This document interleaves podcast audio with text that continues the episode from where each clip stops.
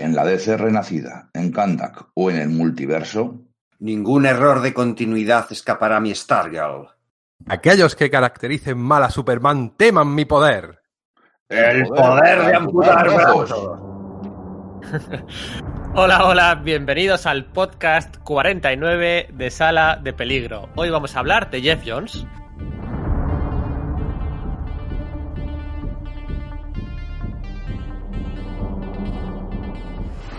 Por varios motivos, eh, Jeff Jones vuelve a estar de moda más que nunca, ya sea por el final inminente de su reloj del juicio final, por el estreno de Stargirl en televisión, la llegada ya por fin tras cuatro años de sus tres Jokers o por la polémica de la semana pasada con David Ayer.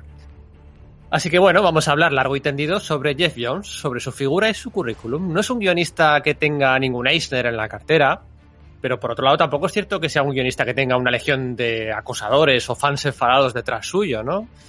Ama DC por encima de todas las cosas y ya son 20, 21 años desde que debutara en 1999, pues las tardes de disfrute que hemos tenido gracias a sus cómics. Y es que creo, aunque esta afirmación intuyo que saldrá a debate sí o sí en el podcast, que se puede afirmar sin miedo a equivocarse que estamos ante el mejor y más importante guionista de la DC Comics del siglo XXI. Así que nada, eh, listos, ¿eh, Sergio? ¿Listos para este podcast eh, dedicado de, al Geoff Jonesismo? Pues listos y con ganas, porque además creo que nos espera un buen rato por delante. Da, da mucho de qué hablar. Sí, hombre, no creo que nos dejemos, no, no, queremos dejarnos nada del tintero, ¿no? Yo creo que serán, pues no sé, do, dos o tres horas intensas, ¿eh?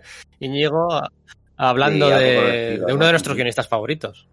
Pues sí, sí, hola, ¿qué tal chicos? Sí que es uno de mis guionistas favoritos, desde luego, es probablemente el que más me haya hecho disfrutar leyendo TVOs. No es poco, ¿eh? A ver si conseguimos transmitir esa, ese disfrute, bueno, pues transmitir también... Eh, no, no, no, va haber, no, va a haber muchas voces discordantes, eh, yo creo, esta vez. Va a haber bastante unanimidad, ¿no, Enrique? Porque al final, bueno, pues, eh, las obras buenas son muy buenas y no hay, hay mucho que, que, que, que, poner pegas y las bueno las medianas pues tampoco tampoco dan vergüenza ajena. Es verdad un guionista que realmente nunca ha metido la pata. Ha hecho grandes obras y luego todo lo demás un, un nivel bastante bastante bueno. Tampoco me chifla tanto como a Íñigo pero en mi nivel de, de, si queremos poner un top de guionista, es verdad que sí está muy, muy arriba. Y sobre todo es uno de los pocos rayos de luz de una DC que en los últimos 20 años tampoco nos ha dado tanta alegría. Bueno, pues nada, vamos a hablar de Jeff Jones, vida y obra, ¿eh? vida y obra de uno de los mejores guionistas del siglo XXI. Mi nombre es Pedro Monge, esto es el podcast de Sala de Peligro, episodio 49, y hoy más que nunca esperamos que sobreviváis a la experiencia.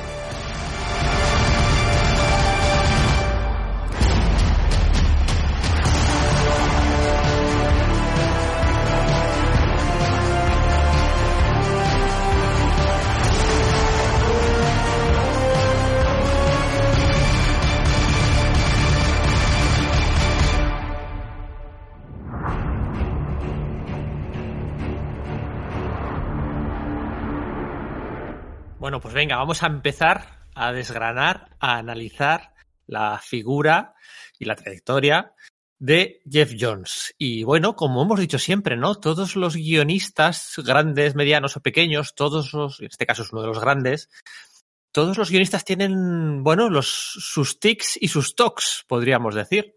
Sus eh, temas recurrentes, sus eh, personajes fetiches, sus eh, recursos técnicos o narrativos eh, de confort, de comodidad, sus ideas grandilocuentes que se vienen repitiendo a lo largo y ancho de su currículum y de su bibliografía.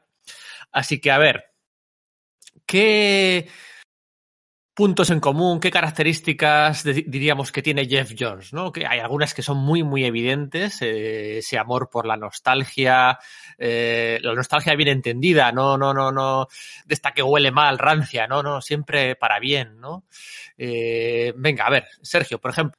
Pues yo creo que esta, es, este concepto que has dado, ¿no? El de la nostalgia es un poco clave, eh, sobre todo en su forma de entenderlo, porque no es simplemente un rollo de, venga, vuelvo la vista atrás, sino que mientras que otros muchos guionistas lo que pueden hacer cuando quieren traer de vuelta algo que les ha gustado de joven o que piensan que es lo icónico, pues cogen y dicen, venga, pues paso de todo lo anterior y, y lo traigo de vuelta tal cual. Geoff Jones siempre es muy meticuloso a la hora de analizar qué es lo que ha pasado antes con esos personajes, esas circunstancias. Entonces, no lo demuele porque sí o, o, pasa de ello, sino que lo coge y empieza a hacer que sus engranajes giren, eh, ya sea pues del personaje o de las situaciones que ha habido, para llevarlo a un punto similar al icónico, restituir esa, ese, ese tema clásico pero utilizando también lo anterior. ¿no? Entonces, esos primeros tramos de la mayoría de sus runs están muy bien por eso, porque es como cómo, lo, eh, cómo va yendo en esa dirección y cómo eh, aprovecha incluso cosas que, que, a lo mejor son de etapas anteriores que quizás nos han gustado menos o incluso son, puede haber quien piense que sean infames si es muy... Eh, muy fan del, del personaje, pero él es capaz de encontrar ese punto, de observar ese, ese objeto y darle un par de vueltas para encontrar una faceta que sí pueda aprovechar e incorporar. Además, ¿no? lo, además lo que le gusta hacer es, o es la sensación que tengo yo, ¿no? Coge la versión más brillante de cada personaje y juega con ella. Y claro, esa visión más brillante puede ser de hace 5 años, de hace 10, de hace 40, de hace 30. Entonces, de cada personaje coge la versión más icónica, no, no, que no necesariamente tiene que ser la del statu quo, la original, uh -huh. la, la, coge la mejor, ¿no? Y, y, la, y las va juntando, ¿no? Y, y, funciona, funciona muy bien. Y eso yo creo que, no sé cómo lo veis vosotros, que por eso encaja también en DC Comics, ¿no? Eh, Marvel, bueno, pues no sabemos cómo habría podido ser, pero en DC, donde el legado es tan importante, o ha sido tan importante durante una franja de 30, 40 años, pues yo creo que ahí tiene mucho para jugar. Sí, yo creo ¿no? que lo que dice es que efectivamente, ¿no? Es como el, el gran campo de juegos, el gran eh, donde hay un montón de juguetes con los que puede hacer eso. Pero su breve estancia en Marvel yo creo que demuestra un poco lo mismo, ¿no? Eh, le ves, ves ahí en Vengadores y dices, venga, pues voy a coger a Gairi, voy a coger a el cráneo rojo, voy a coger a eh, las relaciones entre Hulk y Hulka, eh, y creo que hubiese ido un poco en esa misma dirección, ¿no? Es verdad que hay excepciones, ¿no? Y ves, bueno, pues por ejemplo, yo qué sé, lo de Morlocks y sí que es totalmente, digamos, nuevo, ¿no? Aunque el concepto sea, sea de Claremont y tal, ¿no? Pero creo que sí que hubiese ido en esa dirección, ¿no? Además, yo creo que es muy cuidadoso antes de, de bueno, pues de, de, afrontar un trabajo con un personaje y lo mira y dice, y normalmente dice, bien, pues si este personaje le faltan capas de caracterización, se busca las castañas para encontrarlas, ¿no? Entonces, a lo mejor sí. se las añade, pero si haces una lectura en retrospectiva, no te, no te choca, no es como, eh, no, esto es totalmente nuevo, se lo ha sacado de la, de la manga, suele ser consecuente con lo que se ha establecido del personaje, aunque esas facetas no hayan sido mostradas antes, ¿no? Es que él dice, ¿por qué este personaje es interesante? Porque, ¿Qué tiene de especial? ¿Qué lo hace diferente a los demás? Pues hagamos brillar eso, ¿no? Pero lo que, lo que ibas de, lo que decías de caracterización, para mí es una cosa fundamental. Cada vez que utiliza un personaje, ya sea en una serie o simplemente en una aparición, ¿no? En, aparece un villano o aparece un héroe, trata de buscar frases de caracterización, eh, detalles de caracterización de ese personaje que siempre habían estado ahí y no las habíamos visto hasta ahora. Sí, eh, sacar un, una, una, frase definitiva de, hostia, qué momentazo más bueno, o qué frase, esta frase de este personaje que igual solo ha salido ese número, le define a la perfección. O nos dice por qué es interesante. O por qué no hay, no hay un personaje malo, sino uh, escritores que no los han sabido utilizar.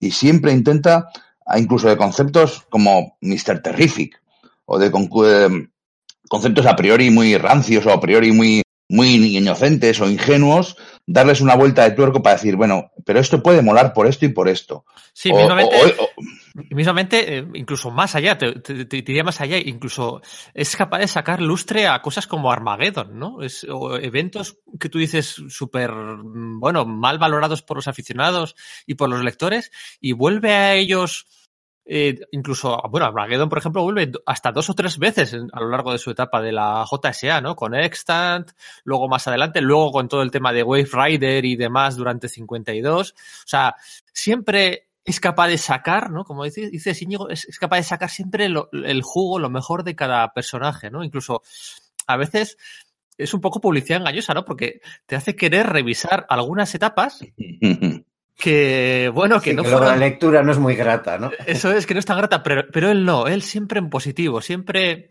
no es un maltratador de personajes, no, no. Claro, porque es que él construye su historia a partir de la relación entre los personajes. O sea, es lo importante. Para él lo importante no es la amenaza que viene desde fuera. Siempre va a haber un villano, pero si os, si os fijáis en cada una de sus series, hay un villano que, que recordamos. Si tú dices JSA, dices Mordru. Stant también. Eh, Vandal Savage, no te sales de ahí, no te acuerdas de ninguno más. Quizás Mr. Sorrow, tres, cuatro villanos. En Green Lantern, siniestro, siniestro, siniestro, siniestro. A él no le importa tanto eso. Hay un villano y una amenaza, pero muchas de las historias nacen de la relación entre personajes y del pasado de los personajes, algo que tienen en su interior y que sale. Muchas veces el enemigo no es un enemigo externo, sino es uno de los propios personajes que por algo que ha, que ha surgido de su pasado, de esas historias que estáis diciendo, ese personaje pues se vuelve villano o tiene una motivación un poco eh, diferente a las de sus amigos o aliados y resulta que eh, hace que se vuelva contra ellos y crea conflicto. Incluso en Flash, donde sí que hay mucha preeminencia, en, como ya hablaremos, de los villanos, realmente construye a partir de las relaciones entre los villanos, ¿eh? no de las relaciones de eh, lucha entre el, el, héroe y el villano. Bueno, yo sí que creo que, eh, mira, otro de, las, de los temas recurrentes podría ser que le gustan, pero es que ya no solo los villanos, los villanos y los héroes de segunda fila. De, por de segunda fila entiéndase que no son Batman, Superman, Wonder Woman, eh, los top, ¿no? De hecho, si te fijas en su bibliografía, en su currículum, nunca se ha encargado de la serie regular de Batman. Ha hecho las novelas gráficas estas fuera de continuidad con Gary Frank, pero no ha hecho la serie regular de Batman, no ha hecho la serie regular de Wonder Woman. En Superman sí que ha estado, ahí sí que tiene mucho que decir porque el lore es muy amplio, ¿no? Eh, la Liga de la Justicia, pues sí, una etapa, pero ya no sabe si obligado o fuera obligado. Pero parece como que le gustan las segundas filas, ¿no? Los personajes de redimir en héroes y en villanos, porque uh -huh. eh, todo esto que dices de Mordu, de Johnny Sorrow, de Vandal Savage, del Ultrahumanita, de los villanos de, de Flash, de, de de mano negra, eh, segunda fila o tercera fila, ¿no? Él siempre, él sabe, sabe encontrar, eh, además porque se nota que le tiene cariño, ¿no? A los villanos de, de, de, segunda fila, ¿no? El Zodíaco en Marvel, o sea, fíjate, si es que el Zodíaco no ha conseguido hacerlo funcionar nadie. Y él, pues ahí lo intentó, ¿no? Luego hablaremos que su etapa de Marvel fue un poco coitus interruptus, ¿no? Siempre a la segunda fila, a la tercera fila, a sacarle lustre, a sacarle todas las posibilidades, a exprimirlo al máximo, ¿no? En, en esos personajes que tienen todavía recovecos, de donde arañar, de donde añadir capas, como, como decía Íñigo. Y hay una cosa que le gusta mucho de los villanos, que le gusta hacer grupitos de villanos diferentes. Nos da la sensación de que le gusta juntar este villano de aquí, este de ahí y este otro de allá, que no, que no pintan nada en teoría juntos y le gusta hacer agrupaciones, siempre agrupaciones, ¿no? Que si es que Eclipse, las, las, interacciones, Eclipse. las interacciones entre personajes, entre villanos, son muy divertidas son personajes muy extremos, con personalidades eh, pues eso, muy literalmente extremas, muy que van a, a, a, más allá. Entonces, cuando chocan y cuando interactúan, salen cosas muy divertidas. Sí, sí, sí, pero yo creo que a lo que va a Pedro es que efectivamente eso es así, pero que de, son ideas que a priori no se te ocurre juntar esos tíos, ¿no? Y a él dice, sí, voy a ir en esa dirección, ¿no? Y, y, les, y le saca su mejor jugo, ¿no? Ese tema de juntar villanos y personajes de segunda fila y tal, yo creo que también eh, y bueno, y esto de jugar con la continuidad, ¿no? Que es eso, es como muy conocedor de la, de la, continuidad, ese aspecto es muy fan. Yo creo que también es una de las claves de su éxito, ¿no? Unido a este tema de la caracterización, porque realmente consigue transmitirte esa idea de que ese universo ficticio del que está hablando es un sitio real, ¿no? En el que tal cosa que en teoría es muy poco importante, pues en un momento dado coge y, y gana una enorme preponderancia, ¿no? No es fijarse solamente en lo que, bueno, pues editorialmente es, es, es importante. Y claro, eso le, le, da mucho jugo, le da mucha, mucha personalidad a, la, a sus historias, porque efectivamente te, te, sumerge dentro de ese, principalmente con el universo de C, claro. A mí hay una cosa, hay una cosa que, que es muy característica de Geoff Jones y que además ha sido muy criticado por ello. Y, para, y a mí es de lo que más me gusta. Y eh, permitidme que me explique. Que es la violencia o incluso la ultraviolencia porque estábamos hablando de un personaje, de un, de un, guionista, un escritor que recupera personajes clásicos, que recupera personajes de épocas pasadas, de los años 40, 50, 80, incluso de los 90, y, pero luego les, les lleva a un mundo quizá algo más realista, algo más sucio y les hace pasar muchas perradas. Y en los combates hay eh, sangre y devastación y hace ver que ser un superhéroe no es una cosa fácil. Les pone a esos personajes supuestamente muchas veces incluso ridículos, les, les hace pasar por auténticas putadas porque cuanto más difícil es la amenaza, pues más importante es el héroe. Y entonces eh, ahí se, se, le nota la influencia de, de, la admiración que tiene a Alan Moore, a la violencia que, que trajo Alan Moore a, a, en los años 80, pero no simplemente, pero no la violencia para negar a los superhéroes, sino para reforzarles. En el sentido de bueno, que. Yo es... recuerdo, sí, sí, recuerdo además, por ejemplo, Hawkman, eh, en cuanto llega rebanando brazos. Eh... Sí, en concreto, rebanar, amputar brazos es una, es una cierta constante también. Sí, ¿eh? Intentos es. hablar de, de, utilizar la ultraviolencia, ¿verdad? Sí, de hecho, llega un momento, ¿no? En Crisis Infinita en el que se vuelve, en el que se vuelve un meme casi, ¿no? Con Superboy, sí, con tal. Yo creo que es consciente de ello, ¿no? Eh, pero bueno, eh, recuerdo ahora, luego, luego bajaremos un poquito al barro y os preguntaré por vuestras, vuestra, vuestros momentos concretos favoritos. Pero yo recuerdo ahora mismo uno, el de Pantera Negra rompiéndole la mandíbula a Cráneo Rojo en la, en la saga de Zona Roja. Y lo recuerdo, vamos, en mi cabeza está grabado a fuego, es un momento magnífico, pero resulta que luego te pones a, a leer y a leer y hay muchos momentos similares de romper mandíbulas, que ya sea la de Cobra, otro medio nazi, la de los del Ku Klux Klan, Mr. Terrific rompiéndoles eh, las Sí. mandíbulas, o sea, momentos recurrentes de romper mandíbulas, de romper brazos, de, de, de desfigurar caras, de, de bueno, eh, le gusta la violencia, no revive de ellos. O sea, tiene por un lado su faceta más clásica que le hace eh, acreedor de agruparse con autores rollo, pues Roy Thomas, Cieza, Kurt Busiek, de ese estilo, ¿sabes? Y luego tiene otras cositas que tú dices, bueno, pues eh, que le va al gore, que, que, no tiene nada que envidiar a un Garcenis, Warren Ellis o, o cosas similares, ¿no? Se mueve muy bien entre, entre todos los registros de, de un guionista. El personaje que para mí es mi personaje, el personaje que más me gusta cómo ha trabajado y que para mí lo que, al que le convirtió en una estrella era un personaje eh, basado en la, en la ultraviolencia, que era Black Adam. Black Adam es un villano que lo convierte en antihéroe en gran parte usando los trucos y las y la, la, lo, lo, que un ser con ese poder hace a un cuerpo humano cuando, cuando lucha, ¿no? Por decirlo sí, así. Es, es un poco Kid Miracle Man, ¿no? En ese aspecto. Sí. O sea, de pillar ese rollo de, vale, pues si Black Adam es la, la parte negativa, la parte, pues eso, maligna del, por decir algo, que obviamente que es lo que, lo, es lo que dices, eh, luego le da muchos matices, ¿no?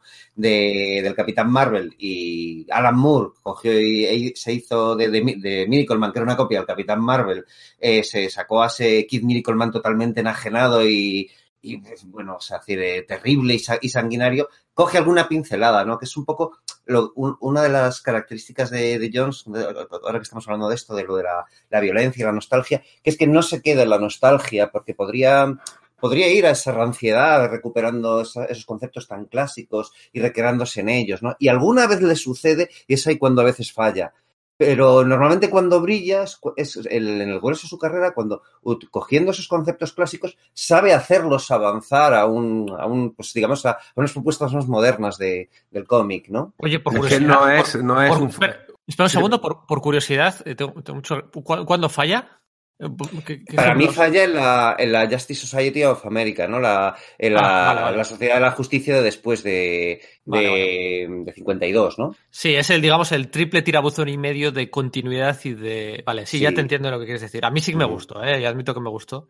Aunque sí que se notaba una cierta falta de rumbo o de qué, qué más contar, ¿no? O, o... vale, es. vale, sí, sí, sí. Vale, sí entonces se recrea simplemente, en, en, mi opinión, bueno, ya hablaremos de eso en, en su sí. momento, pero que tiene, tiene ese momento que que normalmente que no le había pasado normalmente y que era una de las cosas por las que brillaba en la que vale como una de mis señas de identidad es utilizar lo clásico aquí lo hago y eso es lo que hago y casi no hago nada más que, que, que dedicarme a lo clásico. Y es ahí donde hacer no ha salido tan redondo como otras cosas que te, que te he visto antes vale, ¿no? sí, sí, pero sí, no es pero no es lo habitual en él. Quiero decir que esa es una esa es digamos para mí la, la sección y claro lo, lo cual por defecto dice que el resto de su carrera brilla por por lo contrario, ¿no? Que Jones no es que digo de saber un guardián de la, mano continuidad, es un fontanero de la moderno, continuidad. ¿no? O sea, una persona que te coge eh, conceptos pasados, te los revitaliza, coge de aquí y de allí y te forma su propio muñeco. De hecho, es el gran resucitador de personajes en DC. O sea, cómo eh, se ganó los galones eh, arreglando la continuidad de un personaje como Hawkman tiene mérito. Pero sea tan complicado con tantos pasados distintos que si era de, un planeta extraterrestre que no que era un egiptólogo que descubría un metal y se hacía una ala. Y cómo coge todos esos elementos es capaz de hacer una historia bastante coherente cuando era realmente el personaje que más problemas había dado después de Crisis en Tierra Infinita. Y luego cuando lo lees dices es que era lógico que estaba todo ahí sí pero hacía falta un tío que te cogiera todas las piezas y te las pusiera en fila Sí, no, y no solo con no solo con Hawkman, ¿no? Que lo hizo de 10, ¿no? Y... Claro, es que si, si, si Jim Starlin era Mr. Muertes en, en, Marvel en los años 80, se le llamaba así, eh, igual a of Jones habría que llamarle Mr. Vidas, ¿no? O algo así, ¿no? Sí, pero también con Power Girl, por ejemplo, lo ha hecho. Sí, o sea, con, eso es. Con, con, Flash y Green Lantern es más o menos fácil resucitando tal cual. Pero lo que es conjugar eh, siempre se ha dicho, ¿no? Power Girl, Donna Troy, Hawkman, personajes con una continuidad a las que le ha sentado muy mal, a, le, le, sentó muy mal las crisis de Tierras Infinitas, pues él sí que ha sabido darle ese, ese empaque y unir distintas versiones en una, aunque a veces curiosamente después de, después de arreglarlo, luego él mismo lo estropeó un sí. pelín, ¿no? Es, es a mí el, el, origen nuevo de Power Girl me parece brillante. Porque resulta que Power Girl está, lo que era, era Supergirl de Tierra 2, la prima del Superman de Tierra 2. En Crisis en Tierras Infinita desaparece la Tierra 2, solamente hay una continuidad y por tanto Power Girl no pudo haber existido. Entonces, durante 20 años, todos los guionistas están dándole vueltas al personaje, inventándole diferentes sí, orígenes. la Anita de Orión y, sí. y, de Arión, Anita de Arión. De Arión, de Arión, y, sí. y, y, varios orígenes, a cual más descabellados. Hasta que Geoff Jones llega y dice, no, es que su origen es que es la prima de Superman de Tierra 2. Dice, no, no, pero si es que Superman de Tierra 2, no, es que ese es su origen. Y es un resto que ha quedado del antiguo multiverso. Claro, su origen es, es, ser la prima de, de, del Superman de Tierra 2. Es que es brillante. Y, y es dentro de la historia eh, darse cuenta de, de, la, de, cómo ha cambiado, de la metatextualidad, de cómo ha cambiado el, el universo es eso, ¿no? Que es como con Hawkman, que es como, no, no, no, que os estáis haciendo la picha un lío, que es que es más sencillo que todo eso. ¿Qué es lo que es? Es esto. Y, y como que cabe, pues eso, ese rollo de decir, jo, claro, es, eh, es, es, es, que es más, que, que tiene más visión, o sea, que tiene visión para saber ver esas cosas, ¿no? Esos hilos, ¿no? Es quizás su, es gran parte de su talento. Además, ese cambio, ese cambio en el origen de, de, Power Girl, como había dicho Íñigo, de volver a decir, no, es que es lo que era y no importa, supuso un cambio en la cosmogonía del universo DC importantísimo, como diciendo, no, no, todos los universos anteriores que han sido borrados y vueltos a construir también existieron, están ahí en algún sitio y son accesibles. Y de repente abrió el, el, universo de C, lo convirtió otra vez en un multiverso de multiverso, o sea, fue descacharrante. ¿Eh? Ahora también necesitas un tío que te lo sepa manejar y por ahora parece que están muy prudentes con ese aspecto y no lo tocaron mucho, ¿eh? pero era, era un asunto complicado de llevar. ¿eh? Luego hay otra, otro de los temas recurrentes eh, en cuanto a estructura, ¿no? La mayoría de las eh, grandes etapas de Jeff Jones digamos que han sido etapas largas, etapas de 40, 50, 60, 70 números, 80 números, ¿no? Siempre, digamos que es un corredor de fondo, aunque te hace disfrutar desde el principio, no en todos los casos, yo recuerdo mucho su primer año en Green Lantern, eh, fue muy criticado, duramente criticado, había una falta de, de rumbo que, bueno, era un espejismo porque resulta que estaba plantando pistas a plena vista y no estaban muy claras por parte de los lectores y luego ya sí que hay un zasca a partir de la Sinistro Core Wars, Wars y ya todo es... Pero al, al principio hubo mucha crítica. Pero siempre eh, ha funcionado así, ¿no? En etapas largas, digamos que no es uno de estos autores en los que llega, hace seis números y se va, ¿no? O, o que hace eventos, ¿no? Quitando Crisis Infinita y Maldad Eterna, eh, no es Jones una persona muy dada a, a, hacer grandes eventos o miniseries de seis números, ocho números. No, a él le gusta dar importancia a las series, a las propias series en las que escribe. Y lo hace en etapas largas, donde intercala además, también marca suya de la casa, episodios autoconclusivos en muchas ocasiones, a veces centrados en villanos incluso, que también, bueno, pues entre las cinco o seis características de Jeff Jones, yo diría que esta es una de sus características, ¿no? Series largas en donde se incluyen numeritos cortos autoconclusivos magníficos. Sí, además esos numeritos magníficos a mí me da la impresión de que lo que hacen es marcar como que una calma antes de la tempestad, ¿no? Normalmente vienen cuando se está, está concluyendo un arco argumental o concluido, te marca unos momentos de calma y a partir de aquí viene, agárrate que, que vienen curvas, ¿no? Viene algo gordo de nuevo, ¿no? En la JSA, por ejemplo, se vio mucho, ¿no? Cuando se quedó eh, pues eh, prácticamente solo a, a, los guiones, porque estuvo mucho tiempo haciéndolos junto a David Goyer, ¿no? Momento en que se va, eh, pilla justo esa un, tres, varias fiestas seguidas, ¿no? En plan Halloween, Acción de Gracias y Navidad, y son tres números seguidos, pues, justo cuando se acaba de quedar solo, que parece que la cosa se ha relajado mucho, que no y no, no, no, inmediatamente después te viene, eh, te viene Reinado Negro, ¿no? Con todo lo de Kandak y demás. Y es simplemente eso que está plantando semilla diciendo, no, estos son, así son los personajes, esto es lo que es importante para ellos, así es como se relacionan y ahora vais a ver la vuelta que le vamos a dar, ¿no? No se le cae los anillos en tomarse su tiempo. Ese es el tema. En vez de ir rápido, rápido, rápido, tengo que hacer la maniobra publicitaria, tengo que hacer el gran pum, pim, pam, no, no se, se, preocupa en plantar argumentos, subargumentos, presentar secundarios, crear un mundo alrededor del protagonista o de los protagonistas, tanto de, su, de personajes secundarios como de villanos o de villanos secundarios que son casi protagonistas. Y no le importa eh, por plantar semillas en el número uno, dos o tres de una serie que van a fructificar 20, 30 o 40 números más tarde y que es que además se ve que estaban ahí desde el principio. Cuando haces la relectura, de, de Green Lantern, de Titanes, de la JSA. JSA un poquitín menos porque al principio no está el, al mando del todo, ¿no? Pero, pero están, están ahí las pistas. Es, todo eso lo tenía pensado por lo menos para tal vez intentar llegar a contar todo eso. Sí, que no y es, es, es valiente, ¿eh? hay que tener confianza en ti mismo, en ti, en ti, para decir, voy a ralentizar la historia, voy a ir contando poco a poco lo que quiero contar. Sí, además es que eso es lo que dices, o sea, se nota que son cosas que tenía pensadas antes, no es que eh, siga avanzando en una serie, mire para atrás y diga, hombre, de aquí dejé esto, igual lo puedo aprovechar y generar algo nuevo, que a veces sucede y eso también requiere, requiere talento, no es una, no es una crítica que se podría hacer eh, en, en, el caso de otros guionistas que utilizan esa técnica, ¿no? Pero no, no, en el caso de Jones no, es como, no, este tío tenía, lo notas, notas al leerlo, es que, lo tenía pensado, ¿no? Pero, pero es que además, eh, todo lo que cuenta es importante, todas las sagas son importantes, todas las sagas son incluso grandilocuentes. O sea, tú te pones a pensar todas las sagas y todas las sagas son amenazas eh, mundiales, internacionales.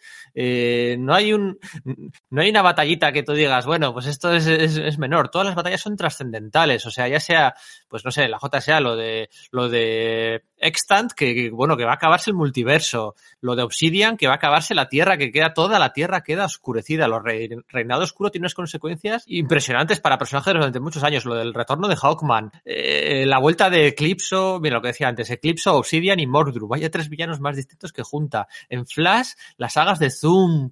Al principio sí que se lo toma un poco más eh, con calma, aunque también la primera saga es, bueno, eh, realidades alternativas para flipar. La saga de Zoom, la saga de final de su etapa en Flash, todo lo de, lo de Green Lantern es, es, es, es grandilocuente, es a nivel universal, o sea, todo, todo es eh, con la J de la, la Liga de la Justicia, Darkseid a tope, eh, siempre todas las sagas, no hay una saga que tú digas, esto es urbano, esto es así de andar por casa, no, no, siempre el tiempo, el espacio, el multiverso. En, mi, en mis notas tenía que subrayado, en, en mis notas tenía que subrayado precisamente lo de finales aparatosos, o sea, todas sus sagas tienen un final como dice Pedro, enorme, quizás demasiado enorme. A mí a veces se me pierde mucho con tanta eh, maelstrom de energía que va a coger el universo, pero hay que darle sí, y poner una pasó con el, con el Sinestro Corpor, y, sí. y, y, acaba cansando, porque es que saga tras saga tras saga es siempre la misma resolución es también un defecto que tenía Busiek, a veces en sus Thunderbolts o Niciesa también. Hacer un final súper grandelocuente con un villano que es rebosante de energía que se está tragando la realidad y tienes que ponerle un aparato en la nuca y si no llega el aparato se rompe y, y, y claro, te queda mucha tensión, está muy bien, pero a la tercera, cuarta o quinta vez te puede empezar a resultar un poco aburrido y quizás necesites pues alguna resolución como recuerdo la JSA que se resolvía con dos disparos en un callejón y quedaba muy bien. O sea que que, que, un poquito ahí se adolece de que el truco le funcione una vez o dos y a la tercera, cuarta, quinta lo sigue repitiendo y a mí me llega a cansar. Ah, pues fíjate, a mí, a mí sí me funciona, ¿eh? Y en sí, 50, ¿no? 52, la World War III, la Tercera Guerra Mundial contra Black Adam. Booster Gold, eh, espacios temporales, eh, todo el, la Legión de Tres Mundos. Bueno, bueno, escoger la Legión y hacerlo venga, lo más bestial del mundo mundial, ¿no? Que se ha hecho.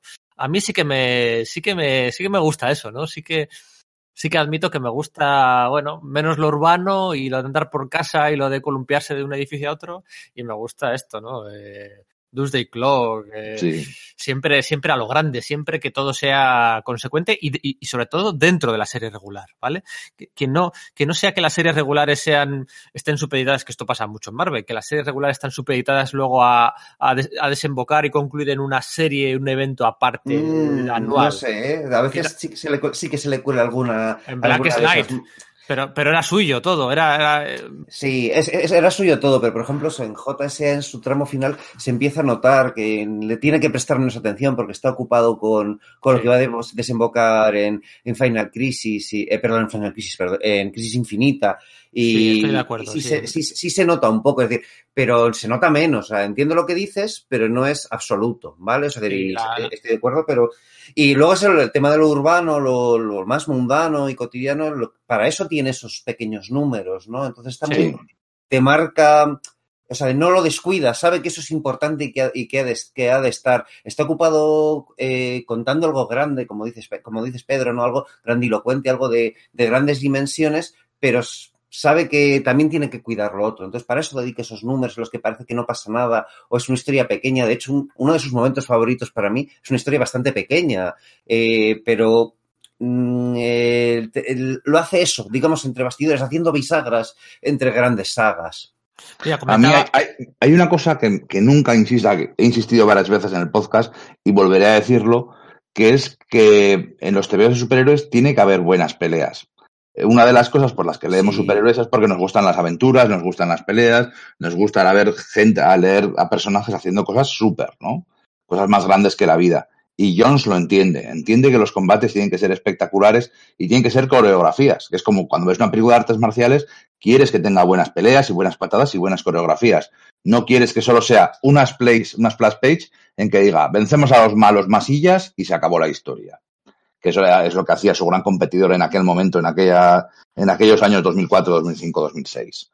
Él entendía que las escenas de acción tenían que ser coreografiadas, tenían que contarnos una historia y que la pelea nos contara cosas de los personajes. sí, La forma en que pelean los personajes, la forma en que luchan y pasan cosas, también son parte de su caracterización. De Y hecho- también les conocemos a través de cómo pelean. De hecho, es que no solo son las peleas, porque luego también para él es muy importante las dinámicas familiares. La, Padres, los hijos, los, los- los nietos, los divorcios, los ahijados, los, los, primos. Para él, las dinámicas familiares es muy importante. Tú dices, vale, la JSA es normal porque son todos legados. Y vale, sí, te lo compro. La JSA desde, bueno, desde la que crea él, ¿no? Que crea a Stargirl hasta todos los que pasan por allí son hijos o nietos o primos de alguien. El- te lo compro, porque es la propia dinámica de la JSA.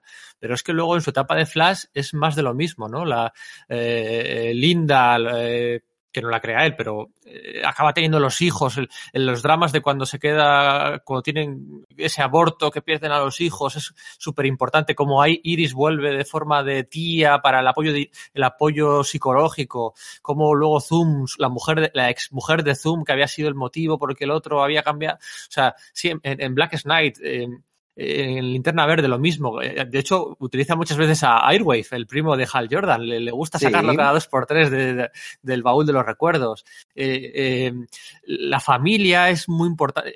Acordaros del todo el tema de Scott Lang, de la exmujer, ¿ves? Los divorcios y las mujeres y las, y las custodias compartidas también es un tema recurrente en la obra de Jeff Jones, ¿no? O sea, son grandes peleas, pero yo diría que también una característica muy importante es eh, la importancia que le da él a, a- a la familia más, más directa, ¿no? En, en, eh, yo creo que hace más tridimensionales a los personajes que, que, que en otras ocasiones, que, que otro- que- otros guionistas, quiero decir. Sí, además reivindica mucho eso, el tema de la familia. Es un, es un valor importante para él que no para de hacerlo, pero además eh, le da una vuelta más. Y es como, y es que una familia puede ser muchas cosas.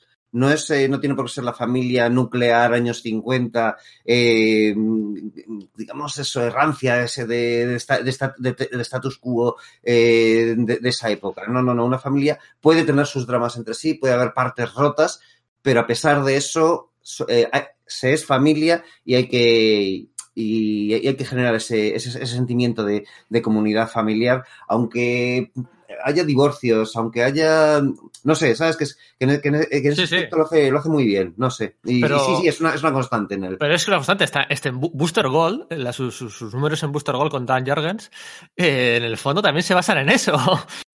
Esto es un spoiler. Luego ya cuando entremos a desgranar un poquito cada serie lo veremos. Pero también era eso, y- o 52, porque son los mismos personajes. Es la familia, las herencias, las... eh, bueno, hace que te... Aquaman y Mera. Eh, Sí, es- y es Orm, súper- ¿no? Ujú. y Orm, eso es, es siempre eso, eh, la familia en el, en el punto central de todas sus historias, los titanes. es- Claro. eh, Eso iba a decir, los titanes, eh, eh, Superboy, Wonder Girl, Robin, siempre están, en- sobre todo en la primera etapa de la serie, eh, supervisados por sus padres, entre comillas, y la relación entre pa- quiero ir, eh, típica del adolescente que quiere tener su propia vida y que su padre no le raye, está muy bien reflejada Sí, ahí es también. lo mismo que en Stargirl, ¿no? Vamos, en Stars and Stripes, ¿no? Exacto. Es ese, es ese mismo, Mm. es esa idea. Y sí, sí, efectivamente, es que es, es, es un fractal dentro de su obra, ¿no? Oye, mira, ahora que comentamos, hemos mencionado ya dos veces a Stargirl, eh, voy a haceros una pregunta. Otra, otra de las cosas que definen, eh, que pueden definir a Jeff Jones, yo creo que está quedando interesante, eh, como creador de personajes. Em, ¿Cuáles son las mayores creaciones de Jeff Jones? Porque son 20, 21 años ya en primera fila de la industria del cómic norteamericano. Y bueno, es que ahora mismo que me vengan a la cabeza, eh, y después de haberme empapado y haber leído y haber disfrutado como un cochino de muchas relecturas, eh, como creador de personajes se queda un poco cojo, no sé si consciente o inconscientemente, ¿no? No, A ver, no es. No es un creador de personajes, es un recreador de personajes. Siempre, todos los personajes siempre se basan en algo anterior, como hemos comentado, en algo del pasado, le da su personalidad, claro. La Stargirl, bueno, eh, ah, luego se llamó Stargirl, claro, eh, mm, bebe de Star Sí, pero- Kid, aquel pero personaje añejo, pero no, nu- nunca crea nada. Eso nada es, pero Courtney como tal sí que es un personaje nuevo, ¿no? Pero, pero el resto, a ver, Sí. ¿qué, qué, qué- Bueno, Eh, pero porque no los crea en el vacío, ¿no? O sea, por su Bueno. propia naturaleza, cuando crea personajes, los crea si- siendo parte del universo DC y bien imbricados en el universo DC. Claro, eh, es otra cosa que podemos hablar y que hablaremos, es que luego no ha trabajado por su cuenta, no ha, no ha sido como tantos guionistas de tengo un par de series en Marvel o en DC que me dan la fama y luego escribo lo que me da la gana o lo que me apetece o hago muy, más una personal independiente, ¿no? en, en Image o en una independiente, ¿no? Es cierto que no ha hecho eso, que no se ha ido por su cuenta a contar unas historias personales que no tuvieran que Pero ver con no, superhéroes. no os hagáis los longis. Personajes creados por Jeff Jones. Stargirl, 1, 2, 3, responde otra vez. Eh, Jessica Cruz, ¿no? Pero a Jessica Cruz la crea. Es, es muy curioso esto. A Jessica Cruz, Jeff Jones la crea en su último número de la etapa de Green Lantern, ya en los nuevos 52. Sí, pero una cosa es crear y otra desarrollar, ¿no? Claro, bueno, sí, pues estamos hablando de creaciones. La crea ahí y Vale. luego como está, porque él desaparece de la serie, se encarga Benditti y compañía y la utilizan y luego ya sí, pues acaba, acaba utilizándola en la Liga de la Justicia, ¿no? Durante, durante poquito tiempo, pero bueno, sí, admito, venga, Jessica Cruz como personaje creado por Jeff Jones.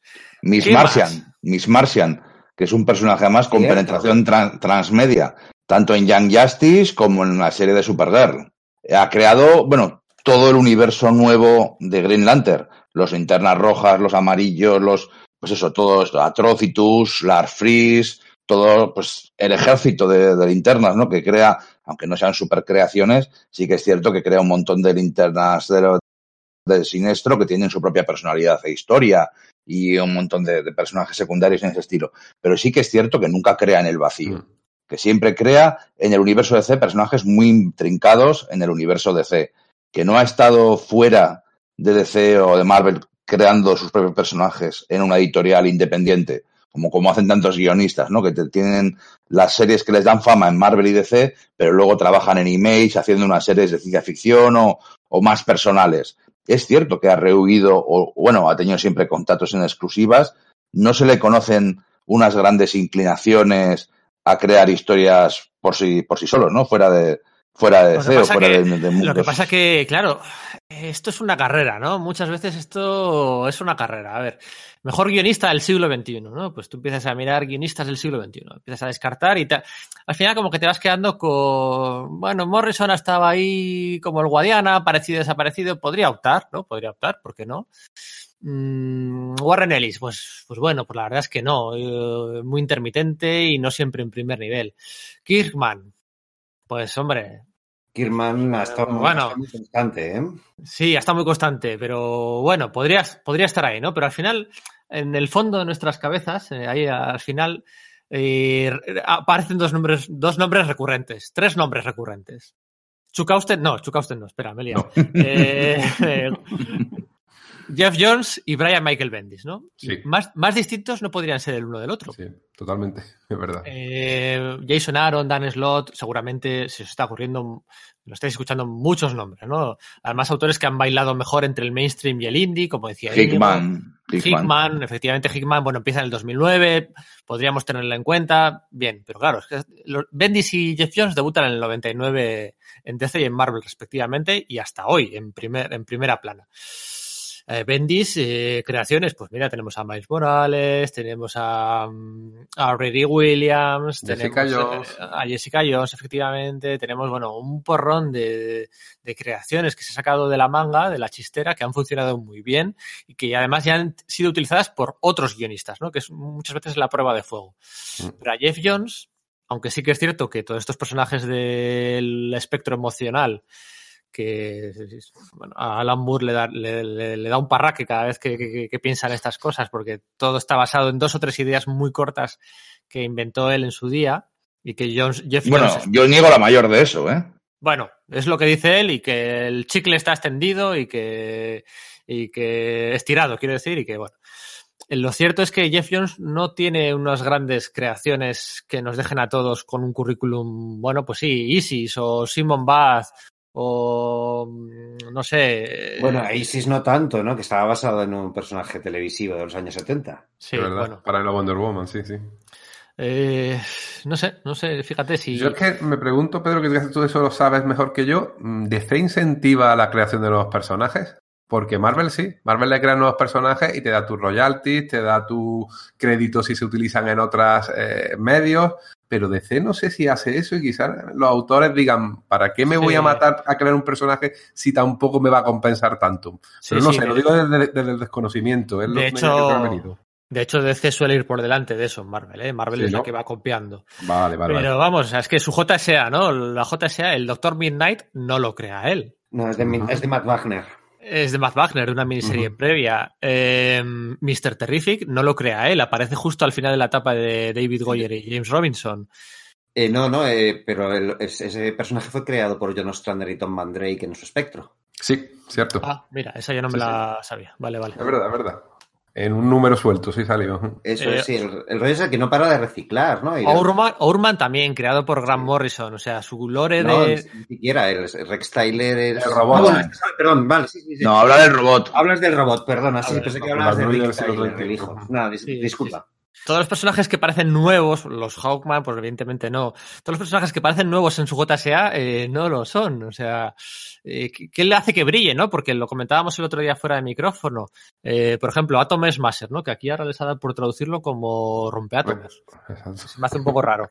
Eh, Atom Smasher, que dices tú, joder, pues mira qué bien la ha hecho. Ha cogido un personaje mm, desconocidillo de segunda fila y, y lo ha utilizado como bien. Bueno, ahí, ahí es donde está el mérito, porque Atom Smasher ya había sido miembro de la JLA, nada más y nada menos, en la etapa final de previa a Grant Morrison. O sea, ya Mm. habían intentado, o sea, ya la gente ya intenta hacer cosas y no le sale, y entonces viene Jeff Jones y él hace que funcione todo. Bueno, es que, es que Atom Smasher es un personaje, es el antiguo Nuclon. núcleo de, de los Infinity Inc., Mm. Que es una serie que, que se, se publicó aquí en España, pero quedamos cuatro aficionados vivos que, que somos parte de ella, ¿no? Sí, pero yo creo que la clave está en que aparecen en Kingdom Come como Atom Smasher, ¿no? Sí. Eh, entonces, es, también es, esa es otra. Es decir, que Geoff Jones mira el pasado pero, pero creo que ya lo habéis dicho, pero no necesariamente el, el pasado hace mucho. Coge, se fija en Kingdom Come, que es una serie de unos años antes, y utiliza mucho de ella para construir parte de, de su universo, ¿no? Eh, ¿Cómo se pueden reinventar estos personajes? ¿Qué puedo pillar de aquí, no? De es una Come, cosa es crear y, otra, y otra desarrollar. Estaba yo pensando en Jaquín, pero Jaquín no era, ¿verdad? Yo pensaba que era de Geoff Jones, pero es de Morrison, que lo sacó en aquella saga que sí. con los duendes de la dimensión de Mr. Mr. Plick y tal y resulta que eh, salió un momentito el Chávez allí y lo recuperaron para la JSA, pero para mí en mi cabeza es una creación de, de Geoff Jones, pero no porque lo creara, sino porque cómo lo desarrolla, cómo le da una personalidad, cómo le da un, una vida a ese personaje. Un personaje muy sí, eso es.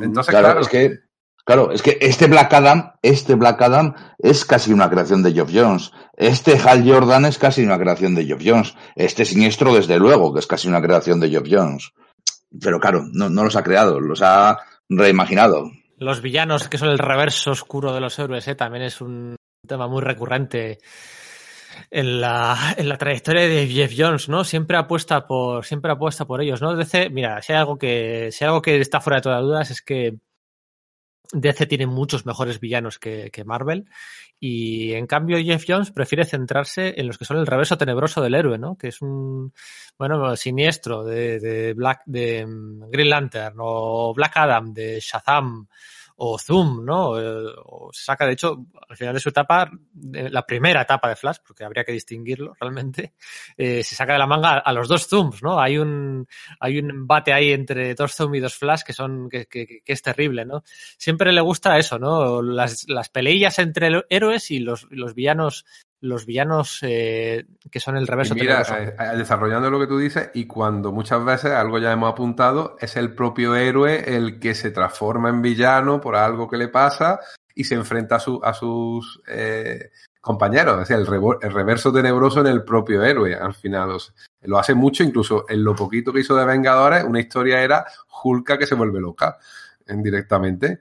O sea que eh, tiene, es, es, cierto que es otra idea recurrente en él, en el, el, el reverso oscuro de, de, los héroes, ya sea interno o, o, reflejado en otro personaje, sí, es verdad.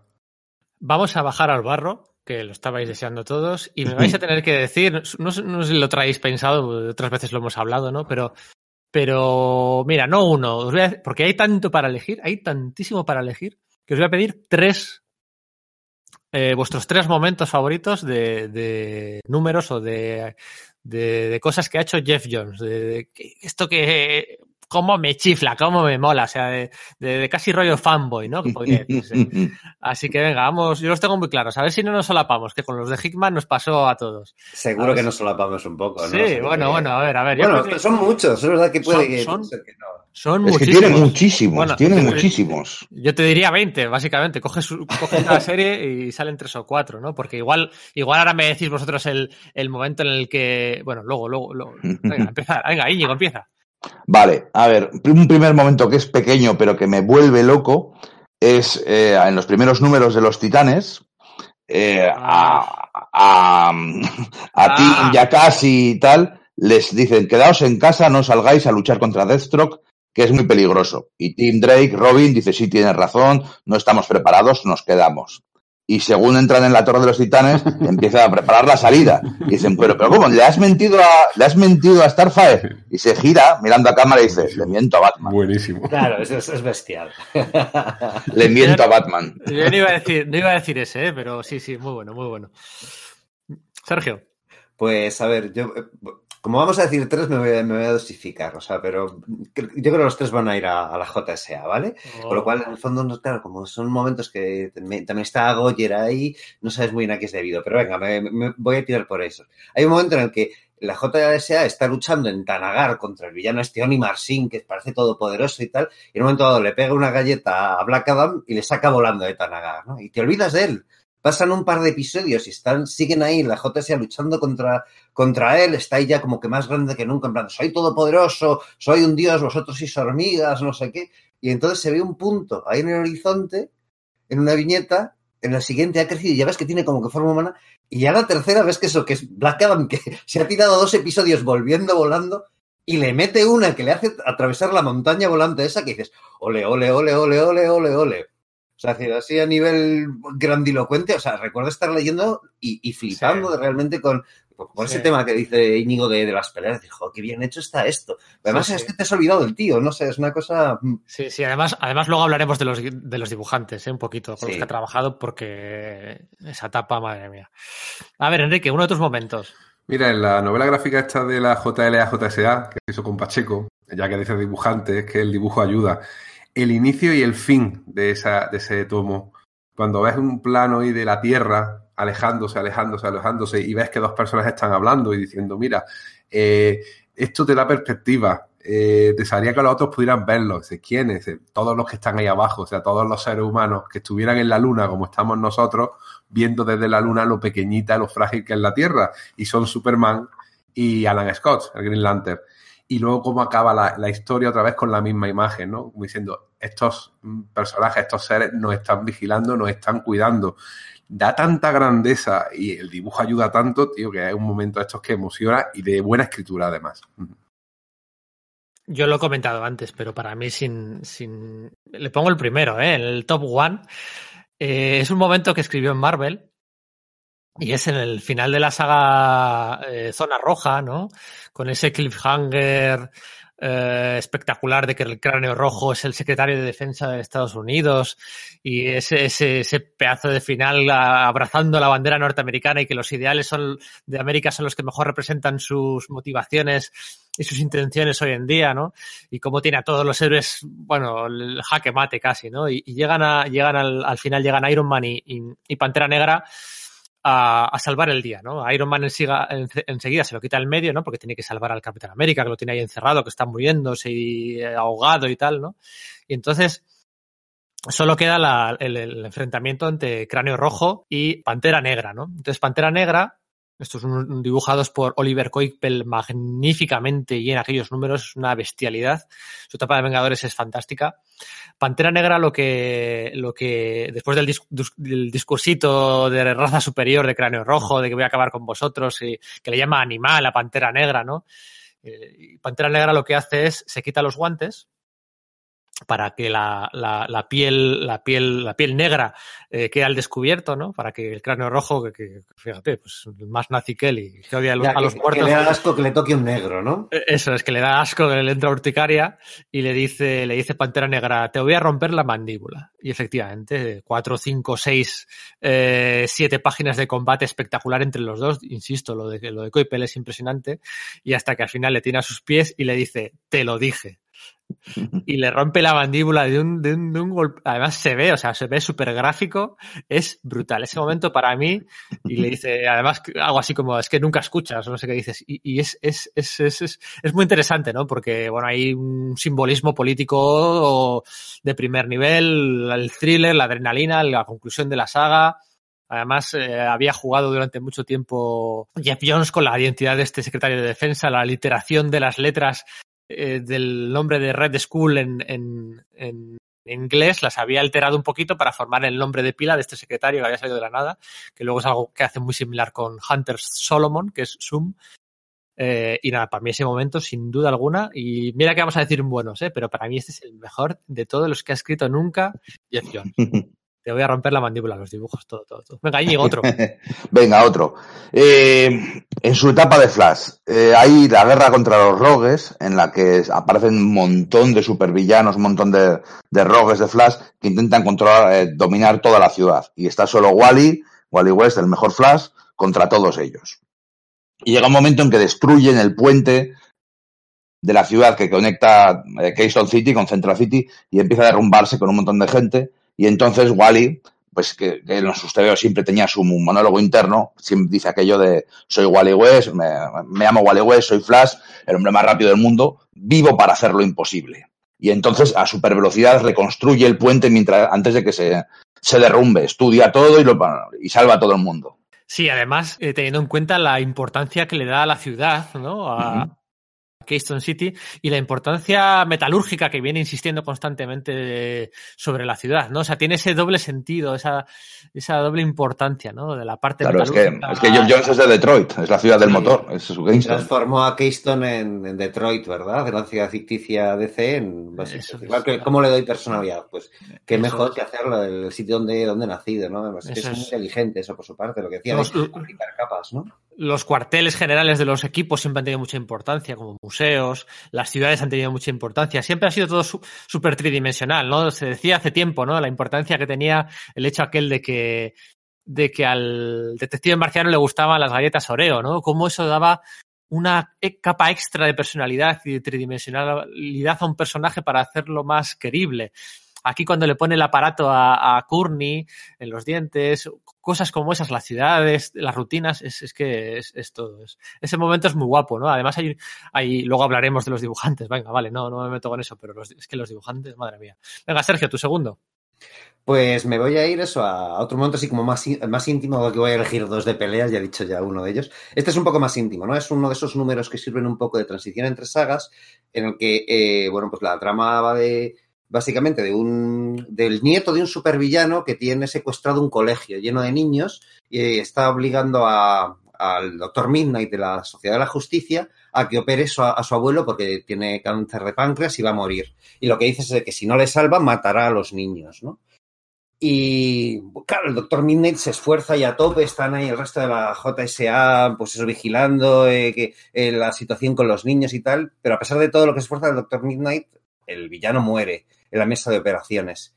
Y el nieto que está ahí, que, que- que, claro, es, es como muere, pues tiene que cumplir ahora su amenaza, ¿no? El tío ya, ya te han estado mostrando que sí, que está ahí, que quiere a su abuelo, que, que es como su única ventana al mundo, a pesar de que era un tío despótico y, y- y- y toda la pesca. Y el momento en el que mm, va a ver si, si, si, si cumples la amenaza o no, duda, y el capitán Marvel le dice, no, ¿por qué lo vas a hacer? Y él le dice, ¿por qué no? no? Y empiezan a hablar los, ni empiezan a hablar los niños que ya han tenido algún diálogo antes, le he dicho, porque quiero crecer, porque quiero ser veterinario, dice uno, porque quiero ser artista, dice otro, porque quiero ser no sé qué, van diciendo los niños. Y uno de ellos le pregunta al, al, pues, al villano, al, al nieto de este, villa- de este villano antiguo, a su secuestrador, ¿qué quieres ser tú de mayor? ¿O qué querías ser tú de mayor? Y se queda así el tío y dice, no, no, no consigo recordarlo.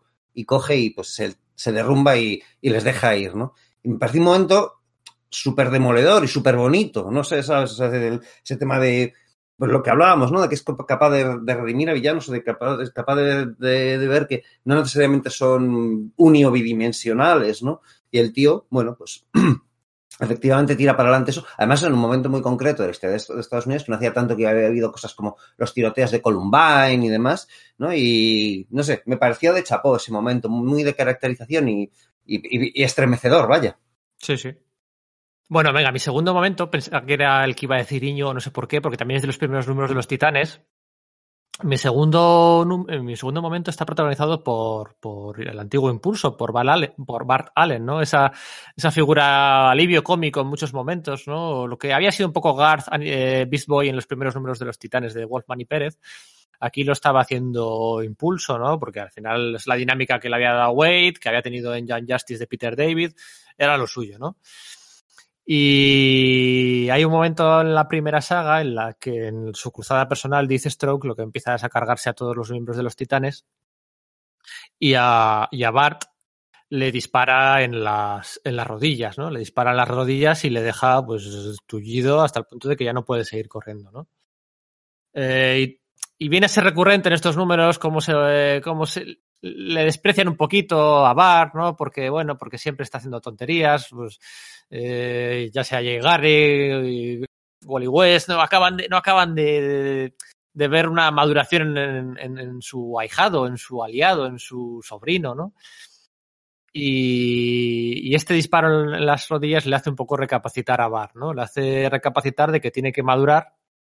Y entonces lo que hace es empieza, empieza a leerse, empieza a leerse a, a super velocidad una de las bibliotecas de allí del, del pueblo en cuestión, ¿no?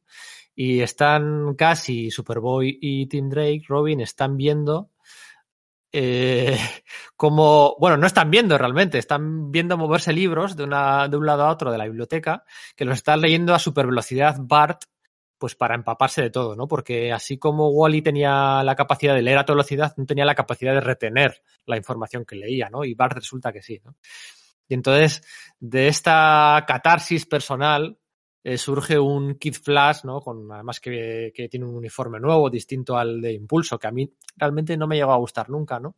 Y es una mezcla, pues, del de, del de Barry con el de Wally con mucho más amarillo y vuelve para salvar el día, ¿no? Y entonces esa catarsis personal que tiene aquí que tiene aquí Bart madurando y, y luego va a seguir siendo un alivio cómico, ¿no? En muchas ocasiones pero, pero, pero funciona, funciona súper bien, ¿no? Es, es, lo que necesitaba la serie, ¿no? Para, para, bueno, asentar a esta nueva trinidad de jóvenes como los sucesores definitivos de los titanes originales, ¿no? Y aquel momento a mí me dejó marcadísimo, no tanto el final cuando vuelve a la carga, sino cómo están Robin, Cassie y, y, Superboy, están presenciando cómo el otro está leyendo a toda velocidad en la biblioteca, ¿no? Y dice Robin algo así como, nos está, nos está ignorando, él sabe que estamos aquí, pero nos está ignorando porque está leyendo a toda velocidad, ¿no? Se está leyendo todos los, los libros, pues para ese complejo que tenía, pues para ser más maduro, para, para, ser más listo, para estar a su altura, ¿no? Y a sí. mí me parece, y de nuevo, fantásticamente dibujado, claro. Se tira como un año relativo leyéndote, leyendo libros. Leyendo libros, sí, sí. sí. Y bueno, pues eh, al final la búsqueda de la aceptación de tus superiores, de tus los que han tenido, de los que tú tienes el legado ahora, ¿no? Es algo también muy recurrente en la, en la mm, bibliografía de Jeff Jones. ¿no? Y aquí funciona de lujo con Mike McCone. Venga, solo os queda uno. A ver qué os habéis guardado. Pues es muy difícil porque según hablábamos, he ido recordando momentos y momentos de, de la Legión de Tres Mundos, de, de la Superman y la Legión de Superhéroes, de, del último hijo, de un montón de sagas, pero todas reducidas a, a Superman. Y, y, eso me lleva a un momento, hay, hay, varios momentos muy grandes en Crisis Infinitas, pero hay, hay, uno en el último número que a mí me gusta mucho. Igual hay otros que son mejores en, en números anteriores, ¿eh? Pero hay un momento en la batalla final, en Metrópolis, de todos los héroes contra todos los villanos, en que vamos viendo el pie de juicio final de Doomsday, el puño y tal, y al final vemos cómo va corriendo hacia, hacia Oliver Queen y hacia Arsenal, ¿no? Que son dos héroes con un nivel de poder que, que, que están, están totalmente sobrepasados. Y dice, ¿qué hacemos contra, contra juicio final, contra el monstruo que mató a Superman? Entonces Oli dice, look up in the sky. Y aparecen los dos Superman, el Superman y el Superman de Tierra 2, a luchar y a vencer a, a juicio final. Cuando Geoff Jones escribe a Superman, suena John Williams. Aunque no lo tengas puesto en tu, en tu cabeza, está sonando John Williams. Sí, es uno de esos TV, ¿verdad? A mí hay varios que me, que me suscitan lo mismo. O sea, y cuando es... lo dibuja Gary Frank, ya que... Es, que es absoluto, sí, sí, sí, sí, sí, sí. Pues eh, supongo que me toca a mí el siguiente. Y oh, es que es, es, lo que dices, es como muy complicado elegir ahora solo otro más, ¿no? Porque teniendo en mente me ha venido otro. Venga, me voy a ir a, a por este, ¿no? Que también es en la JSA y es un momento en el que en, hay un viaje en el tiempo, hay un viajero temporal villano, villano, que es Black Barracks, que está ahí amenazándolo todo, y bueno, pues están eh, Mr. Terrific, el, el, el, original, ¿no? Eh, Terry Sloan, este tío que no sé, uniforme de, de, de, múltiples colores y, ese, y esa cosa ahí tan naif puesta en el pecho de Fair Play, juego, juego limpio, ¿no? Y, y, nada, pues Black Barracks, pues eso, lo, lo, la va a liar, así resumiendo, ¿no? Y coge Terry Sloan, coge un revólver, se apunta a la sien y dice, a ver, Black Barracks, he estado investigando y se, con mis... Eh, he cogido un artefacto místico que son eh, las, las, gafas del futuro o algo por el estilo, no recuerdo exactamente cómo las llama, y sé que eh, vienes del futuro, pero no solo eso, sino que yo soy el responsable de tu linaje, yo soy tu antecesor. Así que o paras ahora mismo o me pega un tiro y dejas de existir. Y se queda así como, no, no te atreverás, no puedes saber eso, no puede, no puede ser. ¿Estás dispuesto a arriesgarte? Y coge Black Barracks y, y finalmente es como, maldita sea, me retiro, ¿no? Pum, y se, y se va y soluciona la, la, la situación. Entonces, claro, el resto de miembros de la JSA de, de la actualidad que han dejado ese pasado y te dice, ¿estás bien? Eh, y, y, pero, y eso de, no, no, si es que me lo he inventado, era, era un farol, o sea, la, reja, la gafa del futuro, pero qué tontería es esa, pero algo tenía que hacer, ¿no? Y me aparece, y dice, sí, total, viene tan del futuro que cualquiera puede ser su, su, antecesor, a lo mejor resulta que es verdad, pero yo no tenía ni idea de esto. Y me pareció como que, que lo ves venir el giro, lo ves venir, pero que, que sí. le diga ese modo, ese tío que, que tiene puesto en el, en el pecho juego limpio, me pareció divertidísimo, divertidísimo. Pensaba que ibas a decir, fíjate, el de, el de la cirugía a Urman eh, Ormanijo a Rick. Ese En la, sí. en la En el punto cero, ¿no? en el punto cero fuera del tiempo que tienen como 40 minutos para operarle porque si no pensaba que ibas a decir ese fíjate es un momentazo Ese impresionante también me gusta mucho, pero Sí, sí, era por dar variedad para que uno fuese de lucha, otro de, de, de rollo emotivo y otro de, de juego, de, de guiño, ¿no? ¿Sabes? Porque entonces no quería dar otro de. Ahí repasando los mismos tres también me salían un montón de, de peleas, ¿no? Pero sí, sí, claro. Es un momento. Eh, el mío también es un momento pequeñito, ¿eh? no es un momento de pelea el que, el que viene ahora. Eh, queda Enrique, ¿no? Por su último momento y luego yo. Venga, dale, Enrique, a ver qué momento. En la miniserie de Power Girl, que casi funcionó como precuela de, de Crisis Infinita, eh, desarrolla el origen. Tú eh, dices, de- en, eh, dices en la serie regular JSA clasificado. No, el- el- exactamente, en JLA Vale. clasificado, que aquí apareció en un tomito, que eran como serie de mini, sí, es cierto, es, era como serie de miniserie o serie de arcos argumentales basados en personajes concretos, tienes razón. Pues en, esa, en esos cuatro primeros números de JLA clasificado, él intenta explicar el origen de Power Girl, como había hecho ya con tantos personajes, ¿no? Y lo hemos comentado antes, eh, dando la solución más sencilla. Era el origen eh, primigenio, el origen de que venía de Tierra 2, o sea que Tierra 2 había existido.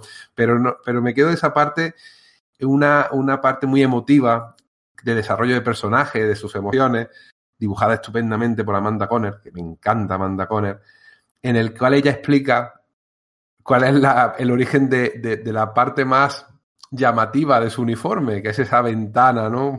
que tiene en el pecho. Y dice que en realidad no lo hace para llamar la atención, no lo hace para que le miren, no lo hacen porque quiera, sino lo hace porque ahí tenía que venir un símbolo. Hay, igual que Superman tiene su símbolo, de hecho Batman, ¿no? Ella necesita un símbolo ahí, pero no sabía qué poner y dejó ese hueco, hombre, que yo digo podía haberlo dejado en blanco, ¿no? Pero bueno, deja ese hueco ahí para un día encontrar su propio símbolo, es decir, su propia personalidad. Y confiesa en una última viñeta que, que es verdad que es muy, muy emotiva diciendo, y todavía no he sido capaz de encontrarlo. Y oye, muy bien, ¿eh? Es que, que, que, lo hace muy bien eh, en ese sentido. ¿eh? Si habéis fijado, he cogido no grandes momentazos de batalla, sino de desarrollo de personajes, porque yo creo que es el, el punto fuerte de George Jones. Pedro, te toca. Mi último momento si es el número el número 3 o el número 4 de Crisis Infinita. Cuando, bueno, la Trinidad, Batman, Superman y Wonder Woman están completamente derruidos, desconfían uno del otro. Es una, es una progresión de muchos eventos de C y la verdad es que está todo por los suelos y que, que, que está todos los villanos triunfando. No hay ni un símbolo de esperanza en el, en el universo de C y todo lo que hacen parece que le sale mal, ¿no? Ya desde que crisis de identidad, pues todo.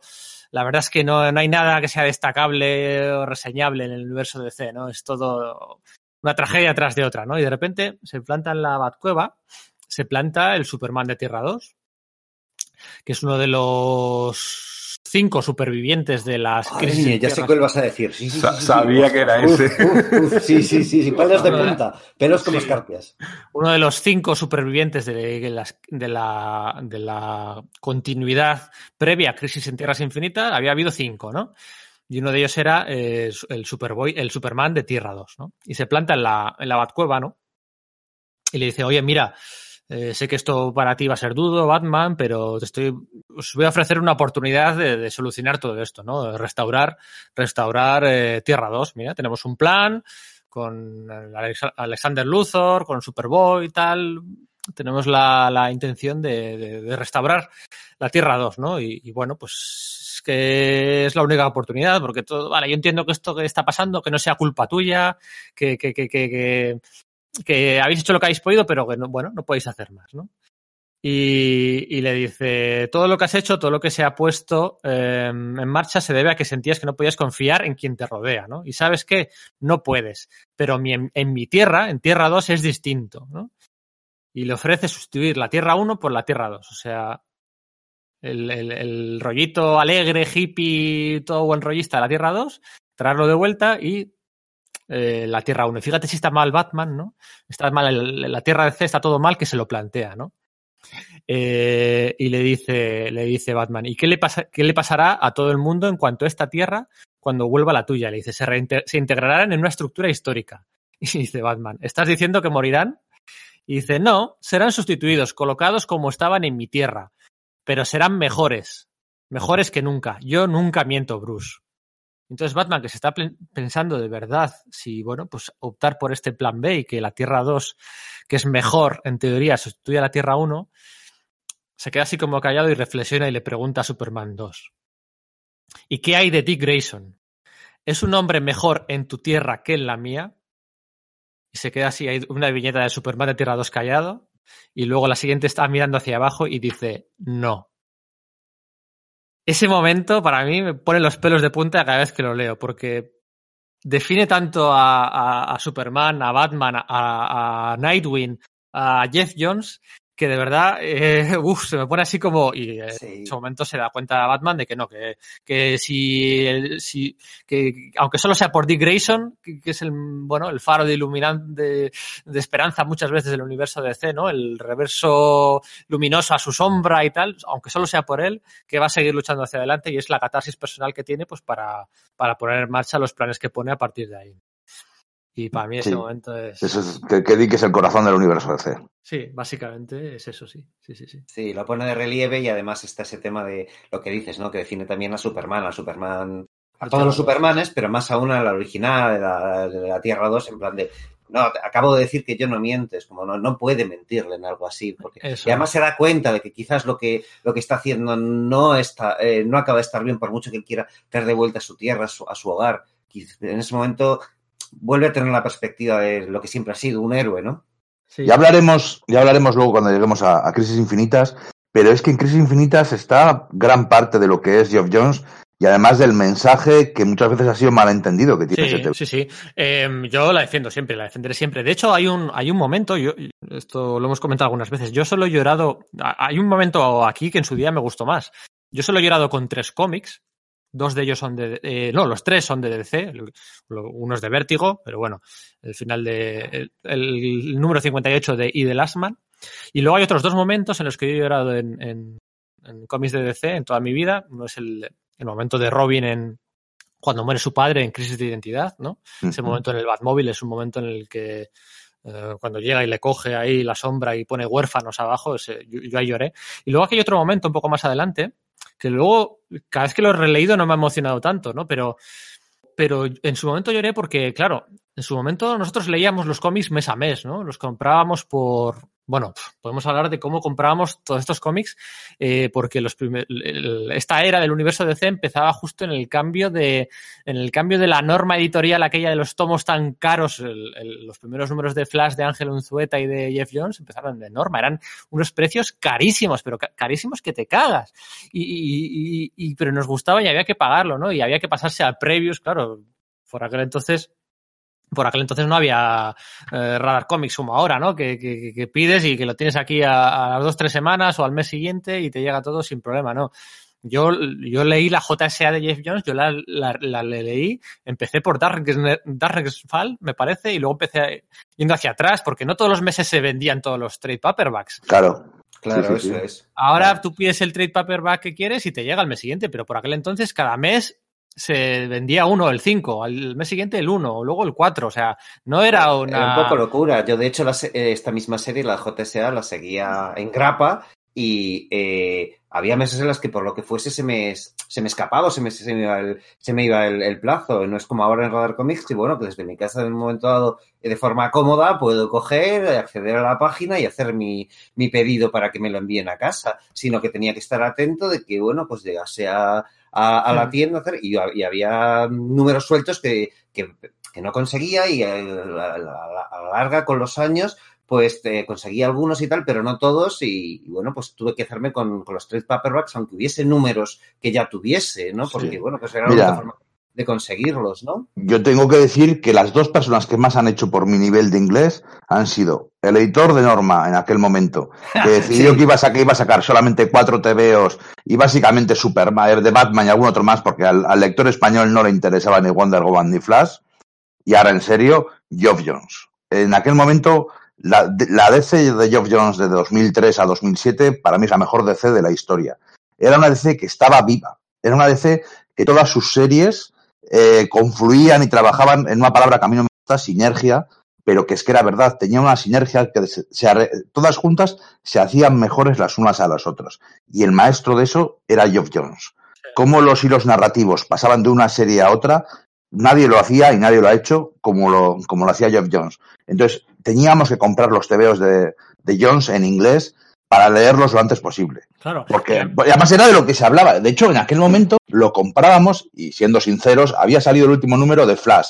Había que descargarlo y leerlo aunque lo hubieras comprado porque ese número de Flash afectaba al de los titanes, que afectaba a los outsiders, que afectaba a todo el puzzle gigante que era Crisis Infinitas y era Claro, la cuenta atrás a Crisis Infinitas. Acuérdate con Crisis de Identidad, que a mí me llegó Crisis de Identidad. Claro, lo que digo, no había Radar Comics, ¿no? Me llegaba Crisis de Identidad en el Previous, pues una grapa eh, un mes y luego igual el mes siguiente llegaba un poco más tarde y se juntaba con la siguiente. Pero claro, a la vez estaba el, el crossover, el crossover con la serie de Flash, el, el último legado y testamento de Barry Allen o algo así, donde se ahondaba todavía más en aquellas decisiones que habían tomado los de la Liga de la Justicia del Satélite. Era un, crisis- un, un crossover casi continuo, ¿no? Con, y, y- y de verdad, una ansiedad de leer mes a mes, mes a mes. Y lo que digo de este momento de crisis de infinita es el increchendo este que te da el leer mes a mes, ¿no? No, no leer, no, no leer de tomo en tomo, no era leer mes a mes las grapas, un universo que crecía cada vez más, que se expandía. Iñigo ha dicho de 2003 a 2007. Yo echaría un poquito para atrás, ¿eh? 2001, dos, eh, sí, incluso 2000, ¿no? De 2000 al final de 52. Y eh, hay un momento en, el, en, el, en la serie de Flash de Jeff Jones en el que se le aparece Barry Allen, ¿no? Se le aparece Barry Allen a, a Wally, ¿no? Y le dice, te veré tres veces más antes de que todo cambie, ¿no? Antes de que, como siendo, siendo muy eh, misterioso, claro, temas temporales, de viajes temporales, tal. Y, y en la serie de Flash ves como, como le, le, le ve una vez más, luego le ve una segunda vez más, al final, con la pelea contra Zoom y el profesor Zoom, y hay una tercera vez más que tú no sabes cuándo va a ser, que, que, que de repente en Crisis Infinita hay unas páginas dibujadas por Josh Pérez en la que, bueno, eh, Wally desaparece, se funde con Linda y con sus dos hijos y aparecen por allí Max Mercury, aparece Barry Allen y Johnny Quick para vencer a Superboy Prime. Y son unas páginas de verdad, o sea, un increchendo durante meses y meses y son unas páginas tan nostálgicas, tan, tan, con tanta fuerza. El- me obligaron a hacerlo de Superboy. Eh, nadie, lo- nadie me entiende. eh, a la vez cómico y, y, y mueren, muere Wally. Muere, y, y de verdad, ese momento yo en su día no lo he elegido y luego lo comentaremos si da tiempo un poco más. Ese- yo ese momento lloré. Solo lloré la- aquella vez que lo leí, ¿no? Porque era como una despedida a, a- a cuatro años de leer grapas de C. Es que o sea, me me- esa, esa época me chifla, es lo que me hace a mí amar DC. Y eso es lo que no noto que tiene ahora DC, ¿no? Que ha roído un poco de, pues, pues de su nostalgia, de sus legados. Eh, luego, luego lo veremos, ¿no? La JSA durante los nuevos 52, pues, pues, pues en qué quedó. Y este momento que digo, dibujado por Josh Pérez, es, es- también es, es magnífico. Eh, venga, antes de empezar a desglosar las series, vamos a ir muy rápido, ¿eh? Prometemos que esta intro que queríamos hacer, teníamos muchas ganas de hacer esta intro, ¿eh? Para analizar Sí, la verdad es que sí. esos, esos tics y esos talks, como decía yo antes, ¿no? Ujú. Pero quería un, último un último comentario eh, respecto a sus a sus personajes fetiche. Me refiero, con esto me refiero, me explico mejor. No, no hablo de Flash, que evidentemente lo es, y Green Lantern, o la mayoría de los de la JSA, ¿no? Personajes que, pues, a los que ha dedicado mucho tiempo. Me refiero a esos otros personajes, eh, ¿cómo decirlo? A los que de segunda fila, de tercera fila, a los que Jeff Jones ha tratado aquí y allí siempre que ha podido de forma recurrente, ¿no? Por ejemplo, Halcón y Paloma. Tú dices, bueno, Halcón y Paloma, pues, pues sí, eh, Halcón y Paloma los ha tratado en su JSA. Sí. eh, con, ah, de hecho, Paloma luego sale otra vez más adelante, ¿no? Sale al principio en la JSA, sale más adelante. Los ha tratado en las series de televisión de Titanes, porque lo hemos comentado hasta ahora, pero la importancia audiovisual en películas y en, en series de Jeff Jones es importantísima. Ha firmado pues el guion de Wonder Woman, consultor de la mayoría de las películas del DCU, el guion de Videojuegos. Shazam, El de, videojuegos, el de Aquaman. el de Aquaman, la serie de Titanes, eh, eh, animadas, mogollón. Y Halcón y Paloma, por ejemplo, que están, tú dices, joder, los Titanes, ¿por qué le está dando tanta importancia? Bueno, pues porque está ahí Jeff Jones ahí atrás, ¿no? Son personajes que, que, que él siempre ha podido, siempre que ha podido, pues les ha dado, les ha hecho aparecer por aquí, por ahí, la Legión de Superhéroes.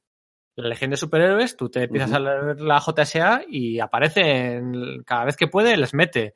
En los Titanes les mete. En, luego, evidentemente, ya en la, miniserie aquella, aunque luego después de la miniserie parecía como que el cuerpo pedía una serie regular, ¿no? La de Adventure Comics, aquella que, que, que, en realidad el protagonismo lo tenía Superboy y los, la Legión quedó en segunda fila, ahí, ahí se perdió un poco de la inercia la Legión, la Legión la ha metido en la serie de Smallville también, cada vez que pudo metió una... Le o sea, siempre en, Doomsday Clock, ya lo estáis viendo, ¿no? La importancia que, está teniendo la Legión, siempre que puede la, la reivindica. El Capitán Frío. Siempre ha dicho que el Capitán Frío es su personaje favorito. Él le utilizaba de prácticamente coprotagonista en la serie de Flash y luego lo llegó a meter incluso en la Liga de la Justicia, en la, en la etapa de Nuevos 52 el, el, episodio de Capitán Frío y el segundo en el que aparece Heatwave en la serie de Flash, los coescribió Geoff Jones. Tanto la primera aparición de Capitán Frío como cuando se junta, se alía, hacen los rogues. Sí, eh, yo diría, fijaos, a un nivel mucho menos, porque está mucho menos tratado, pero ¿no os parece que Firestorm también aparece un montón, aunque sea solamente haciendo bulto por ahí, es decir, le tiene ahí en lo del día del juicio, de vez en cuando aparece la JSA, que dices que, qué pinta ese tío de aquí, o cuando la JLA y la JSA se juntan, eh, está, anda por ahí, no sé si me explico, ¿sabes? no, es que, no es que sea una constante sobre la que, eh, sobre la que hable, pero si puede le hace figurar, aunque sea de figurar. En Black, en Black Knight también. Eso es. En Infinite Crisis y, y por supuesto también Doomsday Clock. Eso es, en Doomsday Clock es bastante importante, de hecho. Luego también en Smallville también le dio mucha importancia a la JSA. Y, Eso es. bueno, o sea, ahora que Stargirl, ¿no? En la serie de televisión con la, Sociedad de la Justicia y demás, pero bueno, ya él ya lo intentó hace 15 años y aparecían por allí la JSA en Smallville con unos trajes bueno, no está mal, no está... claro, eran mejor que los del resto de la serie. Hombre, eran, es que es lo que dice Íñigo. ¿Habéis visto el, los episodios de Legends of Tomorrow en los, que, en los que aparecen, que son bastantes años posteriores? Son bastante peores que la, que la versión de Smallville. No sé si me explico, ¿sabes? Que como, vale, sí son malos, pero es que una serie de televisión eh, con un presupuesto limitado y también le diera que pareciesen un poco corny, ¿no? Los, los personajes. Y funcionan mejor que apariciones posteriores. De hecho, las fotos de la serie de Stargirl eh, cuando ves a la JSA es como, qué guay, porque van a estar, pero no sé yo si en movimiento nos van a gustar más que... Bueno, pero es que son, los trajes de la JSA como tienen que ser. Como te, veo, antiguos, no, no trajes modernos de alta tecnología con un montón de bolsillos y cuero. Por eso digo que lo que se busca es que sean corny, pero que en ese, en ese, en ese episodio de Smallville son así, pero funcionan dentro de un orden, y cuando se ha tratado de volver a hacer, eh, pasan ese límite de, mm, de, sabor, de, de, rancio, nostálgico y tal, a, eh, pero, pero que mola. No, es que esto es rancio, nostálgico y cutre, ¿sabes? O de que, que, es una, una, línea muy fina en la que caminar y, y es fácil caerse al otro lado.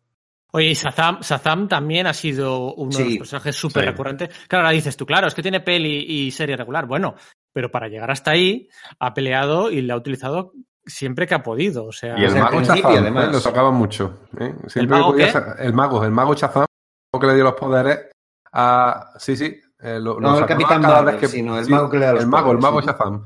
lo sacaba también mucho. Eh, cada vez que podía, que había algo que tenía que ver con... Ale, a la roca de la eternidad. Venga, ahí está el mago Shazam. Ese también saliendo. Era recurrente, pero si os fijáis, lo que estamos diciendo en definitiva es que Geoff Jones tiene en su cabeza que el universo de C realmente es una línea temporal que va desde los años 40 hasta, hasta el siglo 31. Y él va cogiendo y, trayéndose todos los personajes que puede de la manera que puede, incluso en la, eh, los cuatro estos números de Power Girl que he comentado yo antes y que volverán a salir en algún momento, vuelve a sacar, es cierto, a, los tres miembros fundadores de la, de la Legión de Superhéroes de, aquella manera, pero lo saca. Es, una cosa que para él es recurrente. Puedo coger del universo DC todo lo que quiera, pero no del presente en el que están los personajes, sino del pasado, del futuro. Y con sencillez, no es que estamos aquí, no se tiene que inventar ninguna historia así complicada para que yo. Bueno, de hecho, de hecho es que la, a la Legión de Superiores la rebotea a él, con Mark Wade, en el especial aquel de los Titanes. O sea, eh, nada más y nada menos, hay un reboot. O sea, él está involucrado en un reboot completo de la Legión de Superiores, uno de estos de reboots radicales. el, Sí, eh, claro. entonces él estaba ahí involucrado, luego la Legión la vuelve a utilizar, luego en cambio él trae a la clásica, la trae de vuelta en, en Action Comics, hace con Brad Melcher el crossover aquel del el Lightning Saga, sí. o sea, eh, utiliza series top para eh, desarrollar macroarcos argumentales de personajes de personajes de segundo primer nivel, ¿no? Oye, la último, antes de entrar ya al, al esto, dibujantes. Dibujantes, anda que no ha colaborado Jeff Jones con dibujantes. De hecho, es curioso, su primer número de la JSA es con un dibujante español. Su primer número en solitario en la serie de Superman es con un dibujante español. Su primer número en la serie regular de Green Lantern es con otro dibujante español. eh, sí, se darán unas serendipias ahí de lo más de lo más curiosas. Y había otro caso que no recordará cuál era. No lo había visto venir eso. ¿eh? Sí, el primer número de la JSA es con Marcos Martín. Uh -huh que yo hablé con Marcos Martín hace un par de años cuando estuve aquí en Gecho y me decía que hizo ese número pero que estaba tan verde que no volvió a trabajar, que no le volvieron a llamar en dos, en dos años. Y tú miras y sí, efectivamente tiene, es, es, es de Marcos Martín y sí, y yo no lo veo tan verde. Eh, luego con Ángel Unzueta en Flash. Ah, eso, sí. eso, era, era, con Marcos Martín el primero de JSA, con, con Ángel Unzueta el primero de el primero de Flash, con Pascual Ferri el primero solitario de Superman, con Carlos Pacheco el primero de, de Green Lantern de la serie regular. O sea, tú dices, joder, mira, cuatro, cuatro dibujantes españoles. Eh, venga, un salpecadillo de dibujantes. ¿Con qué? Con. Iván Reis. Iván Reis, eh, podemos hablar de Gary Frank, pero para mí Iván Reis es la quinta esencia del TVO de superhéroes que simboliza Geoff Jones.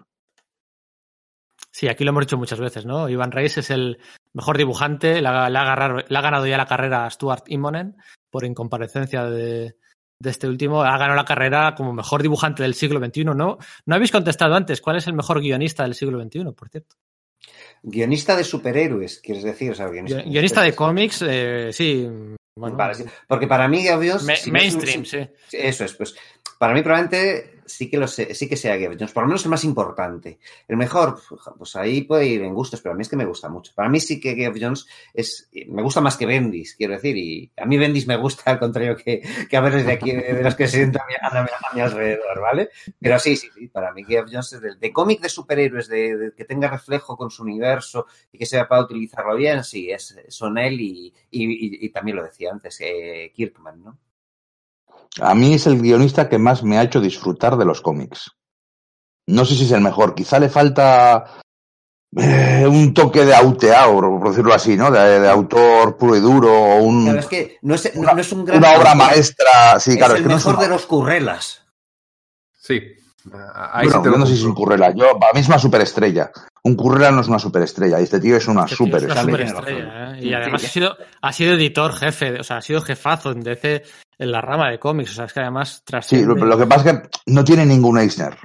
Eh, no tiene ningún, no tiene premios a del canal de entretenimiento de CW y tiene premios no. a, pero Grant Morrison tampoco, Grant Morrison tampoco tiene ningún Eisner. Eh, Warren Ellis tampoco tiene ningún Eisner.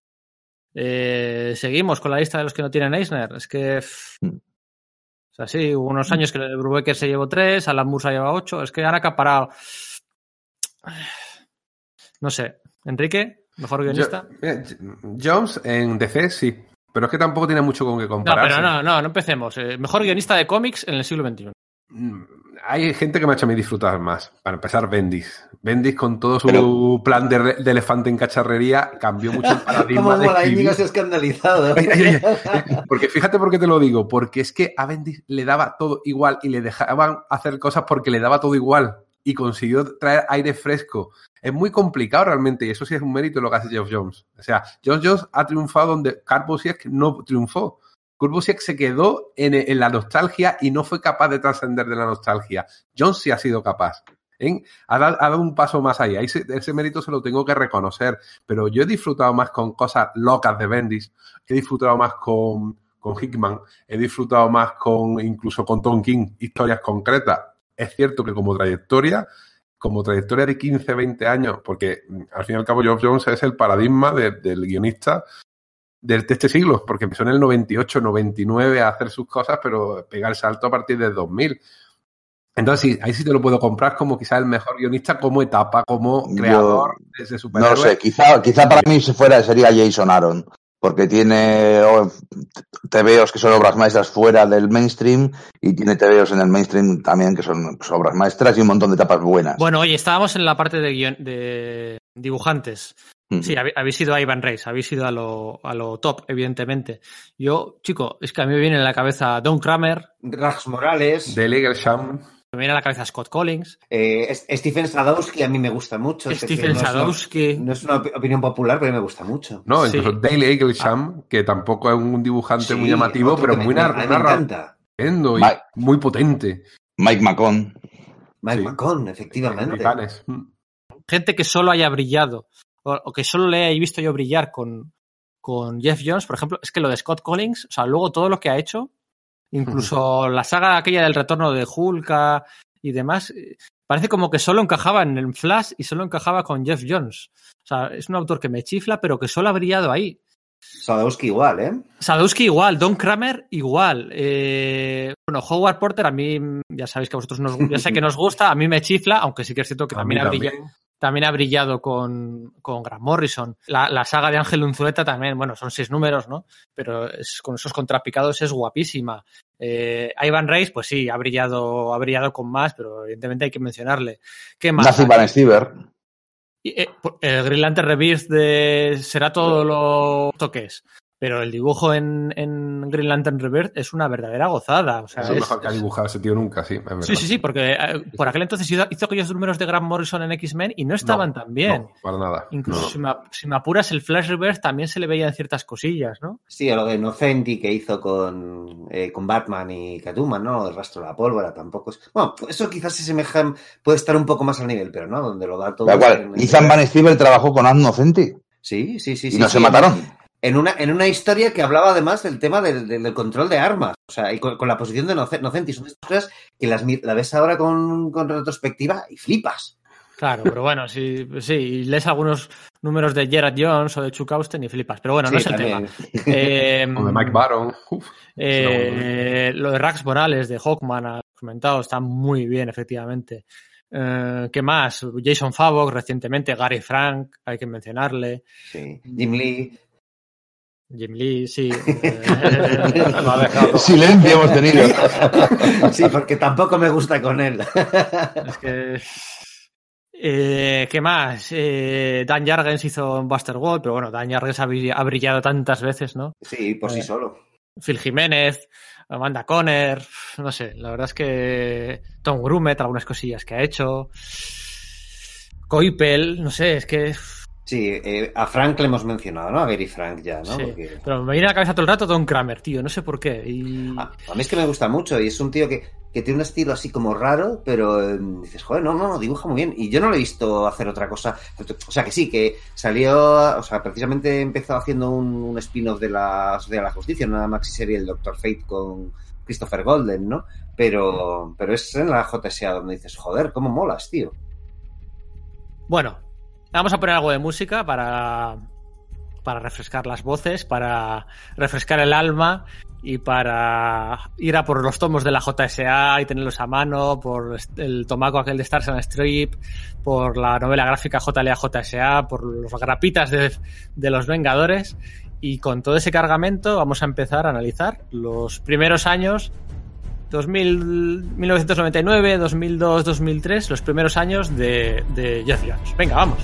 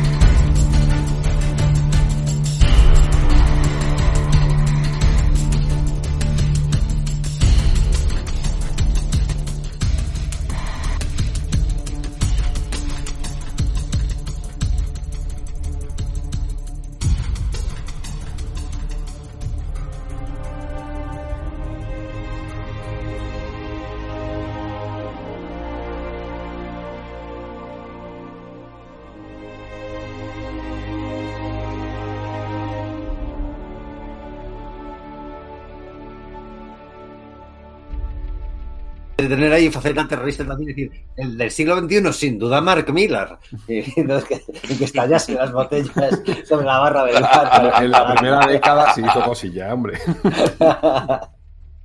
Y es eso, lo peor es que en parte sí lo pienso, pero no quería desatar la política.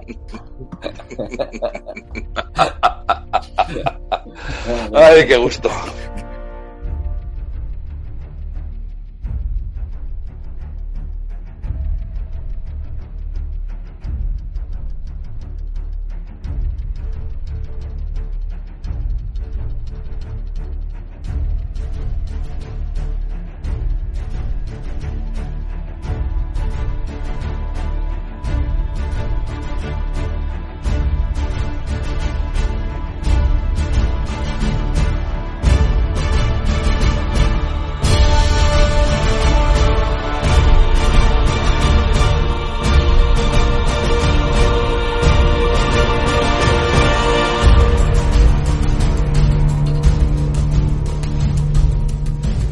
Bueno, pues vamos allá.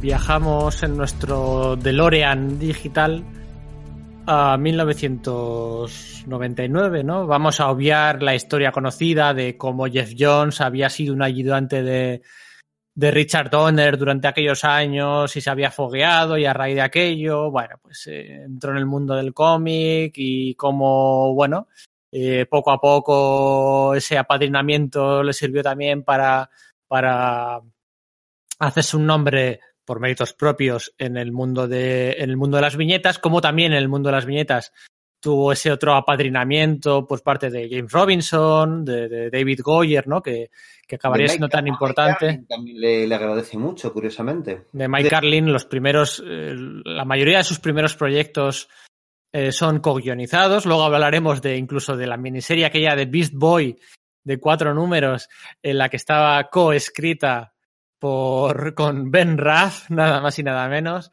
como con James Robinson coescribió Hawkman, como David Goyer coescribió eh, la JSA, con eh, Jeff Loeb coescribió algunos de los dos números de Superman. Bueno, aquí hay un también ese coescribir recurrente, ¿vale? Eh, ayuda o dificulta repartir méritos, ¿no? Pero bueno, luego a posteriori la carrera ha puesto a cada uno en su sitio, ¿no? Y Jeff Jones eh, está claro que, que, que, que hacía cada uno, ¿no? La parte de Willcat en la JSA estaba claro que era David Goyer y la parte de Hourman estaba claro que era de Jeff Jones, ¿no? Así que venga, vamos a empezar por Stars and Stripe. El, el- el proyecto, el proyecto, bueno, que, que, que cómo Con son el que la, entró, ¿no? con el que entró, cómo son las cosas, ¿no? Y como el que este mes de mayo, pues eh, debuta, debuta en la, en la, iba a decir en la gran pantalla, hay que decir en la pequeña pantalla.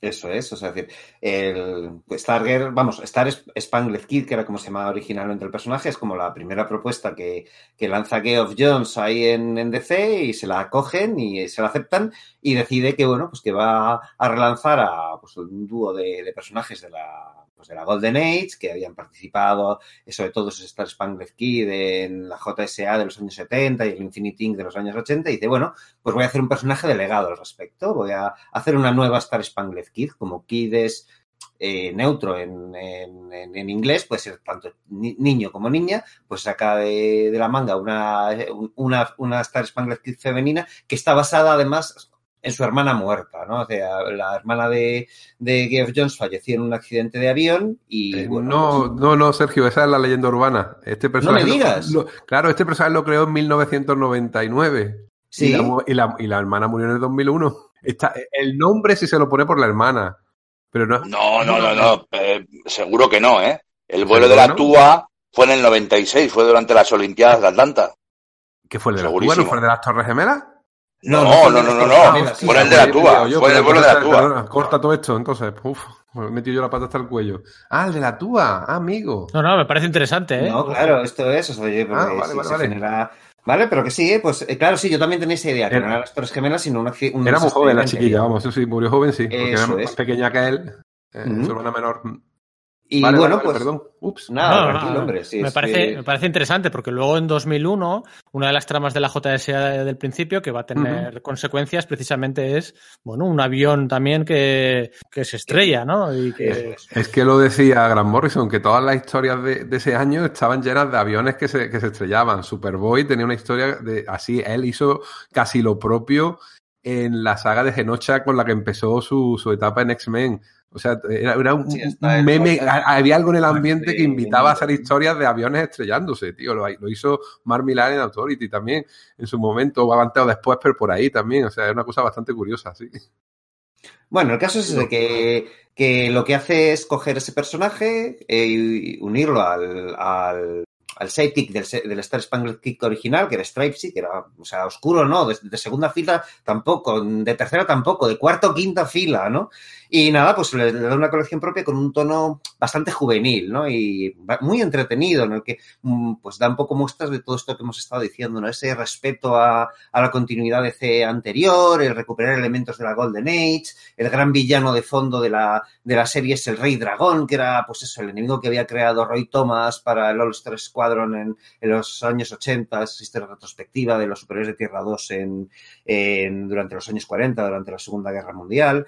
Ah, y, de nuevo es ese tema de modernizar, ¿no? Porque Stripe sí lo que hace es que, bueno, pues un tío con una camiseta de rayas, era más, ¿no? Pues lo que hace es que se fabrica una- un robot, una, una especie de armadura enorme que recuerda poderosamente al Big Guy de Frank Miller, ¿no? Al de Big Guy en, en Rusty de, de Boy Robot, ¿no? El cual se inserta, ¿no? Y, y- y ahí, pues efectivamente analiza otra de las constantes que hemos eh, comentado antes, las, las relaciones inter- interfamiliares, ¿no? Porque este Stripes y Pat Dugan es el padrastro de, de, de ay, Carney, Carney Whitmore, que no me salía el nombre, me cago en la leche, ¿no? Es una adolescente que es nueva en el instituto, todo en medio de un tono así adolescente, que podría encajar mucho en ¿no? series de la época como podían haber sido la de Young Heroes in Love o algo por el estilo, ¿no? Pues también eso, pues en Solomon Grundy, eh, que se encuentra con Young Justice, que también encaja bastante con ese tono, y, y una vez más, bueno, pues eso, va rindiendo tributo a sagas antiguas de,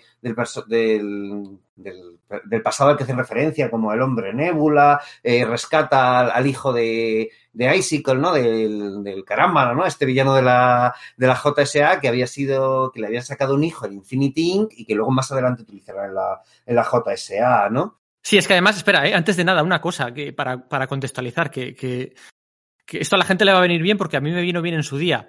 Eh, la serie esta de Stars and Stripe eh, debuta, en, debutó el mismo, el mismo mes que debutaba la JSA de, eh, de James Robinson y David Goyer. No, aquí hay un, bueno, un baga- un- una labor editorial por detrás que no es que Stars and Stripe debutó un año antes y como el personaje había gustado, luego lo incluyeron en la JSA un año después. No, no, no, no. Debutan a la vez, pero ya hay una sinergia desde el principio, ya hay un. Han visto que eso puede ser interesante y meten a, a, a, a Courtney, la meten en la, en la JSA para potenciar además más su, su, su serie regular. O sea, aquí hay unas sinergias muy interesantes y máxime teniendo en cuenta que por aquel entonces todavía se estaba publicando el Starman de James Robinson con, con otro con otro Starman, ¿no? O sea, Sí, con otro sucesor de Death Knight. Yo creo que esa es precisamente la clave. Quizás en ese momento, y no lo sé, esto es una hipótesis lo que tengo, que, que quizás James Robinson ya estaba adelantando que ah, iba a hacer una- un gran arco final, que ya tenía claro hacia dónde ir,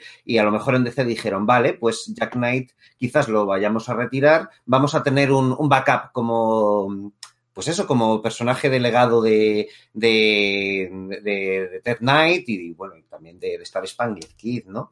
Y efectivamente, o sea, fue una, además fue una serie cortita, no, eh, no tengo muy claro si fue cancelada o que se cerraba sobre sí misma, porque la verdad es que cierra muy bien. Fueron 15 números, 14 más un número cero, que en realidad se, se ubicaba pues como sobre el, entre el número 9 y el 10 o algo por el estilo. Y nada, pues el, como digo, el, el aspecto gráfico subrayaba bastante el- ese tono desenfadado con Lee Mother. Pero también aquí es donde por primera vez eh, colabora con, con Geoff Jones Scott Collins, que está prácticamente irreconocible en ese momento, ¿no?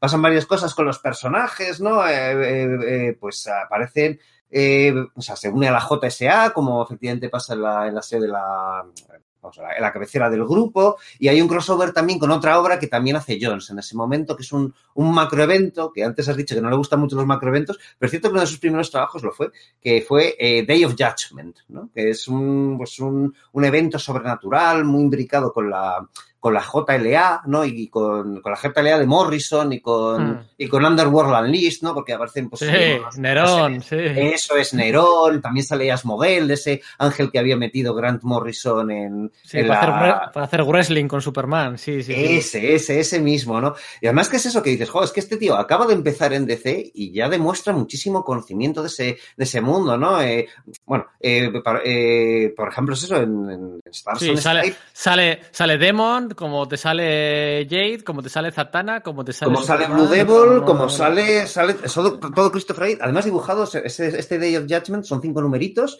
y lo dibuja un tal Matt Smith, que es, bueno, pues un clon de Mike Miñola, por decir algo, ¿no? No es, por supuesto, no es tan soberbio como Miñola, pero da mucho el pego como... Ojo, eh, eso es, ojo, ojo, que Eso no está, es, no está nada es. mal.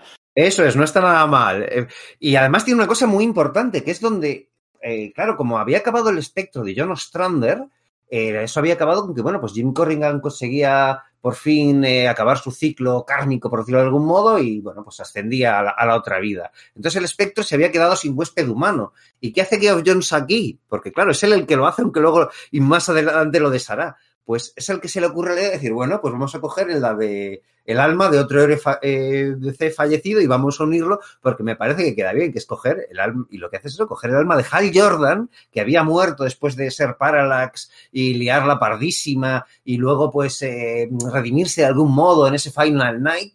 Y entonces, como es necesario controlar el espectro, esta es otra de, sus- de, de sus tics, por cierto, que no lo hemos comentado. Eso de Sí. un espectro descontrolado es algo que utiliza varias veces en la JSA, que utiliza luego en, en, pues eso, Cris- en Crisis en- Infinita. en Crisis Infinita y Day of Vengeance, y esto también lo utiliza ya en sus primeros pasos, ¿no? El espectro está descontrolado, eh, alguien le está, eh, está ocupando el lugar de su, de su alma, alguien maligno, ¿no? Pues aquí en este caso es Asmodel. Se lía pardísima. Bueno, pues lo que es que se hace, pues se quita Asmodel y se mete a Hal Jordan, y a partir de ahí Hal Jordan estuvo varios años siendo el espectro, ¿no? Que es una cosa, bueno, pues bastante curiosa, ¿no? Eh, y como Hasta- digo, eso demuestra mucho conocimiento de la cronología. Perdón, sí, sí, dime, dime Hasta que lo deshizo él. hasta que lo deshizo él. Sabes que menos mal, porque yo entiendo que puede parecer lógico en el sentido de que, vale, pues sí, encaja, pues Hal Jordan está muerto, metemos este, vale. Pero a mí no, honestamente no me gustaba, porque esa conexión entre lo sobrenatural y lo, y lo cósmico, particularmente no era de mi agrado. Así que, bueno, pues la verdad es que esos años, y fíjate que la serie del espectro de como Hal Jordan la estuve escribiendo JM de Matisse, que es uno de mis escritores favoritos, pero es una de estas cosas que, que dices, "Ay, no te arriba". Pero a pesar de que te pu- puedas eh, cuestionar sus premisas, lo cierto es que demuestra que maneja muy bien a los personajes del universo DC, sobre todo habiendo acabado de empezar, ¿no? Hace cosas como decir, vale, pues si los siete soldados de la victoria originales, en uno de los integrantes era el Green, eh, el Green Arrow de Tierra 2, el de los años 40, y no hay un Green Arrow de Tierra 2 en esta continuidad post-crisis, habrá que meter otro arquero. Y se recuerda de un tío que era Spider, que era un arquero que había por ahí, que, era, que fue tanto héroe como villano, y lo mete por ahí para arreglar ese parche, ¿no? Y bueno, pues es que es realmente, realmente meritorio, ¿no? Lo que, eh, lo que hace ahí, aunque no es brillante, las cosas como son. Entonces, pues eso, el, eso es 1999, poco más o menos. Pero hay un tic me gustó mucho en esta miniserie que tú dices, Sí, de que eh, Hal Jordan eh, había sido Parallax, había sido el villano casi recurrente durante cuatro o cinco años en el universo DC, eh, se convierte en el espectro como castigo. sí, como Me penitencia. encantó una penitencia. O sea, ahí ya hay tics de, de Geoff Jones. O sea, darle un girito interesante y muy lógico a lo que hace. Porque al principio tú puedes pensar que es un capricho, ¿no? Tienes ese personaje, tienes que usarlo de una manera u otra. Pues venga, cojo a Hal Jordan que estaba muerto porque pasaba por ahí y está en el cajón de herramientas sin usar. No, no, no. Lo hace, pero con una idea muy, muy, muy, muy, muy fina, ¿eh? muy fina, hilar muy fino. Y no sé si ya estaría pensando en aquella época, claro, estaba Kyle Rayner ahora de Green Lantern titular, de resucitarlo, si DC pensaba resucitarlo Hombre, como yo Green no sé Lantern si o lo consideraba como resucitarlo, personaje pero desde luego hay, hay semillas para lo que Sí, va a pasar ¿verdad? en Green Lantern. Yo creo que sí. Porque, por ejemplo, ves cosas como que vuelve a convocar a los Green Lantern Corps que murieron en, pues eso, en, en los años 90 en, en Emerald Twilight y tal. Sí, O, por Bueno, ejemplo, está el rollo este. Es, sí, es, un segundo, un segundo, que hay una cosa sí. que me parece importante aquí, que es que ese, ahí yo creo que es el primer momento en el que Batman pone de manifiesto que no confía en Hal Jordan, que es, un, es, un, es, es una, una, capa de caracterización que más adelante va a utilizar tanto en la JSA como, por supuesto, en el, en el Green Lantern que va a hacer años después, ¿no? Y, y, y en Flash, ¿eh? En Flash, porque en Flash acuérdate que el espectro hace un, hace un mafistazo y borra a todo el mundo la, la, el, el conocimiento de la identidad de Wally West. Cierto. Incluyendo al propio Wally West. Y luego es Batman el que el primero que se da cuenta de que, bueno, que falta Flash y quién podría ser Flash. Y en cuanto sabe Batman que el espectro ha sido el responsable de ese borrado masivo de memorias, eh, bueno, ahí ya es recurrente, ¿no? Digamos que le tienes de hecho, a... eh, el tema ese de Batman contra Hal Jordan ya venía de antes. En, en la bueno, en la saga aquella en la que murió Hal Jordan salvando el sol, ¿cómo se llamaba? El, ah, en, el en Final Night ya salía eso. En la, en la, noche, en la noche final eh, vale. empezaba y acababa en el que hablando de Superman y Batman, y Batman decía que no se fiaba de, de Hal Jordan, y cuando moría decía bueno, que al final podía empezar a perdonarle. Pero ya desde ese momento ya estaba con malos rollos y ya pues, aprovecharon ese momento de caracterización para, para, usarlo para un montón de cosas y, ah, pues y un mira, montón de ocasiones. Ah, mira, además, eso sí, va a ser recurrente, ¿no? Luego en, la, en, las, en los cómics de, de, Green Lantern de, de, Jeff Jones. Oye, antes de nada, antes de seguir y meternos ya, si os parece, con la JSA, se nos ha olvidado una cosa, se nos olvida siempre. Yo creo que lo raro es que nos acordemos. Se nos ha olvidado dedicar el podcast a alguien, que es lo que hacemos sí. siempre, ¿no? Más o menos cuando nos juntamos nosotros cuatro, pues dedicárselo a alguien así que tenga un poco que ver con, bueno, pues con el tema a tratar, ¿no? Algo tan, bueno, eh, ¿a quién se lo pensáis dedicar? Yo, yo tengo una, un personaje que, bueno, que es reciente, es incluso posterior a Jeff Jones, no tiene componente nostalgia. Si no se segura a vosotros, yo tengo una, una opción, ¿eh? que viene muy al, al, al, es muy propia. Bueno, yo así a priori supongo que no sé, o sea, de que se lo dedicaría a Richard Donner, ¿no? El director mm. de Superman y, bueno, que también hizo sus pinitos en el mundo del cómic eh, pues, de la mano precisamente de, de Geoff Jones y, pues, que, que, en el fondo tanto hizo por el género superheroico. Pero eh, es, digamos, lo primero que, que, me ha venido a la cabeza. No es una cosa que haya meditado mucho. ¿Vosotros qué otras ideas teníais? Pues bueno, lo de Richard Donner me gusta, ¿eh? claro, es que después de eso. Claro, he sido muy demoledor, ¿no? Claro, claro, yo pues me guardo mi dedicatoria, la, la rebajo a nivel de comentarios, simplemente. Porque, vale. claro, con eso. Vale, sí, Richard Donner, que por cierto, eh, currando para Richard Donner, se conocieron Kevin Feige y Jeff Jones en su día. Eh, ambos son amigos, Amigo. ambos son amiguetes eh, cuando, cuando Kevin Feige fichó por Marvel Studios, antes de siquiera llegar a, a, tomar su puesto, justo aquel verano coincidió y los dos hicieron el típico road trip este en coche desde, desde su casa hasta la Comic Con de San Diego en un 4x4, o sea que tienen historias para compartir. Eh, pues son dos fricazos gordos, ¿eh? Claro, y los dos con gorra, ¿eh? Típicos usuarios de gorra, así. De... Porque, los, sí. porque los dos están calvos. yo creo que eh, también es verdad que yo creo que ha habido alguna ocasión en la que les he leído comentarios al uno o al otro diciendo que, que no, que no, que no hay o no debería haber competición entre, entre DC. Hablaban del, del ámbito del cine, ¿no? Pero que, y probablemente también se ha debido a esa, que, joder, en realidad tienen, pues tienen lazos personales, ¿no? Oye, ¿os acordáis del, os acordáis del el día después aquello de Bilardo? Lo de lo de písalo, písalo. Sí. Pues esto sería esto sería Kevin Feige, fíchalo, fíchalo, porque el enemigo ni agua, písalo, písalo. Fichalo, fichalo, fichalo. Fichalo. Ah, es una cosa de fútbol. Ojo, es que os juro que me, me, he quedado con el culo torcidísimo. No, no, no tenía ni idea de qué sí. estabais hablando. Sí. Bueno, una referencia oscura de hace 25 años también. Sí, sí, sí.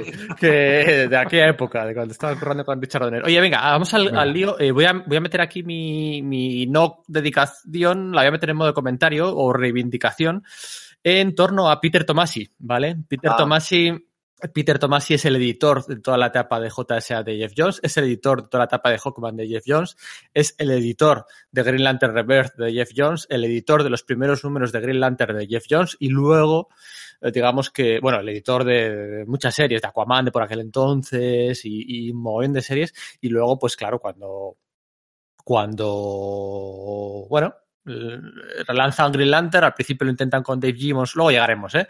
Como, como guionista, pero luego el que, el que asume el cargo es Peter Tomasi, ¿no? Además un Peter Tomasi que, que tiene ese gusto por lo gore, que también tiene Jeff Jones, que tiene ese gusto por el manejo de muchos personajes en una serie, y al final es un, un, un editor, autor muy importante en la historia de DC y el con el que mejor se ha entendido Jeff Jones durante todos estos años. Así que bueno, mi dedicatoria iba por ahí, pero sirva esta casi como, bueno, como introducción a, a, a la JSA, ¿no? Porque, bueno, eh, si decíamos antes que es muchas veces en los primeros trabajos de Jeff Jones es difícil saber la autoría, ¿no? Que si David Goyer, que si James Robinson, que si, bueno, Ben Raab o, o Jeff Lowe, pues, pues bueno, eh, también hay que, que reconocer la, la, importancia de Peter Tomasi, ¿no? De, de, Peter Tomasi es un autor para mí fantástico. Sí, además se marcó una, una etapa en, en Batman en, en, los 52 fue, ¿verdad? Que pues, soberbia, ¿verdad?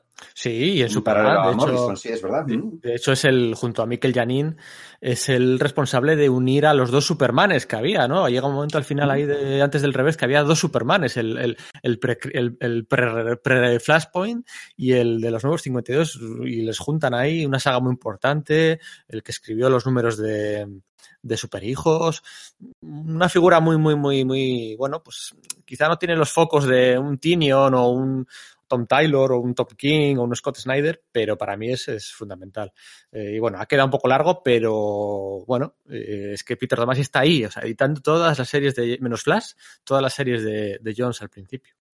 Sí, con lo cual, obviamente, eh, la importancia de su figura en, en, la labor de Jones, pues, pues es, es, patente. Vale, pues si queréis empezamos, pues eso ya con la, con la JSA, ¿no? Que como decimos, la, la edita Tomasi y que en el año 2000 comienza y es un, de manera que, o sea, se le da oportunidad a esta colección, creo que lo hemos comentado también antes en la, en la introducción, y un poco como suerte de, de spin-off de la JLA de Morrison. No exactamente, pero al aparecer en la JLA de Morrison una saga, la saga del, del relámpago, pues eh, Morrison recuperar a los personajes, eh, crear a, a Jaquim Thunder, etcétera, pues se le da, se decide dar una oportunidad. Es esa, esa DC de finales del siglo XXI en la que la JLA, pues, eh, es la, una de las franquicias más importantes y de bien, quizás se pueda, se pueda hacer lo mismo y de hecho el título dice mucho, ¿no? Eh, al igual que el título de JLA utilizaba la, las siglas de manera que parecía una, una agencia no se utilizaba el, el clásico Justice League of America, con la Sociedad de la Justicia se hace lo mismo, JSA, aunque es, es verdad que los aficionados utilizaban a menudo este acrónimo, ¿no? Eh, Geoff Jones no empieza directamente ¿no? Con, con, con, la serie, a los seis primeros números, no, a los cinco primeros números, es en el seis donde se incorpora él. Bueno, pues el caso es que los cinco primeros números están guionizados por James Robinson, que, bueno, pues venía de haber hecho Starman, bueno, Starman todavía de hecho se estaba haciendo, eh, se seguía publicando, eh, había hecho aquella miniserie llamada The Golden Age, en la que quizás, bueno, pues había puesto de relieve su, su gusto y su conocimiento por los personajes clásicos de la DC de los años 40, de la, de la Golden Age, y bueno, pues tenía, estaba colaborando con él eh, David Goyer, David Goyer, que es, bueno, pues este guionista de cine, yo en cómic no lo he visto tanto, no tengo claro que, que haya hecho más trabajos aparte de esta JSA. Seguro que hay alguno que se me escapa, pero ahora mismo no caigo. El caso es que, bueno, pues David Goyer un tío que, bueno, pues había firmado el guion de Dark City o de, creo que también El Cuervo, pero el caso es que sí que un par de ellas de las de Blade y, bueno, pues... Sí, direct, guionista y director de Blade 3. Efectivamente. El hijo de puta.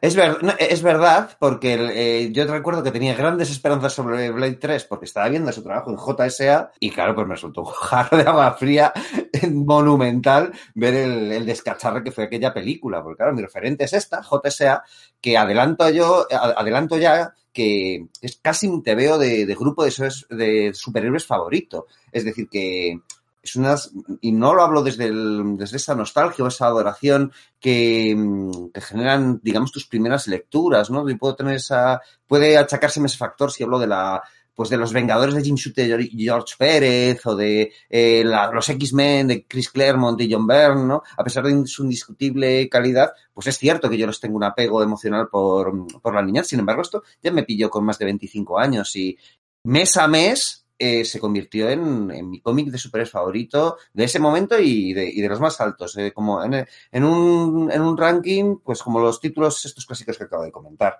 Bien, el caso es eso, que James Robinson y David Goyer lo que hacen es reunido en la Sociedad de la Justicia, recordad, el primer grupo de superhéroes, no ya de DC, sino de la historia del cómic, eh, y lo hace no apelando, no solamente apelando a la nostalgia, que bien, ese factor está ahí, ese rollo, pues estos eh, hombres misteriosos, pulp y demás, sino que decían reunir a los personajes eh, tal y como estén en ese momento del universo DC. Porque claro, durante los años 80 y 90, pues habían producido varios relevos generacionales sobre varios, varios de esos personajes, o habían cambiado de algún modo, eh, el, Green Lantern original ya no se llamaba de ese modo, sino que era Sentinel. Eh, también incorporan personajes de, de, otras líneas, digamos, un poco paralelas a las de a las habituales del universo DC. El, parte del eje de la, de la fundación de la JSA tiene que ver con una aparición de nuevo Doctor Fate, y el Doctor Fate anterior había sido reconstruido eh, como Jared Stevens, un, un, un héroe eh, netamente noventero, pero también estaba por ahí Scarab, que era un personaje de la línea Vértigo, que bueno, pues veían eh,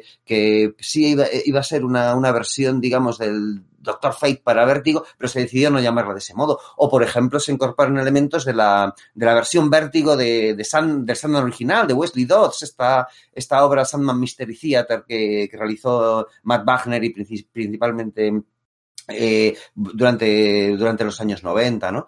Eh, el caso es que deciden no, no, no hacerle de menos a esos cambios que podían ser polémicos y que a lo mejor pues habían ensuciado un poco los personajes, sino decir, bien, ¿qué podemos hacer con estos personajes? ¿Cómo los podemos reaprovechar hoy por, reaprovechar hoy, hoy por hoy sin desdecir directamente lo anterior?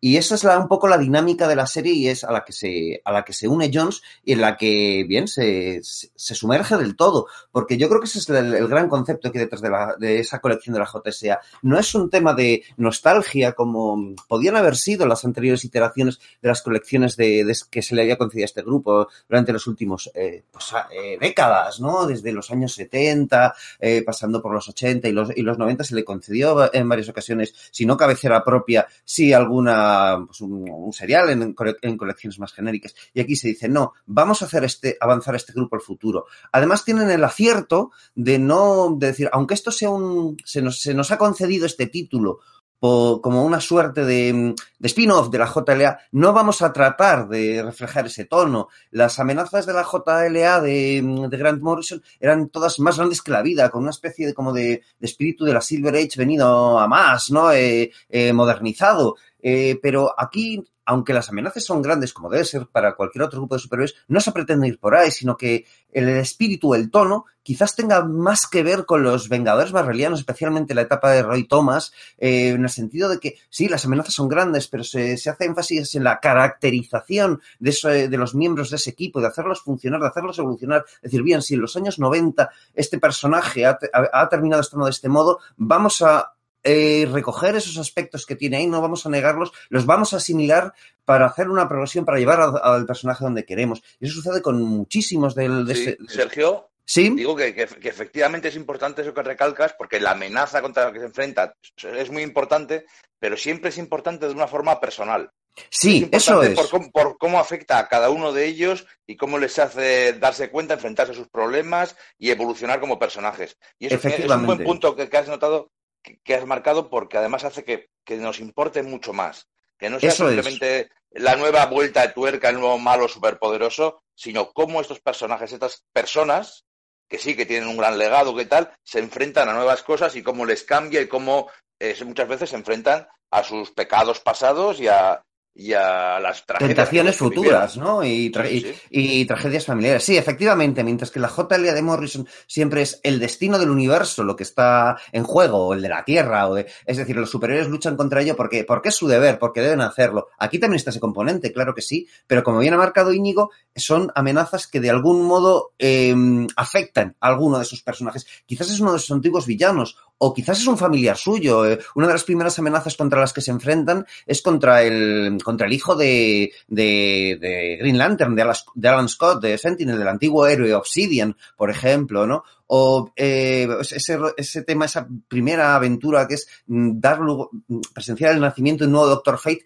que el manto de Fate va a caer sobre Héctor Hall, el hijo del, del, Hawkman de la Golden Age, que había desaparecido durante los primeros números del, del Sandman de Neil Gaiman, ¿no? Eh, esas cosas siempre son muy, muy, muy importantes. También es muy importante el hecho de saber jugar muy bien con esa enorme caja de juguetes que es el universo de C, ¿no? Y decir, bien, este, no nos vamos a circunscribir solo a los villanos clásicos que tengan estos personajes de la, de la Golden Age, sino que Bien, Mordru, por ejemplo, es un enemigo de la Legión de Superhéroes, pero vamos a sacar cómo era la versión de este brujo inmortal en nuestra época, no en el siglo 31, y ese es su primer villano. O eh, ah, vamos a utilizar a Cobra, es el líder de, de, una, de, una, secta que es una mezcla entre un culto y, y el Hidra Marveliano, por decir algo, ¿no? Vamos a utilizarle que sea un villano importante, eh, pero eh, también utilizaremos villanos que han sido importantes para los, para los personajes, como ha, ha podido ser Extant, ¿no? El, bueno, Hank Hall, el el, el, halcón de halcón y paloma, que en hora cero se convirtió en una amenaza cósmica eh, al servicio de, de, Parallax. Ese personaje era muy importante, un villano de gran entidad, dado que había matado a, los, a, a gran parte del, de la alineación original de la Sociedad de la Justicia. Vamos a utilizarlo, por muy noventero que suene, vamos a ver ¿Cómo podemos hacerlo, hacerlo funcionar? ¿no? Eh, también tiran mucho del tema de las encrucijadas morales. ¿Esto que hacemos está bien, está mal? ¿Cómo, cómo nos corrompe? O, o, al, o al, revés, ¿no? Eh, hay varios personajes que son clave en la etapa de, de Geoff Jones y, y, David Goyer, como son el eh, Black Adam, ¿no? Black Adam, este enemigo del, del Capitán Marvel de Shazam, que bien, en ese momento en, su, en la colección de, que, que guionizaba Jerry Ordway, se había dado ya algunas pinceladas de que quizás no era tan villano como, como, eh, como lo, nos lo habían presentado en un, en, un, en un, primer momento, que quizás tenía capas, que había un, una raíz de nobleza en él. Le incorporan al grupo y con él hacen, o sea, hace una progresión de personaje espectacular. Convierten a Black Adam en uno de los personajes más interesantes de la DC de, pues de, de, de principio del, del siglo XXI. Es curioso cómo hacen de él una especie como de pues yo siempre lo comparo un poco con Namor, ¿no? O sea, parece como si, como si la, la idea de decir, vale, pues tenemos este tipo, con, sí. este, con esta serie de poder, las orejas puntiagudas y tal, que es altivo, que es eh, sanguinario, que puede orgulloso, ser un cabrón, sí. orgulloso, pero que en el fondo... Con una, moral, con una moral de otra época con una moral de otra época,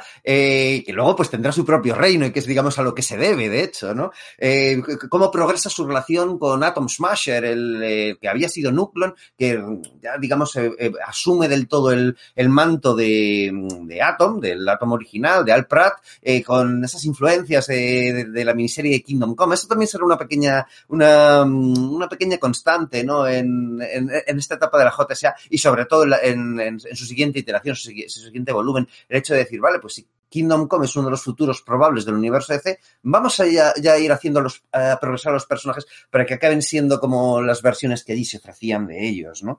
Es, es, es eso, no ignora en absoluto la, la continuidad eh, anterior, por muy mmm, deleznable que nos haya podido re, resultar su lectura durante los años 90, y de ese modo mantiene la ilusión de que ese uni, universo ficticio es consistente, porque al no mm, simplemente eh, obviarlo de, y olvidarse de qué ha sucedido, sino hacer los deberes y simplemente llevarlo a donde lo, quiere, lo, eh, a donde lo quieren llevar con muy buen tino, eh, teniendo un muy buen sentido de la aventura, del melodrama y de la caracterización, realmente crees que estás viviendo en ese universo DC. Y en ese aspecto, la JSA es una serie fundamental para el universo DC de, de, esos años. Hay un toque clásico y moderno al mismo tiempo que no es fácil de definir y que, es que recupera... si te fijas, si te fijas, no solo abraza, abraza las tramas recientes de esos años 90 o finales de los 80, tramas ridículas y, y, y deleznables y denostadas, ¿no? Como hemos dicho, la Armageddon o,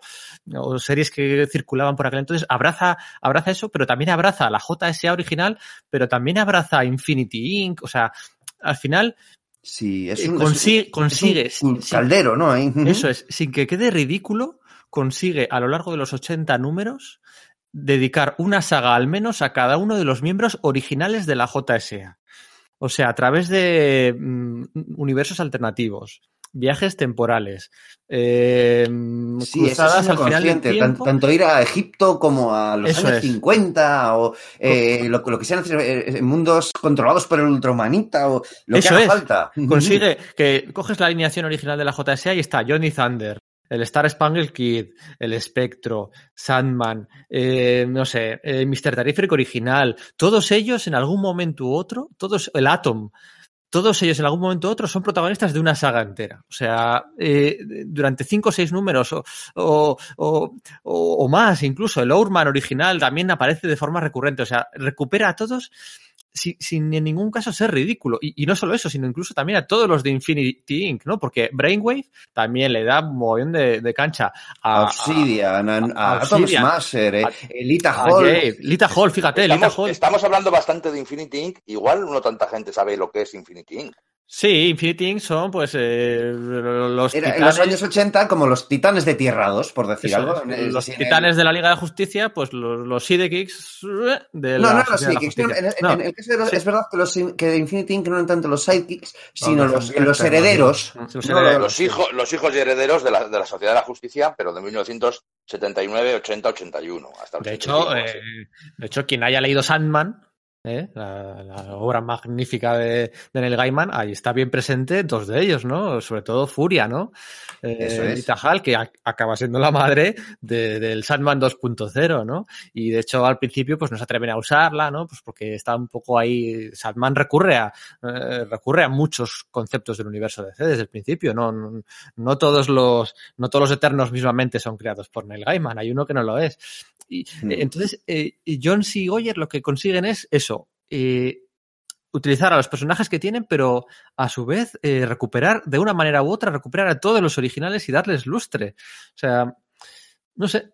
Y, y pero es que además también lo hacen con los nuevos, es decir, que, te, que yo mm. creo que todos los personajes en un momento tienen eh, su, su, momento para brillar, ¿no? Mm. Y, es, y es flipante, claro, son muchos números, pero lo bueno que tienes es que además está organizado en sagas en las que, eh, bien, pues hay una amenaza principal que, que eh, la que, como ha comentado Íñigo, eh, afecta más a un personaje, pero de fondo ya estás viendo subtramas que van a, a derivar en que la siguiente o dentro de, de, de dos sagas, eh, para, ese, para ese personaje, eh, para otro de los personajes, eh, se, el, se mueva el foco hacia, hacia él. Y está muy bien hecho, de una manera muy, muy orgánica, porque ese, ese afán de, de integrar el universo de C en, to, en todas sus facetas, en, en, marcar que los miembros de la sociedad de la justicia son una familia y tal, no se pone en medio de, de pues de contarte una gran historia superheroica muy bien hecha, eh, con, su, eh, con, con, muchísima acción, que es entretenida, es como eh, esos elementos están al servicio de la historia, además.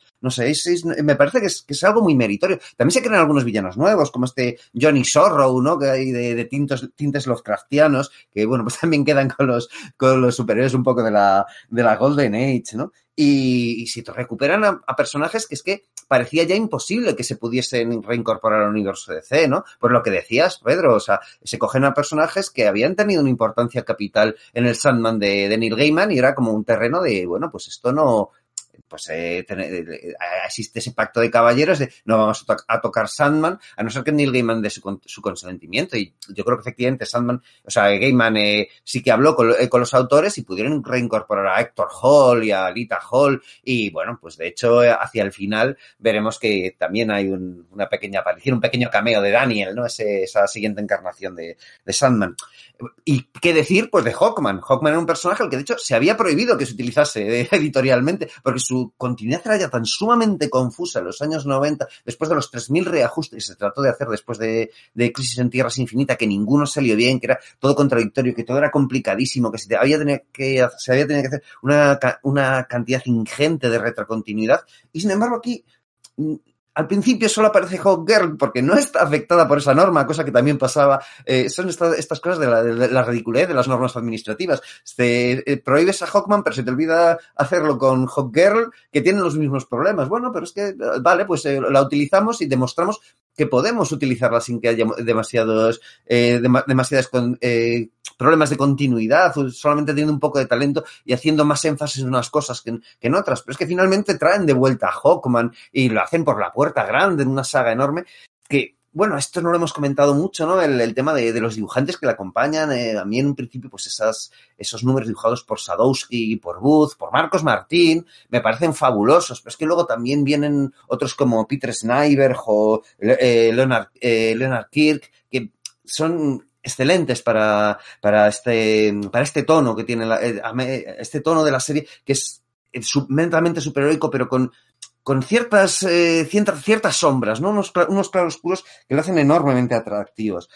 Lo es, resulta atractivo no solo para mí, que a mí me gusta muchísimo, sino que efectivamente tiene cierto éxito. Tiene tanto éxito que, se que empieza a haber algunos títulos spin-off, ¿no? Es decir, para empezar, se le concede colección propia a Hawkman de nuevo, ¿no? Es el propio eh, Geoff Jones junto con James Robinson, que había sido coescritor de la, de la JSA, eh, pero a cual Geoff Jones había sido quien había sustituido, quienes son esos Robinson y, y, y Geoff Jones con Rag Morales, un Rag, un Rag Morales tremendo, quienes lanzan esa serie de propia sobre Hawkman, ¿no? En la cual, bueno, pues eh, eh, dan, en principio el foco está puesto sobre el Hawkman original, Ja- Carter Hall, el, el, egip- el egipcio que se, eh, se, se reencarnó en un arqueólogo del siglo XX, pero empiezan a aplicarle más capas diciendo, sí, pero es que eh, eso, esa es, es, es la reencarnación, el, lo, que, mm, lo que es el, el punto focal, la característica esencial de, de este personaje. Bien, pues es que el- el- la iteración tanagariana también era una reencarnación suya, pero no solo eso, sino que muchos otros personajes del pasado de, del universo de C, Nighthawk, el, el Caballero Silencioso, tal, también fueron reencarnaciones de Hawkman, con lo cual tienes números maravillosos en los que se hacen retrospectivas del pasado histórico del, del universo de C, como ya James Robinson había hecho a través de The Eso Shade. es un puntazo, ¿eh? Eso Sí, es un puntazo. sí, Lo del sí, vaquero ese de, de halcón es súper chulo. Es súper chulo y es que está muy bien metido y es que es algo que, que, que Robinson ya había estado haciendo en, en Starman a través de The Shadow y aquí lo vuelve a hacer, pero le mete un componente de aventura clásica con, con civilizaciones ocultas, eh, en plan, pues eso, hindú o, o de o abominables hombres de las nieves y viejos villanos y que Hawkman se reencuentre con, con Green Arrow, que siempre era el tío con el que se había estado llevando mal en la, en la Liga de la Justicia, eh, porque uno es de derechas y el otro es de izquierdas y, y, y entonces, bueno, pues eh, tiene- están destinados a llevarse mal, aunque eh, trabajarán juntos y en el fondo se, se aprecien, ¿no? El, eh, el hecho de, bueno, pues volver a, a dar énfasis a que el átomo y él eran muy amigos, ¿no? Que es algo que a veces, pues,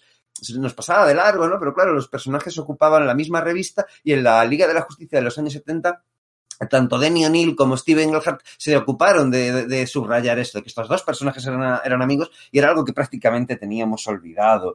Eh, es Jones, una... Jones pone, pone mucho énfasis en las personas, no siempre en los personajes, en, Sí. buscar la, la personalidad, pero en sus relaciones, en que se vea que las parejas de superhéroes quedaban, en que, por ejemplo, eso, eh, Hawkman y Hawker quedaban a cenar con, con Atom y con su mujer y con, sí. y con Barry Allen y Iris Allen y quedaban todos entre ellos. ¿Y qué tipo de música le gusta a uno, no? O cómo le gusta la comida. Que es una Sí, cosa que es hay, un, lo- hay un episodio en concreto sobre la comida que es que piden para llevar ahí en el salón de la, de la, de la Sociedad de la Justicia y entonces han- han creo que han pedido eh, chino, pero otro dice, no, pero es que yo prefiero la pizza, no, es que no, y Adam dice, no tenéis ni idea, tenemos que pedir comida libaní y, y de alguna forma eh, dices, jo, es que sí, sí encaja que a estos personajes les guste este, que a Sand le guste la comida china porque el pasado de Wesley Dobbs fue en extremo, en extremo oriente o que el All American Boy que es Alan Scott le guste la, la pizza de, de Nueva York y, y- y- hacen ese, ese juego de- de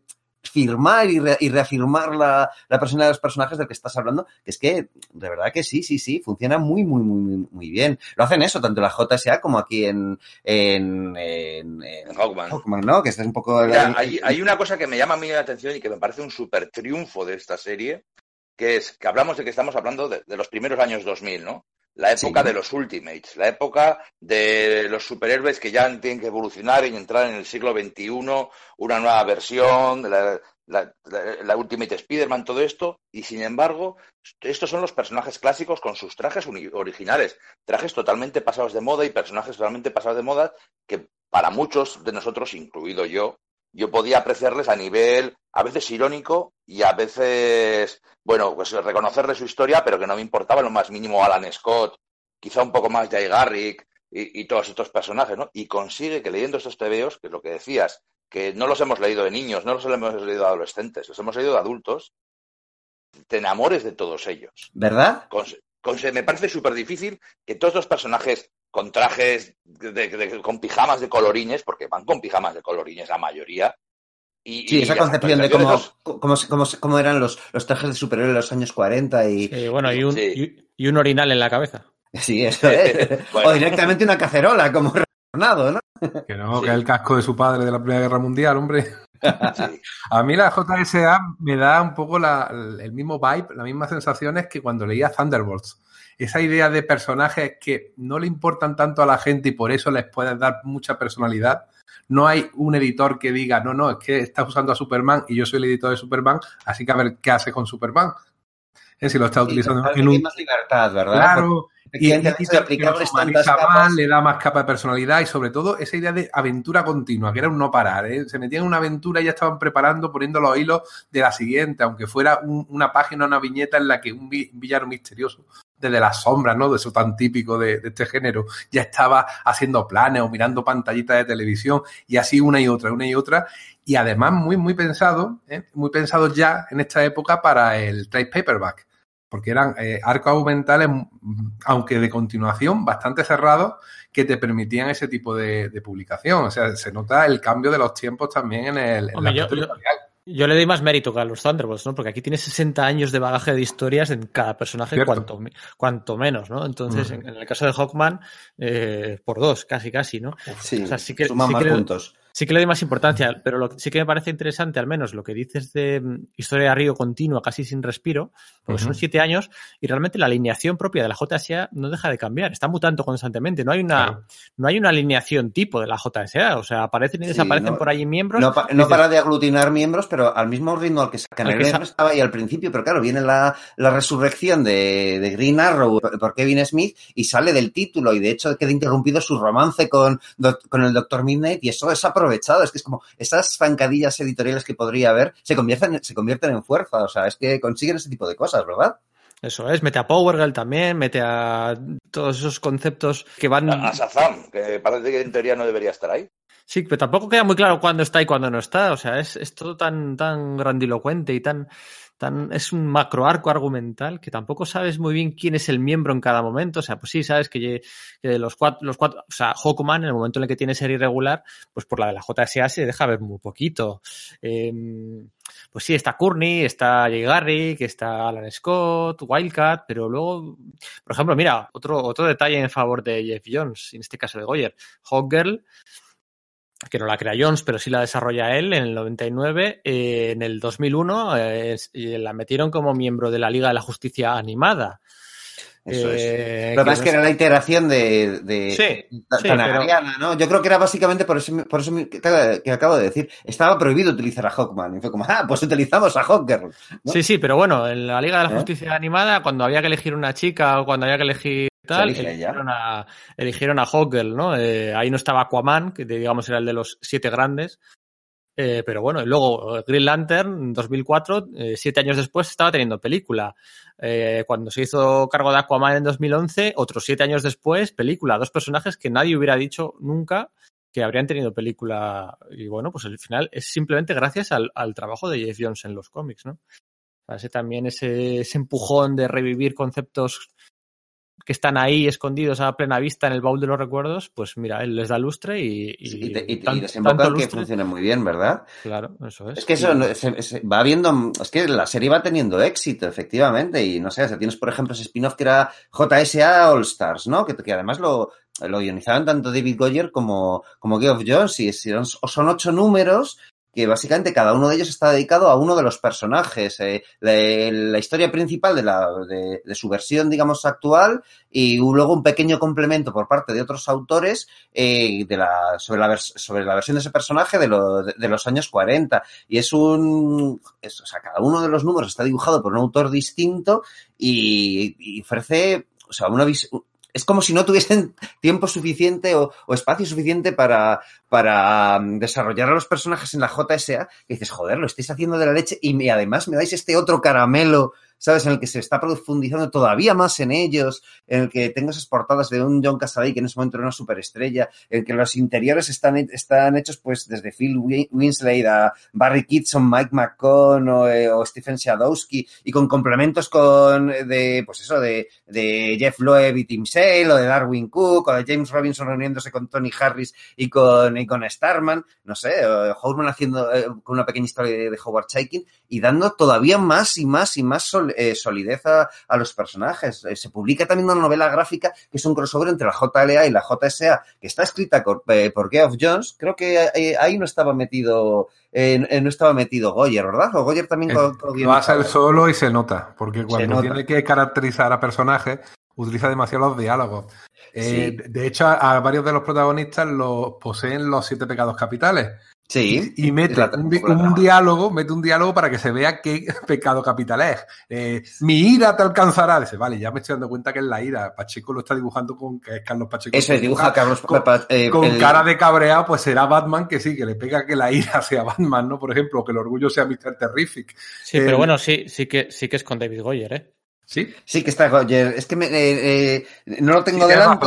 Cierto, Fue la, fue la despe- es. fue la despedida de, de- Lo Eso es, claro, es que cierto. justo es- esos proyectos los, co- los co-guioniza Goyer y cuando se acaban esos proyectos es cuando deja solos y los ruedines a Geoff Jones, ¿no? Eso es. Y De hecho, eh, además- eh, hay- hay, Yo creo eh, que aquí ya le estaba dando bastante cancha, ¿eh? Porque ya se estaba haciendo su, su carrera en solitario, ¿eh?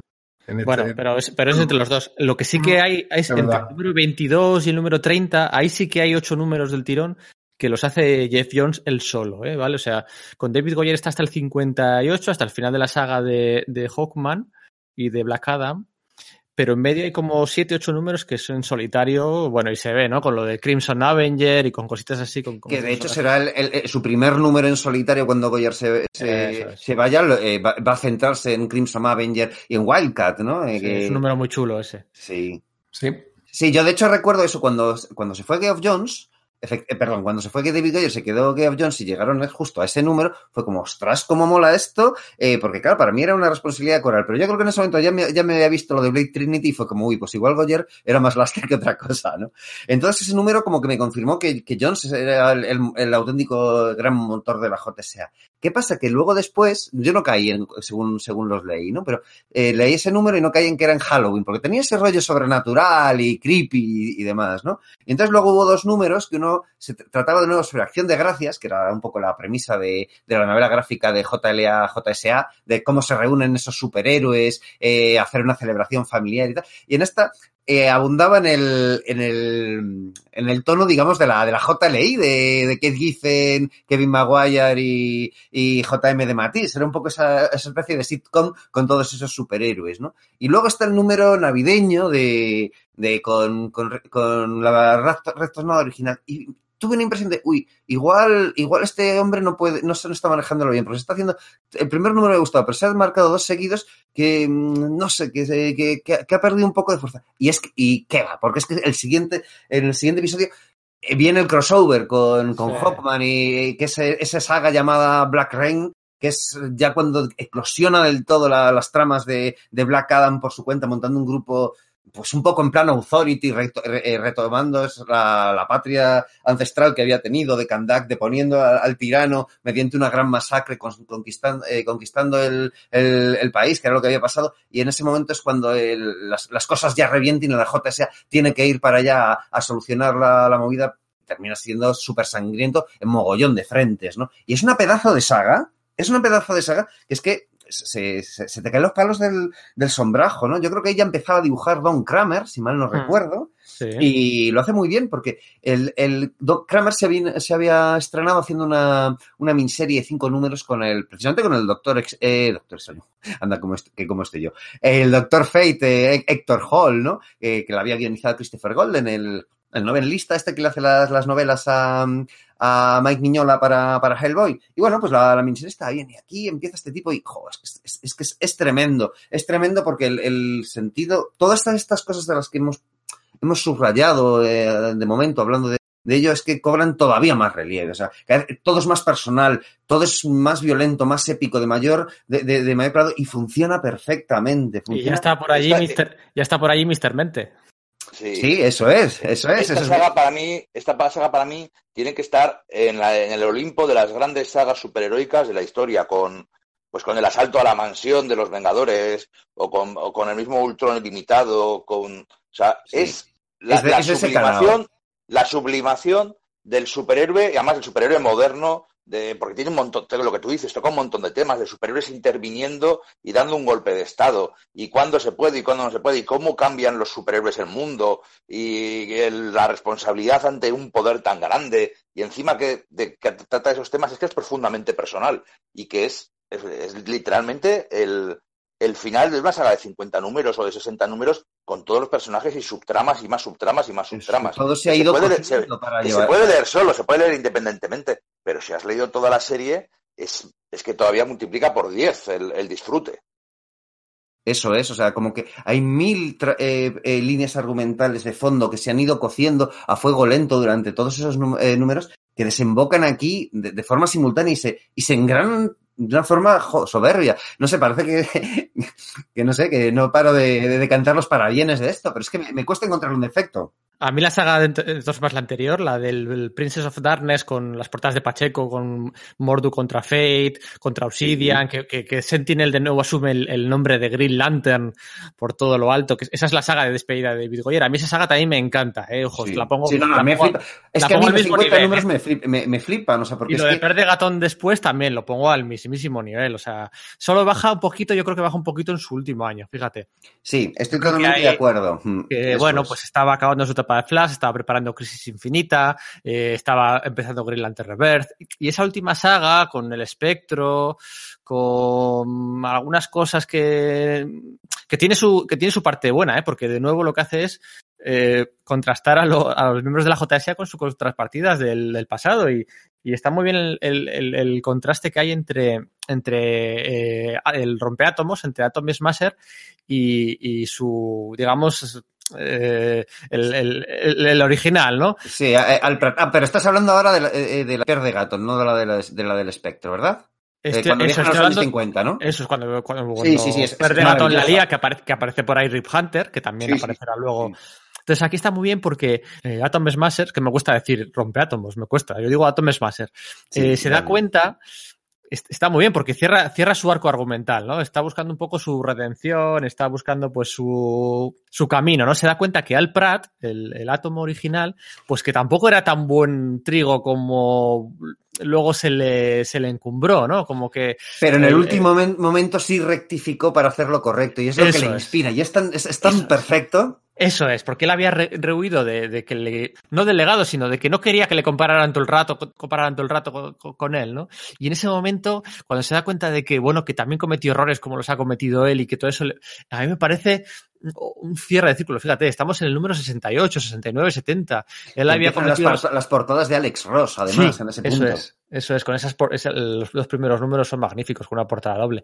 Entonces, es todo, se van cerrando círculos, pero bueno, el último año sí que, de hecho, es una pena porque hay tres números que ya no escribe Jeff Jones lo hace el entintador Keith Champagne y, esa, y de hecho ahí es donde se terminan de resolver cosas bastante fundamentales como el destino del Doctor Fate, esa aparición que decimos de, mm. del Sandman original, ¿verdad? De bueno, bueno, Sandman original, perdón, de la siguiente iteración de Sandman Sueño, ¿verdad? De la quinta sí. dimensión. Eso es, aparecen dos viñetitas de, de, nada, pues para, bueno, pues salvar a sus padres, ¿no? Al fin y al cabo, llevarles y que se resuelva lo de Naboo y, y Mordru y efectivamente por eh, lo que dice Pedro, ¿no? Recuperar ahí a. Bueno, sí, que, sí, sí, que habría ideas de Jeff Jones, ¿no? Supongo, no estaba el. Sí, porque de hecho el, el, pero... él se va unos números, pero luego vuelve Jones para hacer su, su traca final de despedida, que lo hace, por supuesto, con Stargirl, ¿no? Que ha sido uno de sus personajes fetiche durante la serie, el personaje que, que creó él, ¿no? Es curioso porque al principio de la JSA se, había, se ofrecía un futuro posible en el que eh, Courtney y Rompeátomos,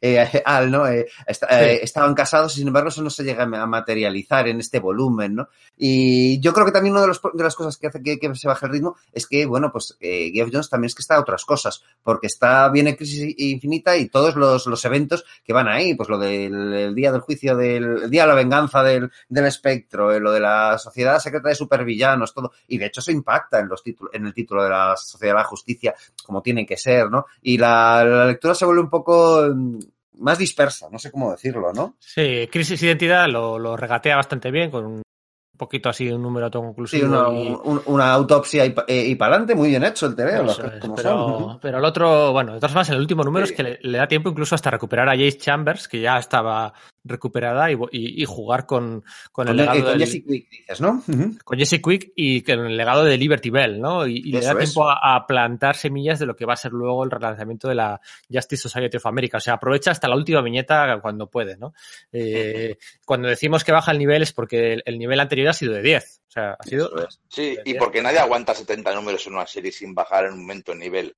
Y que digamos eso, que está que estaba escribiendo Titanes, estaba escribiendo Green Lantern, estaba escribiendo las crisis, Está escribiendo todo el universo de DC en ese momento y bueno, pues es verdad, en ese flanco flaquea un poco, es decir, de hecho en los números finales de la JSA él ya no está y vuelven po- y vuelven tíos grandes, eh, que vuelven Paul Levitch y George Pérez y pues está también de quién es, ah, Jerry Ordway, es que, o sea, Sí. no, eh, sí, sí, es verdad, Jerry Ordway y Rax Morales, ¿sabes? Y se hace una saga ahí con el Caballero Fantasma muy, muy metida en Crisis Infinita. Y esos tíos que para mí eran dioses, para mí palidecen a- a- al lado de los 80 números anteriores que hemos estado viendo, que me parece una cosa súper meritoria. ¿no? Yo siempre que, siempre que me releo la JSA, siempre acabo picando y me releo esos números como para, en mi mente, para darles otra oportunidad y nunca Sí. O sea, son nada, cinco o seis números y, y- y siempre les doy esa oportunidad. Y mira que recuperan al Batman y al Superman de Sí. Tierra 2, los clásicos originales, y dices, jo, qué bien funcionan estos personajes con la JSA. No, señor, no, no, no, no, eh, me, me resulta súper curioso, porque, eh, claro, preparando el podcast he pasado por, por lo mismo que tú, por releerme la, la JSA y he tenido exactamente el mismo síndrome y me da mucha pena porque se- estoy convencido que se- serían TVOs que, no me, que me encantarían si no me hubiese leído esos 80 números antes que me flipan hasta... Hay, un- hay un momento en la saga de Per Degaton, cuando están ya volviendo de- del pasado, ¿no? Eh, De, de haber arreglado el pasado, hay un momento en el que al volver se encuentran como una tormenta temporal, ¿no? Eh, y Power Girl sufre ahí unas especies de, ah, eh, de crisis, de desdoblamiento de personalidad y tal, no sé qué, en cuanto llegan, cuando están cruzando el tiempo, llegan a 1985, que es un guiño curioso que va a dejar de ser un guiño y va a ser pues algo más, ¿no? Un poco más adelante también. O sea, está, está preparando semillas para todo, absolutamente para todo. Sí. Es, es un, bueno, eh, para el lector nuevo y para el veterano, para los dos. ¿eh? Hombre, el veterano va a disfrutarlo más, evidentemente. Sí, pero yo creo que es una lectura que incluso sin saber de sus conceptos, ellos ya se, encar- se encargan de, de- de- de- contarte lo que es imprescindible al respecto. Entonces hay cosas que te, a mí me pasa, quiero decir que hay TVOs de los que yo no sabía. Yo no sabía que eh, el Mr. Terrífico original había muerto porque el Rey Demonio había poseído a Jay Garrick, no lo sabía, pero te lo cuentan y la saga que hacen en, en torno a eso funciona muy bien y creo que eso es, es fácilmente extrapolable al resto de, de, de. Es decir, que si, que si, os- si estamos reivindicando tanto este tema de que no utiliza la continuidad y eso precisamente os tira un poco para atrás, eh, lo- hablo pues claro a, a quien pueda estar escucha- escuchando este podcast, eh, en serio, dadle una oportunidad, porque me da la impresión de que aunque se disfrute más eh, eh, conociendo el juego que están haciendo con la continuidad, si no lo conoces, no, no, no te vas a perder, o esa impresión me da. ¿Cómo lo veis vosotros? claro, ¿cuán- ¿cuántos de nosotros conocemos la auténtica continuidad de Tierra 2 de la JSA?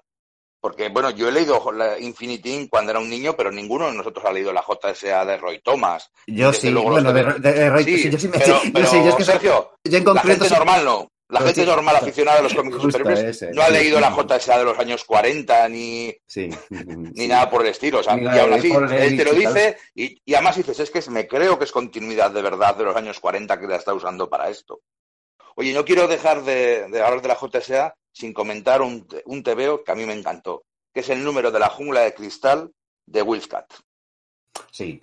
en el que Wilfcat está solo herido en la, en la sala, en el salón, vamos, en la, en la- base de la Sociedad de la Justicia y atacan unos supervillanos y el miembro menos poderoso, el que no tiene poderes y encima herido, tiene que ir luchando contra ellos uno contra uno y es eso, la jungla de cristal y es un TVO súper chulo.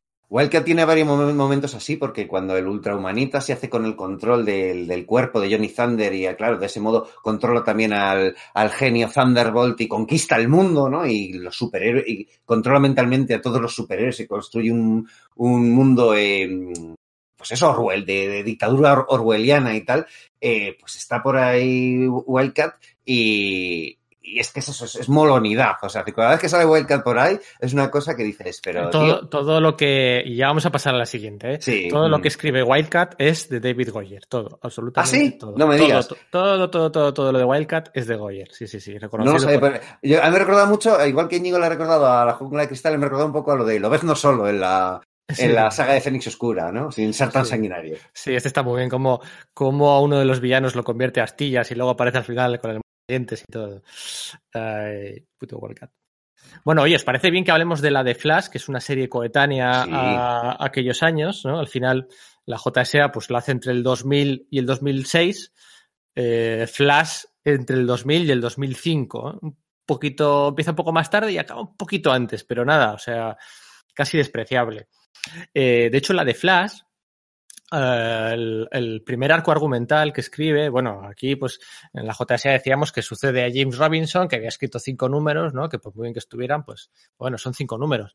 Pero es que en Flash viene a suceder a, a Mark Wade, ¿no? Entonces estamos hablando de, de, pues, Pongámonos en pie cuando digamos Mark Wade. Claro, es que es un, chaval, es un chaval que, que bueno, es. ahí, que tal, que no sé qué, es como suceder a, no sé, a, a Claremont después de X-Men o a que sea Brubaker después del Capitán América o a todos, todas esas etapas largas, o sea, etapas largas. Que, que había sido interrumpidas por, solamente por Grant Morrison, vamos a ponerlo en sí, contexto. Y, y, Mark Millar, efectivamente. Eh, y Mark Millar, levantémonos también ante, ante la, la mención de su Dicho lo cual, la, realmente eh, Jeff Jones lo que va a hacer es una saga de relleno, ¿no? Seis números, ¿no? La, su, su, su, su, saga de arranque en el número 164 eh, iban a ser seis números ¿no? de relleno, porque en teoría el siguiente guionista regular iba a ser Jerry Orway. Estaba decidido que Jerry Orway se iba a encargar de la serie después. Pero bueno, hay un cambio ahí de planes, ¿vale? En aquella DC de, del año 2000 y, y deciden de darle rienda suelta a Jeff Jones, porque Jerry Orway es Jerry Orway el que no quiere cambia de idea, ¿eh? No es que hay una conspiración contra él, no, no. Jerry Orway guionizando, ojo, ¿eh? que, que, se nos olvida, pues porque al final ha ido perdiendo presencia en la industria y ya no le dan trabajos de dibujante y, mucho menos de guionista, pero en su día Jerry Orway era un guionista muy, muy eh, demandado, ¿no? Sí, bueno, hacía la serie de, de, Shazam, del Capitán ah, Marvel, ¿no? En ese momento, entre todos los eso es. Por... Entonces, pues bueno, aquí, aquí decide no continuar y de hecho su siguiente trabajo es un, un mini arco argumental de tres números eh, como guionista y como dibujante en Vengadores, eh, la saga previa Ultron Ilimitado. Fíjate cómo, cómo cambiaban las cosas. ¿eh? Eh, pues nada, la primera, el primer arco argumental era de Jeff Jones, lo hizo bien, le dijeron, oye chaval, ¿por qué no te quedas? ¿no? Y efectivamente se quedó desde el número 164, pues se quedó hasta el número 225, ¿eh? ahí es nada, se quedó pues unos 25, unos, unos 60 números más o menos. El primer número es con Ángel Unzueta y es un número muy propio de David Jones de no meterse al principio no se quiere meter jaleos y pues venga universo alternativo ¿no? vamos a un, a un, universo de espejo un mundo de espejo eh, típica historia de reversos de héroes reversos de villanos y, y, ya presenta ahí un par de personajes que luego va a retomar más adelante no pues una saga cumplidora con el Capitán Frío que le encanta con, con Wally West la oportunidad de la oportunidad de ver a Barry Allen unos unos dibujos espectaculares de Ángelo Unzueta y bien, bueno, se queda. El caso es que se queda y le, le, le asignan a Scott Collins como dibujante compañero para lo que va a ser su etapa prácticamente desde el número 170, 171 hasta el número 200, hasta la traca final de, de, de 30 números de cocinado a fuego lento, diésel, plantando pistas y sobre todo, quien haya leído la etapa de Mark Wade sabe que es una etapa, pues evidentemente de Flash, de Wally West, pero que por allí pasaban todos los velocistas de la Flash familia habidos y por haber, pasado, presente, futuro, bueno, de todos, ¿no? Impulso, Jesse Quick, Barry Allen aparecía más ahí casi que cuando estaba vivo. Los velocistas estaban muy presentes en la etapa de Marvel. Entonces Jeff Jones lo que hace es vira el foco mira hacia otro lado y se centra en los villanos. ¿no? Y entonces prácticamente se puede decir que, que a uno por número, eh, nuevos y antiguos, da, da, mucha importancia a los villanos. ¿no? Son, no se puede decir que sean sagas autoconclusivas ni números autoconclusivos, es más bien una historia de río, ¿no? una serie de televisión. Pues aquí que si Magenta, que es una de las antiguas exnovias, que se saca de la manga Cicada, que si crea Tarpit, que no sé cómo se ha traducido aquí, que si aparecen eh, de, los, de los villanos de Flash, Uh, muchos de ellos habían muerto en las primeras páginas del Underworld Unleashed de Mark Wade hacía pocos años, ¿no? Entonces habían aparecido, pues, que si su hermano, que si su gemelo, que si no sé qué. Bueno, pues aquí también presenta el Weather Wizard, presenta, retoma, retoma Gorilla Grodd, uh, um, ¿cómo se habrá traducido aquí? La de Picaboo. Bueno, da igual. Uh, Capitán Frío, el nuevo Trapster, el nuevo. También utiliza al, al antiguo. ¿Cómo? El tramposo, ¿no? Podría ser la traducción. Trickster, sí. Trickster, Trickster, eso, eso es. Sí. Presenta sí, al nuevo. ¿Cómo, ¿Cómo, se le traducía? La verdad es que no, eh, no lo recuerdo. El, el tramposo. No, no, sé si era así. Sí, a mí me chifla Underworld Leaset y ahí él sí, los Ya sabes que, que encajo, o sea, aplaudo eso contigo, sí. Con Blue Devil y con Nerón y con Shazam. Eh, el Pensador, todos, ¿no? Uno, dos números, tres números recurrentes, hasta que al final te acabas dando cuenta, la galería de villanos de Flash es inmensa, ¿no? O sea, ya lo es de por sí, que tiene ahí, pues, eh, no sé, 20 villanos que va manejando y a los que se enfrenta Flash con unas exhibiciones de poder, que a Jeff Jones le gusta eso, ¿no? Usar muchos truquitos y muchas gracietas del traje, amistades peligrosas, el Linda es muy importante, eh, los dos detectives, Chairi y Morilo, los dos detectives que crea son muy importantes, la ciudad es muy importante, hemos dicho que Jeff Jones es de Detroit, pues le aplica ese filtro a Keystone y bueno, pues eh, es súper importante. Eh, algunos agentes de la ley que tú dices que están, que los pinta como malotes, pero luego al final son buenos, otros que son malotes y también un poco de lo mismo, ¿no? Goldface, personajes eh, súper rebuscados y olvidados, pues que se los trae de la manga, con tal de no andar eh, utilizando a los, a los velocistas, ¿no? Es muy, es muy listo Jeff Jones, es muy listo. Y es que además le encanta Capitán Frío y le encanta otro de los, de los héroes que utiliza de secundarios. Y es que utiliza Cyborg, ¿no? Cuando se crearon los nuevos 52 y Cyborg pasó a ser un miembro de la Liga de la Justicia original, en vez del detective marciano, pues bueno, era muy habitual leer en Twitter a muchos aficionados que llevan un año, dos años, tres años leyendo DC diciendo que eso era un sacrilegio, que cómo podían hacer Dan Didio y Jim Lee lo de meter a Cyborg, ¿no? Bueno, pues oye, si has leído los números, si has leído los cómics y si de verdad te consideras un aficionado de DC, sabrás que el que lo hizo fue Jeff Jones, que ha utilizado a Cyborg siempre que ha podido. Lo utilizó aquí durante muchos números, le, le redimió. Sí, pero es que además en, en Flash un eh, Cyborg tenía cierta importancia porque no solo habían sido compañeros de los Nuevos Titanes en los años 80, sino que cuando Mike Baron lo eh, lo reactualiza después de Crisis Infinita, en los primeros números Cyborg no para de aparecer como eh. apo apoyo técnico de, de, de, Flash, con lo cual en el fondo Geoff, en el fondo Geoff Jones está utilizando un elemento de la mitología de Flash que ya estaba presente hace tiempo. Eso es, efectivamente, y luego le va a usar mogollón en, en, los titanes que relanza con Mike McCon. O sea que muchas veces cuando critiquéis cositas, enfocad bien a, a quién criticáis, ¿vale? Porque dar palos a Dan Didio y Jim Lee es muy fácil, pero oye, que igual fue Jeff Jones el que insistió en tener a, a Cyborg High, porque es uno de sus personajes favoritos, y punto. No salió bien, vale, no salió bien. Lo del detective marciano salió peor, vale, bien, os lo compro. Pero hay que leer un poquito antes de dártelas de, de, de. Entonces, eh, la altura del número 92, cuando ya venía habiendo hecho pues, un número autoconclusivo centrado en el Capitán Frío, que es fantástico, otro cerrado en el mirror, centrado en el Mirror Master con las drogas y tal, que también, que también tiene algún toque, pues bueno, adulto, bien, realista, tridimensional, otro número centrado en el flautista. De repente se saca un número en una saga de, después de una saga de Gorilla Grodd, en la que uno de los uh, forenses, no, uno de los, bueno, pues uh, policías científicos de la, del cuerpo policial de Keystone City, ¿no? Hunter Solomon, que se saca él de la manga, mmm, pues queda, si ya estaba herido de por sí de una pierna, pues pierde el uso de las piernas. Va a utilizar uh, sus remordimientos pasados, que es un, un, un TikTok muy, muy habitual en, en, en, Jeff Jones, el remordimiento por algún error del pasado y el intento de redimirte, va a convertir a este Hunter Solomon, le va a convertir en Zoom, ¿no? En el nuevo Zoom, ¿no? En el nuevo eh, reverso tenebroso de Flash, ¿no? Porque al final mismo poderes, eh, casi casi mismo traje, ¿no?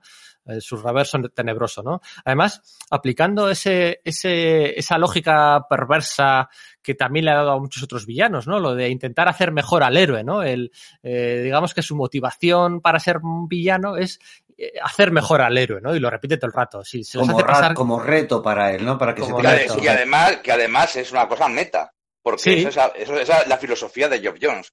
Voy a ponerle villanos más complicados, más difíciles, más interesantes a mis héroes, porque así les hago mejor. Cuanto más retos más complicados y más personales y más, eh, pues literalmente, eh, que no sean simplistas les ponga, mejor son, los, mi, cuanto, son, son claro. mis héroes, ¿no?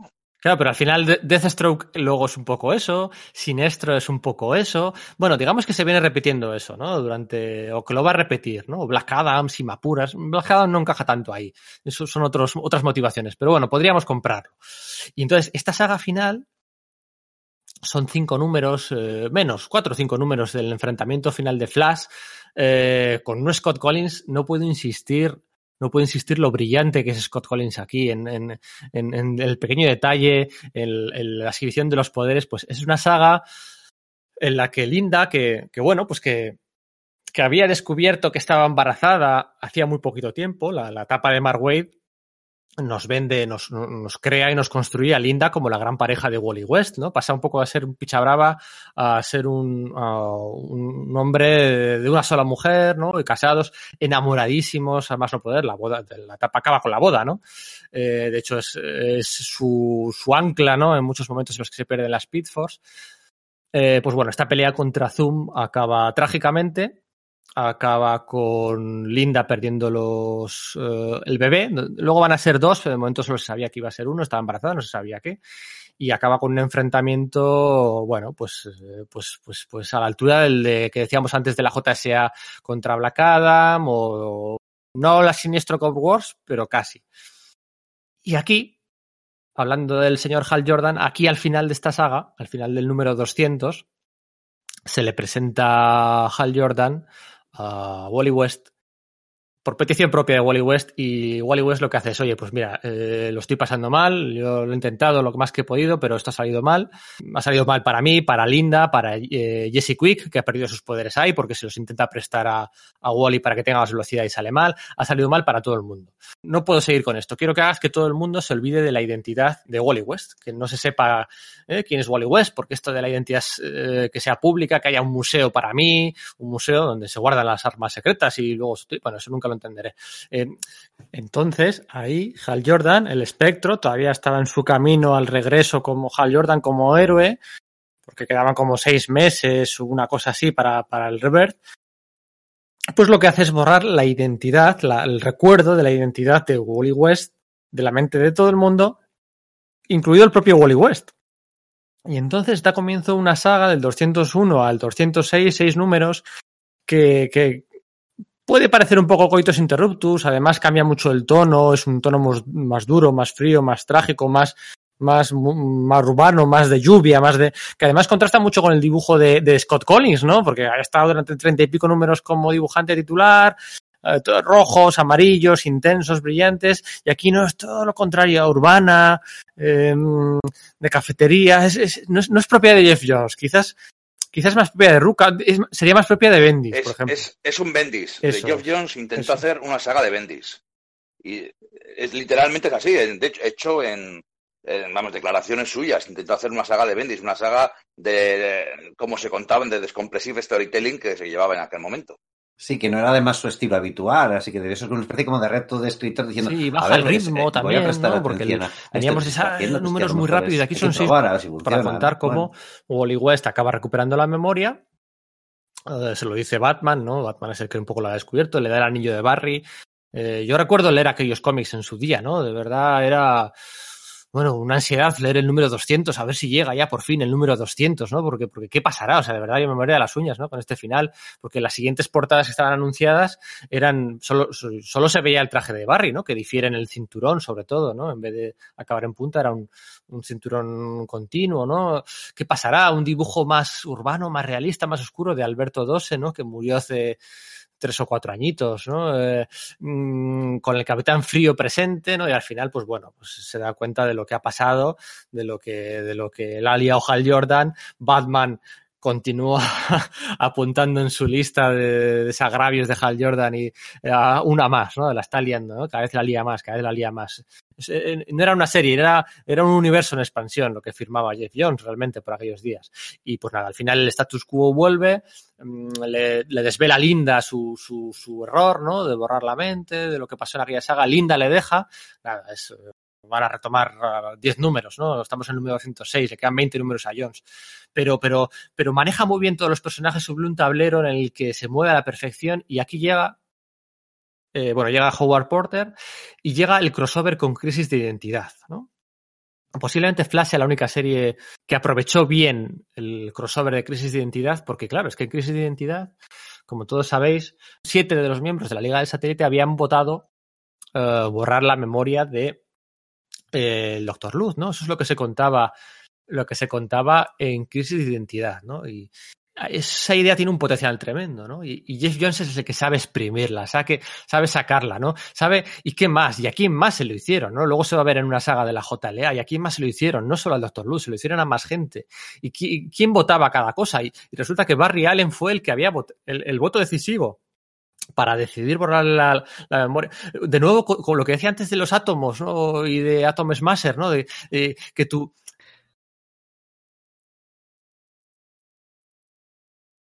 esas figuras luminosas que, que, que, que claro, que porque una sombra hoy ya estaba lejos, ¿no? ya había rellenado el traje, también ¿no? tiene ya sus, claroscuras, ¿no? iniciales ya habían pasado, ¿no? Pero, pero siempre te quedaba eso, ¿no? Como que The Brave and the Bold, los originales, como, oh, bueno, eran eh, impolutos, eh, personas buenísimas al 100%, pero no, también tenían sus defectos, ¿no? Y aquí ahondan eso, ¿no? Además ya con portadas de Michael Turner. O sea, es que eh, ya es que Jeff Jones era, eh, bueno, pues una estrella. O sea, ella aquí había alcanzado el estatus de estrella. Estábamos hablando del año 2004, el año en el que deja, además, luego hablaremos, deja de escribir Los Vengadores porque, porque firma en exclusiva por, por, por DC, ¿no? O sea, ya aquí ya DC dice, bueno, este no se puede ir, ¿no? Y entonces prepara esta última saga, una última saga y un crossover con la Wonder Woman de Ruka, un poco molesto. Es lo que decíamos antes, esas cosillas de, de ya de la cuenta atrás a, a Crisis Infinita, ¿no? Es un crossover que, bueno, una etapa tan limpia sin crossovers, de repente bah, se me hace un poco rara con Cheetah, con Zoom y tal. Y nada, el, el, el acabose final de esa saga de, de hasta el número 225, que, que, que es impresionante, ¿no? Pues con, con, uh, con el retorno de Barry Allen, con el retorno del profesor Zoom original, el triple giro que le da al personaje de segunda fila de The Top, ¿no? Que aquí no sé cómo se ha traducido, pero bueno, The Top, este el que daba vueltas como una peonza, ¿no? Que también resulta que había sido alterada su mente para convertirlo en bueno. ¿El trompo? Okay. El, el, trompo, ¿no? Sí, creo sí, que era el trompo. Sí, y aquí tiene una. cosa que me una, cierta es a todos los personajes, a todos los villanos que crea, que remoza, Sí. ¿no? El- De hecho, hay una galería de villanos de, enfrente de otra, la de la del Capitán Frío, la del nuevo Trickster, eh, hay dos zooms, hay dos flashes, eh, es una saga que es épica, o sea, a más no poder, una traca final, eh, una traca final por todo lo alto, o sea, sí hay que dejar las colecciones, ¿no? Acabando con una historia que es más grande que la vida y luego solucionando el tema de Linda, ¿no? De repente hay un poco, tiene ese, ese embarazo espontáneo y porque, bueno, pues cosas de viajes en el tiempo y, y nacen los dos críos, ¿no? Los dos críos de Flash en el número 225 Uh, y, y, bueno, pues eh, de hecho creo recordar, mira, estaría bien que estaría bien que lo mirara.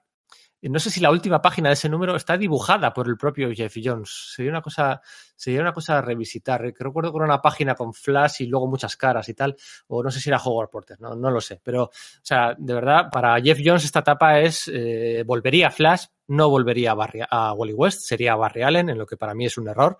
Ya llegaremos ahí pero para él Flash ha sido un personaje muy importante, ¿no? Pues porque él escribió la serie en solitario, no en compañía de Goyer o otros tantos, y es la que la que ejemplifica muy bien las bondades del universo DC, ¿no? Los villanos, eh, las, los viajes en el tiempo, la familia, eh, aparece por ahí Iris, no lo he comentado, todo tiene una explicación, luego se va viendo.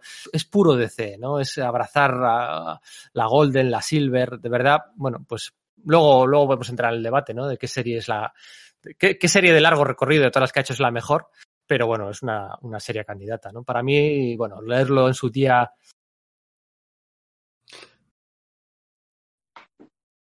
Es que Flash además es, es importante para Game of Jones, ¿no? Creo que era la, que él ha comentado alguna vez que es el, la única serie en la que tiene todos los ejemplares en grapa a lo largo de la historia de, del personaje, ¿no? De, de, remontándose a, pues, no, a Silver Age. Es que a veces olvidamos, a, a, veces olvidamos lo importante que es Flash para DC. Yo nunca lo olvido. No, no, sí, pero, yo, yo, pero sabes lo que quiero decir, ¿no? No solo es el, el, el que Eso trae la edad de plata cuando la aparición de Barry Allen es al, cuando empieza la edad de plata del cómic americano, sino que para mí, en los años 90, la época más, más oscura del cómic americano, quien trae de nuevo la luz y quien trae el superhéroe de verdad sí. es el Flash de Mark que para, es, sí, mi, es mi, donde... mi, etapa, mi, etapa, de superhéroes favorita. El Es Flash que de luego Mark Es- eso, es- Flash es que es un el- papelón. Es el multiverso, ¿no? En el Flash de El, 2000. el- Es el papelón que tenía Geoff Jones después de, de escribir a Mark como bien ha dicho Pedro, pues es que es muy difícil. De hecho, es, es imposible. Y además hace muy bien en no ir exactamente por los mismos sitios, ¿no? Si, si Wade era todo el rato viajes en el tiempo, fuerza de la velocidad, legado de Flash, aquí hace una historia Sí. mucho más centrada en Wally West que en, que en Flash. Durante, durante parte de la saga, aunque luego acabe como acaba, ¿no? De hecho, casi, casi, para mí, el final de Flash, como concepto, como personaje de Wally West, es este, porque luego a partir de ahí solo ha sido maltratado. Bueno, tiene su, su cosa importante en Crisis Infinitas, y a partir de ahí, 2004-2005, no le han hecho más que putear a Wally No ha, West. y vuelto a, no ha vuelto a brillar, ¿verdad? no, estropea el personaje que. Igual es que ya estaba todo dicho de él, no lo creo. Pero es el personaje que para, que para mucha gente es muy importante, porque es el, el ayudante de héroe que se convierte en el héroe, eh, toma el nombre del héroe principal y le supera. Eso es para eclipsa, todos ¿verdad? llega a ser mejor que el original. Porque Dick Grayson se convierte en Nightwing, se convierte en su propia identidad. Pero Wally toma el manto de, de Barry Allen y llega a ser mejor que él. De hecho, la serie de televisión de Flash, todas las historias son del Flash de Mark Waid y del Flash de Geoff Jones. Toda la serie de televisión, la parte buena por lo menos, la han sacado de estos dos tebeos. Toda. Se la quitan a Wally West para dársela a Barry Allen. Aunque el, el personaje que en la serie de televisión figura es Barry Allen, las historias en las que está- están basadas de los cómics las, las, las vivió Wally West. Y para mí también Wally es el, el Flash definitivo. O sea, entiendo que, que- que se le puede tener apego emocional a Barry y tal, pero Wally entre, entre Mark Wade, Grant Morrison también hizo ahí grandes cosas con, con él. Pero es que ya, ya es más allá de gustos personales, ¿eh? O sea, al hablar de importancia, al hablar de importancia, lo confundimos con gustos personales y, y- y tal, pero la importancia, Flashpoint, ¿te gusta, no? Que a mí me gusta Sí, sí. Flashpoint, eh, es Flash. El, el, el Death Rebirth, ¿no? El, el- el reencuentro entre Flash y Wally West, eh, y- lo, lo catalizan dos flashes. O sea, al final, la, la importancia, todos los. También lo se puede- cataliza no, no estamos descubriendo nada nuevo aquí, ¿eh? Todo- se puede medir lo- lo- los giros de 180 grados que da DC alterando su universo, multiverso y tal, se, se, se pueden medir por, por los acontecimientos de, de Wally West. Claro, efectivamente, la, la desaparición de Wally. La en muerte de Barry. Infinita en- también. en Eh, en yo estos números recuerdo, recuerdo Wonderland, ¿no? La primera saga, la de Ángel Unzueta. Recuerdo comprarla en, en los tomos de los tomos de Norma, aquellos tomos amarillos y rojos, ¿no? Costaban un ojo de la cara. Madre mía, madre mía. Eh, recuerdo luego pasarme a, al- a los tomos USA, ¿no? Además eran unos tomos generosos, gorditos, ¿no? Porque no, no, no era, el, no era el papel que, el- que han adaptado luego, un papel más, más eh, de plástico, más delgadito, que, que un tomo así de pequeñito te, te, te- te caben ocho números, no, no, que por aquel entonces eran tomos contundentes, con un papel más poroso, con generosos, ¿no? Y yo, eh, bueno, pues eh, recomiendo a todo el mundo que pruebe, aquí se ha publicado en cinco tomos de, de ECC Ediciones, que pruebe con esos cinco tomos. Los de la JSA son ocho, y yo admito que, bueno, pues igual te da un poco más de reparo entrar en ocho tomos y a 30 euros más o menos cada uno, pues ya se te vas a, pues fíjate, ya te estás yendo a 240 euros. Pero que prueben con los cinco de, los cinco de Jeff Jones en Flash y no, no os vais a arrepentir. Ya está, aquellos años que más tengo aquí apuntado para comentar, ¿no? Antes de ceder el testigo, una miniserie de Best Boy por encima con dibujo de Ben Raff y luego unos numeritos de mm, con co-guión, sí, con co-guión de, de Ben Raff, que lo que decía, Pero ¿no? Que al eh, principio no no, co-guionizó con mucha gente, ¿no? Y en Superman es. Co-guionizó también algunos números con, con Jeff Loeb, además unos números en los que se enfrentaba a... Hablo de memoria, no me acuerdo el nombre del, del, del tipo, pero en los que Superman se preguntaba por qué no había... ¿Por qué no había, por qué no había superhéroes en la Liga de la Justicia que fueran negros, ¿no? A raíz de un, a raíz de un enfrentamiento con Malcolm, no sé qué, no me acuerdo cómo se llamaba aquel, aquel, aquel héroe, ¿no? Y empezaba a hablar con el detective marciano, ¿no? Así, unos números muy curiosos, ¿no? De esta mezcla de, bueno, pues intentar hacer algún número autoconclusivo curioso. Y pues bueno, es lo que hizo. Y luego con, con, con Pascual Ferry se, se metió en el jaleo de la saga aquella del, del retorno a Krypton 2, Vale, estamos hablando, para que os hagáis una idea, Superman números 179, 180, 84, 85, 86 y 87. Hizo nada, 6, 7 números, no hizo más. Y, el 189 también.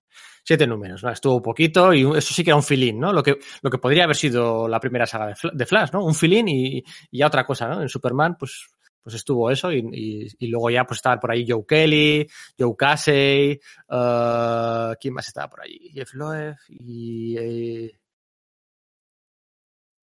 Mark Schultz, eso es, que no me salía, eso es.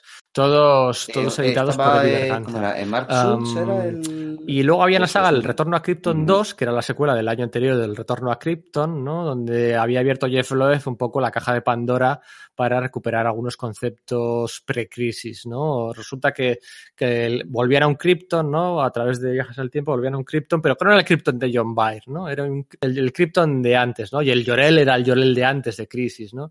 Entonces aquí ya, bueno, pues ese intento que hemos hecho, que yo insisto mucho siempre de Jeff Loeb de abrazar, como Grant Morrison también ha hecho, ¿no? De abrazar la mitología previa de Superman, del universo DC.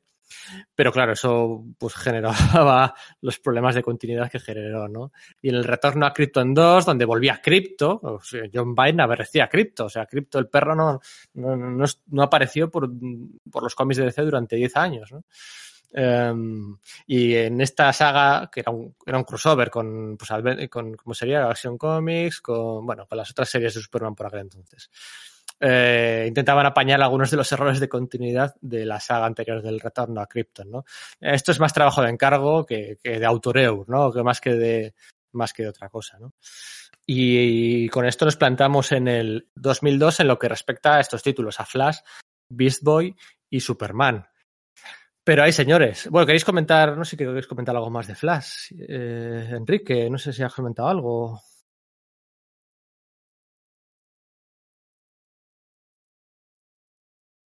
No, lo habéis dicho todos vosotros y bastante bien. Eh, la verdad es que sí, que, que llenar los, los zapatos de Waze, como habéis dicho, era complicado. ¿eh? Y fue una, una idea muy buena centrarse en los villanos, villanos, villanos, haciéndolos mucho más interesantes que, que casi el mismo personaje titular, que mira que era interesante. Y no era sobre fácil, todo, ¿eh? Porque era, no era que- fácil, ¿eh? el de los villanos, de la galería de villanos de pintoresca. Entonces, efectivamente, estéticamente pueden serlo, pero Y consigo sobre son todo- personajes, de- personajes, personas detrás de ellos, ¿no? construir la relación entre ellos, el respeto que realmente se tenían. Y decir, no, no, no nosotros nos matamos. Somos pícaros, ¿no? En el sentido de la traducción No es un del código. rojo, ¿no? Ujú. Efectivamente, ¿no? Y, y, y hablan mucho sobre eso. Y, y de hecho, les cae todavía peor, por ejemplo, el Flash Reverso, el profesor Sumo, como se llamara la antítesis en aquel momento, que el propio Es Flash. que no solo eso, es que el Capitán Porque dicen, no, esto no es un villano como nosotros, esto es un no- no- cabronazo no le asesino que no es lo que queremos ser. Eh, Decía, es que Barry Allen Claro. nos respetaba, o sea, se lo tomaba en serio, se enfrentaba a nosotros en serio. Para Wally, como que somos un poco hazme reír, como que no se, no se nos toma en serio, ¿no? Ujú. Y eso le, le, le quemaba por dentro al Capitán Frío. De hecho, hay, hay, un- hay una, hay una escena que le, es que le escribe, le escribe, le escribe de lujo, J. Jones. Hay una, hay le una escena en la que se sí. está quemando el museo de Flash, hay una pelea ahí con, no sé si con Grodd o con Zoom, y aparecen por allí con el, con los dos, los dos detectives estos que se sacó de la manga, con, con el de- detective Chair y con Morillo, que les ha utilizado, hace poco ha publicado DC, hace dos o tres meses ha publicado DC el número 750 de Flash, un número en el que, pues al, al estilo de los del Detective Comics 1000 y, y Action Comics 1000, eh, lo han escrito historias cortas muchos guionistas de la serie que han vuelto para pues, 10 paginitas y ha utilizado estos dos detectives. Hay una escena en la que están entrando en el Museo de Flash que está todo incendiado y de repente el Capitán Frío se vuelve, utiliza su, su pistola para apagar la, la, estatua de Barry Allen de la entrada que está en llamas, ¿no? Y la apaga, ¿no? Le echa un cubo de hielo y lo apaga. Y le preguntan, pero con todos los incendios que hay alrededor, ¿por qué, por qué los otros no los apagas? Y, y si apagas el de Barry Allen, ¿no? Y les dice, ah, venga, callaros, vamos para adelante, tirar para adelante, ¿no? O sea, ahí entiendes como lo que dices tú, ¿no? entiendes de verdad la diferencia entre Barry Allen, Wally West, las dinámicas entre héroes y villanos, es sublime.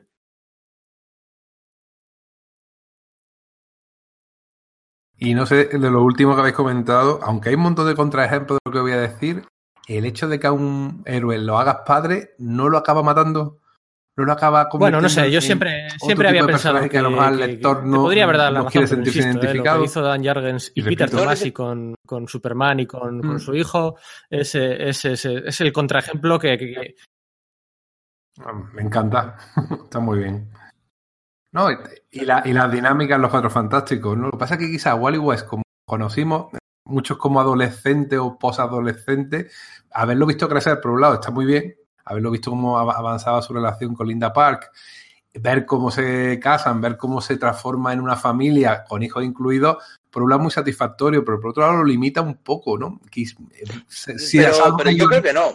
Yo creo, yo, yo creo que lo limita, aquí, si acaso, de forma comercial, porque al final el lector. A eso me refiero. A eso me sí, pero, pero, pero de forma comercial desde el punto de vista de querer venderlo para afuera. Porque el lector de superhéroes lleva toda la vida leyendo superhéroes. El lector de superhéroes ya no es un chaval que, que, siga Wally West, no es un chaval de 15 años. Somos señores de 40 que hemos crecido con él y que hemos tenido una, una trayectoria vital paralela. Entonces, para mí me parece un error. Eh, si Wally, Wally la, ¿Cómo Wally West pasó de ser un tío inmaduro, un tío de veintitantos años, a enamorarse y convertirse en, en, un adulto? Porque lo que lo convirtió en un adulto fue su relación con Linda, que Linda era tan protagonista como Wally de la serie, eh, no haberle dejado de verdad dar el paso, o al menos a, dejarlo hacer de verdad. un superhéroe padre bien llevado, padre primerizo, con los problemas y luego que creciera el crío, para mí hubiera sido una cosa fantástica. Pero bueno, entiendo que es difícil y que las, las editoriales siempre están buscando la, nueva vuelta de Werk, siempre la vuelta. Además, Dan Didio odiaba a Wally West. Y es una cosa muy importante que tenemos que, tener en cuenta. Y odiaba en el sentido de que consideraba que para, que para explicar la historia de Wally West tenías que contar primero la de Barry Allen, que no era un personaje autónomo. Entonces, a la hora de hacer una película, hacer una serie de televisión, Wally West siempre dependía de que antes hubiera habido un Barry Allen. Que bueno, puedo entenderlo, ¿no? Pero, pero entonces, ese era su argumento para siempre querer quitárselo en medio y traer de vuelta a Barry Allen. Es que no sé, tengo, tengo mis dudas al respecto, porque sí, es verdad lo que dices, ¿no? El envejecimiento de la población lectora de, de cómics de superhéroes, pero, pero nunca hemos tenido un clamor por una serie de, de cómics de, de Reed Richards. Nunca. Entonces, igual si hay algo ahí, igual si hay una, una pequeña barrera que, que, nos cuesta crecer, que nos cuesta cruzar y que solamente cosas tan brillantes como esta, ¿no? Como, eh, como el, eh, como Flash o como el, el, Superman de Rebirth han conseguido sortear, no sé. No, no claro, es que, a ver, es que no, es que, es que es muy difícil hacer las cosas bien son muy difíciles. Mira a Peter Parker, por ejemplo. Peter Parker, el problema de su matrimonio no era que estuviera casado, el problema es que su matrimonio era un puto coñazo. Su matrimonio sí. siempre era ella en casa llorando porque él tenía que ir a arriesgarse y él volvía y se sentía culpable. Y era aburridísimo. El personaje de Mary Jane. El, el gran drama. Mary Jane fuma. Wow. En, en, una, en un lastre para, para Peter Parker. Ese era el problema. Sin embargo, cuando Peter Parker era el padre de Mayday, ahí funcionaba en, en la serie de Spider-Girl. Y luego, de hecho, la prueba es que luego han hecho otra serie también de, no sé cómo se llama, Renueva tus votos, ¿no? Esa, Renueva tus uh -huh. votos. Es difícil de hacer, pero se puede hacer. A mí, por ejemplo, el, el, el superhéroe padre que más me gusta es Scott Lang, el de los cómics. Bueno, el de sí. la película también, pero el de los cómics como padre divorciado, pues bueno, yo soy el superhéroe con el que puedo identificarme. Si os parece, ya que Íñigo ha, ha, dado pie a esto y ha hablado de Scott Lang, eh, sirve bastante de bisagra para que hablemos de, de, su trabajo, del trabajo de Geoff Jones en, sí, en Marvel, venga. en Los Vengadores en concreto, donde no, no, no, utilizó porque, bastante porque, precisamente. Sí, porque, van a, no sé que tengáis porque Flash y demás va a volver a salir. Os apetece decir algo más sobre Flash, pero, pero, yo creo que Vengadores sí, bastante, sí que tengo ganas. Encaja bastante bien, Es un what if, ¿no? Que habría podido sí. pasar si, sí, eso si, es. si, se hubiera quedado, ¿no? Si, bueno, pues Marvel hubieran dado más vivas y eh, en vez de volver ese sí, coitus, la etapa de Jeff Jones, ahora lo comentará, lo comentaremos, ¿no? Acaba con ese coitos interruptus, ¿no? Él, yo, yo, yo, he dicho muchas veces, compraba la Wizard todos los meses, ¿no? Y Jeff Jones todos los meses o cada dos meses había declaraciones de sus planes a largo plazo, como siempre. Él, Jeff Jones, siempre a largo plazo. Que tenía para la Sota de Corazones, para la, para, para la Scott Lang, para, para Hulka, para Ojo Halcón. Había unos planes a largo plazo que él tenía y que promocionaba. Y que, bueno, para Iron Man. Eso es, de hecho, lo de Iron Man. Eh, luego cuando en... Para en Iron 2000, Man, que quería Justo antes de Black Knight tocaba renovar los, eh, su contrato con DC e hizo unas declaraciones muy inteligentes un poco antes diciendo que a él le gustaría volver a Marvel para guionizar Iron Man porque tiene una gran idea, ¿no? No sabes, no sabes muchas veces si es declaraciones que haces de verdad o para negociar y que te suban la pasta y para que le entre miedo a los directivos, no lo sé. Es, él dice que tiene unas grandes ideas para, para Iron Man. Por aquel entonces ya decía Iron Man y Aquaman, Iron Man y Aquaman. Y bueno, pues acabó cerrando muchas de estas tramas, las acabó cerrando en un número autoconclusivo, el número 76, el final de su etapa en Vengadores. Y es una pena, ¿no? Porque, bueno, hubiera estado, hubiera estado muy bien, ¿eh? Hubiera estado muy bien. Mm. Hubiese estado genial, porque eh, igual que pilló también y supo hacer funcionar también la, la etapa de la, de la JSA que se hizo primero con Goyer y luego en, solitario, con los Vengadores también. O sea, eh, además no lo tenía fácil porque, jo, es que él coge los Vengadores cuando en ese volumen que empezó guionizando Kurt que los devolvió a, a, plena gloria en los años 90 después de eh, los, los Heroes eh, Reborn de, de lo diré, de Rob Liefeld y, tal, y, que además eso había vuelto en un principio con, con George Pérez, luego se fue Pérez, vino Alan Davis y la serie empezó a entrar ahí en un declive y era como, a pesar de que Cart Basic se había marcado, se marcó una, una saga gigantesca con, con Kieron Dwyer y, y, el, una invasión del futuro de Kang, que eso tenía que haber sido, la leche no, no, no acabó de funcionar. Entonces, yo creo que teníamos un poco la idea de, los aficionados de que, uff, no es fácil hacerlo. Si con Card Basic a, pleno nivel hemos ido perdiendo interés, eh, no sé, parece que coger ahora los Vengadores va a ser bailar con la más fea.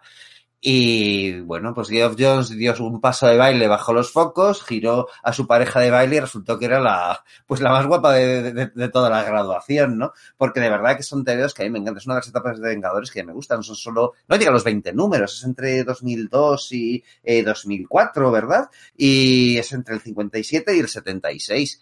Y, Oh, está muy bien. O sea, empieza además eso ahí con, con Gary Frank, que Thor se va porque está haciendo sus propias cosas en el, en el Thor de, de, de Dan Jargen, se ve ahí el, ese, ese momento de Namor, un poco como Black Adam, dice, venga, si os regalo la, la mesa de reuniones, le dicen, no, pero es que te queremos aquí, y él se ríe, ¿no? Caracteriza tan sumamente bien a los personajes que es que, joder, dices, no es nada fácil de hacer, ¿no? Además, eso da un paso importante, ¿no? Los Vengadores, aunque ya se había comentado, yo creo que se había introducido esta idea, yo creo que los Vengadores de Bob Harras o, o algo por el estilo, los Vengadores dejan de estar bajo el amparo del gobierno estadounidense y pasan a estarlo bajo la, bajo la, la, ONU y su enlace con la ONU, curiosamente, es Henry Peter Geirich, que había estado trabajando siempre, era del, para el gobierno estadounidense, era como el lacayo del, del gobierno que habíamos aprendido en los desde los Vengadores, pasando por la Patrulla X, Hulk y los Thunderbolts, ¿no? Y consiguen hacerlo funcionar muy bien, dándole eso, de nuevo, eh, eh, subrayando capas que se han estado dando antes eh, sobre el personaje, que ya Peter David había eh, conjurado en su, en su Hulk y demás, ¿no? Con, con, ese rollo de que, vale, pues si ahora los Vengadores trabajan para la ONU, ¿cuál es su relación con, con el gobierno estadounidense? Introducen a este personaje del secretario de defensa, del Rusk, que, que es un tipo pues mezquino y que parece el típico dirigente de, de conspiraciones gubernamentales chungas y que va a tener des, eh, después una importancia capital en su etapa, ¿no? Se le toca, bueno, pues hacer un crossover este de calma tensa, ¿no? Dibujado íntegramente por Alan Davis entre los títulos de, de, de, Thor, de Iron Man, en el que, bueno, pues Thor ya tiene un cisma definitivo con los Vengadores por un asunto de, de, de geopolítica internacional y sale muy emparado en, ese, en esos números. El epílogo, además, lo, eh, lo firma el dibujo Iván Reis, un Iván Reis eh, todavía muy verde, ¿no? Pero, a ver, yo creo que esto ya lo hemos dicho alguna vez, verde no en el más sentido, en el, en el sentido del que hoy por hoy no, apenas le reconoces, pero no estaba mal dibujado en realidad. Ya se volvería a juntar con Iván Reis en Marvel en otras, en, en otro, en otra miniserie eh, vengadora que veremos más adelante, ¿no? Eh, además, eso le empieza a dar importancia al rollo que, bueno, pues la sota de corazones, este personaje pues creado en los años 70 por Bill Mantlo y diseñado, no se sabe muy bien por si por George Pérez o por Kate Giffen o por Dave Cockrum, aquí nadie quiere asumir la culpa del diseño de ese, de ese uniforme, aunque el personaje ahí me encanta, ¿no? Eh, pues lo introducen los Vengadores y lo que hace es decir, vale, ¿qué puedo hacer con él? Pues eso, añadir capas para que sea más, eh, para que sea interesante y hace que sea más, más importante ese tema de rebelde sin causa, porque además está atormentado, dadas sus circunstancias, de que solo puede pasar unas horas, eh, estando con el resto de la gente y vuelca su rabia con Scott Esa es la mejor parte, esa es la mejor parte. El, con el hombre hormiga. O sea, más allá de lo de Henry Peter Irish o demás, esa es la mejor que, parte, esa, ese pique continuo entre ellos dos, más allá de los problemas de Scott Lang con la ex esposa, con casi, de nuevo divorcios, de nuevo hijos,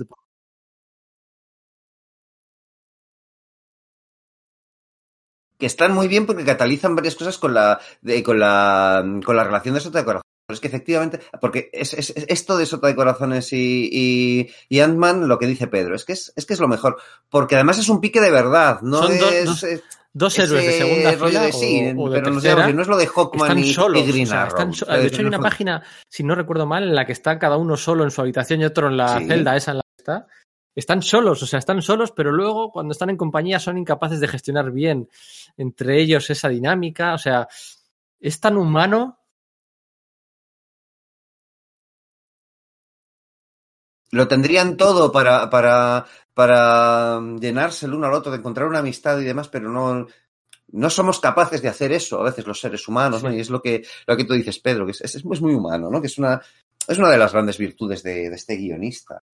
Eh, ¿Qué más podemos decir de...? Que luego, por cierto, su- su- el sustituto de, Bueno, el sustituto, de eh, Jones en el sustituto no fue ser un ese. señor indocumentado, lo primero que hizo al llegar fue matarles a los dos. Bueno, no, un feeling no. Bueno, no, no fue ese, bueno, eso fue un feeling, pero Claro, bueno. claro, por eso. el que- No, pero que la, el- el- que- muerte lo- lo que dices tú en Disassemble, ¿eh? vuelve la sota de corazones revivida Y- mágicamente. De Sadowski. Para matar a Scott Lang, sí, pero bueno, to- gratuito, efectivamente. Pero el que mata a la sota de corazones. Pa- es para este, morir ese que mate al otro. ese- Sí, sí, sí, en ese es- último gran número que de verdad había una expectativa. Es que hay que ponerse en aquellos años, o sea, leer precioso. los cómics de Jeff Jones mes a mes era una verdadera gozada. ¿Quién, qué- todo- dos años promocionando un- una saga que, que tenía pensada para esos dos personajes, una gran saga, y que al final, pues por las prisas, no le quedaba otra que, que, que- cerrarla en un número, ¿no? Porque el contrato se le acababa y no podía. ¿Y, y qué, qué- qué- qué nos tendrá preparado para este número? ¿Qué nos tendrá preparado? Y ese último número, ¡guau! Es verdad. Eh, Sí, es como súper pequeño, dices, no es, no es- no es una cosa como súper épica y tal vez súper humana, súper pequeño y totalmente satisfactorio. Es un cierre de etapa maravilloso, pero es que en medio tendríamos, o sea, estamos hablando de que había empezado con Gary Frankel, se había hecho unos feelings ahí con, con pues eso, con, con, con, con Ivan Reis y, ahí llega una, una saga llamada Zona Roja con Oliver Coipel, que es de las mejores sagas de la historia de los Estoy de Vengadores. acuerdo, Así, estoy de acuerdo. es, es osado decir esto, pero, pero es que lo es con todas las letras, ¿no? Un virus que se se encadena en el... Eh, sí, es que, mm, es- eh, no sé, es decir, si te vienen a la cabeza sa- sagas de los Vengadores, pues te vienen las típicas, la de eh, El asalto a la mansión, la trilogía de, de Nefaria, lo de Corva, que Ultron ilimitado, y, y esta, es que esta te viene, o sea, porque es esa historia en la que de conspiración gubernamental con un agente biológico que se libera en el monte Rushmore y tienen que ir para allá los Vengadores y vas viendo cómo le afecta a cada uno de ellos lo que está viendo, cómo afecta a la visión que es inmune a eso y va viendo los cadáveres de los agentes de IMA que, es, que, que, es- que, es, eh, que están metidos ahí dentro, el Capitán América, cómo le, cómo le afecta que el gobierno pueda estar eh, eh, pues eso, eh, metido en, en- en- esa trama, eh, cómo paralelamente Iron Man y la Pantera Negra, que no confían mutuamente el, en el uno al otro, están investigando lo que sucede, ese choque de egos de las dos personas más inteligentes, dos de las personas más inteligentes del planeta y dos de los, pues de, de- los seres más molones que, que, que tienen los Vengadores. En ese momento Pantera Negra no era una estrella, ojos, estaba la colección de, de Christopher Priest y, y que, era, que era genial, pero no, no, tiene, no tenía la relevancia este de, de- de estos años y consigue hacerlo brillar y de una Namor- manera y excelente. Namor, cuando aparece, cuando aparece Cuando- Namor y ahí, que planta la mesa, ¿no? de- una mesa de mucho más de fondo, ¿no? Con esa eh, ¿Eh? le dicen que tiene que pagarla, Sí. vuelve todo orgulloso el tío y planta es la mesa allí, una mesa forjada en las fábricas de Atlantis. el- o sea, es, es- el- hay una testosterona, hay una testosterona y unos piques en esos números. con coral de no sé qué, es, es, es, es- Puro Marvel, es puro Marvel. Y es que están muy bien resueltos, o sea, hacer además, por eso, sí, sí, sí, sí, es que eso podría haber, es, dices, no, tanta tes- testosterona podría ser, pues, no sé, o sea, yo hace poco me he releído lo de La venganza de medianoche de Spider-Man, guionizado por Al Milgrom y dibujado por Mark Bagley, y eso es testosterona sin parar, y sí, me divirtió mucho en los 90, pero no, no funcionaba bien, ¿no? Sin embargo, te relees esto, es que es genial, ¿no? Porque es que es zona roja y avanza. Bueno, Coipiel, dibujando, ¿no? Esa revelación de que Del, Del Rusk en realidad es el cráneo rojo que ha, de- que, que, que ha descubierto que el fascismo inherente a la, a la cultura norteamericana le va a funcionar mejor que el, que el nazismo de, de- del Tercer Reich del que, del que él provenía y que va a culpar a, a la, a la nación de Wakanda de todos estos males. Parece que hay como analogías, metáforas sobre teorías de la conspiración en el, en el, en el 11S, pero que, bueno, sí se materializan en el, en el universo Marvel de, de este modo, y esa resolución con Pantera Negra diciendo, vale, o sea, el capi, eh, tu, tu, enemigo habitual, el Capitán América, está ahí, Iron Man tiene que salvarlo. Tengo que, yo te voy a dar una paliza yo y me voy a quitar los guantes porque sé que te va a repugnar que mi piel negra te toque. Te voy a romper la mandíbula. Y eso, la sí, viñeta de, de Oliver piel de, de Pantera Negra reventando la mandíbula, yo creo que lo hemos contado también ¿verdad? Ah, maravillosa. Pero es que luego eh, esa saga afecta a otra cosa, es que Hulka pierde el control de sí mismo, de sí misma, precisamente en mitad de, de, de ese, de ese momento que tiene que estar con trajes de contención eh, para, para no, no, contaminarse por su proximidad a Sota de Corazones, porque no era consciente de que estaba alterando sus pautas radiactivas gamma, y Hulka pasa a ser, pues, eh, descontrolada como su como su, su primo Bruce, ¿no? Y si la, la, saga que le sucede, la de la búsqueda de Hulk, que está dibujada con, por Scott Collins, ¿no? Su, su colaborador habitual en, en Hulk, joder, también es que es, es, genial, con Hulk pasando por, por el mismo infierno que pasa su, su primo, ¿no? De, de, de crear eh, devastación, el reincorporar a Ojo de Halcón que sea el que, el que le esté persiguiendo cuando en su día, eh, eh, cuando Hulk se incorporó a los, a los, Vengadores durante los años 80, tienen esa, esa dinámica, los dos personajes no, no de llevarse mal, de, pero, saga, pero, apreciarse eh, y tal. Joder, es, es, un, es un destello de, de genialidad, ¿no? Y el, y... Con Bruce Banner. No me digas, pues a mí cuando me lo releí, ese final con, no sé, con Bruce Banner lo decía antes, ¿no? quizá de lo que, Collins, de lo que hecho Hulk, me no pegaba muchísimo. igual de bien, ¿no? Después de una saga con Gary Frank, con, con Ivan Reis, con, con Oliver Coipel, ¿no? Es verdad, porque sí. En ese aspecto sí, mm, porque es cierto que, que quizás el estilo de, de, Scott Collins es un punto menos, digamos, realista, ¿no? Que, que, todo, que todos los anteriores. Lo hace un poco más cartoon, es cierto. Pero a mí me funciona bien, me parece que está muy bien narrada y, el, y, que el guion es brillante. No sé cómo decirte. La verdad es que sí, sí, sí, a mí sí me, me gusta bastante. El concepto de la Cruz Verde se crea en esa saga, ¿no? de que hay una organización que se dedica sí. a, a, paliar los, los, desastres cometidos hechos por Hulk. Yo desde luego no lo había visto verde, antes. Rojo. Eso es, yo de hecho eso no lo había yo visto antes. Y... Creo que lo crea Jeff Jones y creo que es una cosa que luego no la han aprovechado prácticamente o no la han aprovechado nada y me parece una aportación súper interesante al, al lore de Hulk. Sí, efectivamente. Una, ONG, una ONG dedicada a paliar sus desastres que sería razonable en ese telón de fondo imaginario del universo Marvel, ¿no? Son de estas cosas que dan, que dan relieve, que, que, que nos gustan a los, a los, que leemos TV de superhéroes y estamos enamorados de su, de su universo, ¿no? Eh, es que hay más cosas, como por ejemplo ves allá va cambiando un poco. El, es, bueno, es verdad que esto lo hace el Coipel, ¿no? Pero por ejemplo, eso, la bruja escarlata va tener un aspecto como más de, de, bruja en el sentido chunguete, va ahí como con una capucha y conjura pentagramas y cosas por el estilo cuando utiliza su, su magia del caos. Que sí, que algo de eso sí se había tocado y demás, pero que que parece que el personaje está, está evolucionando, ¿no? Y en medio está el, el número de, de sexo en Las Vegas de, de Hank Pym y, Janet Van Dyne re, eh, reconciliándose, bueno, ya reconciliados de, de hace algún tiempo, pero no, Janet no, le, no, se va a volver a casar con él y por medio Torbellino, ¿no? Que claro, era un villano que había conseguido, eh, había sido concebido como un stalker de, de Janet Van Dyne, de la avispa, y aquí se recupera esa, esa, esa, esa, vertiente suya, ¿no? Ese cunilingus a distintos tamaños que se marcan el uno, el, el uno a la otra y tal, fue aquel, también bastante sonadete. Aquí te veo, aquí te veo, si no recuerdo mal, salió a la vez que... Esa gracia piquera, claro, todo esto lo compraba ¿eh? por previos, ¿no? Insistimos, cuando no había radar comics y te, tenías que tenías que buscar las habichuelas mágicas. Por cierto, hablando de habichuelas mágicas, hay un número de JSA de Flash hay un número de Flash con un team up con Hawkman en el que se desvela que una de las reencarnaciones pasadas de Hawkman había protagonizado la fábula del, de las, las, habichuelas mágicas.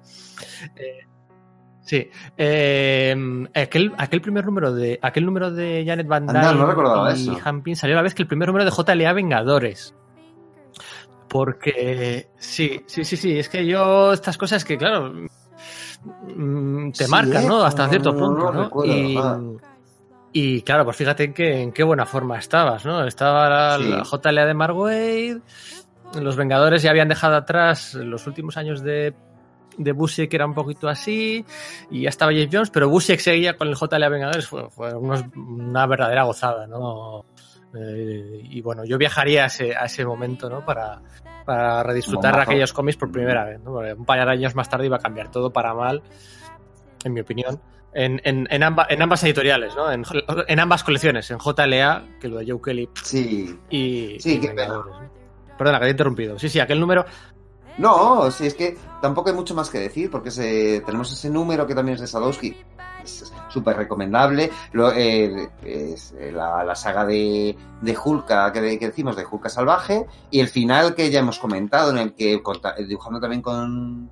pues, o sea, dibujado también por, eh, con Sadowski, Geoff Jones da, da final a su saga y lo hace cerrando esa, esa rivalidad entre Scott Lang y, y las, y la Sota de Corazones de un método tan bonito como brutal, porque la historia es dura de cojones, ¿eh? O sea, es, es, es muy, muy chunga. O sea, es- no es estrictamente superhéroe, que el villano no es un supervillano, es un asesino de niños, y la resolución final de la sota de corazones antes de, de poner fin a su existencia es también cuestionable, y a- es que es eso, da en el clavo para que a pesar de que lo que hace sea deleznable, te parezca humano, ¿no? O sea, a mí me parece una despedida maravillosa, pero da pena porque dices, jo, me hubiese gustado haber disfrutado de muchos más números así, ¿no? Everybody knows that's how it goes. Everybody knows. Everybody knows. Everybody knows that's how it goes. Everybody knows. And everybody knows that it's now or never. Everybody knows that it's me or you. And everybody knows that you live forever when you've drawn a line or two. Everybody knows the deal is rotten. Vale, pues si queréis continuamos con con, con, con ese, ese, ese, mm, esos trabajos de Marvel de, de Geoff Jones, ¿no? Que, que- que ahí en el 2002 empezó con los Vengadores, pero se marcó, se marcó varias ni- miniseries de cuatro números, ¿no? Tiene, por ejemplo, una de los Morlocks, que dibuja Sen Martin Broth, que la verdad es que además es, yo creo que uno de los mejores trabajos de Martin Broth, y es un, a mí es un ilustrador que me gusta mucho, y bueno, no es muy trascendente, está bastante bien, pero es un grupo de Morlocks distintos a los que habíamos conocido toda la vida, ¿no? Estos de, de Chris Claremont, liderados por Calista y con Rompedor y esta gente y tal. Y son simplemente otros mutantes que viven en Chicago que, bueno, pues tienen sus propias tramas perseguidos por centinelas. Es recomendable, sí, pero tampoco es, es, es buena, pero no, tampoco es que aporte demasiado, ¿verdad? También se hace una, dentro de una línea llamada eh, de, dedicada a miniseries de personajes clásicos de, de Marvel, ¿no? Eh, de, eh, se hace una con, con Iván Reis de, de, la visión, ¿no? Iconos, iconos de los Vengadores, la visión. Estos son también cuatro numeritos y tratan, bueno, pues este personaje tan central para el, para el universo Marvel.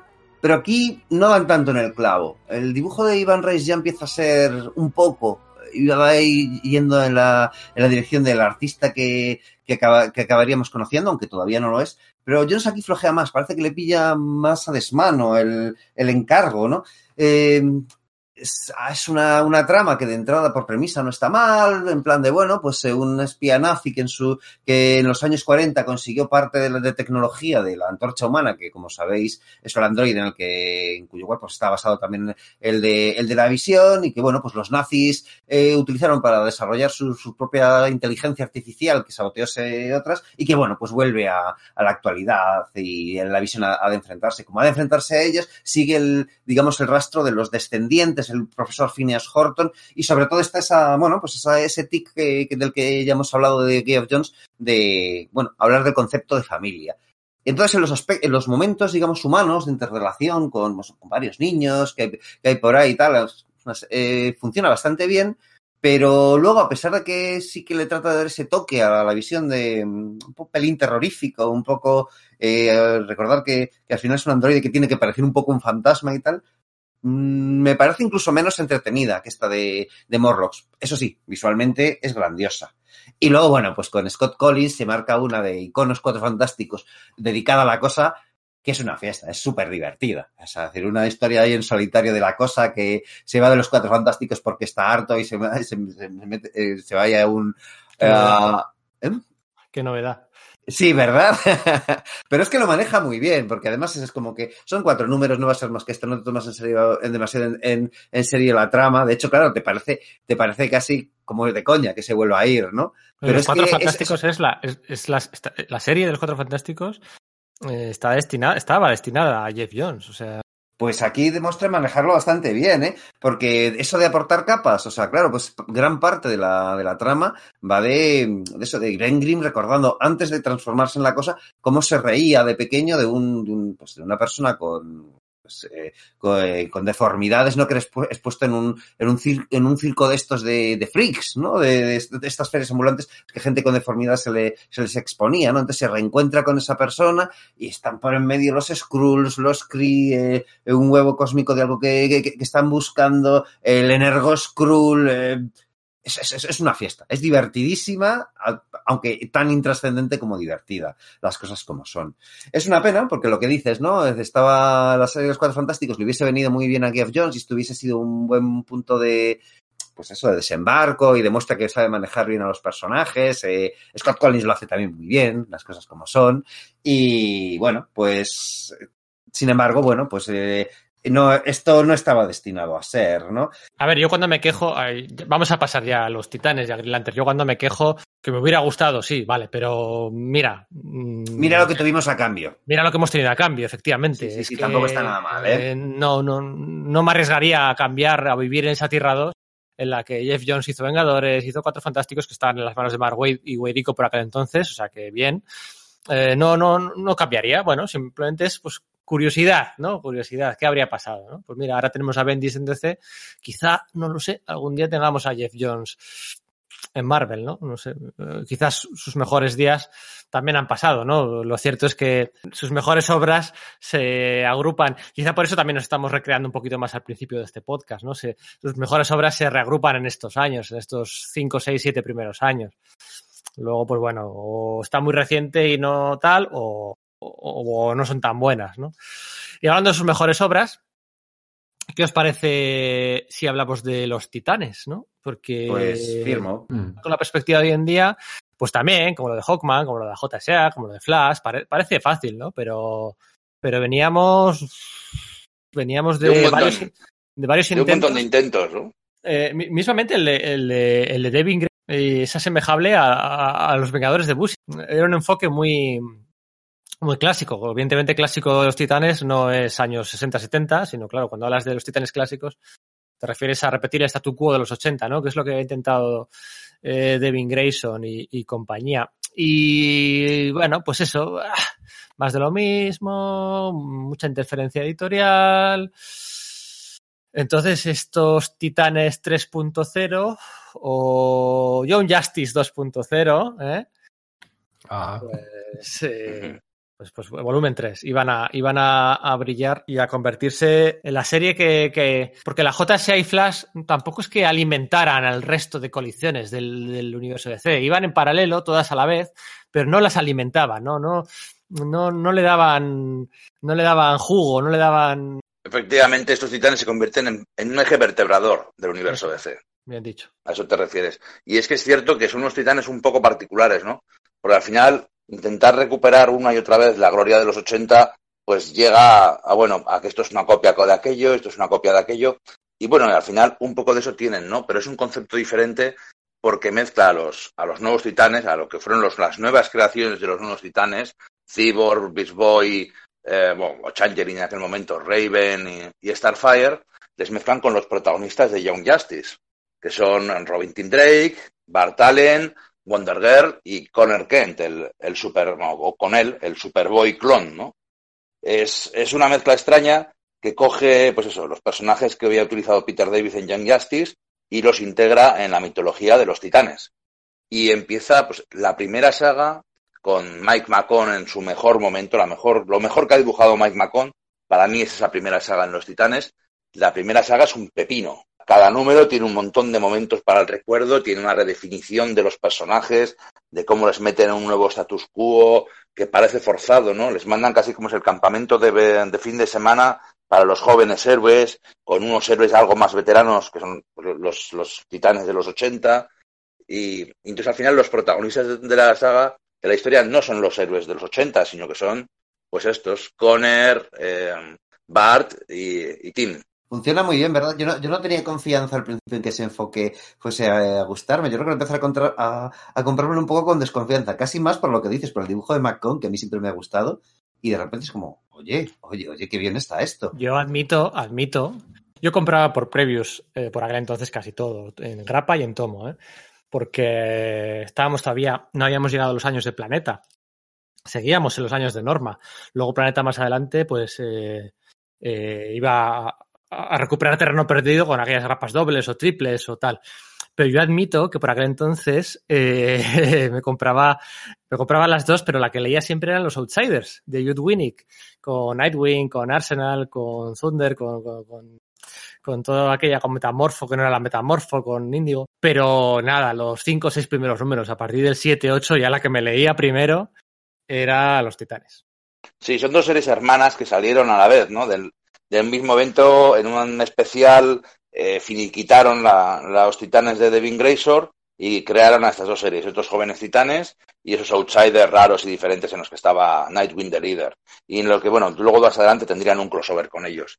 Ya digo que, esta, que la primera saga es, un, es, es literalmente un pepinazo, como trayendo a Deathstroke, reconvirtiendo a, a Bart Allen de impulso a, a Kid Flash y presentando un poco lo que van a ser los, el, los, los leitmotiv de la serie, ¿no? El choque generacional de Superboy y Superman, de Tim Drake, que nunca que quiere ser Robin, pero no quiere llegar nunca a ser Batman, de Wonder Girl, que se le aparece Ares para tentarle y, y darles poderes, ¿no?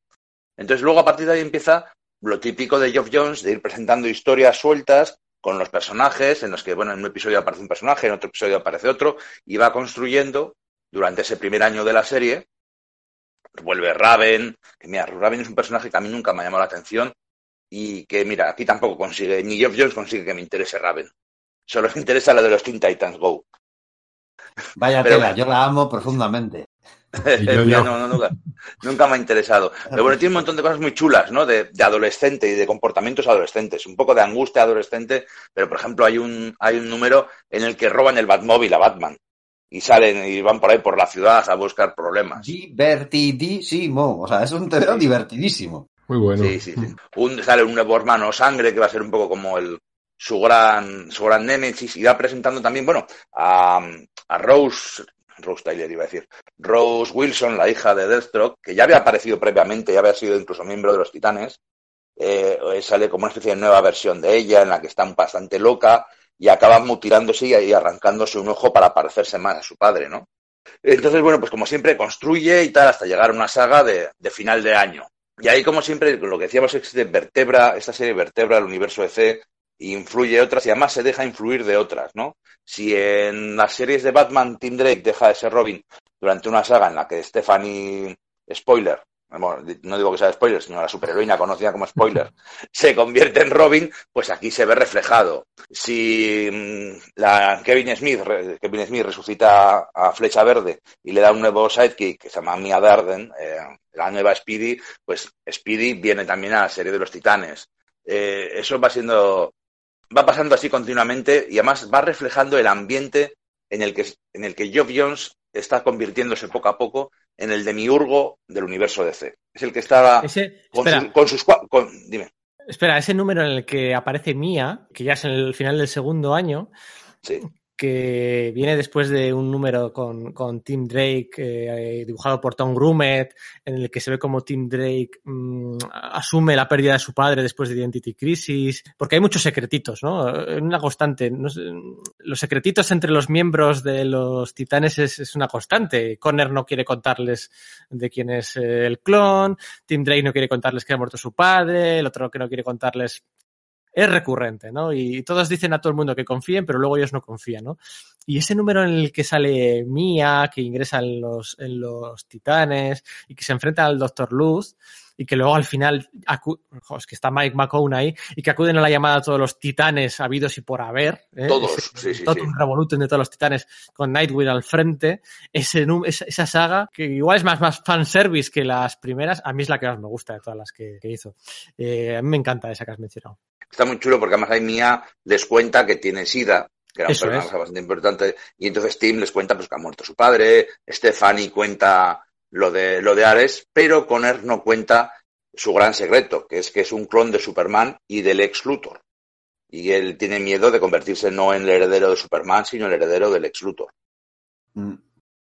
Y bueno, eso sí que, eso, eso por supuesto está construyendo siempre a largo No, plazo. no, ¿no? no, A- no, pero, no, no, no, pero cuéntalo bien, cuéntalo bien. Jeff Jones, cuando era aficionado, cuéntalo bien, cuando era aficionado, Jeff Jones había mandado cartas y se publicaron cartas suyas en el correo de los lectores de la serie de Superman y la serie de Superboy, cartas de puño y letra, Jeff Jones, Detroit, en las que sugería, como idea, sugería que, eh, que, que Connor Kent fuera un clon del ex Luthor y de Superman, que el, el Superboy que haya salido del proyecto Cadmus en- en- con la muerte de Superman, él tenía esa idea como aficionado, mm, Sí, lector de se dicho cómics. que era un, un, un clon algo menos poderoso que Superman, que habían tenido que Claro. meter clon humano, o sea, de ADN humano y tal, para que no se, para que no acabase siendo como bizarro y tal, pero, nunca, pero la idea de que hubiese clon- eh, ADN humano nunca se utilizó de quién venía ese ADN. Eso es. Entonces es una idea brillante que él mismo, que él mismo había, había- estaba publicada, estaba publicada en forma de carta de lectores. O sea, es que me parece, me parece bonito, romántico, nostálgico, que, que, que- que alguien, ese lector que había tenido esa idea, luego llegue y eh, está en todas las entrevistas, ¿eh? tuvo que pelear. Tuvo que pelear para que le dejara meter a Superboy en estos titanes, porque eh, DC no le dejaba meter a Superboy. Los titanes originalmente habían tenido sidekicks, más o menos, de, de todo, casi todos los héroes, menos de Superman y de Green Lantern. No los habían tenido. Y él tuvo que pelear para que metieran a Superboy. Y, y, y ya desde el primer número, esa subtrama, esos secretos está ahí. Y me parece, me parece súper, no sé si la palabra romántico, pero me parece súper bonito que, que- que como lector tuviera esa idea y que ocho años después pues pudiera llevarla a cabo y como eje vertebra- vertebrador de, de- de sus dos primeros años en la serie, ¿no? Porque luego ahí ya se acaba. Mira, no sabía, no sabía ese dato, me parece súper chulo y me parece muy propio de él, además. Mm, Sí, sí. Luego hay- hay- hizo un especial, hay un vídeo especial, Teen Titans, Legión de Superhéroes, que hace codo a codo con, con Mark Waid e Ivan Reis, en el que finiquitan la, la saga de bueno, los, la Legión de Superhéroes de los años 90 y eh, bueno, pues viajan al futuro, conocen a la Legión. Es más un especial que está chulo, Iván Reis empieza a ser el Iván Reis que vamos a conocer, aunque todavía no lo es. Todavía no es ese dios del cómic, sino que está muy chulo y más. Y además da paso a que Mark Waid haga un relanzamiento, el nuevo relanzamiento que se iba a hacer en los años 2000 de la Legión de Superhéroes, ¿no? De una nueva versión. Y aquí viene, al volver de, ese- de conocer a la Legión, la que es mi saga favorita de los Titanes, en la que paran en un futuro cercano y se conocen a sí mismos dentro de 10 años. Se- los Titanes del, del- del mañana se llama la saga, ¿no? Y es, es una saga, es que es muy chula porque construye sobre, sobre lo que estábamos hablando, ¿no? Sobre sus temores de, de que Superboy es heredero de Superman y del ex Luthor, de que Tim Drake no quería ser Batman y aquí es un Batman más oscuro que ninguno, que lleva el Esa que arma que mató. luego eh, eh, Cuarto en su Detective Comics, ¿verdad? Sí, sí, sí. Y bueno, y todos, ¿no? Y Bart va con un traje de Flash que casi parece un Flash reverso y, y mete personajes y cosas de lo que va a pasar en los años siguientes de DC, de lo que tienen preparado, de lo que va a ser las crisis infinitas. De, de- ya ma- va metiendo fechas. Es muy importante, muy, para mí me parece súper importante el contexto en el que se ven estos tebeos, en el que todo eh, estaban trabajando un grupo de guionistas que, eran colegas como Jude Winnick, como, como Geoff Jones, como Greg Ruca, unos cuantos otros así, estaban todos trabajando para, para un fin mayor, que era llegar a hacer esas grandes crisis y además que fuera todo conectado entre ellos. Entonces todos los personajes van pasando de una serie, algo que ocurre a los outsiders les, les afecta a los titanes, pero además de una forma bastante orgánica. Por supuesto, eh, nunca va a ser a la perfección, pero había una línea temporal de, que dice que se curró un aficionado diciendo qué sucedía qué. De aquí sale Flash en Crisis de Identidad, de aquí pasa su serie y luego pasa a los nuevos titanes. Y era casi perfecta para, para ser una cosa en la que tenían que ver pues, decenas de series a lo largo de decenas de números con un montón de equipos creativos, ¿no? En el que había, había una línea temporal de todos los misterios, de que si había dos, dos Lex Luthor, y uno era el que estaba llevando a los villanos y otro era el que salía en la serie de los titanes, pues hay un montón de cosas. Entonces, eh, incluso en esta saga, que es una saga de las que es, por decirlo así, climática, ¿no? De que termina una etapa, esta saga de los titanes del, del futuro, también sigue preparando lo que va a venir después, ¿no? De por qué se han vuelto así de, de oscuros, pues porque en las crisis de identidad, pues, pues fallaron y murieron los, los grandes héroes. Eh, y bueno, entonces luego ya pues les golpea las crisis de identidad, Tim, Tim y su problema, bueno, su padre, el- ese problema, ese momento que tanto le gusta a Pedro, ¿no?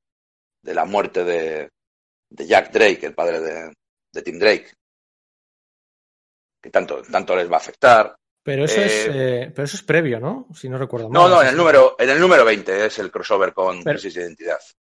Ah, y lo del Titanes de Futuro era anterior. Ah, Sí, vale, vale. 17, puede ser. 18, 19 y 20. Sí, Sí, joder. además lo recuerdo Sí, bien porque eh, Sí, sí. Titanes del Futuro es, es mi, mi saga favorita. De, fíjate Sí. que me gusta, me gusta entera el, el- ese run, ¿no? Pero es que ahí me parece que pega un subidón enorme y luego te encuentras eso con lo de Tim Drake y lo de, y la muerte de su padre. Es que es o sea, impacto tras impacto, impacto tras impacto. Era muy bueno. Sí, además en la saga de Titanes del Futuro saca a los Titanes del Este, ¿no? Eso es. Y al. Capitán Marvel Jr. como miembro de sí. Y funciona muy bien, ¿eh? A- ¿Sabes? Ese, ese, Shazam futuro, que, o sea, ese Capitán Marvel Jr. crecido eh, y, y como superhéroe adulto, ¿no? Está, está muy bien. Sí, y ese, ese Tim Drake Batman que tiene una grabación de- del Capitán Marvel Jr. diciendo la palabra Capitán Marvel para convertirse y pone la grabación para convertirle y quitarle los poderes. Sí, es como, eh, joder, es- es- estás aprendiendo lo peor de Bruce. Cabrón, se, suponía que tenías que ser mejor persona, ¿no? Sí, sí, sí, sí. Ah, a, mí, a mí me encanta esa saga. Es como, parece muy tópica, ¿no? El rollo de que los héroes se encuentren con su, su versión futura y que es más oscura. Te recuerdas a Futuro Imperfecto y, eh, y yo que sé, a, a Warlock con, con Magus o luego, pues, lo que haría Bendis con, con sus X-Men y tal. Es que me, me parece genial. O sea, era un- una, una idea que hemos visto un montón de veces, pero no sé, es que lo hace eh, muy bien, no sé. Sí, porque además no hablamos de que es súper apocalíptico, es un mundo más oscuro, pero es un mundo que básicamente es el universo de C, con sus diferencias. Eso O sea, es. no, va, no, no va el apocalipsis por el apocalipsis, sino Sí, no- bueno, no es pues el universo de C, las algo cosas más tienen que oscuro. ser de otro modo para que las cosas no acaben. eh, Tiene, tiene mucho que ver con, oscuro. con la amargura de, de hacerse adulto y, Ujú. y no mantener los ideales que tenías en la adolescencia. ¿no? Va, tiene mucho, mucho de eso. Eso es justo.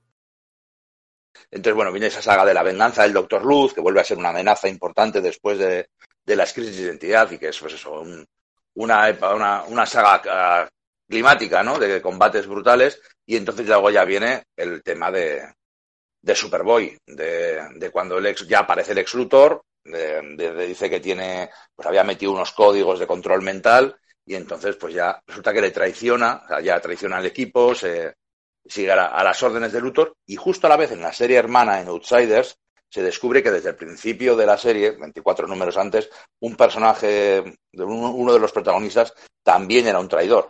Entonces es así, es una saga de, de dos traidores contra los grupos, ¿no? Contra los titanes, un crossover de, contra, de los titanes y, y los outsiders. Y entonces, bueno, ya, esto ya es, esto ya es territorio de las crisis infinitas. Hay un, bueno, de hecho en la serie hay, hay un doble filín dibujado por nada más y nada menos que Rob Liefeld con Halcón y Paloma. Sí, pero, está, esto- pe- pero no tiene guion de Jones, ¿eh? era Gail Simone. No, no, no, no, eso es, guion- es dibujo de, es guion de, de Gail Simone. Ah, Esto me lo perdonáis, pero no, no, no lo he vuelto a releer. ¿eh? No Sí, podía. esto era, bueno, era hay, volver, hay- la- hay ciertos límites a que tienen los seres humanos. no, era volver la mula al trigo, ¿no? Un poco Rob Liefeld Halcón y Paloma, Sí. ¿no? que eran los invitados de, de estos dos números. Pero pasa un poco como lo que hablábamos con la JSA, de que, bueno, el camino a Crisis Infinita, pues, eh, pues le quitaba tiempo a Jeff Jones, ¿no? Necesitó de muchos feelings, de otras personas que acabaran algunos arcos suyos en la JSA, aquí, y baja un poco la calidad, ¿no? Hay un par de números, Sí. el de Nightwing, el de Superboy. Digamos que la trama gorda, la trama principal, la de Superboy aceptando primero su legado, luego renega o sea, luego enfrentándose a él y superándolo, pues ya se había acabado, ¿no? el. Bueno, to- todavía, el- todavía tendría una, tendría una vuelta de tuerca que llega hasta las mismas crisis infinitas, ¿no? Pero bueno, sí que es cierto que lo gordo, lo bueno, bueno de, los, de la serie de los titanes son esos dos primeros años. Esos 24 primeros números. Luego Mm. Bueno, ya faltaba- pues empieza... Faltaba eh, ahí casi él, ya por fin en el granero, ¿no? Smallville, ya por fin hacen el amor. Y es todo como un final bonito. Y, y yo no recuerdo que hubiera más giros de tuerca. Después de. El crossover se llama Los Ins- Insiders, me parece que Sí. se llamaba el crossover. No, pero, no vi- pero, pero, pero es que todavía hay una saga por en medio con... Hay una saga por en medio con el... Con el hermano Sangre. Y ya, y ya ahí empieza a preparar a meter Sí. a algunos personajes de los que saldrán luego, ¿no? El Kid Devil, este... Sí, y, pero lo que decía, aquí baja el nivel. O sea, aquí. Sí, sí. eh, que sí. es- que para empezar pasa de Mike McCon a ser dibujado por Tony Daniel. Entonces cualquier TVO que esté dibujado por Tony Daniel va a bajar mucho el nivel. Bueno, Sí, pues, pues, precedentes, Mike McCall. Pues, ojo, ojo, no, no, no, ojo.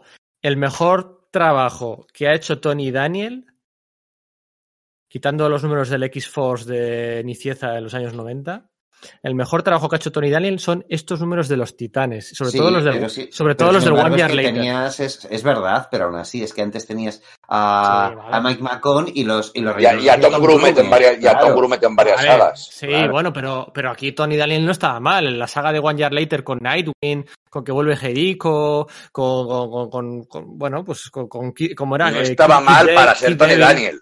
Eso es. No estaba mal para Daniel, Era pero sí estaba mal. La anterior era brillante, entonces. Pues, pues es la saga que le llevó a la fama. A partir de aquí saltó a Batman Rip y todo aquello. Yo, pues, yo creo que sí que, yo mira que no, que no se me caen los anillos en criticar cuando hay que criticar. Pero yo creo que aquí estaba muy bien. Pero no era Mike McCone, evidentemente. Claro, no lo- no era ni Mike bueno, McCon eso ni Tom Grumet. es otra cosa. De todas formas, bueno, esta saga vamos a pasarla por encima porque se nos está quedando largo. Es una saga, básicamente, Jeff Jones jugando con tumbas y muertos y posibles. Sí, ¿verdad? Es una versión beta. Una Sí, versión sí. beta de lo que hago que veremos más adelante. Tiene mucho, Eso. tiene mucho, mucho que ver con eso. Correcto. Eso es. Venga, vamos a saltar. Es que me da miedo esto, me empieza a dar miedo eh, cómo nos va a quedar este podcast. Vamos a saltar. ¿Te da miedo la duración? Sí, no sé si va a haber que hacer dos, ¿eh? Esto está quedando grabado, no sé si va a haber que hacer dos.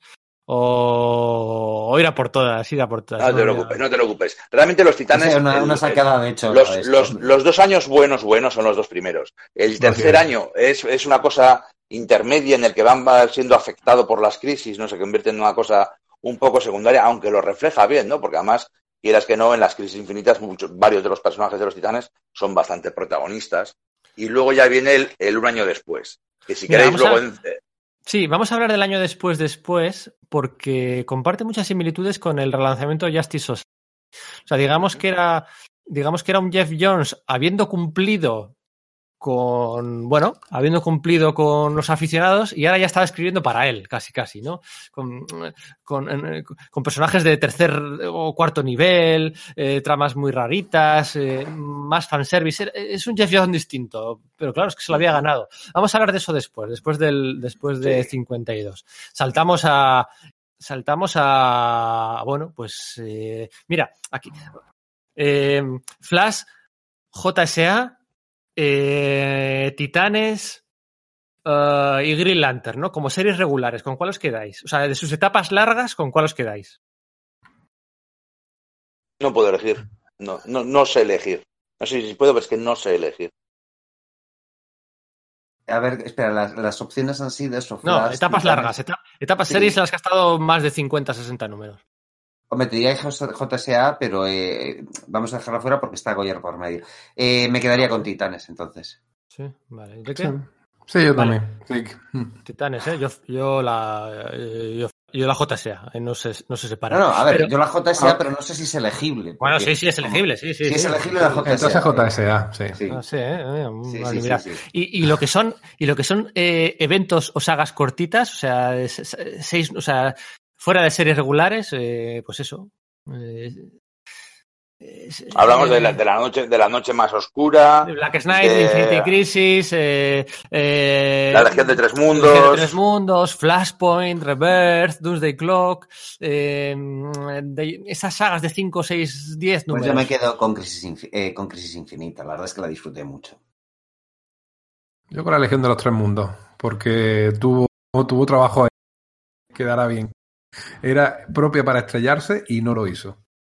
Es que, bueno, ya hablaremos de la Legión de Tres Mundos, pero la Legión de Tres Mundos para mí es el clímax de todo lo que había escrito Geoff Jones a lo largo de los últimos ocho años.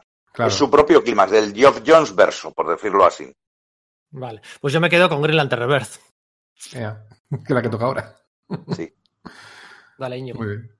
Pues Green Lantern Rebirth, pues bueno, ya era el momento, ¿no? Durante muchos años, eh, fíjate, muchos aficionados habíamos dicho, "Jo, es que Green Lantern es que es un tío con un anillito que saca puños y que su, su, su debilidad es el color amarillo.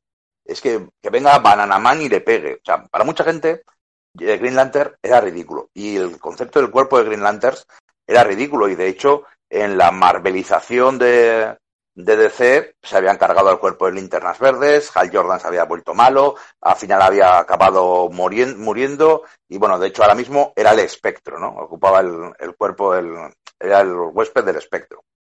Y entonces aquí tienen que traer de nuevo a Jordan y decir, ¿por qué mola? Porque, bueno, porque son caballeros Jedi del espacio, porque son polis espaciales, porque solo están limitados por su imaginación y por su fuerza de voluntad, ¿no? Y entonces aquí nos traen eh, Green Lantern Renacimiento, dibujado espectacularmente por Rizan Van Stieber. Siempre me meto con él por otras cosas, pero aquí es probablemente su mejor trabajo. Es súper espectacular porque no solamente el, protagonista, no solamente es el Hal Jordan que está a punto de volver, ¿no? Sino que son el resto de Green Lanterns de la Tierra. Geoff, eh, Geoff Jones iba a decir. John Stewart, Guy Gardner, Kyle Reiner, uno de los grandes protagonistas de la saga también es, es Oli Quinn, que, que acababa de volver gracias a, a Hal Jordan en la, en la etapa de Kevin Smith. Y entonces aquí eh, Jones, a veces en esta saga, me puedo, voy a ponerle un pequeño pega antes de decir todo lo bueno que tiene. A veces casi se nota que lo intenta demasiado. Intenta hacer tantos momentos épicos, tantos momentos de caracterización perfecta de todos los personajes todo el rato, que a veces queda hasta forzado el... Lo está intentando demasiado. Pero bueno, eso ya Pero puede ¿sabes ser. lo que pasa? Que, insisto, yo creo que esto nosotros, o sea, o yo, o vosotros tres, que lo habéis vivido en aquel Sí, sí. momento. O sea, este es el proyecto, este es el proyecto en el que Jeff Jones tenía, había más presión encima del proyecto. O sea, acordaros de la cantidad de polémica que había mes a mes con Kyle Reiner, con Kyle Reiner que tiene que desaparecer, que vuelva Hal Jordan, el vértigo que había eh, en torno a este relanzamiento, en torno a este regreso, a este rebirth. Eh, a DC le llegaban propuestas de, de guionistas todo el rato y las rechazaba porque había miedo. O sea, el miedo que había en torno a traer a Hal Jordan de vuelta. Es que ahora, claro, es que mira, qué bien quedó, qué, qué fácil tal. No sé qué, ah, qué bueno es Jeff Jones. Pero no, es que lo intenta, como dices tú, pero porque había muchísima presión encima, había Es que además estaba el tema este de que él le había transformado el espectro y esa decisión también había sido polémica. Claro. Y, Eh, y- y- y no solo, a mí no me gustaba, de hecho, y tampoco me.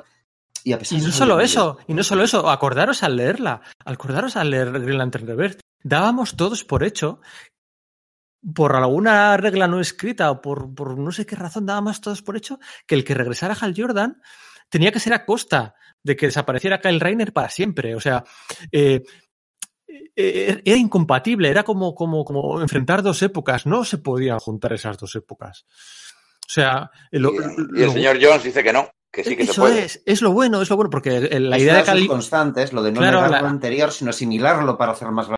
Eh, cuando eh, crean eh, a, cuando crean a Kyle Reiner, no solo crean a Kyle Reiner, eh, lo que hacen es hacerle, eh, hab- había recorrido el camino contrario que Nova, eh, hacerle un, que desaparecen los corps, desaparecen los guardianes, desaparece toda la mitología de los guardianes, la idea de hacerle único y activo a, a Kyle Reiner se pensaban que era a través de, de- de- de que desapareciera todo el lore de los Green Lantern.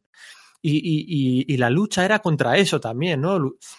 Eh, eh, volver a cambiar la mentalidad. Es que, es que ha- había- ha- los que nos estén escuchando y que no vivieron esta época, porque claro, esto es 2005, 2006, eh, de verdad, o sea, había una presión encima de este proyecto que no os la podéis ni imaginar. Y hay una escena, ahora llegaremos, y no te interrumpo más, Íñigo, hay una escena al final No en la que se introducen y se presentan Kyle Rayner y Hal Jordan y se dan la mano, que ya había pasado, ¿eh? porque de la misma forma que durante la etapa de Flash de Mark Wade, Barry Allen sale cada dos por tres, lo cierto es que Hal Jordan también había aparecido dos o tres veces con algunas excusas en la serie de Kyle Rayner, ¿no? que había durado más de 100 números.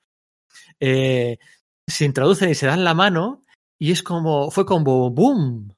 Eh, no se va a cargar a Kyle Rayner, o sea, eh, qué tío más listo, o sea, eh, era- simbolizaba tanto ese apretón de manos entre los dos personajes que, que- que, bueno, pues que, que Sí. bravo, bravo, bravo. Pero es que además hace, hace cosas muy difíciles, porque no solo trae de vuelta a Geoff Jones, a Geoff Jones, joder, a Hal Jordan, trae de vuelta a su peor enemigo, a Sinestro, que de hecho Sinestro será el, el coprotagonista de toda su saga, de toda la serie de Green Lantern. Lo tenía muy Y difícil, hace- ¿eh? que a mí, no, a, mí, Sí. a mí el proyecto no me convencía en absoluto. No, pero es que Sinestro era un personaje bastante ridículo, con ese cabezón y con esas pintas, y lo convierte en un fascista, bueno, ya lo era, pero lo convierte de verdad en sacarlo en un, un punta, un fascista del espacio, un tío que en el fondo quiere hacer el bien, pero a través de unos medios súper chungos y que ya está tan corrupto que ya no hay forma de que quiera hacer, de lo que quiera hacer siempre va a estar eh, corrompido, ¿no? Para siempre. Pero es que además la magia que hace con Parallax y con el color amarillo, eh, claro, es que la debilidad de los Green Lanterns era el amarillo. Y ya eh, Kyle Rayner se- ya se lo habían quitado porque al final era una debilidad de mierda. Demasiado de plata, demasiado de plata y demasiado ridícula, ¿no? Y aquí dan una explicación al espectro de la luz y a por qué el amarillo era lo que afectaba, lo que no podía afectar el- los linternas verdes y cómo consiguen erradicar ese, esa falla, ese fallo en el- anillo, es, es magia, son malabares y es, lo que- es, es cuando lo haces a la, la, la recotro- retrocontinuidad y dices, jolín, había estado siempre ahí, o parece que siempre había estado ahí. Y este tío ha hecho tres trucos malabares y dices, ostras, magia y funciona, y es fantástico y siempre ha sido así. O quieres creer que siempre ha sido así, aunque sepas que no lo ha sido, ¿no? Eh, Green Lantern Reverse tiene un montón de momentos super épicos, tiene un montón de momentos enormes en los que todos los personajes se ven reivindicados y se ven validados y por qué son importantes Guy Gardner y John Stewart, sobre todo porque es importante Kyle Rayner y porque Cuando es dice- importante... Cu- Cuando le dice John Stewart a Guy Garner que, que por aquel entonces era Warrior, Sí. la Sí, tenía unos poderes de mierda super chungos. es, o sea, es sí. que, es que son muchas cosas las que rebotea, ¿no? Y de forma, in- de forma interesante, eh, incluso lo que le decía, lo que decía yo al principio del podcast, con publicidad engañosa, te hace querer leer algunos de esos números de Guy Garner de, de Warrior. Eh, en, eh, le dice, si es que parece que estás deseando volver a tener el anillo. Y le dice Guy Garner, ¿qué dices? ¿Qué dices? Yo no quiero ser Green Lantern nunca más, ¿no? Y al final cuando coge el anillo y lo besa y se ve que lo estaba deseando. O sea, eh, Sí, sí, dice, "Eh, tú no decías, y dice, "Ay, que mentí. eh, mentí, sí. Y además que es, es la primera vez en que cada li- linterna verde usa el poder de, de forma diferente, ¿no? Eh, John Stewart, como es un arquitecto, construye un montón de cosas súper bien hechas, con un montón de detallitos y un montón... Para Guy Gardner es todo eh, energía, rabia, lanzarse, es todo así. Hal Jordan hace aviones, hace puños y luego sí que es cierto que Kyle Rayner siempre había sido un artista, un dibujante que hacía constructos un montón de... eh, muy elaborados, ¿no? Tecnológicos, sí. Como en plan Sí. manga, ¿no? Que era lo que a él le Sí, gustaba. pero era, era dibujante de tebeos. Ujú. Incluso trae de vuelta a Kilobog, que es el, el sargento de, de los Green Lanterns, ¿no? El entrenador. Es el único que su anillo, que su anillo hace, hace- su anillo hace ruido. hace boom cada vez que lo usa. sí. A mí ese cambio, fíjate, no me gustó tanto. Yo aquí luego la idea que tenía, yo le había conocido con la etapa de Engelhardt en los años 80 y tal, y tenía la idea un poco más como si fuese Hank McCoy, la bestia, de aspecto muy bestial, pero en el fondo lo que era era un gran científico, ¿no? El, el por lo que tú dices, el, el sargento de, de artillería Holloway, ¿no? Eh, comprendí después, porque lo leí después, que en, que en Green Lantern Emerald Down, que era el volver a contar el, el origen de, de Green Lantern en los, en los 90, eh, se le había atribuido eso. Sí, sí, había sido el que le había entrenado. De hecho, ese. TV es un, un TVO muy reivindicable que hoy en día ha sido muy superado por, por eso, pues por estos TVOs de los que estamos hablando, pero que en aquel momento trajo cosas muy chulas a, a lo que era el lore de Green Lantern y, a- y al llevar el Green Lantern a- al mundo moderno, ¿no? O sea, tiene, tiene la épica esto, tiene los momentos de retrocontinuidad, de explicar que Parallax en realidad era la debilidad. eh, amarilla de que estaba encerrada dentro del, de la, la linterna de, de- de recarga de los Green Lantern y que claro, como esa linterna había sido destruida por Hal Jordan en la aquella saga de Ron Marth, luego ya la, de- la, la debilidad había sido liberada y por eso Kyle Reiner había sido un Green Lantern que no tenía esa debilidad, porque claro, ya no Claro, estaba es que dentro. todo encajaba, es que es, es, que es maravilloso. Pero explicaba Sí, incluso... había una cosa que a mí no, no me encaja o que nunca me ha quedado claro. A ver si lo puedes explicar. Eh, se supone que Parallax se libera y que se mete dentro de Hal Jordan, eh, claro, cuando destruye la, la, la linterna central de, de OA. Pero claro, antes de eso, Hal Jordan ya ha, ha matado a sus compañeros linternas verdes, entonces no quedaría exculpado de sus. No, no, pero ya lo explica, pecados. ya, ya Sí, explica vale, cómo, que, cómo que le, le tienta el alma cuando destruye Ya había, cosas y- contamin ya le había contaminado Vale, su genial. Y de hecho, es de hecho sirve, ¿en qué de hecho sirve, pero si es la- que es precioso, sí, sí es precioso, sirve hasta para explicar eh, que la- por qué le había salido canas a Green Lantern tan pronto. O sea, eh, se puede, se puede determinar exactamente el ¿Ves? momento. Mira, ahí es, ahí es lo que digo que ahí intenta hacer, se esfuerza demasiado. Es demasiado. Eso era una cosa que no, que no hacía falta. Pues no a mí eso me encanta. A mí no, eso, a mí- como, como todas las explicaciones de siempre Vengadores, todas esas cosas a mí me encantan, me No, chiflan. a, mí, a mí no me gustó. Y de hecho no me gustó como concepto eh, esta idea de Reverse, el tema de eh, para, para, ex- para excomulgar a Hal Jordan nos, me- nos inventamos que, que no es que estaba siendo controlado, porque le quitaba mucho impacto una historia que me gustó mucho, que era la de, eh, la de Emerald Dawn, o sea, aunque me, hubiese gustado que Hal Jordan hubiese segui- seguido siendo Green Lantern después, eh, realmente el, el impacto emocional de Hal Jordan viendo su, la ciudad de eh, Cous- eh, ¿no? Sí, destruida por Mongul y cómo, reconstruye, cómo la reconstruye y, se- y su rebel- rebelión y tal, realmente me gustó mucho. Entonces aquí era como que, que le quitaba ese, ese rollo. ¿Qué pasa? Que lo- aunque como premisa no me gustaba, era como que tenía muy difícil que me gustase, por eso no me gustaba. No me gustaba el rollo de que, mm, de que fuese el espectro, pero tampoco me gustaba que, que resucitasen a Hal Jordan, no me gustaba nada de lo que había, era, era imposible placerme. Y a pesar de eso, el TVO, dices, vale, una vez que entiendo que es que esto tiene que ser así, porque es la intención de esta miniserie, el TVO lo disfruté de la hostia. Y lo que muy dices, hasta hecho, ahí, ¿eh? Ethan Van, Van Skyver, pues yo creo que no ha dibujado otra cosa igual. La verdad que, pues eh, sigue, sin- ahí sigue sin tener ni idea ni de anatomía, ni de perspectiva, y nunca la tendrá, pero, joder, los acabados son súper esforzados, y es que ¿Y está cómo- muy bien bonito, los diálogos están muy bien. ¿Y cómo dibuja Batman? ¿Cómo lo dibuja completamente Sí, de como negro? Tra- Sí, tra- solo se ven trata- los trata de ojos. ser Brian Boland, de, Eso es. de Sí, Brian Boland. pero claro, eso, es- eso es totalmente buscado, ¿no? Porque realmente Sí, aquí es. se le ve, se ve como aparece Batman y vuelve a, ya, pues vuelve a poner todo eso que decíamos, ¿no? De esos problemas de que no se fía de Hal Jordan, de aunque vaya a resucitar, ¿no? Y está eh, todo en la oscuridad y está como eh, hablando y poniendo a parir, poniendo a parir a Hal Jordan, pum, pum, poniéndola a parir, poniéndola a parir. Entonces, hasta que John Stewart hace que, que salga la luz y la luz muestra como Batman ya no es una sombra, ya no es una figura legendaria, es un tío en un disfraz. Sí. Y le dice, y dice, tú no tragas a, a Hal Jordan porque tú solo funcionas a través del miedo. Y Hal Jordan es el tío es sin tu miedo. poder. El, el único que no te, que no cuela, Eso que no te es. come tu mierda. Eso es. Está Ese momento es Además- brillante. Y además John Stewart se revela porque le ha picado antes Guy Garner, ¿no? Y le ha dicho que es el, el- la ovejita de, de Batman, ¿no? Que dice que todo, que, que dice todo que sí, ¿no? Eh, Mm. es, es todo, es todo así, ¿no? Eh, de- de- detalles pequeños, bueno, luego el regreso de Coast City, por, su- por supuesto, volver a verse a, Ferris, a- es todo, ¿no? Está ahí toda la mitología, o sea, Sí, nos, nos demuestra por qué era importante y por qué estaba bien y por qué estaba chula, ¿no? Eh, que- aunque, aunque pensáramos muchos que no, nos dice, oye, no, no, que esto mola mucho y que ese- y Hal Jordan era un avión y era un piloto de, no un avión, era un piloto de pruebas y era un piloto chulo y es una profesión súper molona, ¿no? Claro, Claro, Hal pero es Jordan, que yo creo que esa es la clave, Íñigo. Es que efectivamente no molaba. O sea, no mola- sea, eh, lo que Geoff Jones nos demuestra es que, que puede molar, pero necesitamos que, que llegue Geoff, Jones, en este caso Geoff Jones, un guionista que sepa utilizar eso a su favor y no tener que encontrárselo como un engorro, ¿no? Claro, es que, es es que, a ver. Hal Jordan era un personaje de finales de los años 50 y en aquel momento los, gran- los grandes héroes de los niños eran los astronautas, los pilotos de pruebas, que es lo que es Hal Jordan.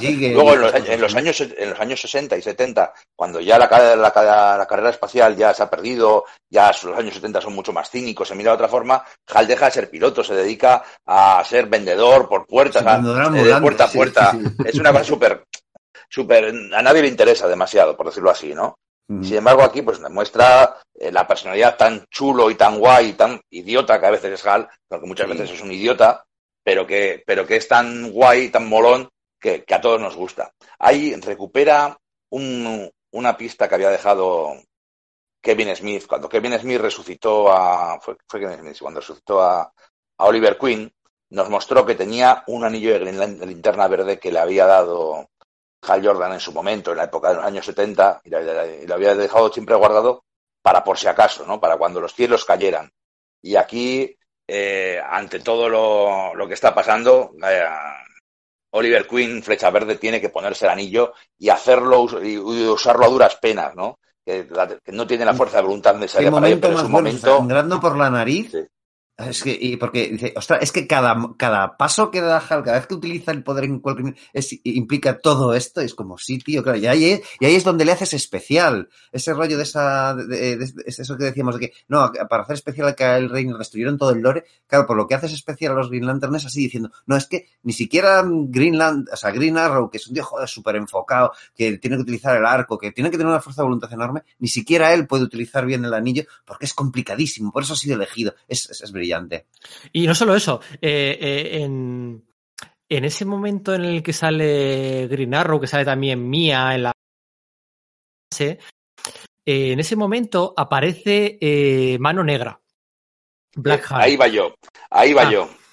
Dale, dale. Sí, sí, sí, quiero decir que, que todo esto podía haberse limitado a arreglar el pasado para que nos traguemos lo que, lo que va a ser el presente y el futuro, ¿no? Traerte a los personajes, traerte a lo que va a ser el, su rival recurrente y, y el lore. No, no, es que aquí ya empieza a presentar a, a mano negra y empieza a meter detalles que ahora en la, en la relectura hay algunos que ni siquiera había cogido Sí. de lo que va a venir dentro de 25 números Mm. con la guerra de las luces y los diferentes cuerpos de linterna y lo que va a venir dentro de 45 números.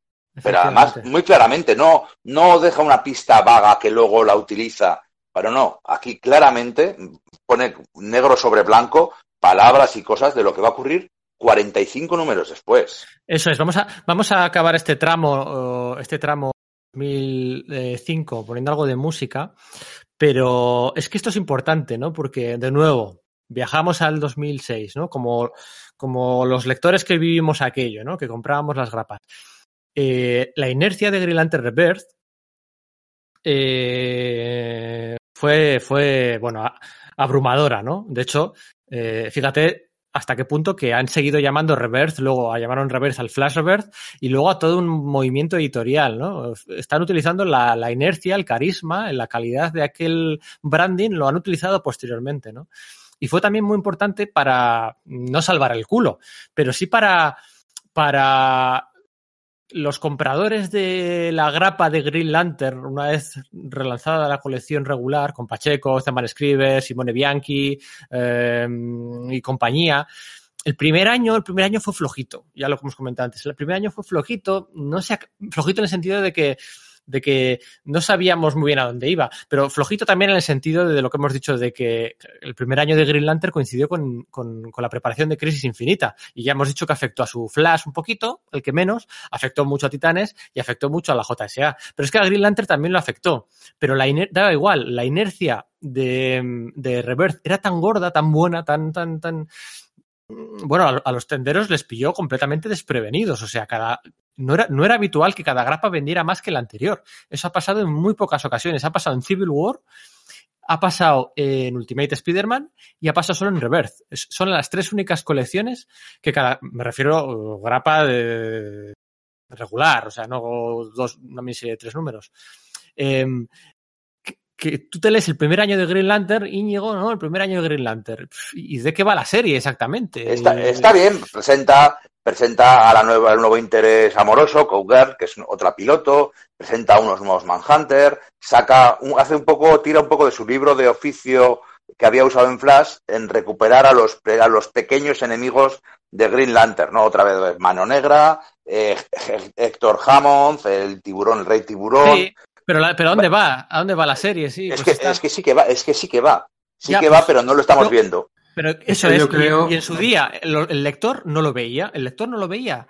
Y a, a, claro, juzgar ahora, pasado el tiempo y habiendo leído toda la etapa, pues evidentemente es una gran etapa. Pero por aquel entonces, para que la gente lo sepa, por aquel entonces había cierto cabreo. Y el One Year Later, eh, el número 10, 11, 12, 13, tam, tam, otro cambio de ritmo, claro, propio del salto en el tiempo, ¿no? Pero tampoco acaba de coger la serie el rumbo del todo, ¿no?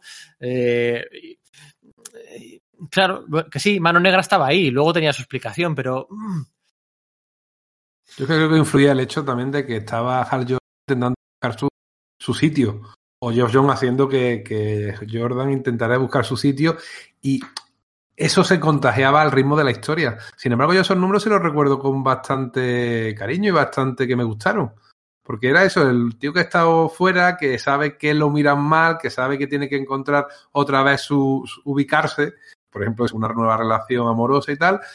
Y, y sin embargo, que le está costando mucho. Y claro, como no hay un gran plan, como ya Geoff Jones nos estaba acostumbrando a estas sagas eh, potentes con un montón de enemigos y un montón de, de conceptos, quizás es verdad que he hecho un poquillo para atrás al lector, pero yo sí lo recuerdo con, con incluso más cariño que luego toda la saga de los colorinchi, que eso ya empezaba a, a mí por lo menos a cansar, ¿eh? pero ya hablaremos de ello cuando toque.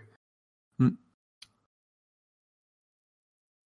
Yo sí defiendo esos nueve números de la, de la serie antes de, del Reverb, eh, teniendo en cuenta que son los números funcionales. No te intenta contar demasiado. Bueno, aunque hay un número en el que se enfrenta Sí. el tiburón y está dibujado por Van Stever, que es un número que recuerdo que lo leí y esa noche, esa noche tuve pesadillas.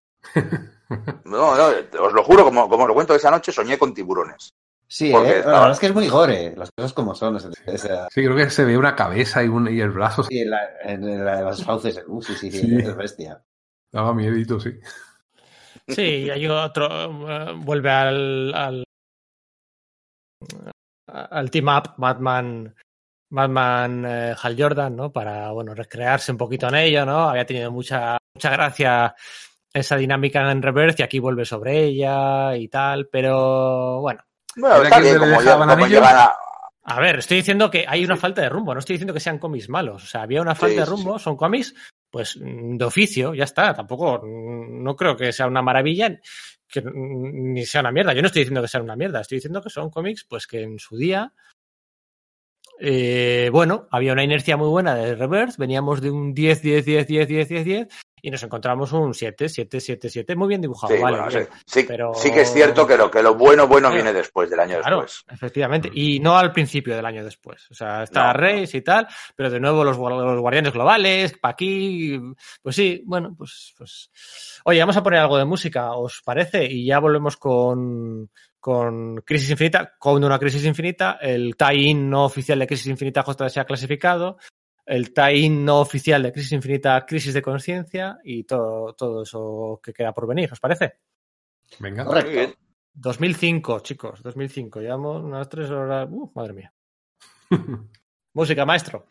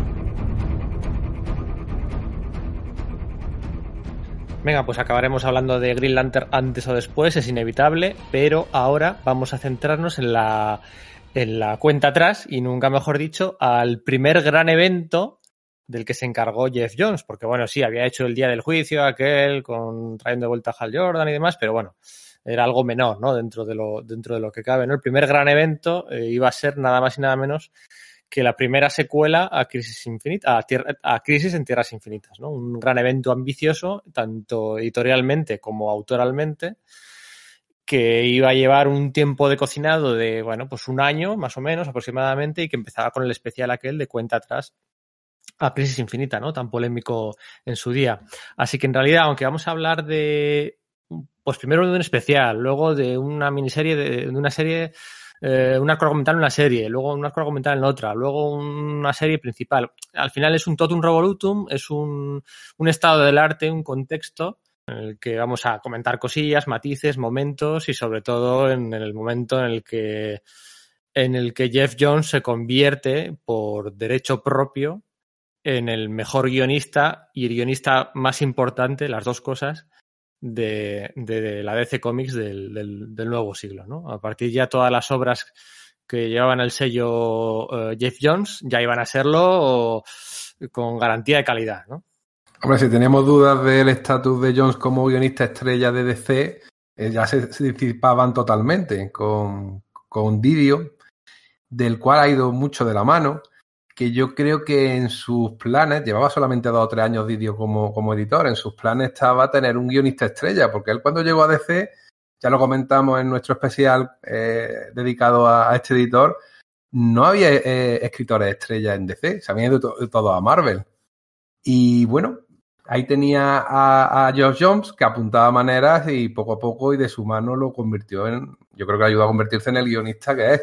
Y efectivamente le encargó el gran evento que definió en gran parte, por lo menos la primera parte del de periplo editorial de, de Didio.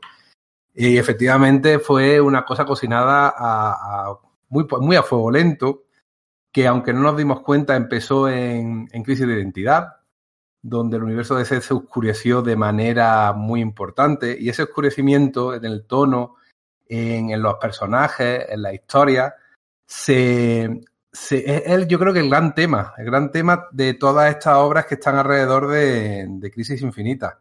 Empieza efectivamente eh, con la cuenta atrás, cuyo protagonista es un personaje que estaba bastante olvidado, que le teníamos mucho cariño a aquellos que, que seguimos la, la, desde los años 80 y 90 con la JLA, JLI, luego JLA, bueno, al revés, JLI, Justice International, y que era Ted Core, que era Blue Beetle, que era un poco el chiste de los superhéroes. Y toda esa obra mmm, trata sobre eso, sobre el propio concepto que tenía el personaje de sí mismo, el concepto que tenían los lectores de ese personaje y el contexto que tenían todos los personajes de DC, todos los héroes de, de Blue Beetle. Hay unas cuantas escenas, una en las cuales él les pide que investiguen en un, en un almacén, que se reúnen un montón de superhéroes para decirle que no encuentran nada de lo que él dice que tiene que haber allí y que lo tratan con una condescendencia que, que, hombre, que te rompe incluso un poquito el corazón. Esta obra eh, fue muy polémica por el trato y el final que tuvo, porque que además el villano resultará ser precisamente el promotor de la Justice League International, eh, de Max. Eh, hoy se me ha ido. Max. Sí, más Lord, sí, más Max Lord. A ver, que Lord, ya sé dónde vamos a llegar. Tortilla, sí, sí. A romper huevos para hacer tortilla, venga, sí. y claro, pero es que rompió un huevo que nos gustaba mucho a, muchos que habíamos seguido esa serie. Sí, claro, y que lleva 20 años sin usarse. Claro, pero, pero que hace, me hace gracia que lo recuperes para hacer eso, como un año antes habían hecho en, en Crisis de Identidad, recuperando al hombre elástico, recuperando a su mujer para hacer lo que hicieron con ellos. Entonces estabais notando que sí, que, que Didio, con la ayuda de Jones, estaba un poco recuperando esos personajes para decirle, mira, esta no es la DC que queremos, esta es la DC del pasado y como bien has dicho, una DC que ya no utilizamos. Una DC que ya solamente está en, en algunos fans que, que, siguen pensando que el universo DC es un chiste, que es alegría, que son portadas de monos. No, no. El universo DC querían que fuera algo más serio, más trágico. Y hombre, aunque sí es cierto que, que la muerte de Ted Core a muchos nos dolió, la verdad que le dio un final de héroe. Yo por lo menos, mira, en ese, en ese sentido, Geoff Jones hizo un trabajo estupendo. La, la... Jones, Greg Ruca y Jude Winnick, que el... Uh -huh, sí, sí, le ayudaron en, la, en las bueno, le ayudaron, lo hicieron entre los tres. Lo que escribieron. Los Jude diálogos, Winnick, de todas maneras, creo que eran de, de Geoff Jones. Eran de los tres. Jude Winnick tenía mucha mano, es el que había hecho el, el final de, de John Justice y, y, el día de graduación, la miniserie aquella. Uh -huh. Jude Winnick en aquellos años tenía muchísimo poder. Por sí, eso decía que aquí iba a haber un trasvase de fuerzas, ¿no? Entonces estaban allí Jude Winnick, Greg Ruca y Jeff Jones, ¿no? los, entre los tres. Y el dibujo era de Rax Morales, de Jesús Saiz, de Ivan Reis y las páginas finales donde moría, bueno, pues donde se, de, se destapaba todo el, el, percal, era de Jiménez. Jiménez ¿no? Sí. no, y pusieron todo, fuerza en, en, en, la obra. Apostaron poniendo a, a, su, a, su, alineación de lujo, desde luego. Y que además era un especial que valía, era un especial de 64 páginas que valía un dólar. Sí, Era, es. aquí tienes que subirte al universo de fe, esto es que se tiene que vender solo y vente aquí, que esto va a ser la leche para gente que lo conociera y para gente que no, ¿no? Era, era su, su gran golpe encima de la mesa. Sí, la primera dosis es gratis o algo así, ¿no? Sí, Sí, eso es. Ya, ya venían haciéndolo, ¿eh? Por aquellos años DC ya lo hacía, ¿no? Acordados de, del el, eh, Bruce Wayne eh, asesino y Bruce Wayne fugitivo. Ujú. Había empezado también con un especial de 10 o 12 céntimos y luego lo hicieron otra vez más y Superman, tiraban, sí. tiraban los precios, eh, pues eso, en el capítulo cero, ¿no? Aquí, aquí se presentaban todas las miniseries que iban a, a dar lugar más o menos en, en, en aquel año, ¿no? La guerra eh, Rantanagar, lo de, lo de los villanos que estaban reuniendo Alex Luthor, otro Alex Luthor estaba reuniendo un grupo de villanos, lo de Checkmate, todo eso, todo se presentaba allí, ¿eh? Eran 80 páginas que, eh, que, que, que- sea, la pena, joder, me, me da rabia, ¿eh? porque eh, esto no se ha reeditado. No se ha reeditado nunca. O sea, sí, se ha reeditado muchas veces las Crisis Infinitas, pero el especial ese no se ha vuelto a, a reeditar. Y las No se ha miniseries. reeditado por, por ningún lado. Me, ostras, me resulta marciano. ¿eh? Claro, Ujú. pues, eh, se publicó en su día la grapa de Planeta, pero, pero las minis- ni el especial este de, de cuenta atrás, ni las miniseries paralelas, ninguna se ha, re- se ha vuelto a reeditar. Y, y- y no sé, es como que le rebaja calidad, ¿no? El que no, No, es que una- directamente, como vamos a ver, no lo entiendes. El inicio de Crisis Infinita no lo entiendes si no has leído todo lo anterior, lo Claro, que ni el proyecto Mac, ni nada de Exacto. esto, ¿no? Es un poco de locura. Aquí Geoff Jones abraza la metatextualidad, yo creo, ¿eh? por primera vez y no va a ser la última. De hecho, en sus obras más recientes vuelve a abrazar ese comentario, ese subtexto, nada sutil, es cierto, sobre el estado de- del cómic, el estado de los personajes, cómo ve o se puede ver el tono del universo DC, está bastante eh, claro en esta cuenta atrás. La continuación no oficial, pero ese, ese ir desgranando historias que iban formando ese mosaico, que iban a llevar a, a Crisis Infinita, era en la JLSA clasificado 1 a 4, fue una serie antológica que pretendía eh, publicar especie, una serie de estas de miniseries dentro de la serie, ¿no? que ya hemos nombrado antes, eh, y cuyos cuatro primeros números fueron eh, protagonizados por Power Girl, un personaje que Geoff Jones había recuperado para, para la JSA, un personaje realmente sin pasado debido a todo este follón que era la continuidad en el universo de C post-crisis. Ya lo hemos comentado, que si era la nieta de Arión, que si no, resulta que sí, que venía de Krypton.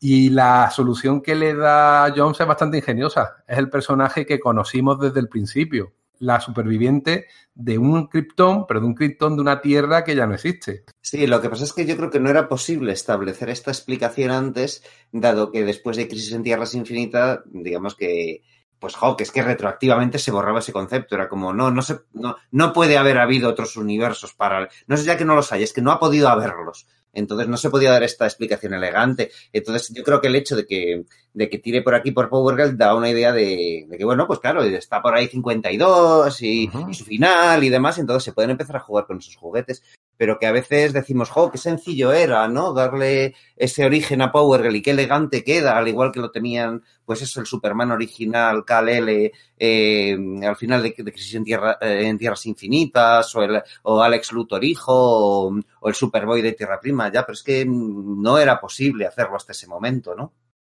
Es cierto. La historia es muy simpática, la dibuja eh, Amanda Conner y le da mucha humanidad al personaje, ¿no? Lo define, porque siempre ha sido un poquito una broma, ¿no? Con esa apariencia física que tiene tan exuberante. Y, y además va, va, soltando pistas de, de, lo que iba a venir. ¿eh? En un cierto momento habla de unos villanos que están ro intentando robar a Chemo, al robot gigante hecho, monstruo gigante hecho de residuos químicos, que tiene un papel muy destacado en, en Crisis Infinita. O sea que ya iba soltando ahí eh, piezas de información que se estaban repartiendo, de hecho, en todas las miniseries que habéis comentado, en OMAC, en Villanos Unidos, en El Día de la Venganza también, y en la guerra en Rantanagar se estaban creando un ambiente que iba a dar lugar a, a Crisis Infinita. Pero en paralelo, eh, Jones además se, se, escribió cinco números de la JLA, del 115 al 119. Y era casi una continuación, casi no, una continuación de, de Crisis de, de Identidad. Que recordemos que giraba alrededor de la muerte de Sub Disney, la mujer del hombre elástico, y sobre todo del hecho de que algunos de los héroes, aquella famosa JLA del satélite, ¿no? De los años 70, de Jerry Conway y tal, pues habían usado los poderes de Satana para borrarle la mente a un montón de villanos. Eh, siendo descubiertos por Batman, al que a su vez le hacen lo mismo, y en esa miniserie, eh, eso estaba contado por retrocontinuidad, pues Batman lo descubría, eh, había una crisis realmente ya no de identidad, sino entre los héroes, ¿no? Entre los métodos que podían usar o no. Cuando, bueno, por ejemplo, hemos visto que en la patrulla X, ¿no? Todos los telépatas han borrado mentes con una alegría desbordante, ¿no? Y sin embargo, en esta moralidad, por lo menos de Batman, él pensaba que no, que no, eso no se podía hacer, que no se podía borrar la mente de un criminal, aunque supiera la identidad secreta de, Sí, era parecido a lo del Escuadrón Supremo de, de Mark Grunwald de los muy años. Parecido, Era muy una parecido, premisa muy similar. Ujú. De hecho, esa idea la tuvo Brad Meltzer, un guionista, bueno, un escritor muy famoso, debe ser, el americano, ¿no? que fue uno de los fichajes estrella de Dan Didio al principio de su, de su etapa. Se basaba en una historia antigua de la JLA en la cual un montón de villanos efectivamente descubrían las identidades secretas de los personajes de DC y eh, les, borraban la mente. Y esos villanos volvían en esta nueva saga que escribía Geoff Jones para la JLA. Y al final la idea era ver si, si los héroes volvían o no a tomar la misma, la misma iniciativa, si iban a volver a tomar o no la misma solución o buscaban algo más ético. La respuesta es que no, que volvían a, a utilizar el mismo recurso y ahond- ahondaban así el, todavía la fractura que tenían con Batman.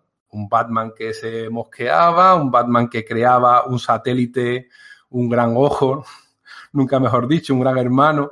Bueno, a ver, por, por, por, por explicarlo bien, Batman se enfadaba porque resulta que le habían borrado la mente a, el, Claro. cambiado el comportamiento Claro, claro. a Catwoman. A Catwoman. O sea, Catwoman, que había sido mala, luego pasa a ser buena por culpa Ah, también, de... es cierto. Eso es lo importante de esa Y a, mini- a él esa también, y a él también se lo habían hecho, ¿eh? Es que tampoco fue que Sí, fuera feliz sí, pero a él, no le habían cambiado, a él- no le habían cambiado el comportamiento, le habían borrado la memoria. una cosa, es una cosa, y lo otro es otra cosa. Le habían Sí, sí, cambiado es verdad, también estaba ahí. una cosa distinta, como al Sí. Doctor Luz. Y se lo hace a Catwoman. Entonces, Ujú. claro, el que pensaba que la otra se había venido arrastrada al lado bueno de la fuerza, pues por su carisma y su pelo en el pecho, no, resulta que era porque los otros la habían. Entonces, pues claro, Es verdad. un pollo tremendo. Era lo de Sí, que. sí, sí, sí. lo- lo- lo Bueno, no creo, no creo que dieran una respuesta definitiva, ¿eh? Así se lo habían cambiado o no. Dejaban entrever que sí, pero no, no lo llegaban a decir. Bueno, yo por Quedaba lo que implícito, recuerdo, quedaba quedaba implícito. súper implícito, ¿no? Jugaban, de hecho, en crisis de en crisis de identidad tampoco daban a entender del todo que, que Superman y Batman lo, acabi- lo acabiesen de saber, tal, pero aquí lo de Catwoman, vamos, es que era un, era un bombazo, ¿no? Y también explicaban el cambio de, de- de uniforme, y, o sea, bajaba ya a un nivel. eh, De de hecho, Catwoman esta- aparecía en la serie. Sí, sí, sí, sí. Esta, esta mini era justo inmediatamente anterior a, a las crisis infinita, a la crisis infinita. Sí, bueno, Terminaba era un. una sí, sí. página antes de que empezara la crisis infinita. Eso es, era un arco argumental eh, Ujú. dentro de la, de la colección de la Liga de la Justicia, que eran arcos ar- argumentales rotatorios, acordaros, había uno ahí anterior de John Biney y Chris Claremont, lamentable con vampiros y demás. Luego iba a Qué venir. pena, eso podía haber sido la leche. Vampiros, Jerry Ardura intentando el regreso a la de un patrón y Acuérdate, el, el camino al número 100, además. Luego Ya. vino Kurbusiek con Ron Garney a, a hacer una secuela ex- eh, no oficial de JLA Vengadores con el huevo cósmico que quedaba en manos de Metron al final. Ujú. Y bueno, pues aquí esto es un arco argumental que, como dice Íñigo, es que la última viñeta en, encadena con el comienzo de, de Crisis Infinita, ¿no? Y, Sí, sí, sí. y es que es el Road to, ¿no? La cuenta atrás, ¿no? Claro, es el, es, es el día más, más oscuro del universo DC. Llegamos a, esa, a esa gran amenaza con la- el satélite, o sea, con la Liga de la, la atalaya de la Liga de la Justicia destruida y la Liga desbandada, totalmente rota por sus enfrentamientos y, y dilemas éticos, ¿no? Lo que, todo lo que han ido fabricando. También hay una cosa que, aunque no la escribe Jones, es importante, es el arco aquel en el que Max Lord engaña a Superman para que luche contra Wonder Woman y Wonder Woman acaba matando a Max Lord y delante de las cámaras de todo el mundo.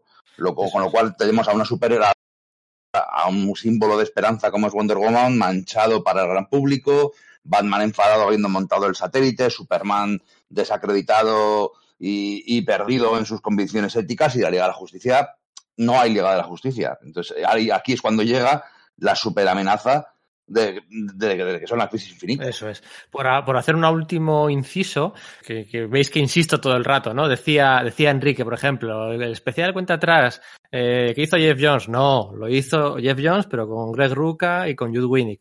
Cri- Ujú. eh, Crisis de conciencia, la hizo Jeff Jones, sí, pero es que la hizo también con Alan Heinberg, ¿vale? Estaba coescrita con Alan Heinberg. ¿Ves, ¿Veis cómo es recurrente como durante los cinco primeros años Jeff Jones coescribía mucho, coescribía mucho? ¿No se fiaban de él? Con James Robinson, con Ben Raff, con, con quien fuera, ¿no? Y bueno, pues ese es parte de la maduración, de ceder el testigo, de, de- de subir al estrellato. Y esto estaba escrito con Alan Heiberg, el creador de los Jóvenes Vengadores, y que luego iba a hacer Wonder Woman, ¿no? Dibujo de, de Chris Batista, un dibujo muy chulo, la verdad es que queda muy bien. Y la primera vez que usaba en plan guay Jeff Jones a Aquaman, ¿no? Era un poco, joder, eh, lo que iba a venir años después, pues aquí se veía un poquito, un poquito eso, ¿no?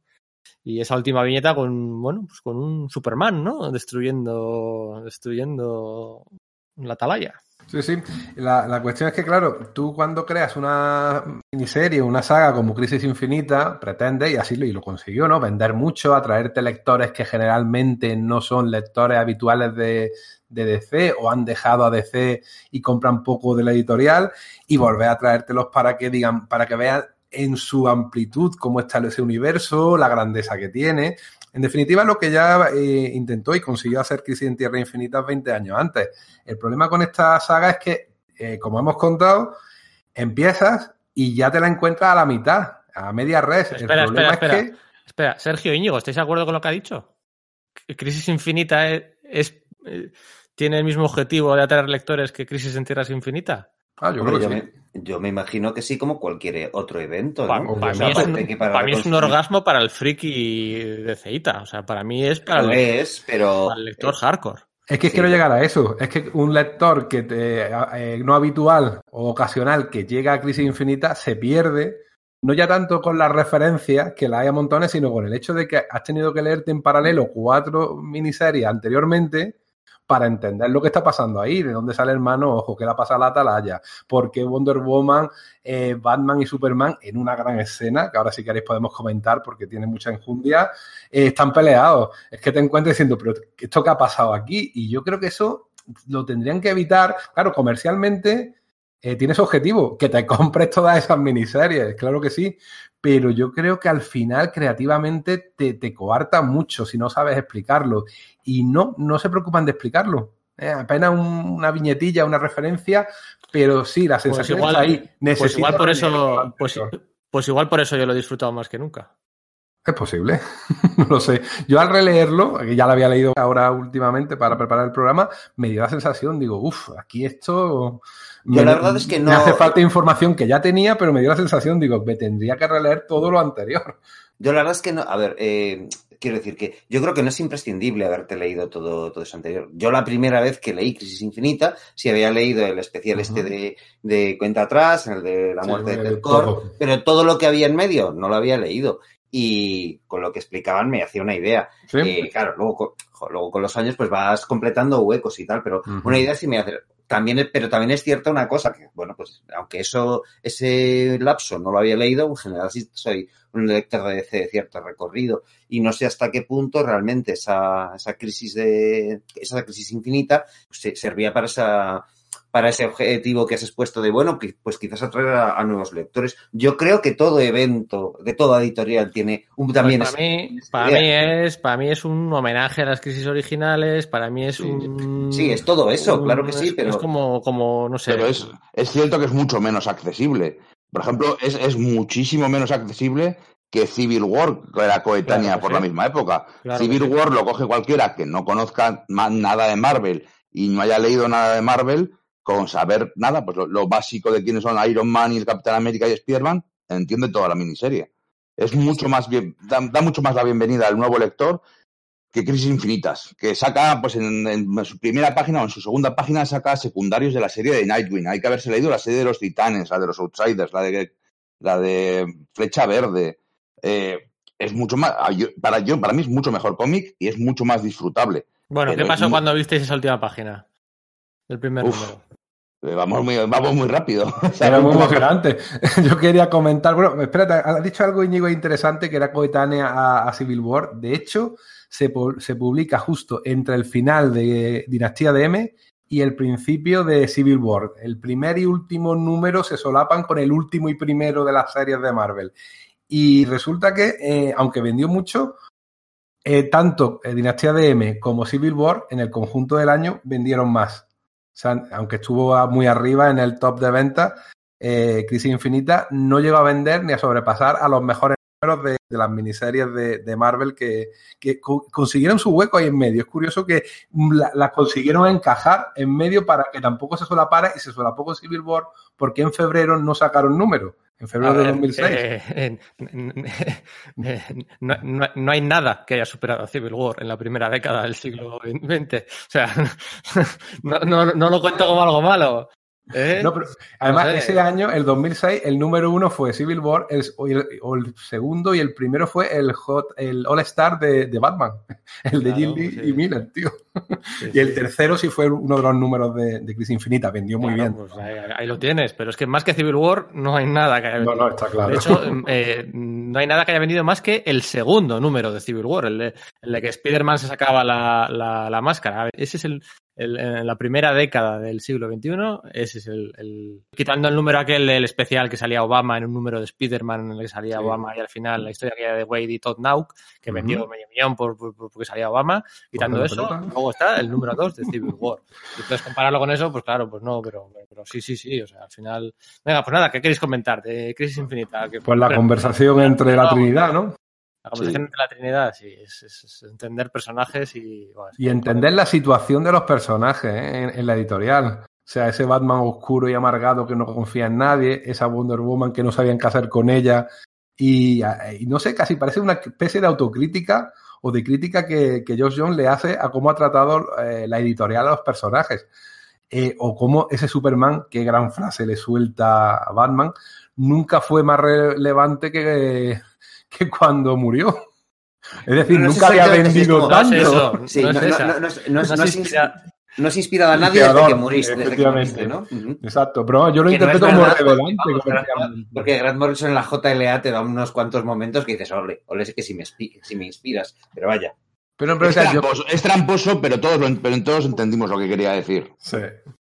Sí, sí. No, pero además yo creo que también era una cuestión de percepción del público. Claro, eh, a tu vista y a la mía, obviamente las intervenciones de Superman en la JLA son maravillosas, pero eso no llegó al público. Al público lo que llegó fue la muerte de Superman, que ese personaje tendría que estar siempre presente y pocas veces está presente. Y la última vez que había estado presente en- en- ante el gran público fue en su muerte. Yo creo que también está ahí un poco el comentario metatextual.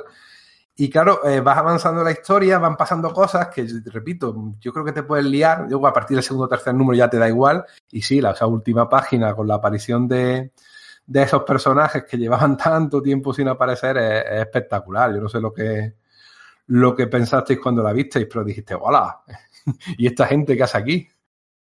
Sí, ¿no? Es, bueno, lo, lo decimos o... Sí, claro. Sí, ¿no? pues es que no tiene Claro, claro. Vamos a hablar de Superboy Prime durante una hora luego. Sí, ¿no? El villano. Claro, es la, la aparición de los personajes originales de los que desaparecen de las crisis en Tierras Infinitas, ¿no? Superman el original, la Lois Lane original, Alex Luthor de, de Tierra 3 y, y el Superboy de Tierra Prime, o de Tierra Prima.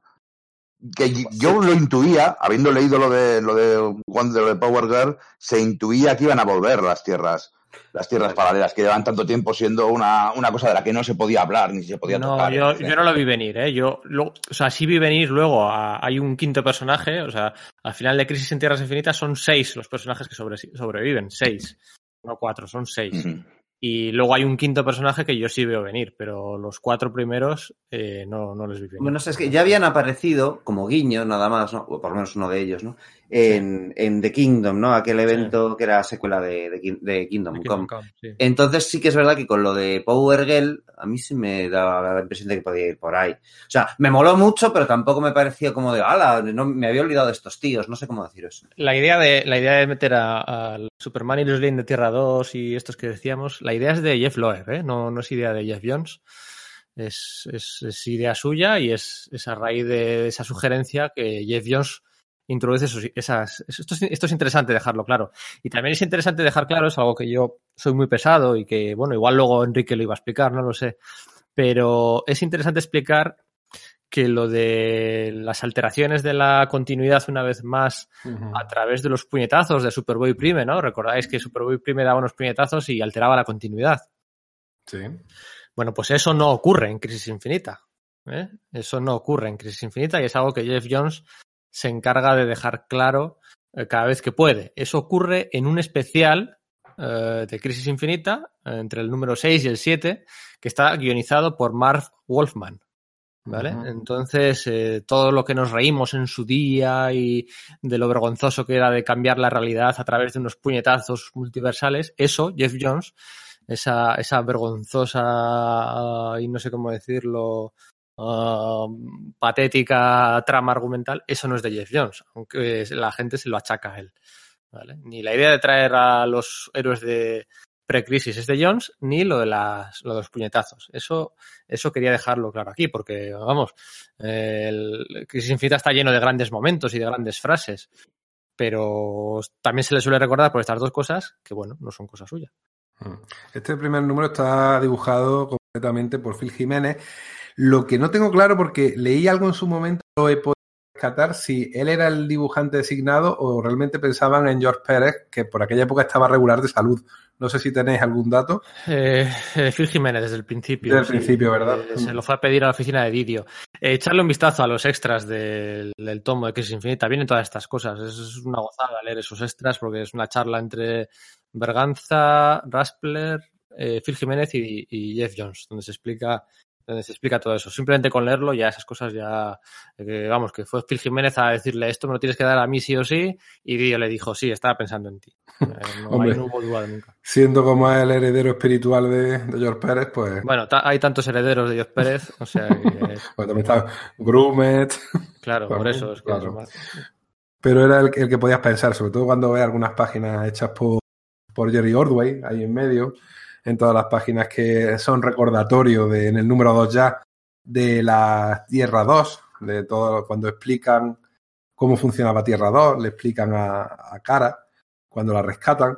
No estoy, no voy a contar, no vamos a contar la historia porque eh, leer Crisis Infinita nos daría para uno de nuestros especiales, pero sí me gustaría destacar un poco como el personaje de Cara es- lo rescata como puente entre dos maneras de ver eh, los universos. El universo optimista, no exento de tragedia, pero sí optimista, que sí, podía significar Tierra 2, y este universo oscuro que, que eh, había tomado carta naturaleza, sobre todo a partir de crisis de identidad. Y bueno, lo explican bastante bien, ¿eh? todo el tema de las dos tierras, todo lo que había pasado y cómo eso mm, no casaba con el sacrificio que habían hecho Superman, Superman Prime, eh, Lex Luthor, Lois Lane, quedándose en el limbo después de Crisis en Tierra Infinita. Y era eso lo que había provocado, como ya hemos comentado, el hecho de que al, quisieran alterar el universo, quisieran reconstruir el universo y mejorar el universo que, que había surgido después de Crisis. Que fuera un poquito más al estilo, pues eso, optimista, el, el estilo mm, que aunque haya tragedia, nos sobreponemos a la tragedia. Un, un estilo que no sea una cuestión de estar muy reconcentrado en el dolor, como parecía que, que, que era el Bueno, camino pero- que estaba haciendo eso, es, eso es la, eso es la tesis de este cómic, ¿no? Totalmente. La- la- pero la tesis de este cómic es ni lo de antes era tan bueno ni tan bonito, Ujú. y, y lo, o sea, idealizar los tiempos pasados eh, no te lleva a nada re- precisamente bueno o no todo era tan maravilloso como en aquella época como, como, como quieres recordar, como los cómics antes no estaban politizados, ¿no? pensar ese tipo de cosas, Ya. y como, como decir hoy en día, como decir, bueno, están, eh, es un universo oscuro, es un mundo jodido en el que tienen que oponerse a grandes enemigos y por eso mismo son grandes héroes,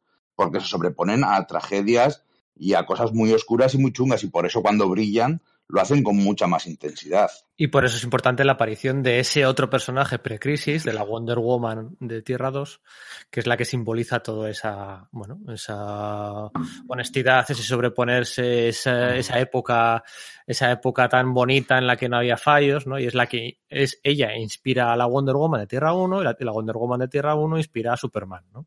Entonces es, es bonito por eso, ¿no? Porque, porque le recupera, a- además dibujada como Linda Carter, casi si me apuras, ¿no? Es, y, y- pero bueno, por en medio se han, se han cargado Temistira, por en medio se han cargado Atlantis, por en medio se han cargado Bloodhaven, por en medio se han cargado todo. O sea, de verdad es el día más, se han cargado la, la parte inicial cuando muere el tío Sam mientras la Trinidad está eh, eh, dis- discutiendo en el satélite. Eh, de verdad es, es, es, es el, como ha dicho Íñigo, es el, el, el día más oscuro, el día más negro del universo de DC. Sí, además eso, algunas de esas destrucciones, o sea, has comentado, digamos, las grandes y simbólicas, pero luego tienen, hay otras pequeñas dentro de ellas, como que le destrocen la cara a Damage, que, que luego va a utilizar Geoff Jones más adelante. Es que eso, o sea, es, es, es abrumador. Hay miles de cosas que van a ser explotadas a posteriori, ¿no? Sí, muertes de muchos titanes secundarios, de, de personajes de cuarta y quinta fila que pasaban por allí. Eh, hay, hay muchos muertos, o sea, es, es una auténtica guerra eh, la, en la que, eh, por supuesto, tienen que salir con, con heridos y con, y con muchos problemas. O sea, no, no lo pasan bien. Pero lo que estaba comentando era un poco las motivaciones que tenían los, los villanos. Porque por un lado, Superman, claro, al final es Lois. Lois está enferma, ¿por qué? Porque ya es mayor, porque Lois nació en 1918 y claro, ya tenía 90, casi 90 años, aunque lo hubiera pasado en un limbo, ¿no?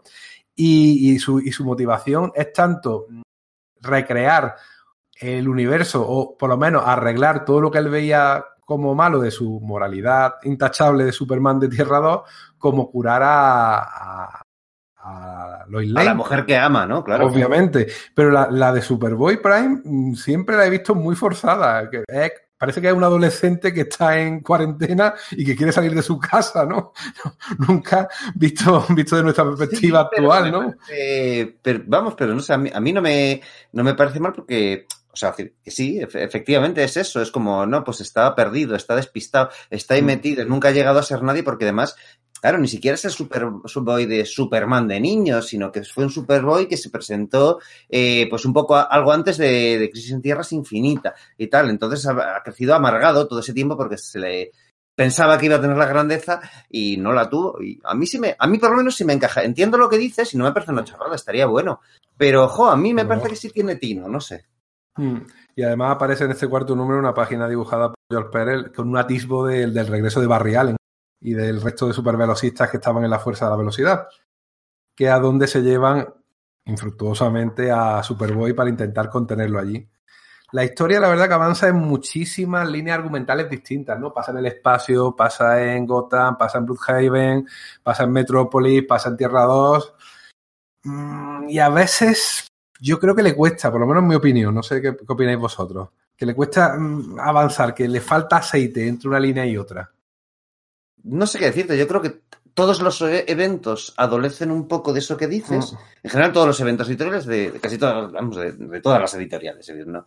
Y bueno, pues claro, sí, a este igual también le pasa, pero como me da cosas a cambio que me parecen estupendas que otros eventos no suelen darme, mm, no sé, yo lo tragaba bien, no sé, vamos, a, a veces por lo menos la, es decir, que sí, me parece razonable lo que dices, pero, pero bueno, no sé, o sea, es decir, es un mal común al mismo concepto Sí. del tipo de historia que están planteando, ¿no? Sí, Sí. seguramente, seguramente si quieres ser ambicioso y tratar de verdad a todos los personajes, vas a tener ese tipo de problemas de perder la narrativa. Es, es probablemente ine- inevitable. Sí, sí.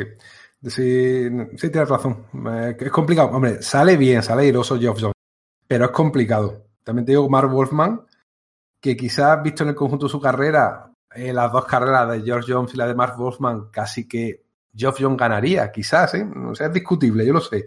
Sin embargo, resolvió bastante mejor las crisis, que tampoco eran moco de pavo en ese aspecto, las crisis originales. Eh, la verdad es que me resulta curioso en este tema de la metatextualidad que os comenté antes, el hecho de que los villanos realmente lo que quieren es recrear el multiverso anterior. O sea, el plan de Alex Luthor, que es el, el villano, gran villano en la sombra o no, a partir de cierto momento de toda la historia, de todo lo que ha pasado, lo que intenta es recrear el, el multiverso. Y no sé si el mensaje que te están diciendo es, no, no, si tú quieres recaer el multiverso te estás equivocando. Ese no es el camino.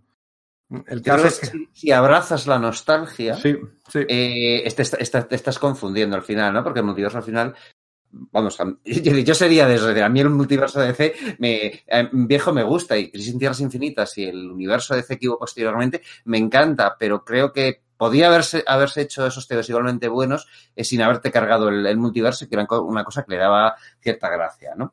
Pero entiendo que el, que el mensaje que te dan es como, vale, es que ese multiverso eh, lo que representa es una nostalgia que impide que los cómics puedan ir avanzando, ¿no? Y yo creo que es es de nuevo metatextualidad de la que hablas, ¿no? Pues, fíjate si es metatextual que, que, cuando está hay una escena en la que el Alex Luthor está buscando tierras que recrea el, el, el, multiverso, empieza a buscar diversas tierras paralelas hasta encontrar una que para él sea la tierra perfecta y empieza a buscar tierra prim, que tierra prima, que es nuestra tierra, y entonces dice, ¿dónde estás? ¿Dónde estás? Y se gira hacia cámara y nos mira a nosotros lectores y dice sí. que nos está viendo. Eso ha no, encontrado sí. una y nos mira a nosotros. Sí, como, como, eh, como, el truco este que he utilizado un par de veces Alan Moore, ¿no? En Prometea y en Glory, ¿no? De que de repente, con eso de que los personajes son imaginarios y tal, pues puede inter interactuar con nosotros y lo hace, lo hace muy bien ahí, Jones. Sí.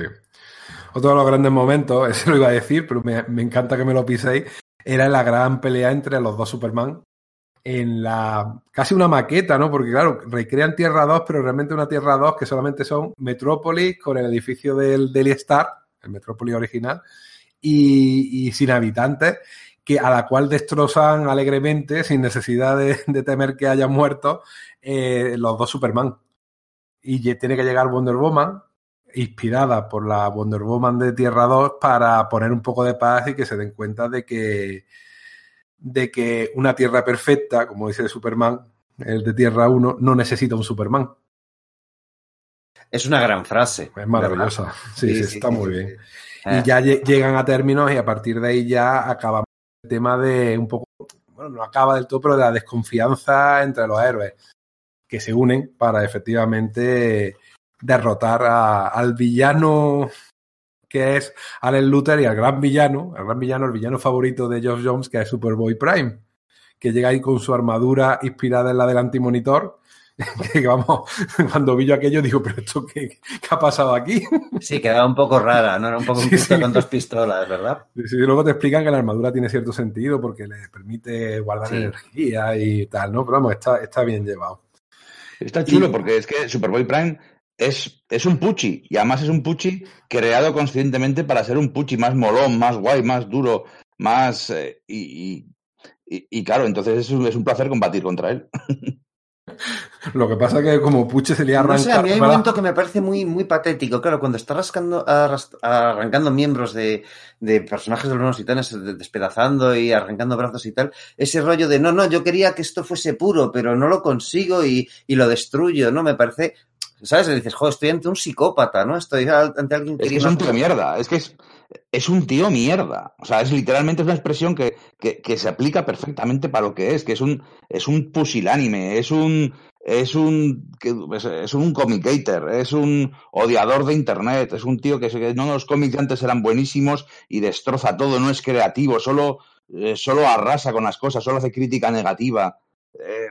Es un mierda. Porque es eso, esa es su personalidad, la que has comentado. Y de nuevo, eh, Jones aquí metiendo eh, subtexto a, vamos, de manera nada sutil. Y, y, bueno, todos los grandes momentos es la muerte de, de Superboy, de Conner, en aquel Superboy que tanto había cambiado desde el momento del reinado de los superhombres, ¿no? Que con su chaquetilla, sus gafas y su actitud, uno de los personajes que más había evolucionado, yo creo que para bien y bien y, y, bonito en los últimos 15 años anteriores a, a, la saga, 10, 10 años, del universo, del universo DC.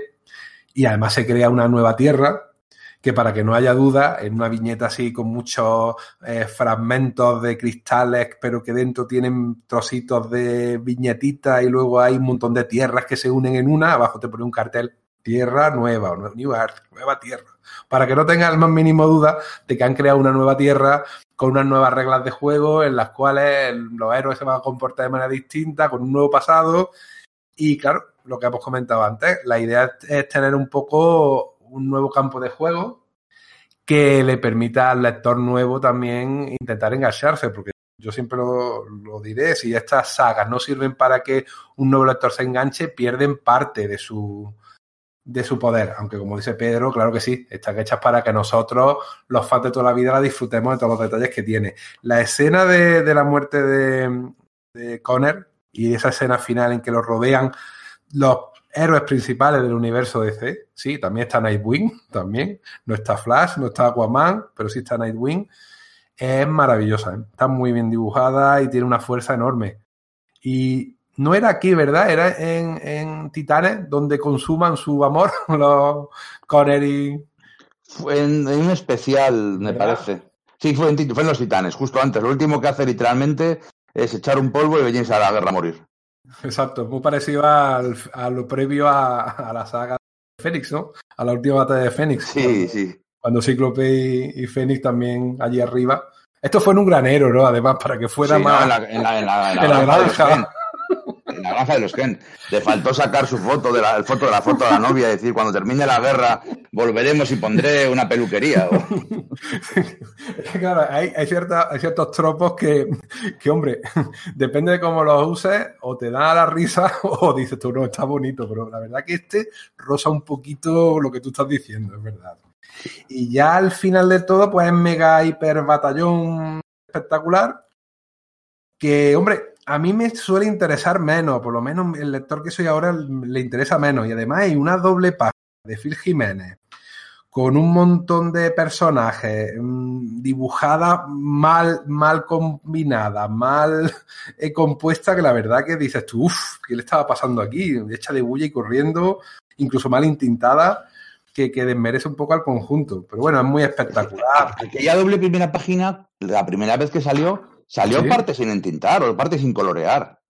Sí, la, no, la versión que yo, Sí, que yo tengo salía- delante era como Salía coloreada en rojo. con los exactamente, de- con, con los lápices y sin entintar como los lápices. Como los cielos rojos de la crisis original. Eso es. Sí, sí, pero por no, las pero no- prisas- no, no estaba decía. terminado. En el tomo recopilatorio eso está Ujú. coloreado y hay hasta cuatro páginas más porque se Ah, algunos tengo. combates más en profundidad. El de Nightwing, aquí en teoría era el momento en el que moría Nightwing. De hecho, a Nightwing le, dis- le, le- le disparan en uno de los momentos de, de este, de este número. A Nightwing le disparan y, y- y parece que es donde queda herido de muerte, ¿no? Lo que pasa que luego eso se explica un poco más y que no, que no está, eh, que no está, que no está muerto, ¿no? Le dispara a Alexander Luthor. Mm. Pero bueno, eso está más explicado en el tomo recopilatorio, insisto, ¿eh? el tomo recopilatorio entre esto y los extras está, está muy bien. Yo Bueno, tengo eh, las dos cosas. Tengo la grapa original en inglés Sí, y tengo el tomo recopilatorio porque quería esas páginas extras de Nightwing, Batman y Robin luchando contra, contra Deathstroke, por ejemplo. Y queda, pues, más, algunos combates los alarga más, porque además muchos de esos combates o muchas de las historias venían, eran subargumentos de los dos últimos años. En el sexto número, Batman monta un equipo de élite y van al espacio a acabar con el hermano Ojo, que es un argumento que llevaba todo un año. Y, y hay un momento muy chulo, pues porque lleva a Green Lantern porque van al espacio, lleva a Mr. Terrific porque no, Mr. Terrific es, es invisible a las máquinas, ¿no? Sí. Contra, contra el hermano Ojo, pues es muy útil. Lleva a Relámpago Negro, pues porque necesita sus poderes. Dice, oye, para, dice Green Arrow, ¿y a mí para qué me has llamado? Dice, pues para ver si venías. Para, para reconciliarse, ¿no? O sea, que Batman, pues también quería reconciliarse con los que eran sus amigos.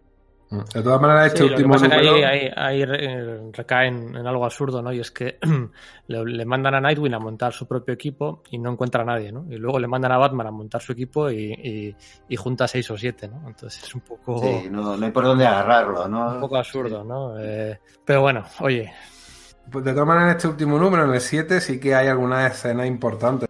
Puro de energía verde, todos los Green Lantern contra Superboy Prime, o la pelea eh, atravesando un sol rojo de los tres Superman, que no podía dibujarla otro que no fuera George Pérez, se, se- la dejaron.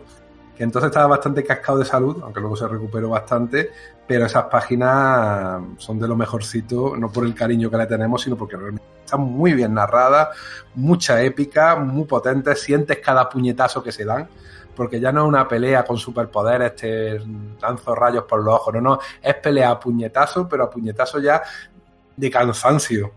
Es una, está muy, muy, muy bien llevada, y bueno, luego tiene ese final en el que sí, hay una tierra nueva, intentan rehacer, y Superman, Wonder Woman y, y Batman pues se retiran para dar paso a un año, supuestamente, sin ellos y que dio lugar a una de nuestras miniseries favoritas del universo DC de los últimos 20 años. Se te ha cortado. ¿Has dicho miniserie?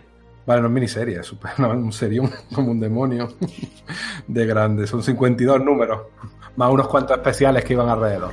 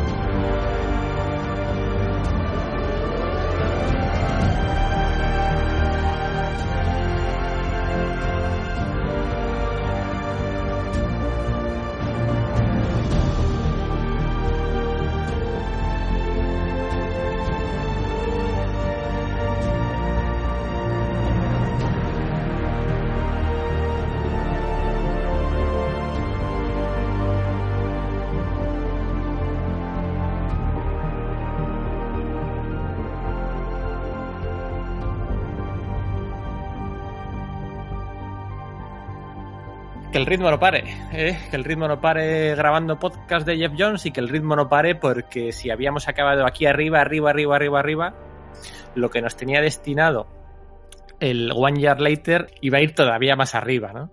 Porque, mamma mía, eh, los proyectos que iba a manejar Jeff Jones en paralelo un año después de la, bueno, inmediatamente después de la crisis infinita. El Green Lantern continuaba a fuego lento para llegar a coincidir con, con, con ese especial Siniestro Corps Special, uh, que iba a ser de lo mejor que ha escrito.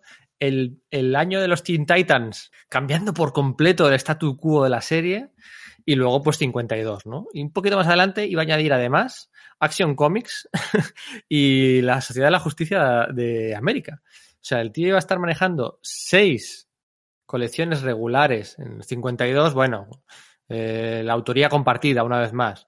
Pero bueno, la contamos. Seis colecciones regulares durante un año, 52, Green Lantern, Teen Titans, JSA, Booster Gold y Action Comics. Y en todas ellas, pues calidad, 9, 8 y medio, 9 y medio, 10 eh, ¿Por dónde empezamos? Mm, quizá, bueno, quizá habría que empezar por 52, puede ser, porque al final muchas series, esto es como cuando en Marvel hicieron las, las guerras secretas y que, y que los héroes volvían en lo, las colecciones regulares, volvían al mes siguiente, pero había que esperar un año para saber qué había pasado y en 52 había un misterio de fondo eh, que, que, bueno, pues que, que frenaba un poco el, el, el, el algunos acontecimientos que pasaban en las series regulares, era muy misterioso, sobre todo afectaría a, a Green Lantern, ¿no? Eh, podemos hablar de 52 y podemos hablar de, de, cómo se encarga él de, bueno, pues de la de las tramas de Booster Gold, de Rip Hunter, de, de Wave Rider, de ¿qué más? De, de Black Adam. De, de, Black, de Black Adam, por supuesto, esa, esa Sí, por encima de todo. ahí, ¿no? Eso es. Al final se nota mucho que qué guionista se encarga de cada historia, ¿no? Porque ahí tenemos a, a Mark Wade encargándose del, del hombre elástico, que le da un final, para mi opinión, súper digno con esos, con esa pareja de detectives fantasmas. Sí, Eh, sí, sí. Y teníamos también a, a, a Grant Morrison encargándose de, de los científicos de la isla, científicos súper locos, de Starfire, de Animal Man y de. y de- Haciendo morrisonadas. Sí. eso es, con, con, con Lobo eh, pacifista. Luego teníamos a, a Greg Ruca con René Montoya, básicamente, ¿no? Alguna cosilla también de, Batwoman, Question. de Batwoman y de Question, pero al final era, era, era lo mismo, ¿no? Sí. Y luego estaba la trama de, de Acero, del, del Ex Luthor. La, de la- Infinity de los nuevos sí. Infinity Inc., eh, que se encargaba de ella eh, también Mark Waid, que no lo he dicho antes. Mark Waid se encargaba de esa y de la de mm, La Ralph. Y la de Ralph, eh, correcto. Y, y Jeff Jones se encargaba de la de Black Adam. Y la de- pa- para mí el mejor momento de 52 concretamente es uno de Mark Waid y es el de la lluvia de superhombres en el año nuevo cuando, cuando Les Luthor le da rabia no poder tener los poderes y apaga los poderes de todos los, los que tiene ahí medio subcontratados y todos llueven del cielo. A ese momento me parece. Es una barbaridad, parece- sí. Uf, El, el momento del cocodrilo también es una pasada, ¿eh? Sí, ese, ese sí que os pediría, eso os pediría, ese- esto es libre de spoilers, pero ese sí que os pediría que no lo comentemos. ¿eh? De hecho, cuando hemos elegido al principio del podcast nuestros mejores momentos, me he callado y no he Hmm. elegido ese a propósito, porque para mí ese sí que es uno de mis tres mejores, tres mejores momentos, porque en una era de, en una era de ya sobre información, de spoilers, de, de estar casi casi al día. De hecho, Dan Didio, se pasó de listo, supongo que os acordaréis porque lo, lo, lo leíais como lo leíais como yo. Os acordaréis cómo se pasó de listo y en su columna editorial que tiene en todas las grapas al final del mes, cuando quedaban dos meses para el final de 52, el tío eh, lanzó un, un mensaje que en, en teoría para él era críptico. Era críptico, eh, un mensaje en clave, ¿no? El secreto de los 52. Como saboteando, siempre hemos dicho, ¿no? Que a él no le gustaba mucho cómo estaban haciendo 52 y lo, y lo quiso sabotear y lo saboteó. Porque si de aquel mensaje, de aquellas eh, cuatro párrafos, cogías la primera palabra de cada tres letras, eh, perdona, la primera letra de cada tres palabras, al revés, eh, formabas un mensaje que ponía que el, el sec- algo así como el secreto de los 52 es que ha vuelto el multiverso. O sea, que había vuelto el multiverso.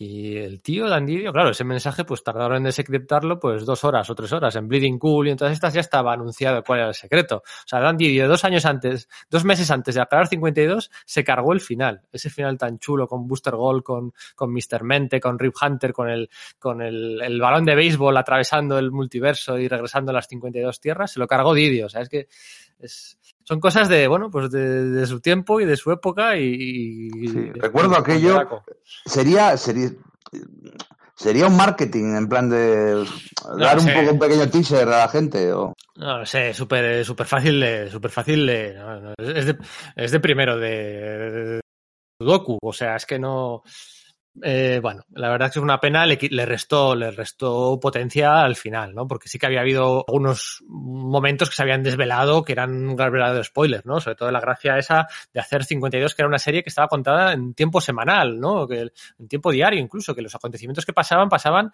a lo largo de ese año, ¿no? Ujú. En tiempo real. El mérito de llegar a las tiendas todos los todos los miércoles. Aquí en España también Planeta lo consiguió, lo consiguió muy bien. Creo que en Canarias hubo un desfase en algún momento, pero luego lo recuperó. Pero en la península yo me acuerdo que Planeta lo hizo estupendamente.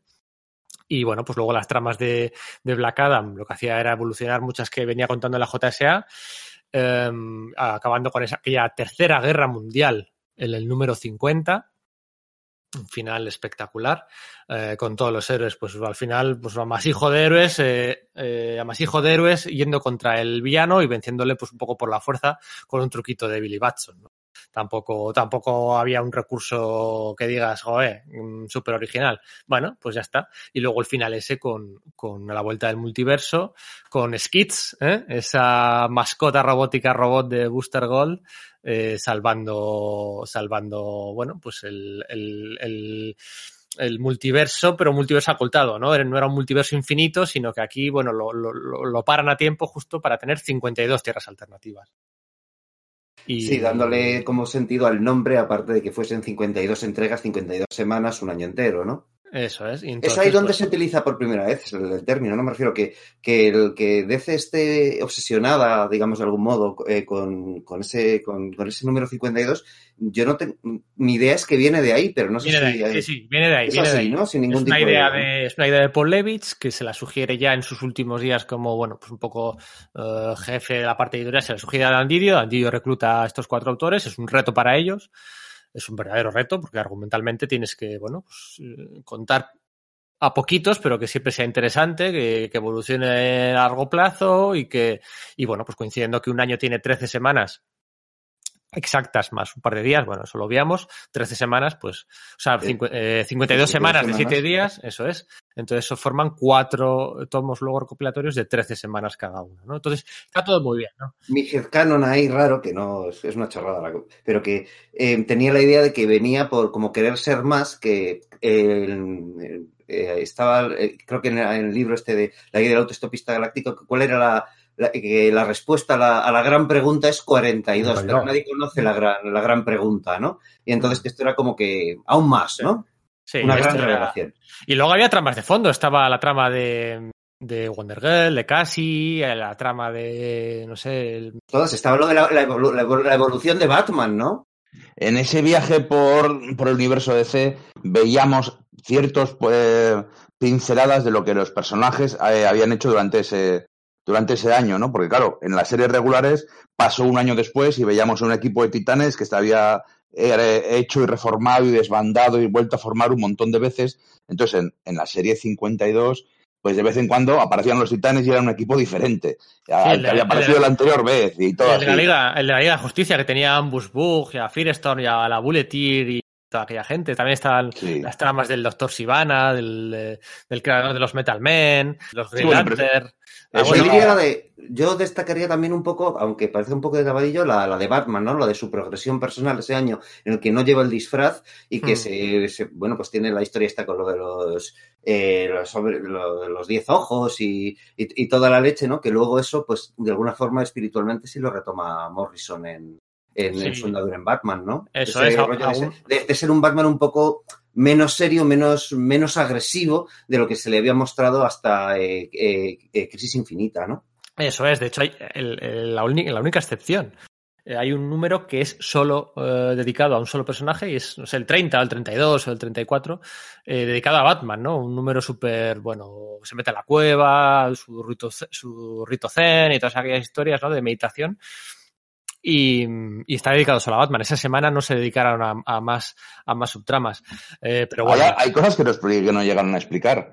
En las series de Batman, eh, en aquel momento, Gordon ya no era el comisario, había, había dimitido ya después de haber sido tirateado y todo, y el agente, el sargento Bullock, tampoco era policía, porque había sido corrupto y había, le habían echado de la policía. Entonces, en el año después, todo volvió a ser un poco como siempre, con el comisario Gordon y Bullock ahí, ah, ya lo explicaremos en 52. Y nunca lo sí, explicaron. sí, Volvieron por toda la gente. Fue un reinicio total por toda la se gente. quedaron muchas cosas sin explicar, efectivamente. Ese es, de hecho, es, es el- lo que la gente suele eh, criticar de 52. Eh, Didio mismo, ¿no? Decía que 52 no era todo lo que eh, se había previsto originalmente. Luego los autores se centraron mucho en sus personajes y no acabaron de explicar todas las cosas. Me acuerdo que en la Liga de la Justicia de Brad Meltzer hay un momento en el que se insinúa que Power Girl y, y, Hawker- y Hawkman habían estado liados durante todo ese año, pero eso no se ve, o hay cosas que no se ven, ¿no? De hecho, tienen que al final de 52 tienen que hacer una miniserie a toda velocidad eh, pues con Keith Champagne, con, con autor- guionistas de, de segundo nivel, para cerrar algunos, algunas tramas argumentales, ¿no? Lo del detective marciano, lo de Aquaman, lo de Aquaman, vaya pifostio y vaya historia, ¿no? Porque resulta que había habido otro Aquaman, el original había muerto en teoría en las crisis infinitas, ¿no? Cuando el espectro destruye toda la, toda Atlantis y toda la magia y toda la, toda la pesca, ¿no? Nunca mejor dicho. Y, y se explica aquí Y toda la pesca. Por favor, no hablo irte. y, y aquí se explica que Atogaman se había convertido en, un, bueno, en una especie de ser Lovecraftiano, se explica lo que había pasado con Supergirl también, lo que había pasado con Alan Scott, bueno, se explica muchas cosas en un, en un, en un episodio que va entre, entre las páginas del número 50, ¿no? El, los cuatro números aquellos de World War 3.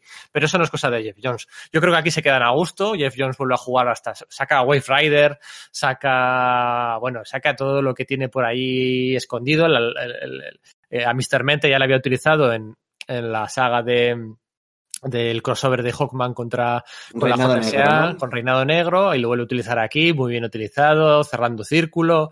La verdad es que chapó, la verdad es que a mí me gustó mucho el, el bueno, para mí es la mejor serie que no es Elseworld, ¿vale? Entendedme, o sea, vale, al estar Superman puede estar por encima, alguna, pero para mí lo que es la mejor serie de, de DC del, del presente siglo es 52, sobre todo por el mérito que tiene, ¿no?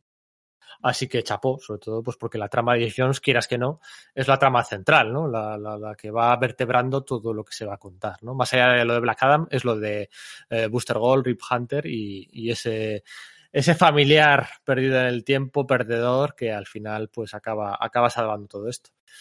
De hecho, le dieron una saga luego con una, una serie nueva con Dark Jargens al dibujo eh, de Jeff Jones, en la que Booster Gold va haciendo un poco de agente espacio-temporal incomprendido y salvando y arreglando cosas del, del, del, pasado del tiempo sin que nadie, sin que nadie le, va, le, vaya a dar las gracias, ¿no? Porque va a tener, no va a conseguir quitarse esa fama de, de chapucero y de, y de gólatra y de tal.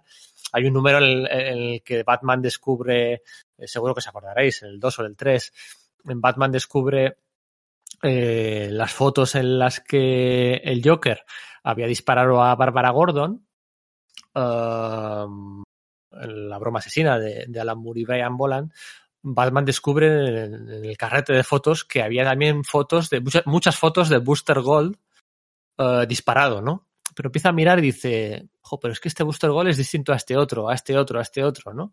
Y es que Booster Gold había intentado viajar al pasado a salvar a Batgirl, a salvar a Oráculo, a Barbara Gordon, había intentado viajar un montón de veces y siempre, y siempre salía mal, ¿no? Y, y, ahí Batman se da cuenta de como, ojo, a ver si, a ver si no va a ser tan, tan chapucero como, como tenemos pensado y de verdad está intentando ser heroico, ¿no? Es un número, es un número muy interesante, ¿no? La serie de Booster Gold que intenta re recuperar a Blue Peter original, spoiler, mucho, spoiler. Mucho, mucho de esa serie eh, la han fusilado para la serie de televisión Legends of Básicamente una, una fusilada de ese, de ese cómic de Jeff Jones lo que tú has dicho. No hacemos spoiler, pero es interesantísimo, muy bien escrito y con mucha, mucha alma, mucho corazón. Muy bien coescrito. También, siempre. Porque. Perdona. Esto es Jeff Jones con Jeff Katz, ¿vale? Vamos a llamar este podcast Jeff Jones y amigos. Bueno, eh, yo creo que es, es, importante incidir en eso, ¿no? Porque Es con curioso. Sterling Gates luego también ha hecho alguna cosilla. Mm. O sea, mm, bueno, Pero el mérito aquí- lo tiene él. Yo no le estoy quitando mérito. Simplemente casualidad que muchas de sus series han sido coescritas. Oye, eh, Pero- Me imagino que, que será para poder mantener una producción cuatro Claro.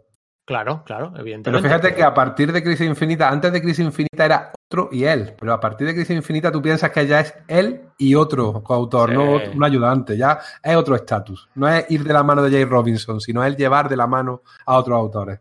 Efectivamente, eso es. Eh, así que bueno, hemos hablado de 52, hemos hablado de Booster Gold, que de hecho eh, se encadenaron una con otra, ¿eh? no, no fueron a la vez. Eh, ¿De qué hablamos? ¿De qué hablamos? A ver, de Action Comics con coescrito con Richard Donner.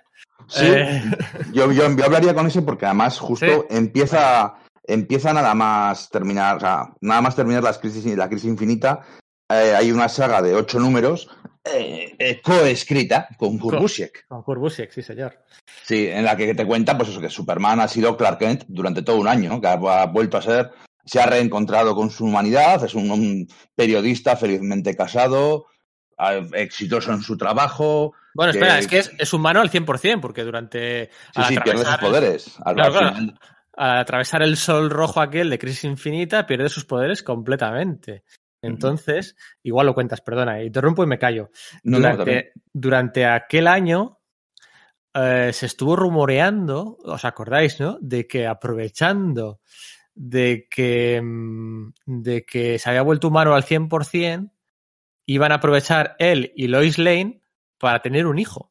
Ya no había ese peligro eh, de radiación kryptoniana que podía tener Lois Lane al engendrar un, un, un chaval y se rumoreaba, estuvo rumo- rumoreando durante mucho tiempo que iban a tener un hijo y luego resultó que no.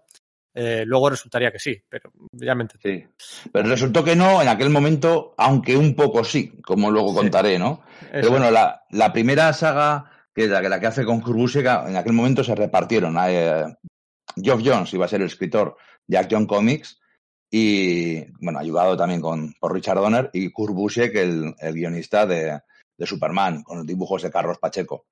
Entonces es la primera saga en la que pues poco a poco vuelven sus poderes y, y básicamente establece el status quo de, de lo que va a ser el mundo de Superman y sus subargumentos y sus secundarios, pues es una saga chulísima, ¿no? Que, que es que nos establece por qué Superman funciona, por qué Clark Kent funciona, por qué es un buen personaje, cómo es Lex Luthor, cómo es Lois Lane. Una saga, una saga muy chula en general. Pero bueno, lo que conocemos por su etapa en Action Comics empieza un tiempo después, pues por desgracia, pues porque el trabajo con Richard Donner y con Adam Kubert, que iba a ser el dibujante, tuvo enormes retrasos. Acumuló retrasos de forma ridícula. Eso en su momento hizo mucho daño a la serie, hizo que la serie no fuera tan conocida como debía ser, bajó las ventas, porque acumulaba pues esos seis meses de retraso o de número a número y cosas por el estilo. Y mientras tanto tenían que meter un montón de filings en las que ahí estuvo dando el, el, el callo Corbusiek. ¿Y de qué va esa historia? Que es el último hijo. Es una, una historia en la que un... Bueno, espera. Sí. Fue, acuérdate, fue vergonzoso en Superman, fue vergonzoso en Batman también, hubo un mogollón de retrasos, no tantos, y fue vergonzosísimo ya a niveles insospechados en Wonder Woman, Sí. que también la serie de Alan Heinberg con los Dodson acumuló retrasos para flipar. Se cargaron toda la inercia de las tres series, en Batman menos. Se la cargaron las tres con los retrasos que hubo. O sea, es que ahora mm, los que vivimos, lo que cuenta Íñigo, los que vivimos en su día, o sea. Sí, volvió- se volvieron irrelevantes, se volvieron irrelevantes. Y con Action Comics, a mí la saga, la saga en sí, una vez leída en el recopilatorio, es una pasada. Es una pasada. Es, va de que un niño kryptoniano llega a la Tierra en una nave espacial, aterriza un niño que es de Krypton, y entonces Lois y Clark pues deciden adaptarlo. Y luego pasan más cosas, y es una historia que estando Ri- Richard Donner, mentor de, de, de- de Jones y director de Superman 1 y Superman 2, pues podemos intuir por dónde van las cosas, pero digamos que tiene que ver por una versión ampliada, corregida de, de Superman 2, como, como luego también haría Richard Donner en, en su nuevo montaje de la película, ¿no? Es una saga muy chula, además en la que eh, Lex Luthor eh, llega a cargarse kryptonianos. Por fin le vemos haciendo lo que siempre ha intentado hacer y lo que lleva tantos años preparándose, pues le vemos triunfar. Y, y eso está muy bien, pero, pero sí que es cierto que fue. eh, eh, tuvo muchos problemas con los retrasos. Hay una cosa que me encantó y en su momento, pues acababa de morir seis meses antes Christopher Reeve, debido pues, a complicaciones, a su, a, a su tetra- tetraplegia, aquella caída que tuvo. Y cuando encuentran al niño, tanto Clark como Lois deciden llamarle Chris, le llaman Christopher. Claro, esto, pues escrito por Richard Donner, pues es un, un golpecito en el corazón. Desde luego lo que más recordamos precisamente esta historia de la adopción de, de Chris, de Christopher, por parte de Lois y, y Clark. Eh, Y yo creo que es la manera más inteligente y con más sentido de darle un hijo a, a esta pareja que he leído nunca. Porque además te va un poquito sa- sabiendo quién de quién es hijo realmente el tema de la eh, naturaleza contra la educación. O sea, de encima te pone un, un tema importante eh, que, ha, que ha ocupado muchísimas páginas de muchos ensayos, de muchas novelas, y lo hace de una manera muy inteligente. Hombre, yo asumo que la participación de Donner en esta parte más bien fue tomarse unos cafés con, con Geoff Jones y, da- y darle ideas. Y el hombre ya estaba mayor, sigue mayor, sigue felizmente vivo. Pero, pero no creo que lo se pusiera a teclear, ¿no? El guion se- sería Geoff Jones. Pero bueno, está muy bonita esa interacción que tuvieron porque de, de lugar, es verdad que una etapa que yo la recuerdo con de lo de Superman, de lo mejorcito de los últimos años, ¿eh? dejando aparte, como ha dicho antes Pedro, eh, miniseries aparte y tal, ¿no? Sino dentro de un universo DC establecido de lo, de lo mejorcito de Superman que se ha hecho en los últimos 20 años, sí. Sí, porque además intento, es un intento de ser, de hacer un cómic de Superman muy icónico, de recuperar la idea que tenemos, por ejemplo, de la película de la fortaleza de soledad, de los Sí. kryptonianos, de conceptos que se habían ido diluyendo con el tiempo, ¿no? Porque realmente desde pre-crisis nunca habíamos visto al auténtico General Zod. Habíamos visto tres o cuatro versiones de Zod, pero ninguna el auténtico general kryptoniano. Entonces, bueno, pues en ese sentido es un TVO muy, muy icónico, muy reconocible. Es un TVO como muy para, muy regalable. Mira, esto es Superman o esto, ¿quieres ver un TVO de Superman? Aquí está uno muy chulo. Después, eh, John seguiría con su, con su obsesión, y, y bien entendida obsesión, por recuperar a la Legión de Superhéroes. Porque aunque también les había intentado recuperar en la Sociedad de la Justicia de América, que luego hablará, hablaréis de, de- creo que Pedro de ello, pues aquí hace la saga Superman y la Legión, en la que Superman, con, dibujado por Gary Frank, viaja a un futuro eh, que no es el que esperaba de la, de la Legión de Superhéroes. Una saga de seis números, también chulísimo, con un montón de temas y metatextualidad, y de giros y de amor por la Legión y, la, y por Superman. Es, ya lo he dicho, pero lo volveré a decir, que cuando lo lees suena, suena John Williams. Puedes oír la, la canción sonando y retom- retumbando mientras lees las cosas épicas tan de Superman que pasan en estos, en estos TVOs de Action Comics. Bueno, antes de nada sí que me gustaría comentar una cosa. Eh, volvemos hacia atrás un pelín. porque es importante para entender esto. En, la- en el sexto número de Crisis Infinita, cuando se rehace un poco el multiverso y se corrigen algunas cosillas de continuidad que se venían arrastrando post-crisis o post-hora cero, ¿no? Pues como que la última versión oficial era que Canario Negro era la fundadora de la Liga de la. Bueno, pues aquí se corrige y este nuevo es Wonder Woman, fundadora de la Liga de Justicia. Lo de Joe Chill, que si saben eh, si es el, el asesino de los padres o si es alguien misterioso. También aquí se vuelve a cambiar. Se cambian varias cosas y entre una de esas cosas que se cambia es que Superboy eh, entra de nuevo en continuidad, ¿no? ¿Vale? Superman, eh, John Byrne se había empeñado en, en- en, bueno, pues en hacer eh, a Superman más carismático, más querible, eh, y eso pasaba por hacerlo más original y más único y se cargó, pues, se cargó a Krypton, eh, a lo al perro. no fue cosa de, de, de Byrne. O sea, Byrne estuvo de acuerdo y dijo que, que, bueno, pues que a él le venía muy bien para sus planes y simplificar. Pero por lo visto fue cosa de la dirección de DC. He leído. Sí. eh, sí, en alguna entrevista, no recuerdo, hace tiempo lo leí y me, y me sorprendió el dato. Yo estaba leyendo hoy a la mañana precisamente cosas de eso y de Mike Carlin y cómo Mike Carlin la había tenido a él en, Los Cuatro Fantásticos y se piró y luego acabó teniéndolo de nuevo de editor en Superman. Ahí hasta le- pero bueno, el caso es que habían desaparecido, pues eso, conceptos como... um, Sí, hablamos de Crypto, Superboy como- Supergirl, Superboy, eh, por lo tanto la relación con la Liga, la Legión de Superhéroes, eh, muchos conceptos Silver habían, habían desaparecido. Y aquí al final de Crisis Infinita eh, se ve como resulta que sí, que de nuevo Superboy eh, entra en continuidad, ¿no? Que Clark Kent había Superboy sido, como un Superboy, joven Clark Kent, efectivamente, sí. había sido Superboy durante sus años en Smallville, ¿no? No, Ujú. no había sido Superman por primera, por primera vez en la era adulta al llegar a Metrópolis. Y eso pues iba a ser la primera puerta de, de- de regreso para la Legión de Superhéroes, ¿no? En, en ese arco argumental en el que se junta con Gary Frank después de tantos años eh, separados, además. Y ahí, bueno, pues volverían a hacerse pues una pareja de uno de los mejores dúos que, llevan trabajando que- del, del, del mundo del cómic actual. ¿no? Jones y Frank nos iban a dar un montón de sagas y un montón de TVOs muy buenos juntos. A mí me encanta ese Super- Superman y la Legión. Eh, me parece súper, súper disfrutable. Al principio un poco lioso porque la, la Legión de Superhéroes es muy losa para el, que se, para el que entra nuevo, pero que es muy divertida de descubrir. Yo lo recomiendo porque es un universo nuevo en el que te metes y empiezas a estudiar y aprender todas sus pequeñas intríngulis y es francamente eh, engancharte. Luego hizo, hicieron también una saga con de- sobre mundo bizarro con, ¿cómo se llama? Eric, el, el, el del bruto, ¿cómo es? Eric, Powell, Eric, Eric Powell. Powell, dices. ese, Eric Powell. Sí, Eric Powell, el, el dibujante, el, del- el del bruto, una saga de, de bizarro, de mundo bizarro. Y es que yo no aguanto las historias de mundo bizarro, ni de bizarro en general. No sé vosotros, pero por ejemplo, en All Star Superman de Grant Morrison, lo más flojo son los dos números de, de mundo bizarro y creo que aquí también. Teniendo un par de cositas majas y un par de pequeños hallazgos, en general es una saga de tres números que es que es muy, es que bizarro me aburre mucho. No sé a vosotros, pero a mí de luego Es que Bizarro realmente no lo saben escribir. O sea, Bizarro se supone que lo dice todo al revés, pero al final saben que haciéndolo así no les va a resultar la historia, los diálogos nunca los escriben. Yo nunca he visto escribir bien la idea que se supone que es Bizarro. Ni siquiera, ni siquiera en All Star Superman de Morrison, a mí me gusta la parte de mundo bizarro.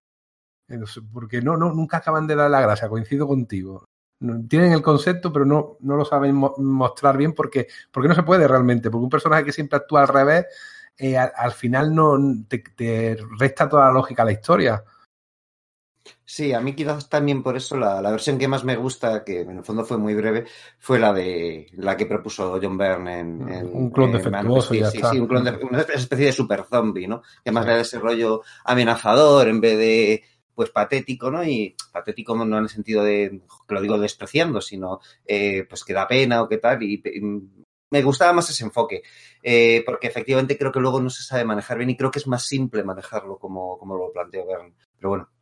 Bueno, retomo yo para decir que eh, el éxito que habían tenido Gary Frank y Jeff Jones hizo que, bueno, pues que se cortara de golpe la, la etapa de la etapa de, mm, de Action Comics para sacar a los dos autores a una a una miniserie aparte, Superman Secret Origin, en la que iban a reescribir de nuevo el origen de Superman, ¿no? A recontarlo de nuevo, con cambiando bastantes cosas del lore y demás. Fíjate, teníamos el Superman Birthright de eh, Mark Waid y Lenin Yu lo teníamos de hace cuatro años, ¿no? Y iban a contarlo otra vez desde cero, ¿no? Entonces, después de hacer esa saga, una saga súper accesible para todo el mundo, en teoría iban a volver a la serie regular, lo que pasa es que no volvieron. ¿eh? No, hicieron, hicieron otra, Pedro. Hicieron otra saga antes. La, la, de, la, de, la de Brainiac y, y, sí, sí, la de Brainiac y Supergirl, que también se dejaba ver por ahí, y las ciudades embotelladas y tal. Pero después de la de Secret Origin ya no volvieron. O sea, básicamente Jeff Jones había hecho tres arcos argumentales, cuatro, con contado el de Bizarro, y algunos números en medio, ¿eh? como el de Toyman y, y demás. Pero al final la aportación, lo que parecía que iba a ser una etapa legendaria con Superman, pues quedó un poco cortada por ese intento de contar todo desde cero, que sí, mira, será todo lo accesible que pedía Enrique para los nuevos lectores, pero que a los que veníamos con esa inercia de mes a mes y de disfrutar historias enrevesadas, pues nos cortó todo el rollo. Y de hecho, es un poquito, y fíjate, mira, si queréis podemos saltar, es un poquito lo que pasó también con Green Lantern eh, de Jeff, Jeff, Jeff, Jones.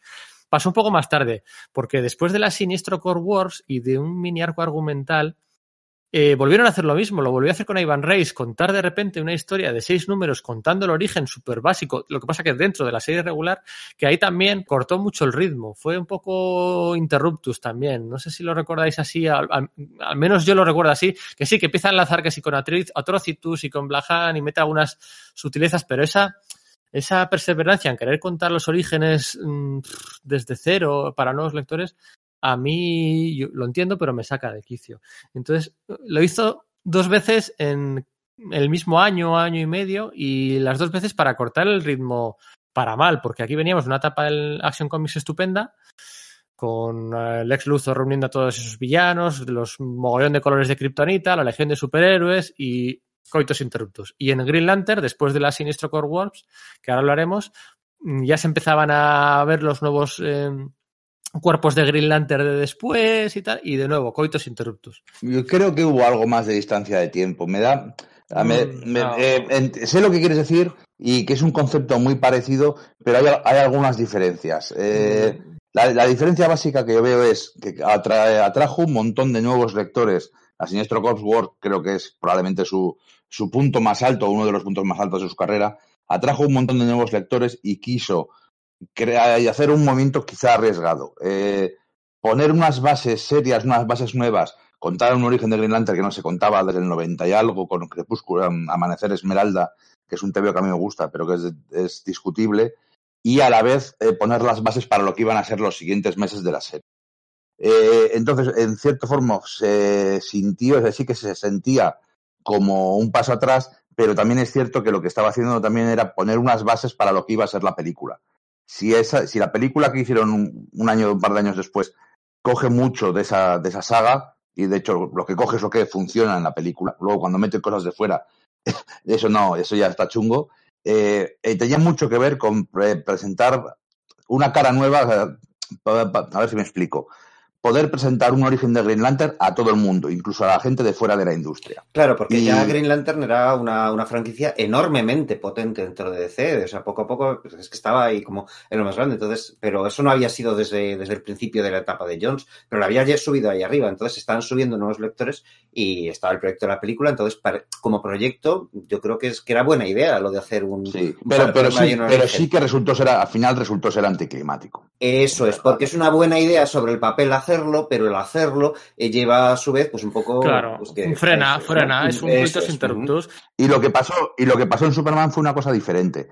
Que tardaron, eh, Kurt Busiek que estuvo contando historias durante un tiempo, luego entraron otros sustitutos, y, y, Jones estuvo contando estos arcos argumentales muy chulos, muy icónicos, pero que además también organizaban el mundo de, de Superman, porque salía el Planet, salía Cat Grant, salían pues el, el resto de periodistas esos que andan por ahí, eh, Ron Trupe, y el, sí. el periodista Lombard. Este, ese Lombard, el, el, gilipollas de bigote ese.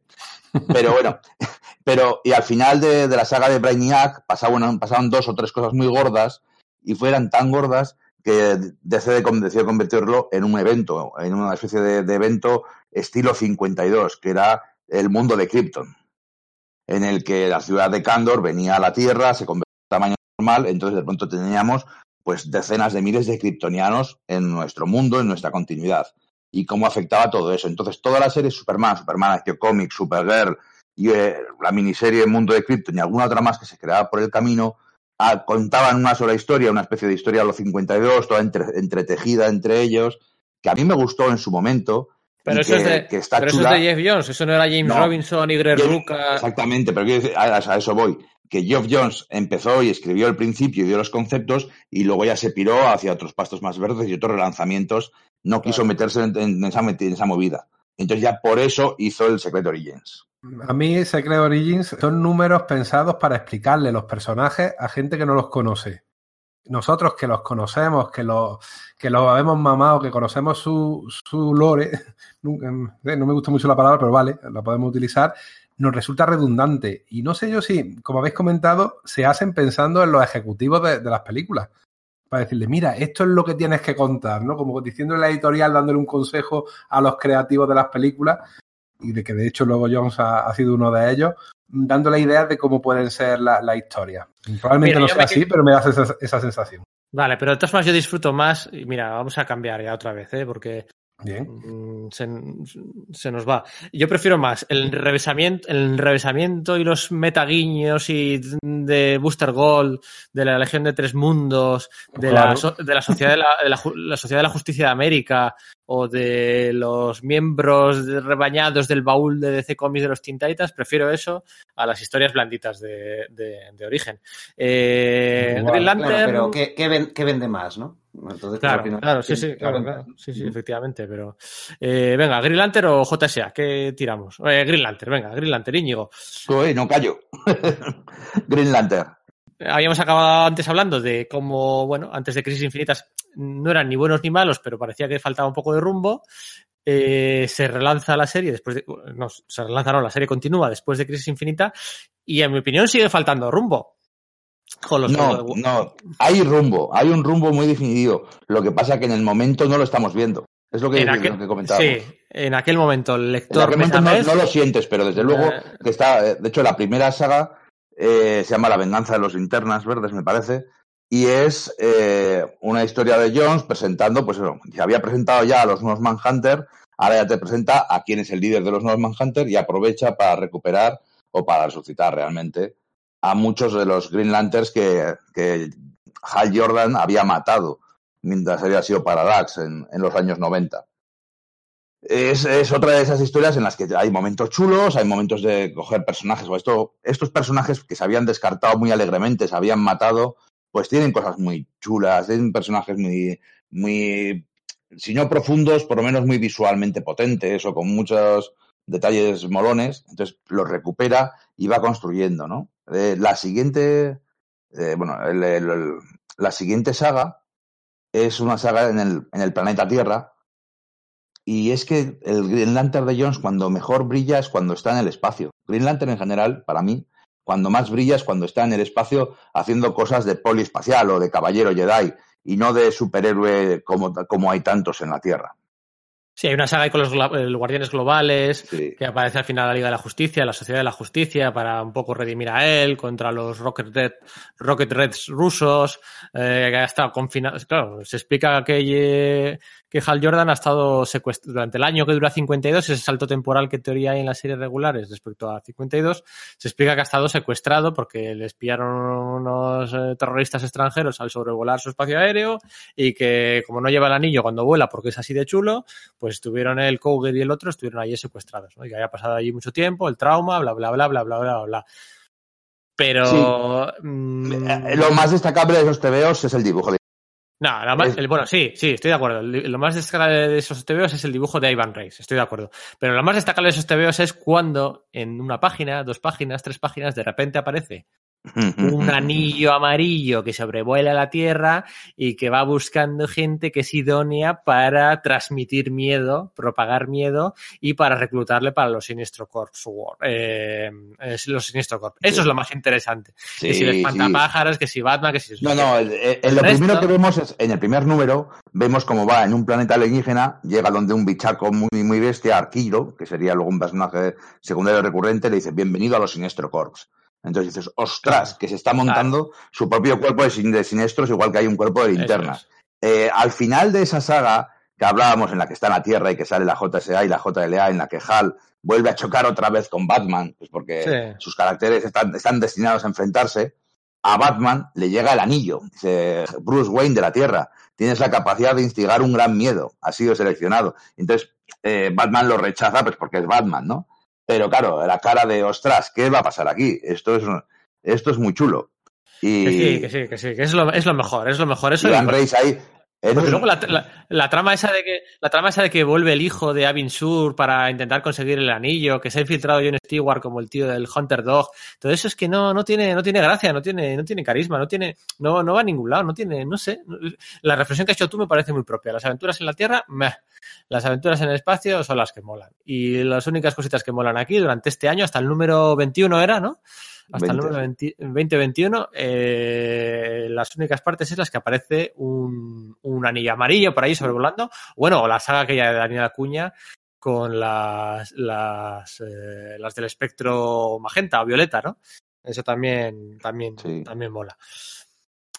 Pero bueno, sí que es cierto, pero que es la explosión de Iván Reis. Iván Reis pasa de ser un dibujante majo, molón, o que puede molar, a ser la superestrella que soy en esos tebeos. En esos tebeos, Jones empieza ya aprovechar realmente el potencial de este tío y decir, toma doble splash page con la Liga de la Justicia contra los Guardianes Globales, toma doble splash page de Hal arrasando con los Manhunters, toma doble splash... O sea, que a veces hasta abusa de ello. Usa, pero también abusa de, de los super dibujazos que se casca Iván Reis, que es un tío pues, que ha nacido para dibujar a Hal Jordan, pero también ha nacido para dibujar a Superman. Y aquí dibuja en esta saga un Superman que flipas. Sí, sí, sí, lo dibuja muy bien. Y venga, Pero venga, sí, llegamos a la guerra de los Sinestro Corps. llega- llegamos, bueno, a la guerra de los Sinestro Corps, llegamos al especial de la Al guerra de los especial que da, el especial que da, que da comienzo a, a la, a la- a la historia, ¿no? Mira que no me gusta cuando vamos número por número analizando todo. Pero es que este número. Mamma mía. Es que pasan muchas cosas en este número, ¿no? Este número. Entonces, los números anteriores que presentaban personajes y los movían, me movían las fichas por el tablero, eh, llegan a tener su razón de ser en este número. Porque aquí el, el hijo ese de Abin Sur es reclutado por los Sinestro Corps. El caso es que, bueno, que eh, Sinestro ha montado un, un ejército con los bichos más hijos de puta de todo el universo, con los más monstruos, los asesinos en serie, los bichos terroríficos, los monstruos depredadores. De hecho, en modo guiño, en algunas viñetas se ve como, los, como hay un Sinestro Corp Alien y un Sinestro Corp de Predator. Y un ¿Ah, sí? montón de bichos, sí, sí, hay un montón de bichos muy, muy chungos y se han formado un ejército súper peligroso que trabaja desde el universo de antimateria, ¿no? De Quark, donde están los, los armeros y atacan a atacan OA, matando a un montón de linternas verdes en unas páginas súper espectaculares y liberando a Superboy Prime, que estaba prisionero en OA desde el final de las crisis de Crisis Infinita, y a y al Cyborg Superman, Han Henshaw, que es el líder de los de los de los Manhunters. Entonces, claro, es que aquí pasa todo. o sea, aquí- habían capturado también Hal Jordan y todos los demás habían capturado a, a Parallax, la entidad de la- del miedo, que también es liberada e introducida a la fuerza en, Hal- en, en Kyle Reiner. Entonces, claro, es No, no, no. tebeo- Espera. Eh, eh, explica, explícalo bien. Si, si no recuerdo mal, lo que vienen a explicar aquí es lo de que John es el equivalente de Parallax, que es el, el, Sí, el, bicha- el bichaco emocional del miedo. Resulta que hay un bichaco emocional que es una ballena eh, que es la equivalente del, del- de, la, de la fuerza de la voluntad, ¿no? Sí, Entonces, que era este- Ion, ¿no? Claro, Kyle, que, es- que estaba dentro de, de Kyle Kyle- Reiner. Y la, de Kyle y Reiner. la- Kyle Reiner tenía su propia serie Claro. que se llamaba Ion, Poder Claro. y Ion. Había tenido una serie de 12 números y entonces te decían que efectivamente que cada, cada espectro emocional, cada parte del espectro lumínico tenía su propio bichaco, como dices tú. Claro, pero es que, es que, es que, fíjate que llevaba en, en Reverso que había hecho precisamente era dar, dar, dar explicación a muchas cosas por retrocontinuidad y explicar, pero explicaba tantas cosas y nos emocionábamos, pero no nos parábamos a pensar que había todavía muchas más por explicar. O sea, lo de John a mí me pilló por sorpresa. Pero claro, joder, si hay un bicho de, de- de- del espectro amarillo, pues también habrá un bicho para el resto de, de Claro, espectros. con sus Y- explicaciones, eh, pues eso, es decir, las ramificaciones de esas explicaciones da, da lugar a nuevas historias, ¿no? Claro, eso es. Y, y va más, y va más. Y bueno, que sí va más. Claro, claro, y, y tanto que va más que hasta que llega un momento en que se ve todo lo que está preparado, lo que ha preparado Sinestro. Y claro, los, los Green Lanterns se enfrentan no solo a Sinestro y a un ejército igual de poderoso que él, pero que da miedo, sino que también se enfrentan a los Manhunter y al Cyborg Superman, a Superboy Prim, que ya solo por él es una super amenaza, a Kyle Rayner, dominado por Parallax, y al Antimonitor, que no había salido desde las crisis en tierras infinitas originales. El Antimonitor, que es el bicho más grande del universo DC, encima de todo eso está el que, es el que manda ahí detrás.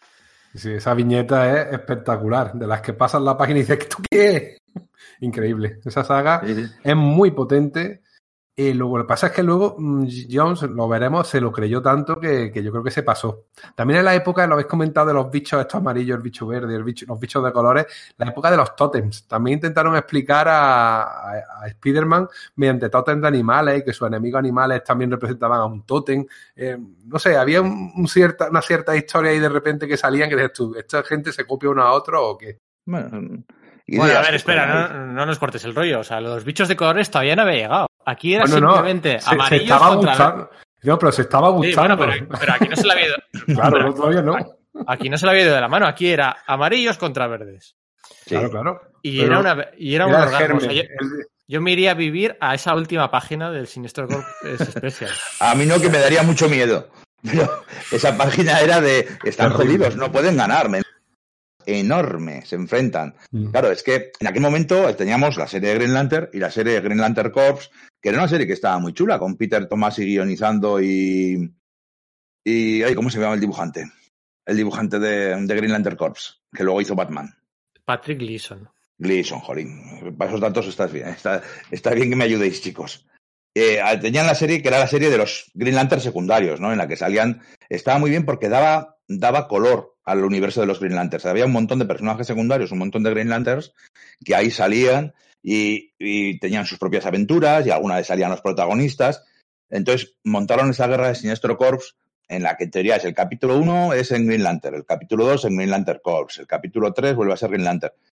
En la práctica, realmente, los tebeos que había que leer para entenderte la historia eran los de la serie de Green Lantern de Hal Jordan y de, de Geoff Jones y, e Ivan Reis. Pero de todas otro- formas, espera, eh, de todas formas, eh, Peter Tomasi llegó al título justo después. Hasta entonces era Dave Gibbons, el guionista de la otra serie. Dave Gibbons era un poco el que había confiado DC para relanzar el, el lore. No lo había hecho del todo bien, bien, molaba. pero cuando iba a molar de verdad era luego con Peter Tomasi. Pero bueno, Sí. hasta entonces era Dave Gibbons, nada más y nada menos.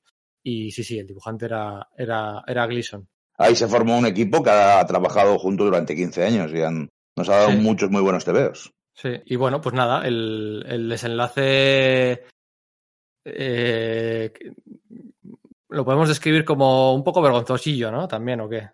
No, ¿por qué? Con lo de las luces de colores aquellas, No. con todos los habitantes de... Bueno, no, de- pero eso es un momento, un momento bonito de, Sí, de yo soy Espartaco, básicamente. Para mí me- todo el mundo ahí que tenía justo una luz verde en su casa, justo para sacarla por la ventana. Sí, sí, es, lo digo, lo digo de broma, ¿eh? La verdad es que... Sí, sí, a ver, si lo piensas, yo no tengo bombillas verdes escondidas en casa para sacarlas Sí. en un momento de, de- necesidad. Sí. Pero bueno, pero era una cosa muy bonita, ¿no? Que era la ciudad de, de Coast City, que había sido destruida eh, en la muerte de Superman, en la resurrección de Superman, y era el motivo por el que Hal se había vuelto loco, pues había sido reconstruida durante Green Lantern Rebirth. Y durante una subtrama que llevaba durante la serie todos estos dos años, era que nadie quería ir a vivir allí. Ah, claro, ¿quién iba a ir a vivir a una ciudad que había sido obliterada? Solamente estaban, pues, la familia de Hal Jordan y que vivían casi en una ciudad fantasma, ¿no? Y en la batalla final, bueno, es que claro, las batallas finales, ¿no? Esta Sinestro Corps War es enorme, es súper épica, es pelea tras pelea, momento personal, porque además no es simplemente rayitos y colorines, sino que todos los combates significan algo para los personajes, todos sirven para avanzar sus subtramas emocionales, sus argumentos recurrentes, eh, para todo lo que se ha ido preparando, todo lo que anterior vale, vale la pena, todo lo que es los números anteriores pueden ser algo más, esos hacen que estos finales sean, sean mejores, porque todo ha estado, se ha ido cociendo a fuego lento, como decíamos antes, para que esto funcione. Y esto funciona como un tiro. Es súper épico, es súper chulo. Sí, a veces se pasa con los colorines y con el, el poder de la voluntad. Yo recito el juramento de Green Lantern y gano. Pero es que recitar el juramento de Green Lantern mola mucho y cada vez que lo hacen a lo épico, pues sigue molando, aunque ya lo hayan hecho varias veces. Es ¿no? que lo, lo del el- juramento mola mucho, pero lo de las leyes que van estableciendo los guardianes Claro. sobre la marcha, que si puedes matar ahora, est- está activada la, la, Claro, es- la- es la- una- la acción letal, todo el mangoneo que tienen por detrás y todo. Claro, es que los guardianes son unos gilipollas, eso para empezar. bueno, no son han sido. gilipollas, no son No, gilipollas, son son- unos hijos de puta. Sí, son unos hijos de puta y son bastante Pero- gilis también, pero bueno, pero sí, siempre lo han sido, ¿no? Y, eh, y está muy bien como ante una amenaza tan grande reescriben sus propias leyes, ¿no? Ceden un poco a la amenaza, ceden al terrorismo, por decirlo así, y permiten que, que los Green Lanterns maten, lo cual en cierta es lógico. Al fin y al cabo son policías espaciales que se tienen que enfrentar a amenazas muy poderosas, ¿no? Y eso es una de las cosas que hace cambiar eh, la marea del combate, ¿no? Que los Green Lanterns empiezan a cargarse también a los Sinestro Corps. Entonces, bueno, pues todo es súper épico, todo hace un montón de cosas súper chulas, el antimonitor en la Tierra, Superboy Prime, otra vez metido allí con, to- con todo el mundo, pero a mí me gusta quedarme con el clímax emocional de verdad en el que Hal Jordan, Kyle Reiner y Sinestro sin anillos pelean entre ellos y al final, pues eso, pues le, le vencen a, a Sinestro y, y le detienen. No se lo cargan, que es un parte del argumento de se lo van a cargar porque ahora pueden, sino no, le detienen y lo llevan arrestado para que enfrente a un juicio porque, porque respetan la ley, ¿no? Por decirlo así. Y bueno, lo que decíamos, Pedro, lo que decía Pedro, de que la gente enciende luces verdes en apoyo a, a Green Lantern y eh, a partir de entonces Coast City es conocida como la ciudad de la esperanza y todo el mundo va a vivir allí. Pero hay una cosa muy chula del final, que es que cuando están en la... se convierte... eh, Sinestro es prácticamente coprotagonista de la serie Green Lantern durante todo el tiempo que dura. Y en esta parte eh, se convierte un poco en Aníbal Lecter. Está en la cárcel y Hal Jordan, como antiguo amigo suyo y rival, va a visitarle y tienen charlas en las que, en las que avance la trama y en las que pasan un montón de cosas. Y descubrimos que Sinestro no siente que ha perdido, siente que él busca un universo más en orden, él es un fascista de manual, pero que sí que es cierto que, que tiene sus ideales del orden y la ley y siempre ha querido que los Green Lanterns fueran efectivos. Entonces, hacer esta amenaza tan grande ha hecho que los, que los Green Lanterns den un paso adelante, rompan su propia regla, se conviertan en una fuerza de combate más letal y el siguiente que ha ganado. Les ha forzado a los guardianes a hacer un, un cuerpo de linternas verdes más parecido al ideal de Sinestro. Y es un, es un punto muy, muy, muy bueno, muy interesante Sí. lo que plantea aquí. Sí, sí, es coprotagonista, ¿eh? Los villanos que ha tratado Jeff Jones, posiblemente este sea el que, el que mejor, junto a Capitán Frío. Eh, recordaréis sobre todo esas últimas páginas, ¿no? Del equipo, esto como un tráiler, como el tráiler de las series o de las películas, del equipo creativo que te trajo Green Lantern Reverse en 2005, del equipo creativo que te ha traído Sinestro World Wars en 2007, y luego ponía en 2009 Black Knight. Era como, joder, Sí. pero- Los muertos alzarán en la noche más alzarán. oscura. y de repente el cuerpo del anti- antimonitor, que le mandan a tomar por culo ahí en los últimos compases de, de esta guerra, aterriza en un planeta misterioso y de repente se reconvierte en una especie de batería de poder negra de una fuerza oscura. Y bueno, tú dices, joder, madre mía, esto, o sea, esto, ¿dónde, dónde- dónde tiene el techo, no? O sea, al final. Hay, hay una doble página ¿eh? En esta misma serie, fíjate que está contando todo Sí. lo que está ocurriendo, pero claro, siempre, eh, siempre hacen muchas referencias a profecías, a libros escritos antiguamente de la noche más oscura que va. Las profecías de la noche más oscura y los muertos alzarán, ya se habla de ello en Green Lantern Reverse. Sí. Y del espectro emocional y los con luces de colores, se habla de ello de pasada, aunque un poco tapado, pero está ahí en Green Lantern Reverse. Lo tiene pensado, o, o a grandes rasgos lo tiene pensado desde el principio. Y ahí hay una doble página en la que ya salen una doble splash page de, en la que salen lo que van a ser todos los diversos cuerpos, ¿no? El rojo de la ira, el, el naranja de la envidia, el violeta, el, el todo, todos los más, el azul de la esperanza, eh, como Sergio, el, el- mapa de los siguientes años. Sergio, ¿cómo recordabas tú esta aventura? A ti, mm, no sé, te, te pega que A no te gustara gusta. mucho. No, a ¿Eh? mí no, a mí no me gusta ni la guerra de los Sinistro Corps, ni en general Green Lantern, no, no, no conecto con ello. Eh, no seguí, o sea, empecé a seguir la serie de, de Green Lantern de, de Geoff Jones, con Pacheco y tal, y con Ethan Van Skyver, y sí, me gustaba, pero no, no la continué, no podía estar a todo. Y entonces eh, volví a leerlo con la guerra de los Sinistro Corps, y a mí eso me parecía un, un chocho ilegible. Entonces no lo disfruté. Entiendo que, claro, si, te has, si, has, si has estado viendo lo que hay construido antes, eh, pues eso funciona para que lleve ahí. pero no la leí era como, si es que estos son dobles splash pages de, de- no sé, no me, no, no me gustaba. Y luego la idea de los distintos espectros emocionales y los colores y tal, pues, pues fue como, "Ay, venga, apaga y vámonos. No, no, no, yo no puedo decir que a mí me guste. Entiendo que, que esté bien si lo has seguido y, y- y has entrado en la, en la dinámica de la serie y te, y te lleva, porque eh, comprendo que, que, que Jones lo construye de manera lógica y funciona, pero al no haberlo hecho de ese modo no tengo ese disfrute, con lo cual, como, como al no tener conexión emocional con ello, no, no, no lo disfruto, no tengo ese No disfrutas tan, no disfrutabas con los corps tampoco, con la parte No, más gore, con la parte más. No de, hecho, lo contrario, es que a mí es la parte que menos me gusta de, de Green Lantern, la parte espacial. Entonces, al dedicarse casi de lleno a ello, pues, y al, y al estar, como vosotros, como bien habéis dicho, el, el foco puesto en lo, en lo espacial y flojear en lo, en lo terráqueo, pues a mí, ya es eso, son simplemente gustos, a mí no me, a mí no me gusta. Claro, pero es que hay que decir que ¿qué es lo que hace que Green Lantern sea un superhéroe diferente? Pues que es parte de un cuerpo de, de caballeros Jedi o de policías del espacio, ¿no? Es lo que hicieron mal con, con Kyle Rayner, convertir en simplemente un superhéroe con el anillo, un anillo que hace muñequitos gigantes, que si lo piensas es súper ridículo. Sí, Eh, lo que es- pasa es, es- que es como eh, hacer es haber como hacer- tanto, Es hacer haber pelos de Aquaman. legiones de ellos, eh, para mí pierde ese, el rollo de que, es, de que es especial. Ya, pero es que eso es el tema, es que es un policía, es un soldado, es un Jedi. Eso es Eh, lo que no me gusta de Green Lantern. es Bueno, pero ahí no entramos en gusta. que no te gusta Green Lantern. Claro, Pero eso eso es, es lo, como pero es lo único que estoy diciendo, que a mí no me gusta. Claro. Me han preguntado y respondo. Sí, sí, sí, no, no, si no te estoy atacando, pero me refiero que es ir a la esencia. Al final hay que analizar el personaje, ¿no? De qué es lo que le diferencia de otros 100 millones de superhéroes. Es como hacer Aquaman historias que estén todas ambientadas en tierra adentro o todas historias normales, en vez de historias con lore de Atlantis y conspiraciones palaciegas. A mí Aquaman no me interesa personalmente, pero son las historias que hay que hacer con Aquaman. Claro, pero es lo que, digamos lo, que es lo que lo Atlantis, diferencia eh, eh, de otros superhéroes. Aquaman es especial dentro del lore de Atlantis, no es un Atlante más, es el híbrido con, con tal y tiene dos capacidades distintas, mientras que Greenland, Hal Jordan sí es la polla, de, sí es muy respetado dentro de dentro del, del los Green Lantern Corps, pero a nivel poder es otro Green Lantern más. Entonces me, me parece que cuando los, le, le- le plasmas en medio de 2.800, no sé cuántos son exactamente, otros tíos, ese nivel de poder que es tan sumamente enajenado que ya, eh, pues... Sí, sí, eh, 7200, sí. es más, es más de lo que de lo que a mí me gusta, es, es simplemente eso. Que por eso, y en función de eso, por eso hicieron lo que hicieron con Kyle Rayner. Claro. Convertirle en Claro, el- y a mí en- que el Reiner, pues que es una opinión enormemente impopular, pues me gusta más. Soy ese tío. Era el único Green Lantern, ¿no? Era el único. eh, de hecho, desaparecían hasta los guardianes.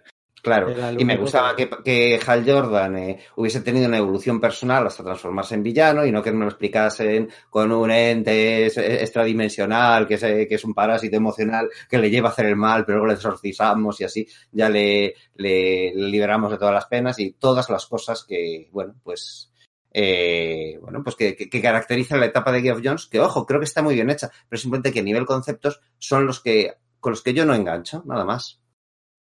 No, está bien, joder, respetable, está bien. Mira, hay una cosa que quería comentar. Se habla mucho de que la etapa de Geoff Jones, todo eh, ha vivido a base de una historia de ocho páginas que hizo Alan Moore, que todo ha sido estirar el chicle de aquello.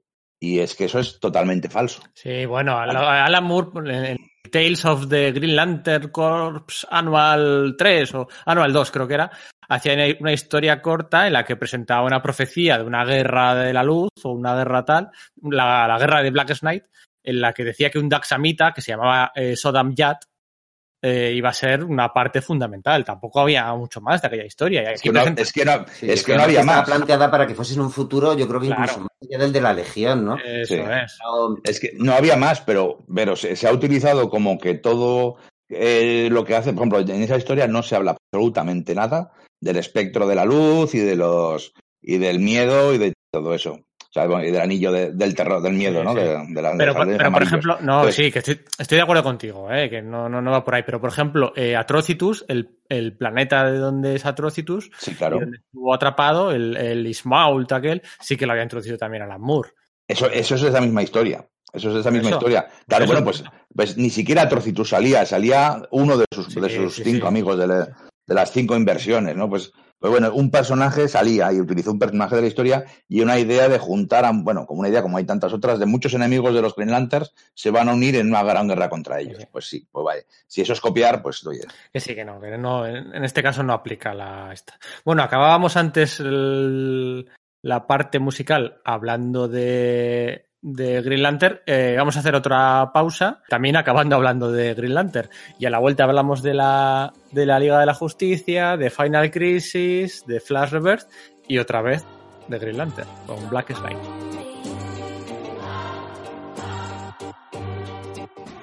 Let's go. But I'm Gerald, and I can always have just what I want. She's the baddest, I would love to flaunt. Take her shopping, you know Eve Saint Laurent. But nope, she ain't with it though. All because she got her own. Boss, boss, if you don't know, she could never ever be a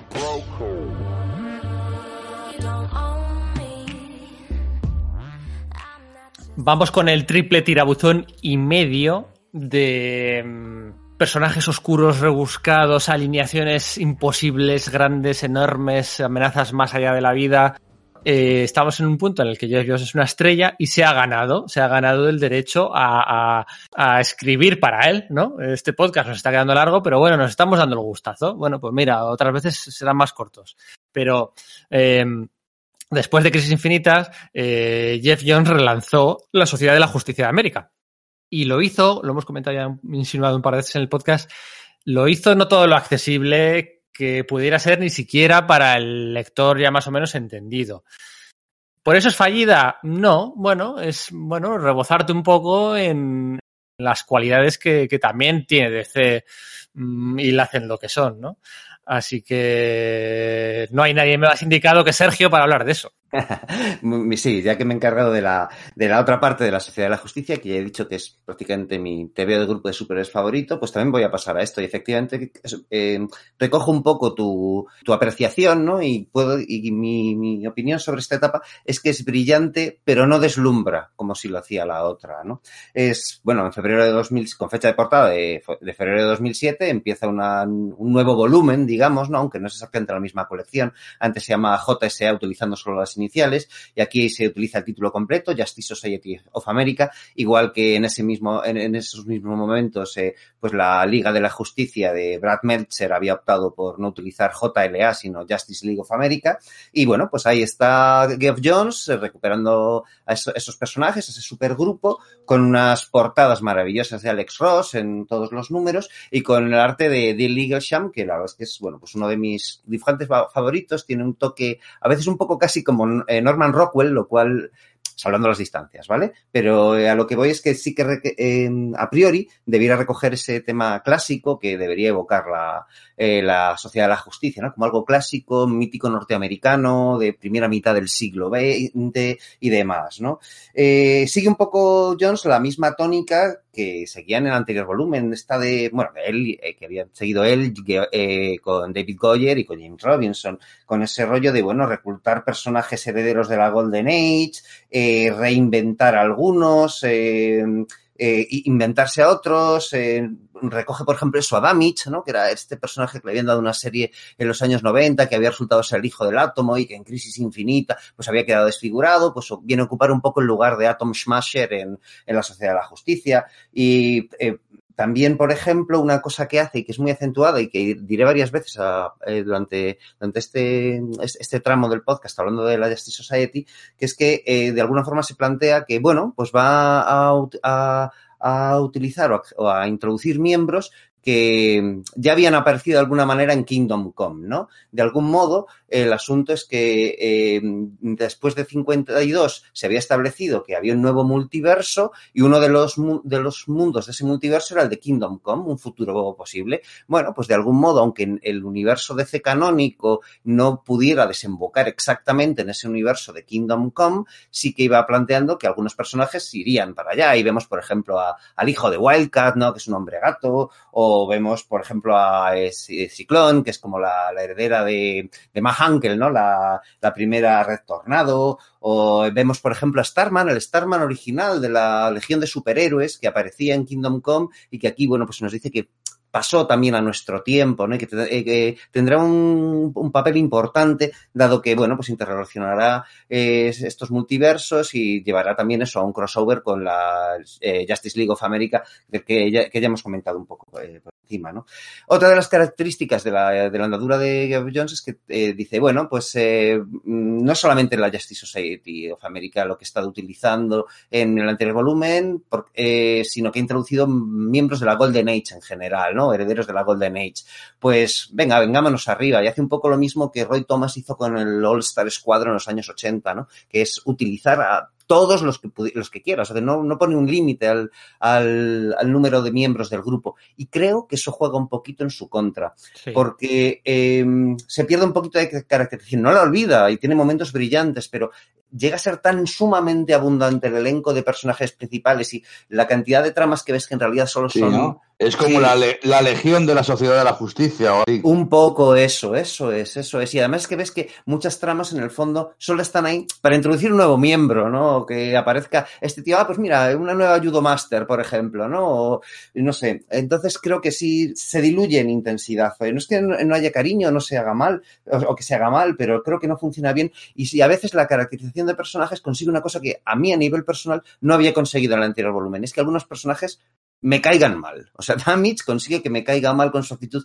rebelde porque sí, o Hourman y Liberty Bell, que bueno, pues ya habían sido, el, Liberty Bell es en realidad, había sido Jessie Quick, ¿no? La, la, la hija de Johnny Quick, pero también la hija de, de la Liberty Bell original, ¿no? Bueno, pues en, en esta, en esta etapa, eh, digamos que adopta, adopta más el manto y, y, legado de su madre más que el de su padre, y bueno, pues se junta con Hourman, les, les casan, que parece que es una buena idea el decir, bueno, pues uno un reloj, otro, otra una, una campaña que hay un reloj en Filadelfia, pues tienen que ir juntos, ¿no? Y son tan maravillosamente perfectos, un matrimonio tan, tan bien avenido, que, que, que son tan guay que, jo, a mí me, me, me chorrean merengue un poco demasiado, ¿no? Y me pasa con varios personajes. Es una, es una eh, apreciación personal, por supuesto, pero creo que sí que es sintomática de lo que va pasando un poquito con, con, la, eh, con, con esta etapa de, de Geoff Jones en la Justice Society, ¿no? Quiere acentuar el tema de que es una gran familia, que es lógico y razonable, y no creo que acabe de funcionar también los... Una gran los... familia con la responsabilidad, además, con, con, precisamente con la responsabilidad de, de autoimpuesta de, de, de, aumentar la familia constantemente, Eso ¿no? Es, de, sí, de recoger a todos los miembros posibles, ¿no? Eso es, nuestra obligación mm. es esta, ¿no? Todos los que tienen algo de relación con legado tal, les tenemos que incluir, ¿no? Y... Mister América, pues para pa adentro, eh, no sé, o sea, el, que creamos un nuevo eh, estilo, ¿no? Y, y, jo, que los conceptos están bien, pero de algún modo se pierde un poco, y no es que, eh, he dicho esto de que chorrea merengue y tal, y de, no es que, no es que la cosa sea súper naif, hay momentos verdaderamente salvajes cuando aparece el, el cuarto rey y demás, pero eh, quedan deslavazados esos, esos, tonos de oscuridad que estaban tan bien integrados en el volumen anterior con un, con un fondo, con, con, con, un lienzo tan, tan luminoso. No consigue hacerlo funcionar tan bien, en mi opinión. Se gusta demasiado igual, puede ser. ¿Sí, Pero es, por, es, lo que decía al introducir el tema, se, se, lo, se lo, ha ganado. Está se lo ha ganado, eso él, es, pero, para... pero es un premio para él que tenemos los lectores. Ya lo hemos recibido antes, está claro, ¿no? Pero, eh, no sé, para mí estuvo un poco, no estaba a la altura de, de, mis, de mis, expectativas. Eh, sin ser malo, vuelvo a lo mismo, ¿eh? que, yo, que yo me compré toda la serie, quiero decir. No, pero... está chula, que está bien, pero, sí. pero es cierto que no va a ser recordado igual que la anterior etapa. Efectivamente, ¿no? Y tiene aciertos muy grandes, ¿no? Porque esta conexión con Kingdom Come lleva, llega a su máximo exponente en el número 10 cuando se traen al Superman de Kingdom Come, ¿no? En ese momento en que en Kingdom Come, que la bomba esta que mata a todos los superhumanos menos a él, pues eh, aprovechan para arrebatarle de ese futuro y que en ese, ese instante que pasa en, en ese futuro de Kingdom Come es una, todo un periodo que pasa aquí y está muy bien porque, joder, de ese modo tenemos un Superman mayor en la Sociedad de la Justicia como pasaba con la Sociedad de la Justicia de los años 70 de, de Paul Levitch y Wally Wood, por ejemplo, ¿no? Y eso, la verdad es que funciona muy bien, integra muy bien a Superman, hay además eh, eh, Geoff Jones, porque, pues eso, Geoff Jones sabe hacer funcionar a Superman, pero claro, el resto del universo DC canónico, no, no, no tiene muy claro cómo posicionarse respecto a este personaje. Y bueno, pues tiene esa escena que está un poco, quizás, no sé si plagiada o homenajeada del All-Star Superman de Grant Morrison, en el que salva a una chica gótica suicida y tal, que nos demuestran que no, es el mismo tío en realidad, no es la misma esencia de, de, ese, de ese, personaje. ¿no?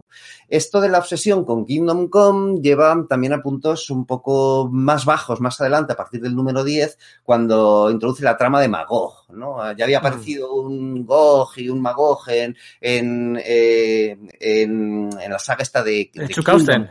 ¿Eh? Eh, Chuck Austen.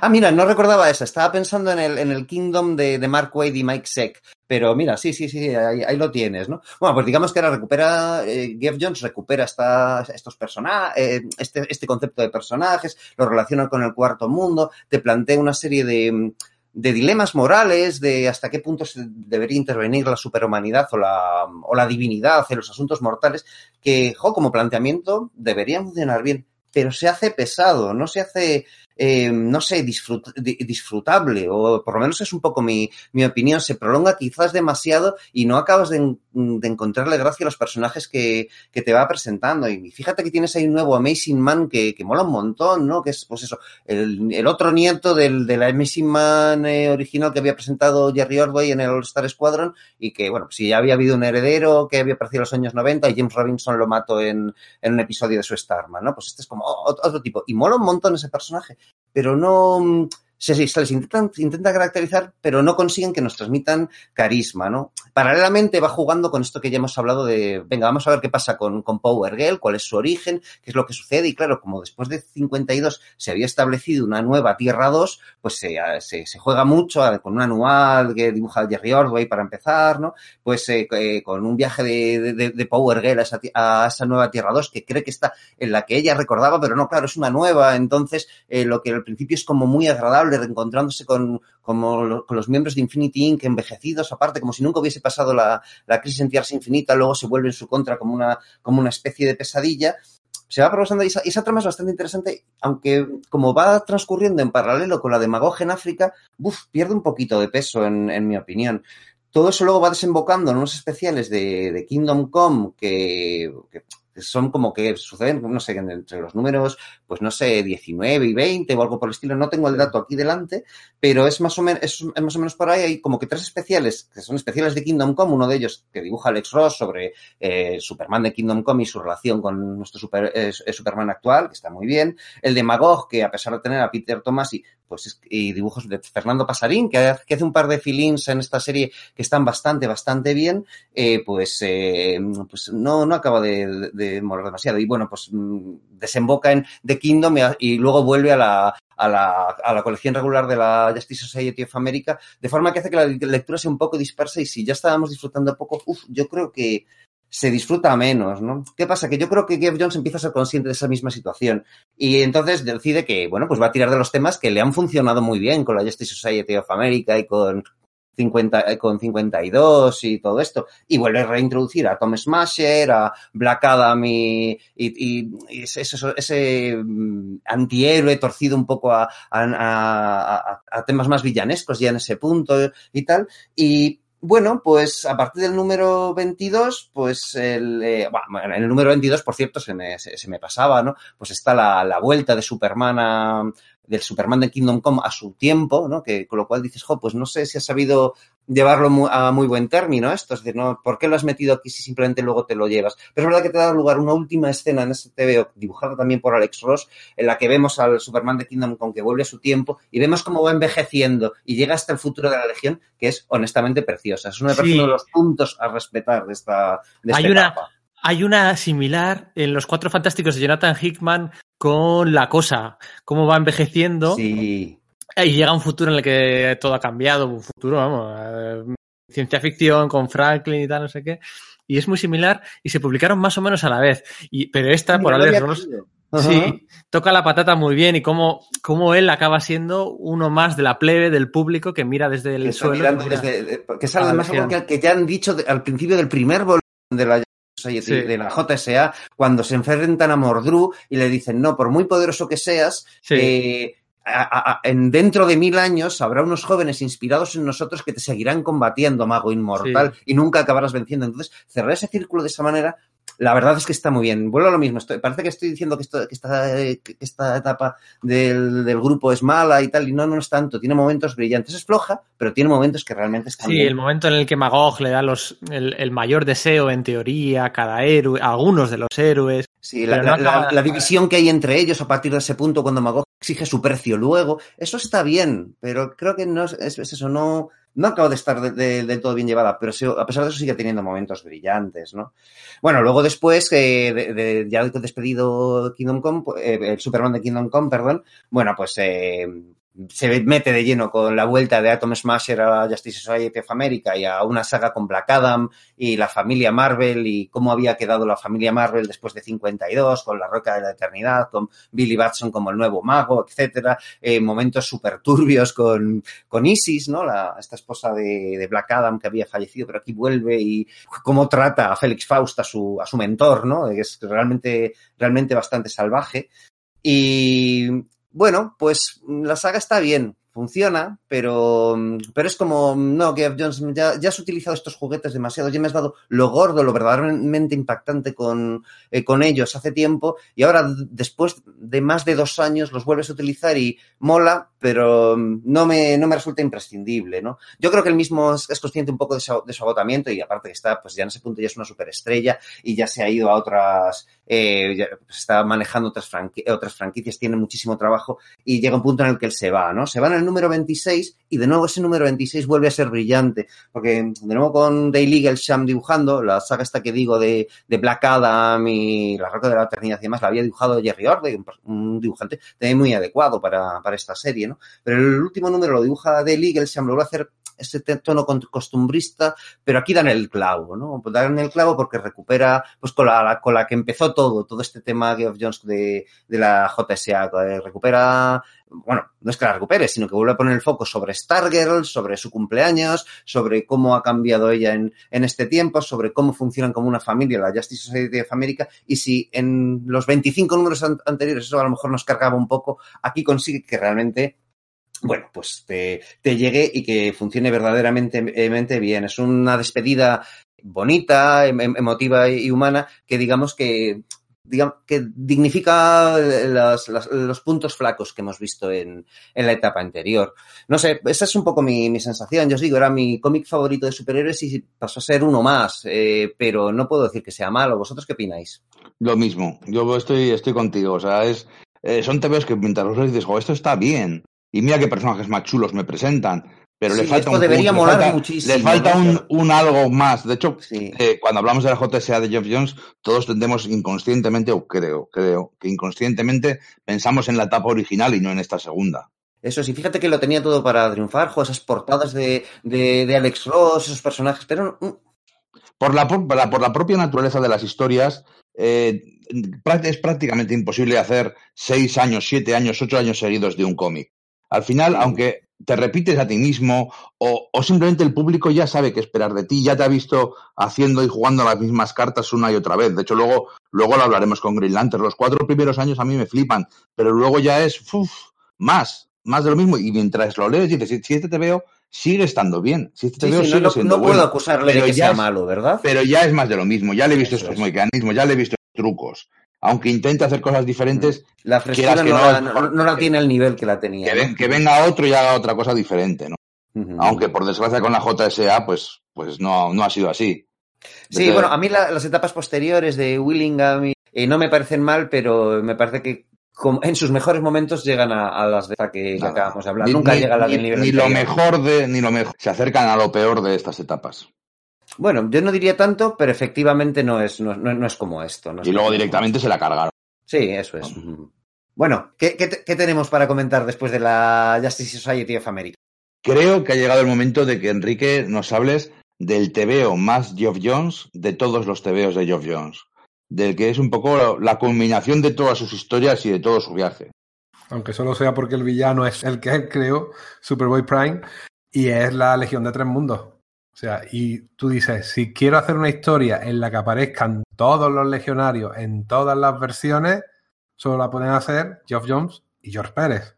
Historia aparte de que Superboy Prime, eh, la aventura anterior y tal, vuelve a. vuelve, no, llega al siglo 31, a la, a la época de la Legión de Superhéroes, se encuentra con el Museo de la Legión de Superhéroes y él ve que es una nota a pie de página, básicamente.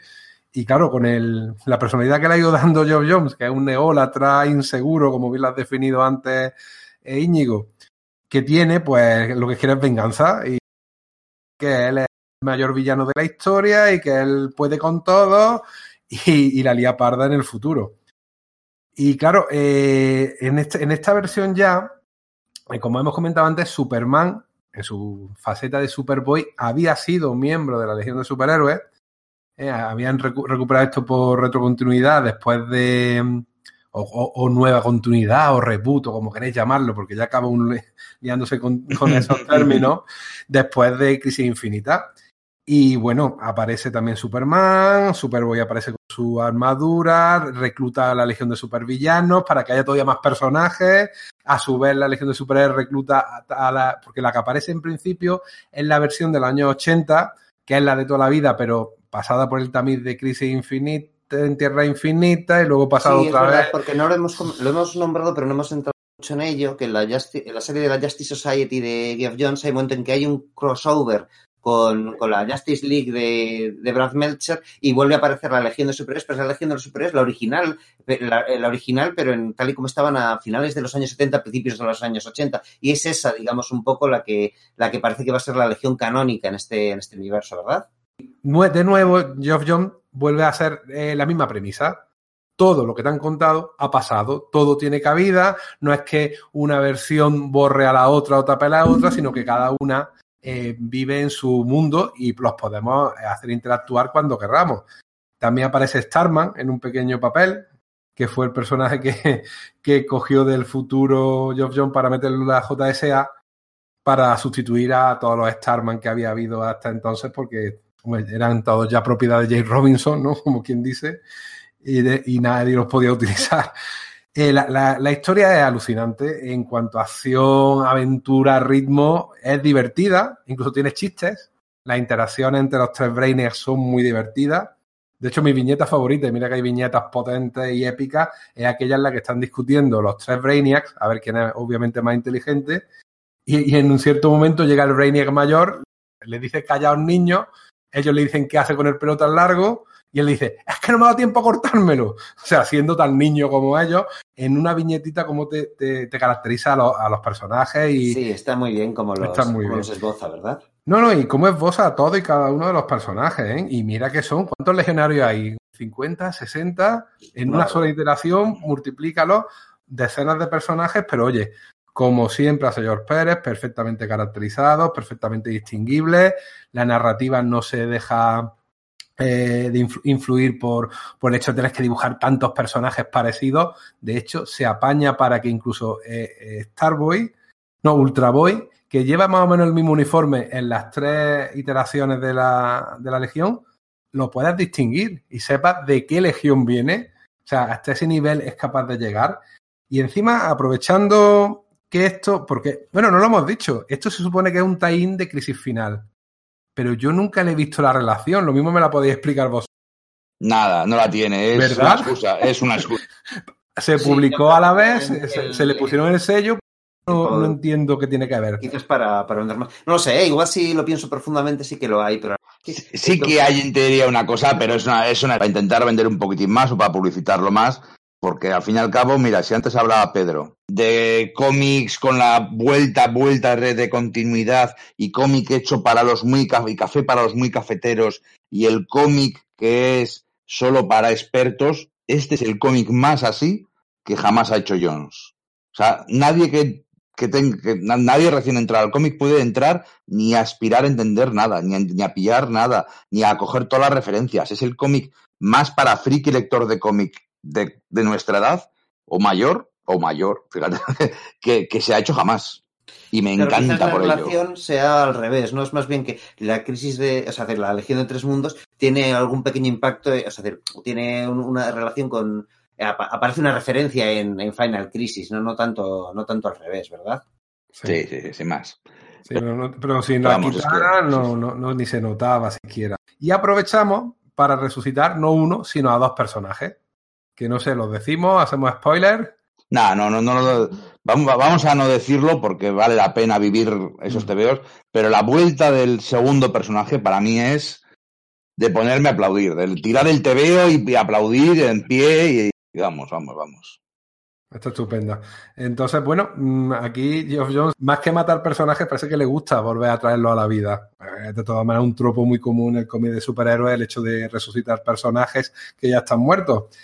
Y al final, al final, eh, Superboy Prime vuelve a su mundo, vuelve con sus padres o sus padres adoptivos y a vivir en un sótano en el cual, como Íñigo dijo antes, es literalmente un troll de internet que se mete en los foros de DC Comics para decir que están mal escritos. Porque en este mundo, en esta Tierra Prime, lo- las historias que pasan en el multiverso DC se publican en forma de cómic.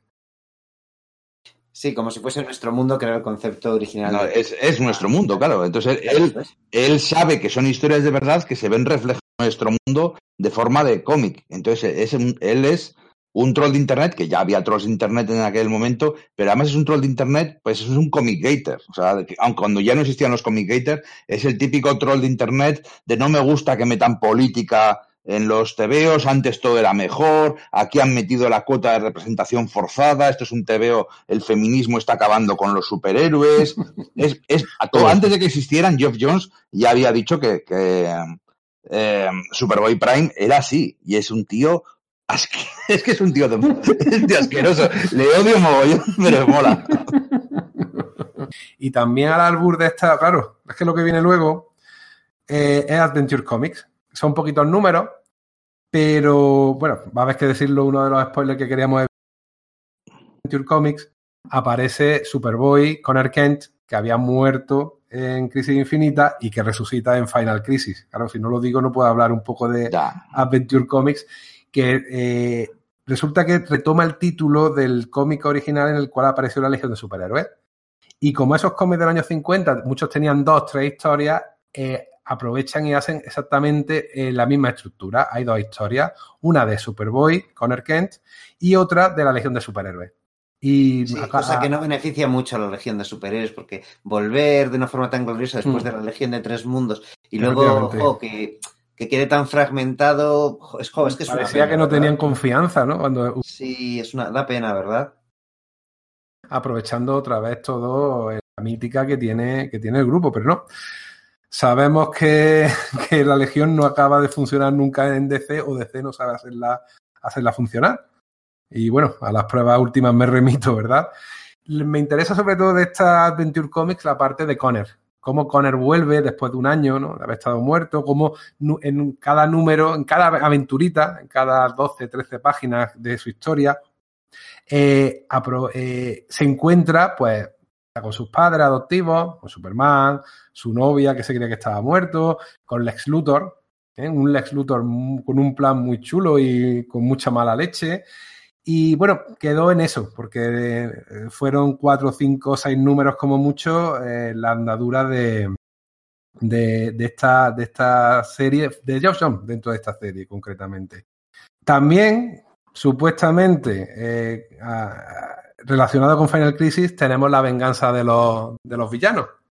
En los villanos que resulta que habían eh, matado casi por accidente a Bart Allen. Es que, claro, otro spoiler, pero bueno, ¿qué le vamos a hacer?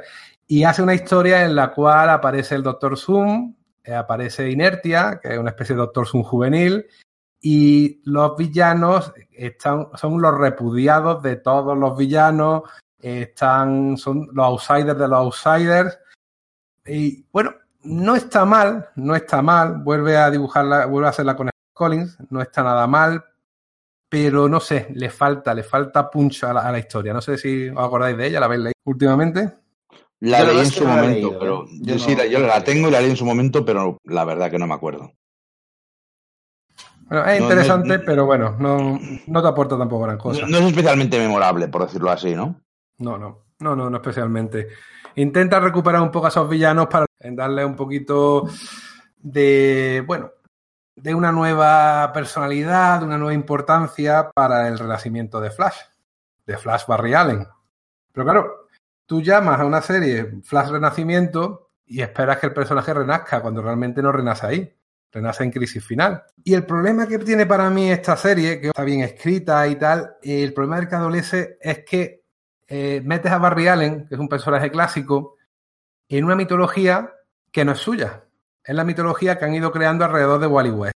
La fuerza de la velocidad, lo que significa, eh, todos los velocistas, esa mítica de los velocistas, que si Max Mercury, que si Jesse Quick, eh, que es Impulso, eh, Valley West, todos esos personajes que habían ido creando una serie de acciones mm, a lo largo de los años, de repente les metéis a Barry Allen, intentan meterlo y casi queda muy forzado. Por lo menos a mí es la sensación que me dio, que estaba muy forzado. Sí tiene algunos detalles muy bonitos, como por ejemplo que le hagan todos los grupos de superhéroes, le hagan a la vez, a la misma hora, al tío más rápido del mundo, una fiesta de bienvenida. Eso la verdad como excusa está, está bastante bien. Pero bueno, más allá de eso, lo que intenta es eh, introducir a Barry Allen en este nuevo universo que ha cambiado tanto y que yo creo que él está fuera, está fuera, no, no lo acabo de ver que esté bien integrado. Claro, es que habían, habían pasado Para él siete años y para la editorial, pues 20, 20, 20, 20 y tantos. 21, 22, claro. Es que son muchos años de estar muerto. A mí me- gusta cosas que también que hay, que hay giros que mete, que, que está, que está chulo y que al principio dices, joder, vaya, vaya re- retrocontinuidad más rara se ha metido esa cascada pero luego resulta que tiene todo el sentido del mundo, ¿no? Ujú. Y fíjate que es tan buena idea que, que luego toda la serie de televisión de Flash, o bueno, o gran parte de la serie de televisión de Flash está basado en, en conceptos que mete aquí Jones. Pero bueno, claro, yo tampoco puedo decir gran cosa de todo esto porque yo soy fan de Wally West, Wally West es mi, fla- mi Flash y siempre estaré con él. Y Barry Allen es un personaje que, que está bien, pero que a mí me funcionaba mucho mejor como héroe muerto y como mentor caído. Sí, en, en ese momento casi hubiese tenido más sentido que, que si se hubiesen ido al Flash incluso anterior, a Jay Garrick para sustituir a, a Wally West que con Barry Allen, ¿verdad? Para los que éramos lectores en ese momento, porque por lo menos Jay Garrick sí que había estado presente en, en el universo de C y Ujú. le habíamos ido viendo Uf. matices de sus Sí, pero Jay Garrick no te aguanta una serie. No, está claro. No, un señor con canon no aguanta una serie. De- de este, pero no, no, efectivamente. No, Flash es un, demasiado, un personaje demasiado importante para DC para que no haya un Flash. Claro. Flash es una, es una señal de identidad. Es, eh, muchas veces se nos olvida, pero Flash ya ha estado siempre y es uno de los dos duques, ¿no? Si, si la Trinidad es la Trinidad, luego después vienen Green Lantern y Flash, que son los duques de DC y que tienen que estar ahí y que además Flash pues también salvó, salvó los cómics en general de superhéroes en los años 90 con la serie de, de Mark Waid, que para mí es un cambio de rumbo de toda la industria. Entonces, pues bueno, este TVO está bien, si es que es un TVO que está chulo y que Está chulo. que está emocionante y que está bien escrito y bien dibujado, pero Es necesario. en, la, en la idea era necesario. Bueno, lo sé. Eh, luego, eh, después de Flash Renacimiento, empieza la serie regular. Pero lo que pasa es que como se dirige tan pronto hacia Flashpoint, yo que casi la dejaría para cuando hablemos de Flashpoint y, y podríamos hablar ahora de Black Knight, ¿no? Y de todo lo que hay Sí. alrededor. sí, antes Sí, de casi sí, porque así con, cuando hablemos de, de Flashpoint lo metemos un poco como, como preludio y, y podemos darle caña a, a Black Knight. ¿verdad? sí, an- como, como pequeño comentario antes de hablar de Black Knight, que se me veo que se me va a olvidar, quería comentar un poquitín los titanes después de Infinity Crisis, que fíjate, volvemos atrás en el Sí. tiempo un par de años. Eh, solo comentar por encima, ¿no? Que ya lo dije en su, ya lo comenté antes hablando de, de los titanes, que la etapa dorada de la serie de, de los titanes es los dos primeros años. Luego hay, la serie está un poco perdida y después de- del año después, lo que nos cuentan es que durante ese año los titanes literalmente han estado perdidos, han estado entrando y saliendo un montón de miembros, hasta 20 miembros que han entrado y que han salido, que es un equipo roto, dañado por la pérdida de, de, de varios, de- por la muerte de Superboy y otros cuantos personajes que se han ido. Entonces, la serie cuando vuelve es una serie muy diferente. Es una serie divertida, es un cómic bastante disfrutable, con unos personajes que les pillas relativamente nuevos, como el Kid Devil, que es un antiguo eh, ayudante de, de Sí, Blue de Devil. Blue Fíjate, Devil, ¿no? fíjate si Sí. Blue Devil es un personaje secundario, como Pues para meter a un, a un pseudo psychic. O Rose Wilson, Ravager, la hija de, de Deathstroke. Es un equipo muy diferente, es que no tienen nada que ver con lo que había sido de los Titanes. Y poco a poco va recuperando algunos de los personajes. Pero bueno, pero sí que es una serie que encima está dibujada por Tony Daniel, que a mí es que me sienta mal. Por prescripción médica, yo no puedo leer TVOs de Tony Sin Daniel. embargo, es su trabajo menos malo, ¿no? En Sí, sí, sí, sí, es que encima es eso. es que encima es eso.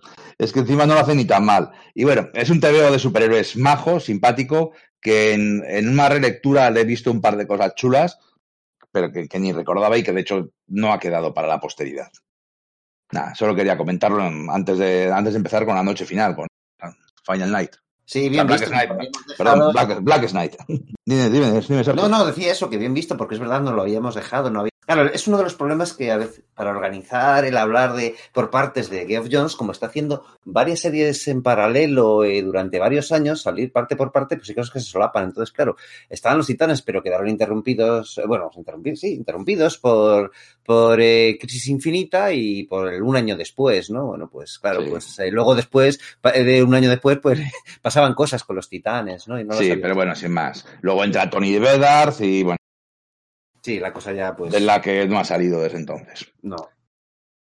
Y bueno, pues la, la Black Knight es la siguiente saga después de, de la guerra de los Sinestro Corps, ¿no? Después de Sinestro Corps eh, empieza la auténtica aparición de todos los anillitos de colores, ¿no? Por decirlo así, de los todo el espectro emocional de los siete colores, con los siete cuerpos o, o siete tipos de monstruos o de bichos diferentes.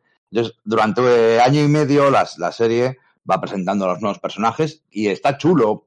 Atrocitus es el monstruo super be- bestia de la rabia con su equipo de a su ejército de monstruos de la, de la ira del rojo. Está eh, Larfris, que es un bichaco, que es un buen, es un buen villano y que luego de hecho ha quedado bastante bien, que es el de la avaricia, que no puede ser un cuerpo porque es la avaricia, sino que es él y un montón de esclavos, de gente que se ha cargado, que son eh, como, como minions suyos, ¿no?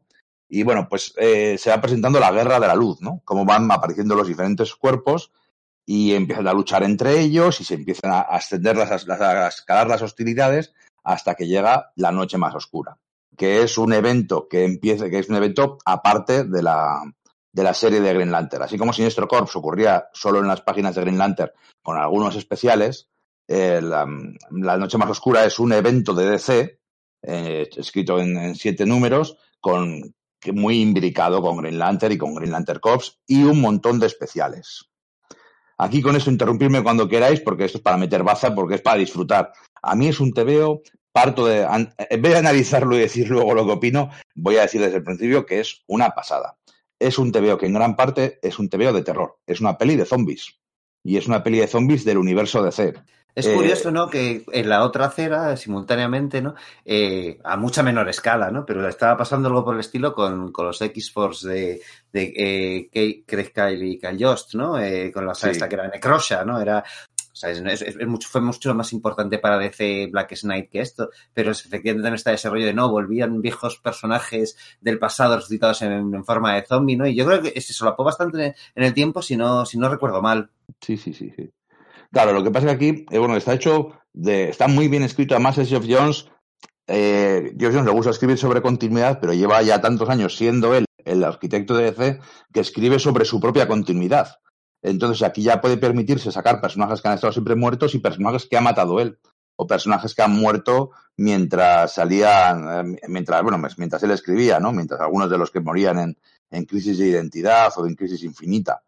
Eh, además no son zombies tontos, no- no, son los personajes prácticamente resultados con toda la mala idea y con todo el, el punch emocional que es ver a un personaje querido y a un personaje a superhéroes que, que te gustan, de los que has leído sus, sus cómics y los que has seguido convertidos en un zombie Sí, con, con malvado que quiere acabar con ¿verdad? todo. Pues- pero se le sigue Sí. reconociendo como ellos, que es lo que realmente inquietante, quizá, de Es, es, Black Knight. sí, de hecho se le siente como, como un insulto, como una violación, ¿no? De, Eso es, es como... esos eh, personajes. ¿Cómo te atreves sí. a convertir en un monstruo a este personaje que tanto he querido? Eso es, ¿no? Es como profanarles, y es de lo que se trata, es, es quizás el, el punch emocional de, de Black Knight, el cómo, pues eso, profanas eh, esos, esos, esos personajes que teníamos ahí eh, en nuestras mentes, como pues un poco idolatrados y, y tal, porque, bueno, pues han pasado mejor vida y nos han dado grandes historias, y es un poco a lo como solemos funcionar los seres humanos, a, a verlos de, en- en aspectos muy, muy viles, ¿verdad? Sí, el final del primer número es emocionalmente devastador. El final del primer número, además, es la conclusión de una saga que llevaba Geoff Jones escribiendo desde 2002, ¿no? Cuando toma la serie de Hawkman.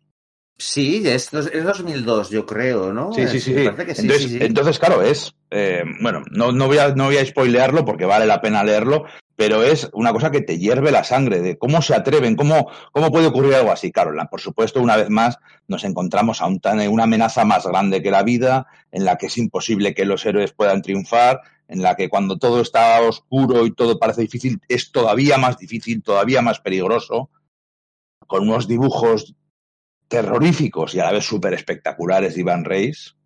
Eh, eh, además, a la vez en la serie de Green Lantern había entrado de nuevo dibujante regular, Doug Manke, que también es un dibujante muy dibujo muy espectacular, pero al que se le da muy bien lo turbio, lo oscuro, lo, malsano. ¿no? Sí, sí, lo malsano. Eh. Y aquí los dos lo hacen muy bien. Manke pega mucho también con eso.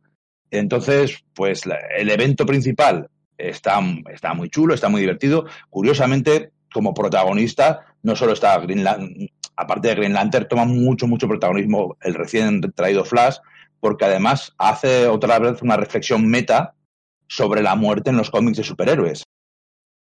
Y nos habla, pues eso, de los superhéroes que han muerto y han vuelto, como Green Lantern, como Flash, como Wonder Woman, como Superman, como Green Arrow, como... Habla muy, muy específicamente sobre la muerte en los cómics, cómo a veces no significa nada, cómo hay que intentar que sea algo eh, pues eso, que cuando un personaje muera tenga un sentido, tenga un impacto emocional en, sus, en los otros personajes. Eh, todo eso está muy, muy bien construido. Toma mucho protagonismo Atom, Ray Palmer y Mera. Mera en, espera de... Claro, claro, brilla porque además ahí ya está preparando la serie de Aquaman y entonces aquí pues saca uno de los monstruos resucitados, es Aquaman, en uno de los momentos más molones, porque que luego sería reconocido, ¿no? De Aquaman puede molar pues aquí ya empieza a molar. Cuando empieza a, comandar a tiburones blancos zombies. Sí, ¿eh? vaya concepto, pero no funciona mal.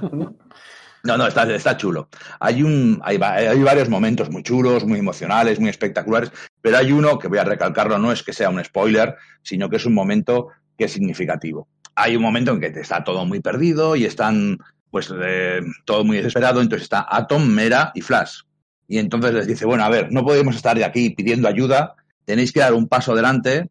Eh, ahora mismo, Ray, tú eres Superman y tú, Mera, tú eres Wonder Woman. O sea, es lo que tenemos y tenéis que, llenar unos zapatos importantes, ¿no? Tenéis que, cubrir ese hueco. Y luego entre ellos dos se miran y se dicen, oye, si tú eres Superman y, yo soy Wonder Woman, ¿él qué es?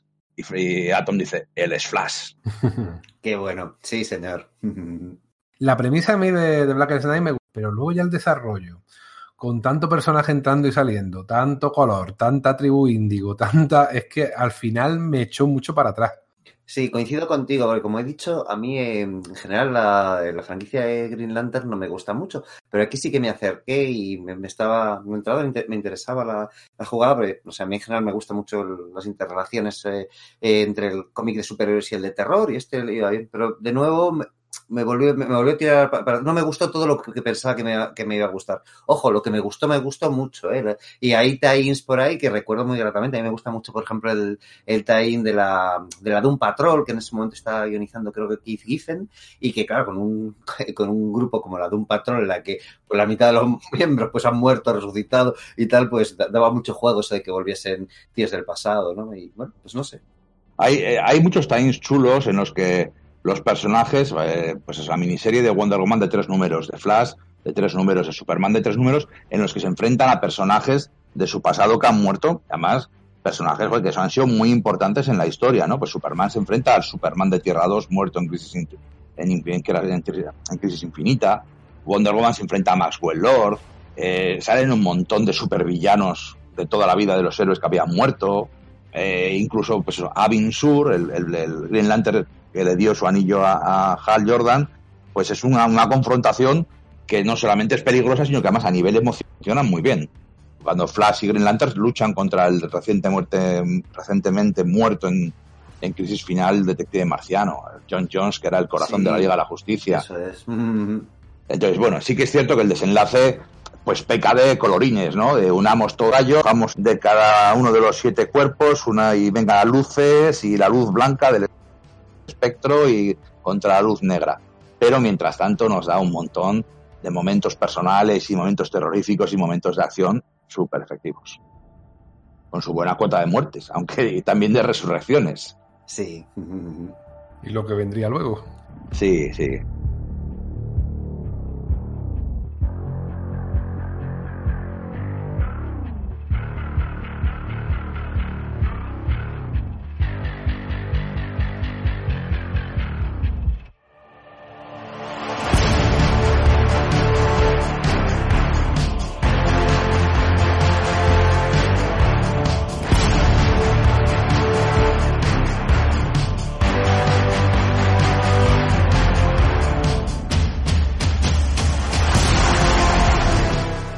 Pues venga, vamos allá. Vamos a hablar de un poquito de, de lo de Flash, ¿no? Con lo de Flash pasa un poquito que con, con, con la Legión, ¿no? O sea, eh, está preparando ahí a fuego lento el, tras la Legión, tras la Legión, tras la Legión, con la crisis final, la Legión de Tres Mundos, tal, no sé qué, y luego ah, queda ahí como en segundo plano, en las páginas finales de Adventure Comics, con muy poco protagonismo, con unas ideas que una falta de rumbo, ¿eh?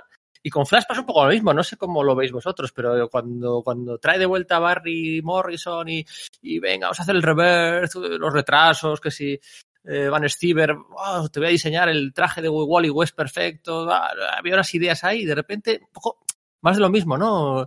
12 numeritos con un Francis Manapul en estado de gloria, pero, pero, pero, ¿y qué, qué? 12 números que no van a ningún lado. Fue un poco coitos interruptos, ¿no? O sea, no sé si tenéis vosotros esa misma sensación. Pues sí, el dibujo muy bueno. De nuevo trae, a, en vez de traer a Iris a Patty Sibot, pero se queda, es una obra menor, digamos, ¿no? Pese a todo el hype que había con, con Barry, con Barry, con Barry. Totalmente, si tenemos en cuenta que Josh Jones siempre le cuesta, parece, ¿no? Porque siempre lo decimos, ¿no? Su primer año parece que va para acá, para allá, pero que no tiene una idea muy clara, aunque luego te das cuenta cuando lo relees que sí, que va metiendo sus pistas Creo que aquí cuando él empezó era consciente de que iba a haber un reboot un año después de la editorial. Es que no lo sé. Eh, ni, ni, he encontrado ninguna pista que lo indicara porque la serie empieza, ¿vale? Con los villanos otra vez, redefiniendo la situación de los villanos con Barry Allen. Algunos de los villanos eran nuevos, eran villanos de Wally West, otros eran sus propios villanos de, de Barry. De repente en el octavo número, en el noveno, te pone un cartel. Camino a Flashpoint así como puesto allí a presión y la historia de repente cambió con un motorista del futuro que usaba la fuerza de la velocidad eh, contando que iba a venir un apocalipsis y que tenía que cambiar el, la historia, que también quedó un poco en nada, y 12 números después, Flashpoint. Sí, bueno, yo creo que eh, para hablar de las intenciones, estamos entrando en un periodo de DC en la, en la que todo iba mal, intentan recuperar y resucitan a muchos personajes. En las páginas de Brightest Day, eh, en las páginas de la última página de Blackest Night y sobre todo les dan espacio en Brightest Day. O sea, eh, es una época de muchas resurrecciones continuas, nuevos propósitos, pero pero no funciona, no funciona, ¿no? Y este es, yo creo que es una obra menor, es una obra, eh, bueno, ah, que no, no va a ningún lado, yo ¿no? Creo, Porque... creo que la forma de definir el universo de C en ese momento es que estaba cansado. Había corrido mucho, había hecho una gran maratón, había hecho grandes sprints y había, nos había dado un montón de, de vueltas de la victoria, por decirlo así, por seguir la, la metáfora, pero estaba cansado. Y por mucho que intentaran volver a traer cosas y hacer, obviamente tenía gente con talento y seguía teniendo sus destellos de calidad y sus cosas chulas, pero les estaba volviendo, costar, les estaba volviendo a costar capturar el, el relámpago en la botella, ¿no? Eh, entonces, yo no, no, no justifico los nuevos 52, ni me gustan los nuevos 52, pero entiendo el razonamiento que les lleva a los nuevos 52.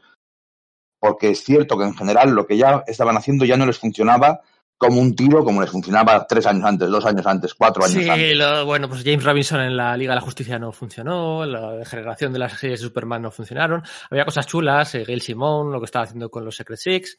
Estaban los Thunder Agents, que tanto nos gustan a Sergio y a mí por aquel entonces, ¿no? Que esos pues, fueron víctimas colaterales de los nuevos 52. Así sí que había colecciones buenas. Sí. Y, y, bueno, pues, eh, pues efectivamente, pues la excusa, ¿no? La excusa narrativa, la excusa editorial fue la miniserie esta de Flashpoint, que a mí es una miniserie que me, me, me gusta mucho, me gusta, eh, personalmente me gusta mucho porque, bueno, es, es muy, muy de los tics y los talks de Jeff Jones, ¿no? De nuevo, mundos alternativos, visiones eh, eh, invertidas de los héroes, ¿no? Eh, empezaba su etapa en Flax, curiosamente, con Ángel Unzueta yendo a un mundo alternativo, Wonderland, tal, no sé qué, el Capitán Frío, aquí acaba con, con, de nuevo yendo a un mundo alternativo, eh, con Barry Allen en vez de con Wally, y, y, y, bueno, en cinco números el, el- el cambio que provoca es una cosa, es una cosa de las páginas finales, ¿no? Pero lo que es la miniserie principal a mí me parece bien chula y tiene un momentazo que si lo hace Garth Ennis o si lo hace eh, Grant Morrison o si lo hace Warren Ellis fliparíamos mucho,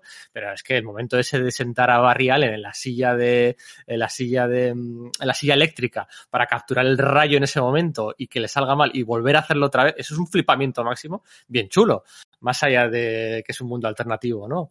A mí Flashpoint me parece una miniserie digna, ¿no? Una A miniserie mí me, me- interesante. me suscita sen- sentimientos similares a, a la era de Apocalipsis de los X-Men, ¿no? Porque, bueno, creo que tiene un poco componentes similares y, bueno, pues un nivel de calidad que de entrada, no sé, me, eh, me- era un poco reticente acercarme a ello, pero luego una vez leído es como, ah, pues sí, sí está bien, ¿verdad? Es un TVO majo, además, eh, dentro de lo que cabe, contenido. Son cinco números y sí que tiene especiales ampliando las cosas, pero son especiales de un número. eh, dedicados a Superman, o dedicados a Shazam, o dedicados a lo que sea. Entonces, es un TVO que puedes empezarlo y acabarlo con cinco o seis protagonistas. No es una de esas odiseas en las que tiene que ver el punto de vista de todo el universo, sino simplemente es un TVO de aventuras oscuras, pero muy chulo. Y eso, en ese sentido, funciona muy bien. Pero otra cosa ya es la excusa que, que convierte en el final. Sí, el final al final no es más que una excusa, bueno, pues editorial, ¿no? Que bueno, pues que se, se inventan eso, ¿no? Y es muy, es algo muy meta, ¿no? Pero, pero la miniserie no deja de ser marca de la casa de Jeff Jones, trayendo de vuelta personajes secundarios, a Element Woman, Outsider, a Cyborg. A Cyborg le da mucho protagonismo, de lo que hablaremos ahora. A, a Shazam por primera vez, pues mete el concepto de, de, de ampliar, no por primera vez, pero sí con más intención, ¿no? De ampliar la familia a más miembros, que también es algo Sí, de hecho lo que hace es recuperar el concepto original, ¿no? Porque por visto esa era la idea original para Shazam en, en los años 40, que fueran varios tíos y que se llamase además Capitán Thunder. Lo que hace es hacer un poco de arqueología de cómo iba a ser originalmente el personaje. Y dice, mira, pues lo plancho aquí en, en, esta, en este mundo alternativo. Y luego de eso ya recoger ideas más adelante, ¿no? Hmm. Y luego, pues nada, Thomas Wayne y demás, que daría juego en manos, en manos de otros, ¿no? Sobre todo más adelante. Pero, pero ahí, bueno, es como cuando hace una miniserie, un, un gran evento Morrison, que genera tantas ideas que no le caben y que, que tienen que jugar luego otros, otros, otros eh, guionistas con sus juguetes. Eh, aquí ocurre más que nunca, porque en Black Knight realmente era muy contenido de sus cosas. En Infinity Crisis también más o menos es contenido. Aquí es como está, está repartiendo juego, ¿no? Más que nunca. Digamos que, que está subiendo de guionista, está subiendo cada vez más a, a- al punto de editor que va, que va, que va a disfrutar o que va a jugar Jeff Jones en la, en la, en la segunda década del siglo XXI, ¿no? Porque va a llegar a ser editor, jefazo casi de, de la editorial a partir de todo esto. Eh, Pandora, ¿os acordáis? Sí, eh, la había olvidado hasta que no, no he releído, ¿no? Pero claro, es que en realidad gran parte del asunto de Flashpoint era, era no solo rebotear la continuidad de C, sino eh, incorporar la- las licencias, digamos, de Vértigo, ¿no? Que eran originalmente de personajes de, que habían partido del universo de C, y también la del universo, universo Wildstorm de, de Jim Lee, que había sido adquirido casi 10 años antes, y sí, había tenido participaciones en el universo de C, como si fuese un universo del, del multiverso más, ¿no? y era, bueno, pues un poco el, el modo de, eh, bueno, pues condensarlo todo y Pandora parecía que iba a jugar un papel determinante, ¿no? Todos especulábamos un poco, oye, pero es Zilot eh, con otra apariencia, ¿ok? Y, y fíjate, ¿no? Sí, eh, yo esta etapa la viví ya dentro de, digamos, de prensa especializada, ¿no? Ya viviendo un poco desde dentro un seguimiento diario, bueno, anuncios de nuevas series, a la vez que todavía se estaba publicando Flashpoint, era una temporada verdaderamente interesante de vivir. El, el final es un final necesario en una DC Comics del año 2011 en la que, bueno, eh, la línea Vértigo ya ya no es lo que era y que uh, estos son nuestros personajes, tenemos que sacar el máximo rendimiento a todos ellos. Mira, eh, al final han tardado ocho años o nueve años más en matar a Vértigo del todo, pero yo creo que era lo que necesitaba DC, ¿no? Pues eh, son nuestros personajes y tenemos que sacar el beneficio nosotros, ¿no? No ponernos a disposición de otros. No sé hasta qué punto estaba Jeff Jones de acuerdo con esa, con esa idea o no, pero bueno, la excusa de Pandora eh, en aquel momento, luego se explicaría que era el Doctor Manhattan, tal, no sé qué. Pues yo creo que la excusa de Pandora realmente, la utilización de Pandora es su mayor, eh, su mayor fallo, su mayor... Mmm, ¿Cómo decirlo? Es que es un McGuffin vacío, ¿no? Como Sí. de hecho luego se demuestra en, Bueno, que, que vuelve a pasarle en, la, en su Liga de la Justicia, en la Sí. Trinity War esta, ¿no? Sí. Entonces, bueno, pues es como que un mecanismo que utiliza para hacer llevar las cosas editorialmente hacia donde quieren o donde le, le designan, pero, pero luego narrativamente dentro de la historia es como es un, un globo de aire, ¿no? Mm, sí, lo hemos luego- comentado alguna vez. El hecho de que si tú dejas que a los autores tengan sus ideas, las vayan desarrollando, claro, con una dirección editorial más o menos concentrada para que no se salgan de madre, funciona siempre mejor que como aquí lo hicieron. Fue ya con guías previas de personajes, cómo tenían que ser, cómo no tenían que ser, cómo tenían que acabar la historia y se las daban a los autores para que se adaptaran a ellas. Se nota esa artificialidad, si queréis llamarlo así. Y efectivamente el McGuffin este de este personaje que aparecía de repente en una doble página con un montón de personajes que decía, esto va a cambiar. Y dice, ¿quién es? ¿Quién es? Y todo el mundo, ¿quién es? ¿Quién es? Luego al final no era nada. Alguien que murió al final en un rincón.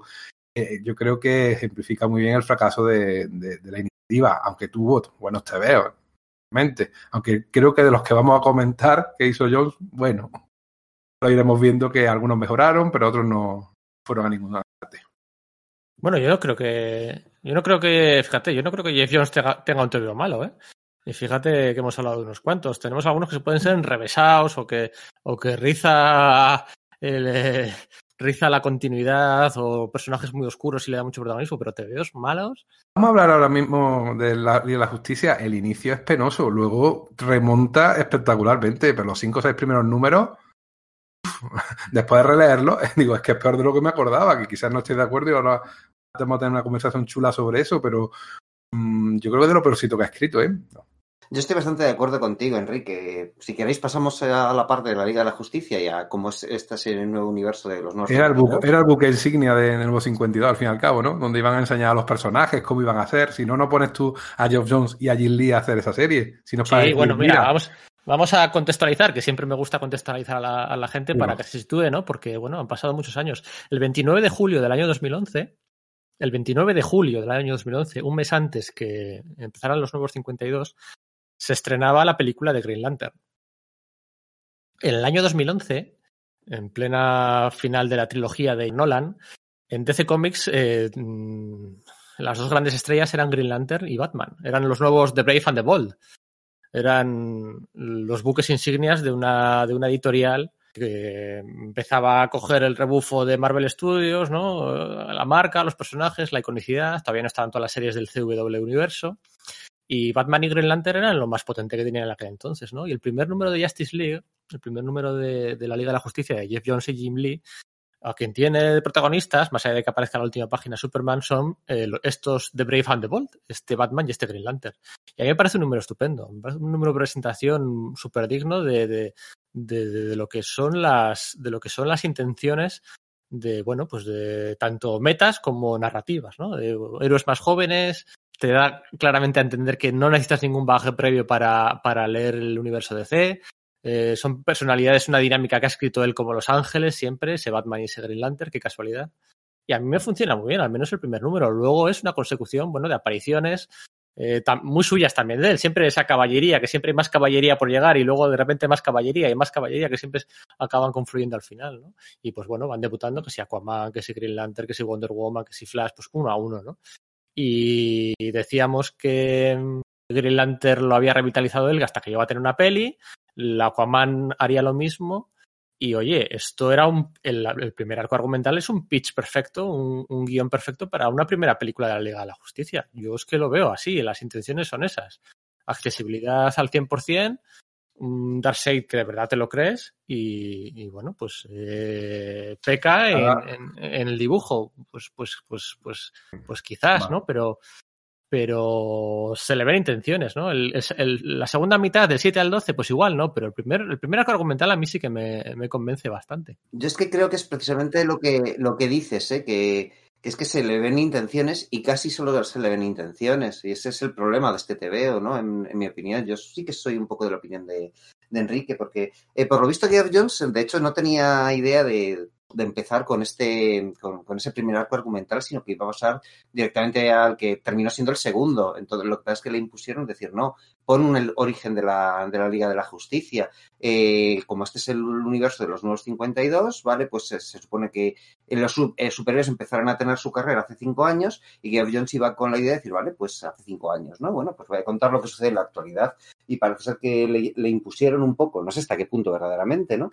Eh, edit- editorialmente, el hecho de que le, le relatase el origen de la Liga de la Justicia, es decir, si esto se publicó en 2011, algo que hubiera sucedido en pues 2006, y se- yo creo que sí que se nota que está hecho un poco a la carrera y con escuadra y cartabón, ¿no? Efectivamente, se notan las intenciones, el hecho de decir, no, bueno, vamos a librarlo todo de continuidad, pero no creo que acabe, acabe de fluir de, de manera muy orgánica. No estoy muy de acuerdo con ese Darkseid que apenas eh, un par de frases. ¿no? Solamente dice volveré al final. prácticamente, ¿no? Entonces, eh, no sé, enti- entiendo que eso debía estar ahí. De hecho, creo que, es, que fue buena idea, si fue imposición verdaderamente a Geoff Jones el hecho de marcar un origen ahí, pero creo que se le nota que se ha hecho un poquito la carrera, ¿no? El segundo arco argumental, en cambio, el del viaje del villano, te puede gustar o no el del villano, pero da la impresión de que ya va elaborando un poco más lo suyo, ¿no? Eh, claro, o sea, decir, pues marca una Liga de la Justicia que, bueno, pues la que están pues los siete grandes, solo que sustituyendo al detective marciano, que por los azares de la, la reconfiguración del universo en en los 52, en vez de estar en la Liga de la Justicia desde el principio, está en Stormwatch, y mete a Cyborg, ¿no? Que fue una decisión polémica, pues, se decía mucho no, bueno, pues es por la cuota de minorías.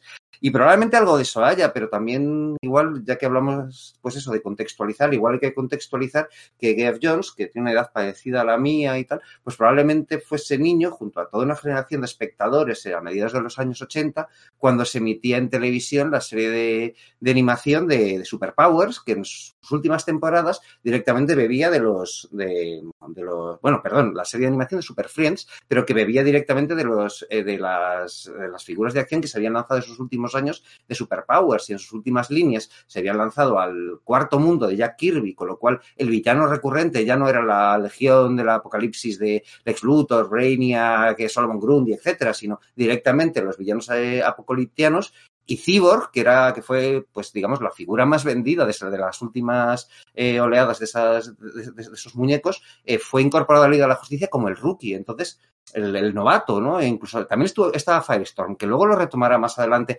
aunque con menos frecuencia, ¿no? Pero igual eso es- tiene más que ver con, con por qué se incorporó a Cyborg en la, en la Liga y, de la no le, Justicia. y, no, y- no le incorpora para nada. O sea, No le incorpora para nada, pero eh, además es que sucede otra cosa, que es que dices, vale, o sea, eh, parece que Geoff Jones lo que quiere hacer es ir a rescatar la, la versión más eh, conocida por el gran espectador. Es un poco lo mismo de por qué cambian de nombre al Capitán Marvel y lo llaman Shazam, porque así es como conoce el gran público a ese personaje desde los años 70 que hay una serie de televisión, ¿no? Le conoce Sí. como Shazam. ¿Y a- por qué mete a Cyborg en la Liga de la Justicia? Le, le mete porque hay un gran porcentaje de público generalista que nosotros los, eh, los que vivimos en España y no- aquí nos emitió esa serie de televisión de, de esos dibujos animados, a lo mejor no lo entendemos tanto, eh, Cyborg era, el, el- el- era miembro de la Liga de la Justicia, ¿no? Porque así se hizo en esos dibujos animados, ¿no? Y tira un poco para adelante con eso, ¿no? Y a Cyborg lo utiliza bien. De hecho, eh, bueno, Lo pues utiliza claro, bien, lo utiliza bien y mucho, muchísimo. Todos los arcos argumentales tienen protagonismo de Cyborg.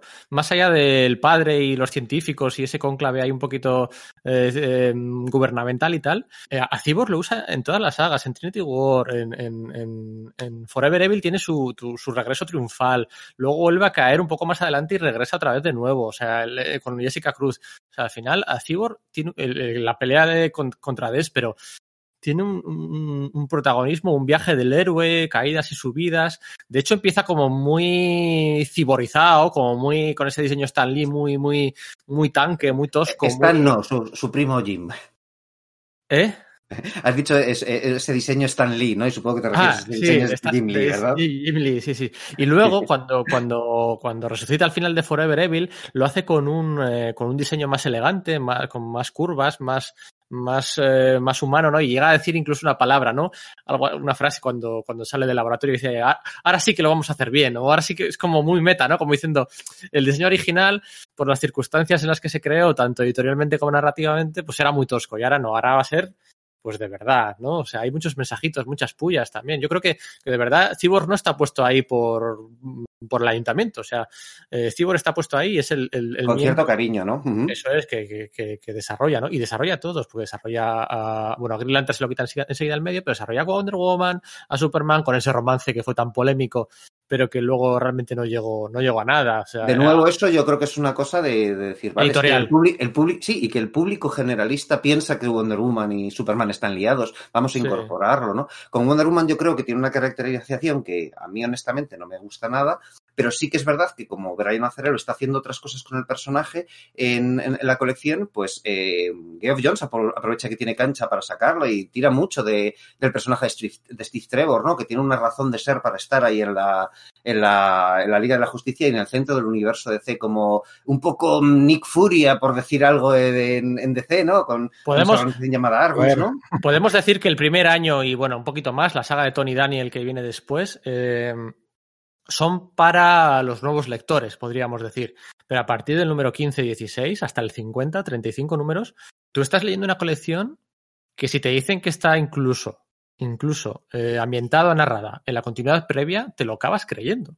Eso yo creo que es un problema, porque eh, sí lo es y no lo es, porque como supone que hay cinco años en los que no se han acabado de contar historias, eh, hay como hechos de la continuidad anterior que sí son vigentes, pero hay otros que aparecen de nuevo y que no tienes muy claro a qué atenerte, ¿no? Nuevas iteraciones de personajes clásicos eh, que, que aparecen por ahí, no sé, en plan, los Metal Todo, todo es un problema en los nuevos 52. A mí, a mí, desde luego, se representa mucho. A mí me echan, a mí los nuevos 52 me echa como lector. A mí ya no me interesa DC, no me interesan los personajes, no son mis personajes, anulan todas las historias que, han- que he leído. Los personajes que estaban muertos y que han merecido morir o que han tenido una muerte épica o, o triste o lo, lo que sea, vuelven a estar vivos sin ningún tipo de, de nada. Hay muchas historias que son re- remakes de, de series de, de historias antiguas.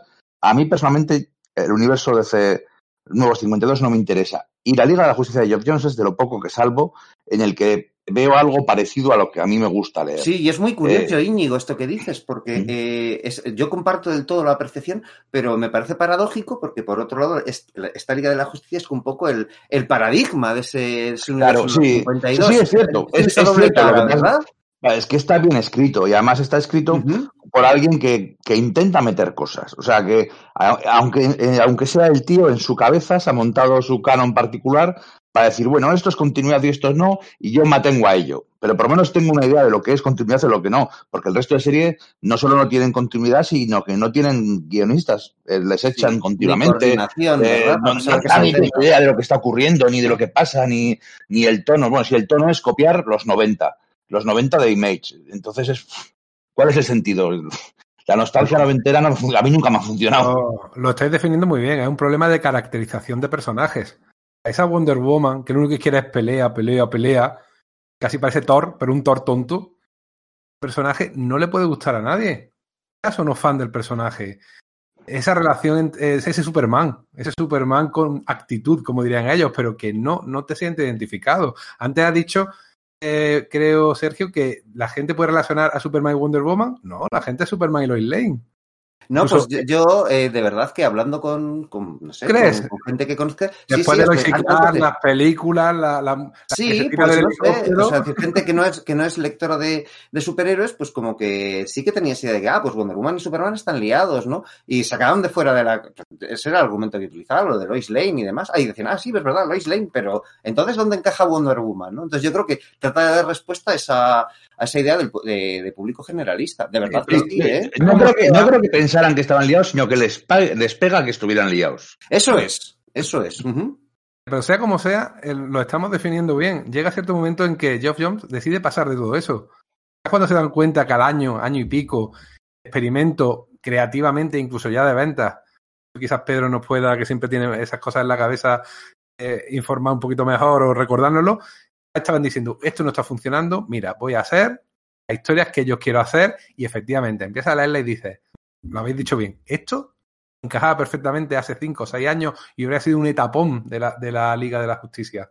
Yo creo que ese plazo de un año es un poco la clave, porque eh, se ve muy bien porque se cancela la- una colección paralela que era Liga de la Justicia Internacional y se le da a Geoff Jones una, una- otra colección paralela a la Liga de la Justicia que es Liga de la Justicia América, ¿no? En la que mete un montón de personajes populares del universo DC, en plan Hawkman, Stargirl, eh, Green Arrow, Catwoman, otros no tan populares como Vibe y tal, con dibujos de otro tío que también es que es, es una, un poco una estrella proveniente de los 90, ¿no? Que es David Finch.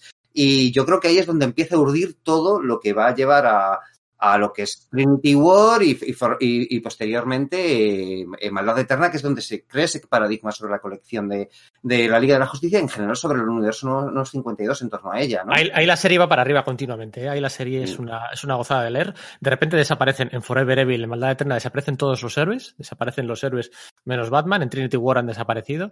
Y Claro, es- es, que eso, el es tío- que Trinity War es como que se, se- se vende como un evento, con, su, con un evento que es un prólogo a ello, y al final se queda en nada, recupera a esta, a esta Pandora, y casi aplaudimos porque lo que hace es, es decir, vale, esto ha sido solo una excusa para llevarnos a maldad eterna, ¿verdad? Eso es efectivamente, y se trae a todos los héroes del, bueno, aquí es Tierra 3, ¿no? El sindicato del crimen se los trae de vuelta y tienes a, al- a los reversos tenebrosos de la Liga de la Justicia siendo los villanos y a los villanos tradicionales del héroe de- del universo DC siendo los héroes los que tienen que salvar el día, ¿no? Y hay unas dinámicas ahí y únicamente está eh, Batman de por medio y son unas dinámicas maravillosas que te- de verdad te crees que están contados en la continuidad previa y hay cosas súper chulas que, que- que a mí me flipan, que es como mismamente, o sea, coge a Ultraman, coge la kriptonita, Ultraman coge la kriptonita, la, la machaca entre sus manos, la snifa, snifa la kriptonita, se pone hasta, hasta arriba de, de- de adrenalina y, y, y- y Sube el, su chute, poder ahí. el chute, el poder tiene un chute de poder y coge el tío y lo primero que hace es coger la luna y la planta delante del sol para que haya un eclipse en toda la Tierra. Y ese es el comienzo de Forever Evil. A mí me parece maravilloso. Y hace el eclipse porque jue- juega con otra, eh, con otra faceta de es el reverso tenebroso de Superman. Superman necesita la luz, la luz solar para, para tener su poder. Él necesita que se oculta, ¿no? Y yo creo que juega muy bien esas bazas de decir, no, cada uno de esos personajes del sindicato del crimen, que son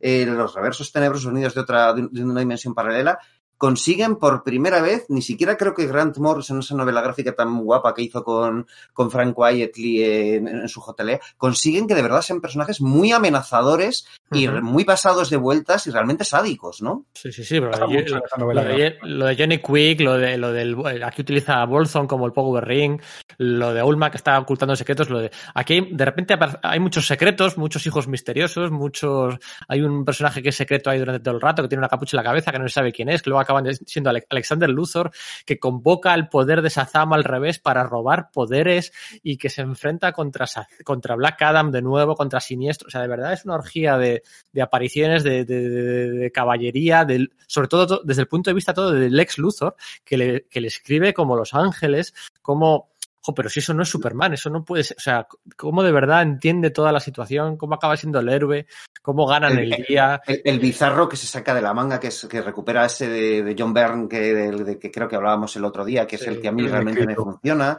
a que sí, ¿no? O, o, a, o a Black Manta, que le ves con un auténtico puto psicópata, que es como, está muy mal de la cabeza ese tío, ¿no? Y funciona tan bien, ¿verdad? Qué bien escribe a los villanos, el Capitán Frío, Black Adam, Sinestro, toda esta gente. Es que molan mucho. Es que son, es que si los ha utilizado de coprotagonistas en todas las series, pues juntarles aquí a todos, hacer el mal, pero todavía contra unos tíos peores, pues claro que mola. Y además- eh, a los villanos. Ese, ese capitán frío que no quiere matar porque los villanos no matan. En medio de ese montón de psicópatas diciendo, bueno, me siento desubicado, pero me voy con ellos. Está tan bien escrito, está tan bien desarrollado, que es lo que dice, no hacen falta que estén el resto de los héroes.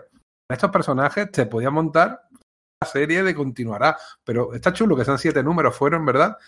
Y que Sí. tan contenido es un pasote, lo mejorcito que, que han sacado en el universo Cuando empezaron, cuando empezaron los nuevos 52 se pusieron el objetivo de no hacer eventos. ¿eh? Uno de los objetivos era el hastío general que había entre la gente, era no hacer eventos y efectivamente estuvieron durante dos años sin hacer ningún evento, ninguna miniserie aparte. Había, había mucho crossover, ¿no? Trinity War es un es Una una colección de crossovers de, de- de de- crossovers. títulos relacionados con la Liga de la Justicia. La Liga de la Justicia de América, esta de, de que también describía Geoff Jones, la Liga de la Justicia Oscura, Constantine, ahí como que se mezcla todo y parece que nos van a decir por fin qué pasa con lo de Pandora, qué pasa con el nuevo Question, qué pasa con el Phantom Stranger, qué pasa. No pasa nada, simplemente No pasa nada. es el número 3 y el número 3 simboliza el universo del que vienen eh, el- es- esto- estas réplicas eh, malignas, ¿no? Sí. Y es curioso que precisamente a través de un evento el, el universo, por lo menos la serie del Central de la Liga de la Justicia, gane tanto, ¿no? Cuando era de lo que estábamos huyendo. Claro, precisamente por eso, ¿no? Porque eh, esa magia de enfrentar al héroe con su villano, con su reverso tenebroso, eh, eh, la escribe como Los Ángeles, ¿no? Esos eh, Flash, Capitán Frío, eh, Green Lantern con Sinestro, Black Adam con Shazam, le funciona muy bien, le funciona estupendamente, ¿no? De hecho, la idea de la Liga, la, la Justice League of- America, la segunda colección que salió, era que cada miembro estaba elegido originalmente pues para ser la réplica del miembro de la Liga de la Justicia, ¿no?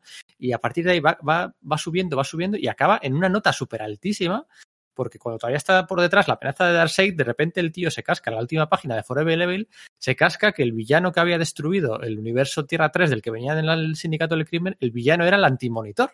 Como había pasado en el número uno de Crisis en Tierras Infinitas. Y cuando Claro. eso, y todo el mundo sospechaba que era Darkseid, pero no, está la respuesta más lógica y evidente ahí delante y funciona muy bien. Claro, y tú dices, joder, pues es que da igual, lo he visto, ya, más o menos ya lo he leído, se lo he leído a- al propio Jeff Jones, pero lo vuelve a hacer, pero me mola mogollón.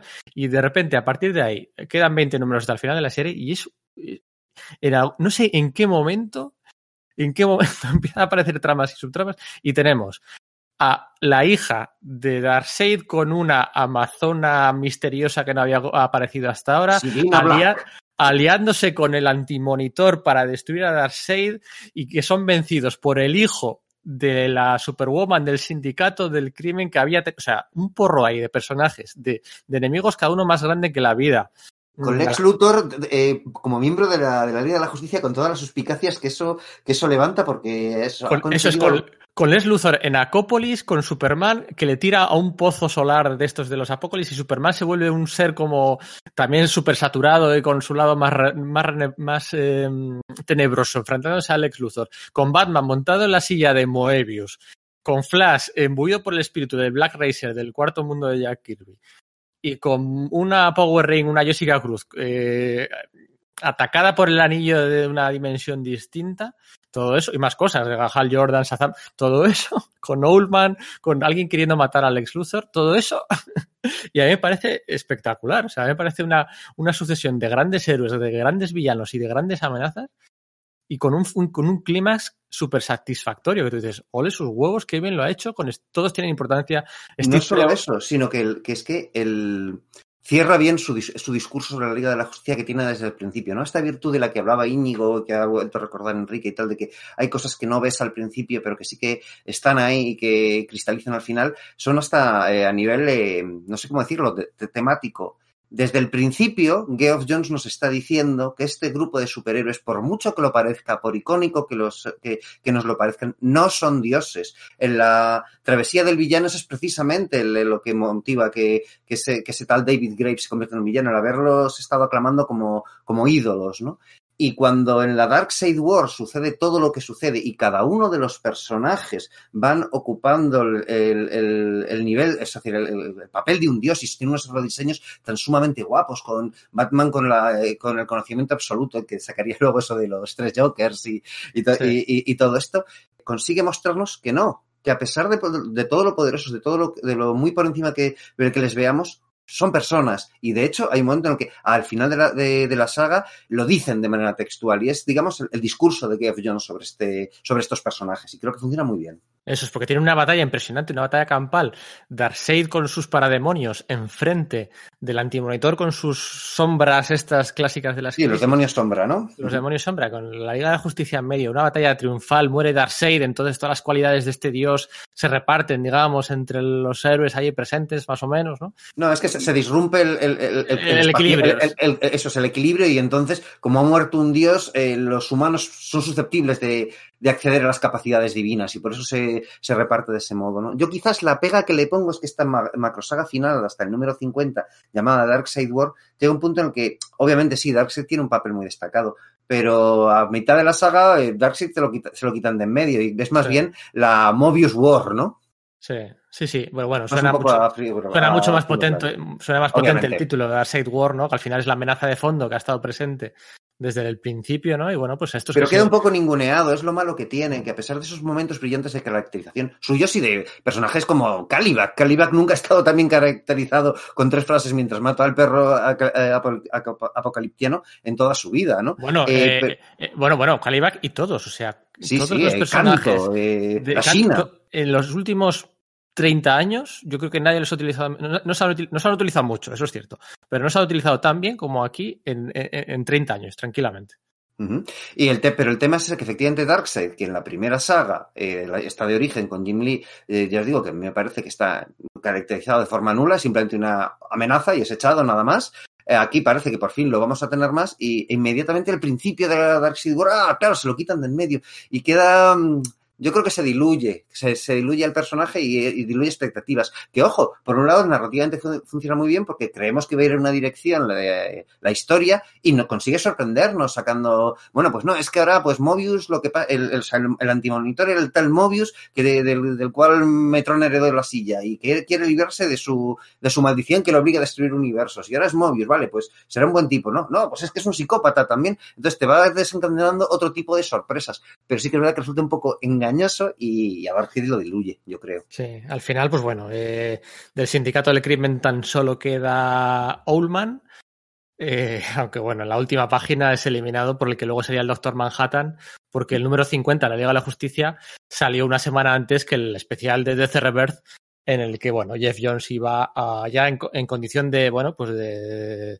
de- había, se- había sido ascendido por Diane Nilsson para, para parchear todos los nuevos 52 de Dan y Jim Lee. Le había puesto a Jeff Jones editorialmente con un rango por encima y en su condición de editor pues iba a generar ideas para todas las colecciones pues para relanzar la relanzar el universo pero pero es que deja ideas lo del un hijo gemelo de Wonder Woman realmente el primer hombre en pisar el Temistira eh, el relanzamiento de Cyborg que hace relanza los Metal Men rebaza- re- relanza la patrulla condenada dentro de las páginas de la Liga de la Justicia o sea no no no no pierde tiempo a la hora de, de- de Eso también juega en su contra, ¿eh? porque eh, aunque eh, te- me encanta verlos, el hecho de que durante eh, lo- la serie de la Liga de la Justicia, durante el, el- durante el cruce con, con Maldad Eterna, eh, se pierda tanto tiempo yendo a los Metal Men, como que también de nuevo vuel- vuelve a, a marear un poco, ¿no? Y fíjate que molan sus Metal Men, ¿eh? Sí, Porque pero- pero de con- verdad, pero Pero la dinámica con Lex Luthor y, y Niles Calder funciona muy bien. O sea, el, el verdadero acierto es meter a, a Lex Luthor a partir del segundo año, porque a partir de ahí hay una dinámica con Batman de sospechas, después de adivinar su identidad, una dinámica con Superman de, de, de no fiarse, de integrarle en la Liga de la Justicia, una dinámica con todos los científicos. Una- o sea, Lex Luthor de verdad es el gran acierto de, de- de su segunda mitad de etapa, ¿no? Funciona, funciona estupendamente. Em, 50 números. Oye, venga, de, de la parte final de Green Lantern apenas vamos a hablar, ¿vale? Son 20 numerillos en los que se despide se despide un poco un poco de tapadillo, ¿no? Tampoco ahí se encadenaron crossovers, cuatro crossovers consecutivos al final de su etapa. Em, sí que le afectó un poco el reboot, desaparece desaparece de golpe Cowgirl, un personaje que había creado con Carlos Pacheco y que había acompañado al personaje durante mucho tiempo y desaparece de repente Cowgirl y tal, bueno, bueno, pues sí, Green Bueno, Lantern. es que ya, ya, ya lo había comentado, ¿no? Si, eh, si decían Enrique y Sergio que a ellos dejaba de gustarles con tanta guerra de colorines, y yo lo defendí hace un rato, eh, que, en, que en la noche en, en la noche más oscura tenía- todavía tenía sentido porque era la novedad. A partir de ahí la serie ya se convierte realmente sí en la guerra de los colorines. Y es todo el rato los personajes cruzándose, en- además no en una serie ni dos series, sino en tres, cuatro y hasta casi en cinco series a la vez, coordinándose. O sea, se convierte en un monstruo parecido a la Patrulla X de los años 90. Lo que pasa es que sigue teniendo una serie central y en general las series están bien y sigue teniendo una serie central muy buena que es Green Lantern, ¿no? Pero sí que es cierto que ya es la guerra de los colorines y todos los guardianes y los nuevos guardianes y los bichos que van de un lado a otro, de una serie a otra, y se encadena, pues eso, la guerra de la guerra de los Green Lantern y la ira del primer, la ira del, ¿cómo se llama? La ira del primer linterna y Sí. varias sagas, varias sagas que bueno, que todas tienen cosas chulas y todas, como siempre, tienen detalles de caracterización chulos o momentos guays, pero que ya lo hemos visto. Hay un número de veces que puedes ver a Hal Jordan alzarse de sus cenizas y recitar el, el, el juramento de linterna verde, pues antes de decir, bueno, vale, esto ya lo he visto muchas veces. Sí, no acaba, no acaba arriba, ¿no? Digamos que su despedida, pues bueno, no, no acaba arriba del todo de lo que, de lo que hubiera podido ser es- esperable, ¿no? Pero bueno, el tío es que el tío se ha cascado Hombre, son, son 6-7 años que convierte Green Lantern de nada en, en la gran franquicia de DC, que le lleva Claro. a hacer una película que, que, bueno, si la película se hubiera parecido más al cómic de, de Green Lantern, pues mejor nos Claro, hubiera ido lo todo. mismo ¿no? con la película de la Liga de Justicia. Si se hubiera parecido más a la Darkseid War o al o incluso si me apuras al primer año de la Liga de la Justicia, pues seguramente, pero es que claro, de Darkseid ni sale. Mm. Eh, hablando de películas y de personajes que revitaliza, Aquaman, ¿no? Aquí está. Aquí, aquí sí que la película se parece al cómic. Fíjate, no había, no había leído estos cómics desde que salieron ya hace nueve años y guardaba, pues bueno, un recuerdo majo, pero es que no me acordaba que tantas cosas de estos sacados directamente de estos cómics habían ido a la película. Básicamente, la película es casi un resumen de los, de los dos años que hace Job, que hace Job Jones en, en la serie. Oye, que es un TVO la mar de chulo, porque que además que es muy meta, muy meta, muy meta. Porque plantea diciendo, a ver, Aquaman es el superhéroe favorito de nadie. Y es la broma de todo el mundo se ríe de Aquaman por la serie de los Super Friends y por Big Bang Theory. Y es un personaje ridículo, vestido de naranja, que habla con los peces. Bueno, pues utilicemos esas bromas y esos prejuicios en nuestro favor para contar una historia mítica, épica, eh, una historia de amor, una historia de guerra de reyes, una historia de miedo, con la creación Sí, de... ¿eh? Sí. Lo, de, lo- lo de la fosa es. La creación. Trench, de la, de la fosa, que además que también luego funciona en la película. Pues no tienen mucho más que ser unos monstruos que dan miedo. Y, y lo Sí, hacen muy bien. los profundos de Lovecraft ahí metidos a, a piñón y funcionan también con ese. Joder, ¿sabes? Lo que estabas diciendo, ¿no? Lo de, no, pues eh, Aquaman no le gusta a nadie, ¿no? Pues voy a ser, voy a afrontar, a coger el toro por los cuernos, afrontar el, el elefante en la habitación. eh, voy a reírme de ello antes de que se rían de mí y le funciona muy bien. Claro, es que en la serie la- él se encuentra con gente que le dice, bueno, tú, pero tú hablas con los peces. Y yo, no, yo no hablo con los peces. Los peces no pueden hablar. Yo puedo comandarles y tal. Pero mira, es Aquaman, seguro, quítale, quítale el agua que seguro que le vences, ¿no? Que cualquier mangui se cree que le puede, porque se ríe de él. Es una broma meta dentro del universo, ¿no? Eh, y está muy divertido. Parto del base que a mí Aquaman me interesa cero. No me llama la atención nada de nada, ni Aquaman, ni su universo en general, porque ya lo llevamos mil veces viendo como los tebeos de Aquaman y de Namor en Marvel. eh, lleva 60, 70 años, 80 años siendo el rey, que le llega otro y le quita, y está un tiempo exiliado, y luego vuelve y vuelve a luchar hasta que hay otro golpe de estado que le vuelven a quitar y des- destruyen A mí- Atlantis. Y, A mí, a mí Aquaman antes de que llegó Jeff Jones no me interesaba nada. Eh, y después de que se fue tampoco. Sí, por eso. Ah, pues a mí los de Jeff Parker después sí que me, sí que me parece que son, que están muy bien para leer, ¿eh? O sea, sí que me gusta. Desde luego de Jeff Jones es jo, como lo más, ¿no? Porque además es que tienes ahí a Ivan Reis, que es que pf, Buah. es que ya, ya, se- ya se había vuelto gigantesco en linterna verde, pues aquí en Aquaman es que es, sublime, ¿no? Y de hecho, pues jo, eh, aprovechan el crossover con la Liga de la Justicia, lo del Trono de Atlantis, para que pase a la Liga de la Justicia. Y oye, eso que nos llevamos los de la Liga de la Justicia, pero a pesar de que Paul Pelletier funciona muy bien, pues es muy bueno, no es lo mismo, ¿no? Se pierde. No, es exactamente. Paul Pelletier es un dibujante al que no se le puede poner ninguna pega. Es un buen dibujante de TV de superhéroes. Es un Tom Grumet, pero claro, Tom Grumet no es George Pérez Claro. o, o no, es, no, es, no es Reis. Entonces la serie se resiente mucho, porque además eh, la serie empieza presentándonos a Aquaman, a Mera, a un poco al mundo, a la versión esta, no la versión chula, sino al, al sacar, por, no- porque no lo cambia, no cambia el personaje nada, no lo hace más macarra, no lo hace más duro como si hace eh, Zack Snyder en la película de la Liga de la Justicia, sino es- coge al mismo personaje y te dice por qué es guay, lo que tantas veces ha hecho. ¿Por qué mola que que un tío personaje vestido ya era chungo en la Liga de la Justicia de Detroit de los años 80. O sea, lo que hace es recuperar cosas que estaban ahí que simplemente no estaban siendo explotados. O el de Peter David, ¿no? ¿Qué- ¿Por qué puede molar ese personaje? Porque, por, porque bien usado puede molar. Y, y está guay.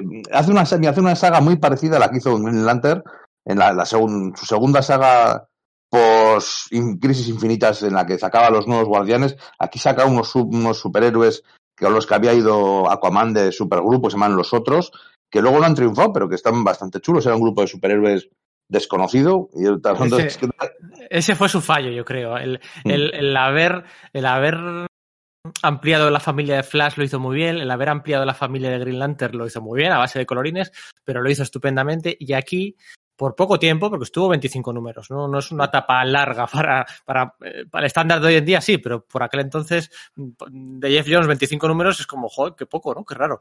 Eh, los otros, aquellos, pues, pues los diseños eran bien chulos, pero ah, ahí yo creo que, que, que, que no, no cuajaron, ¿no? No cuajaron del todo. Mientras está contando la historia de los otros, nos está contando todo lo de, lo de Black Manta y, bueno, todo lo que sale en la película de Black Manta y el, Sí. primer, y el rey de Atlantis que está con el tridente, todo eso sale en esa saga.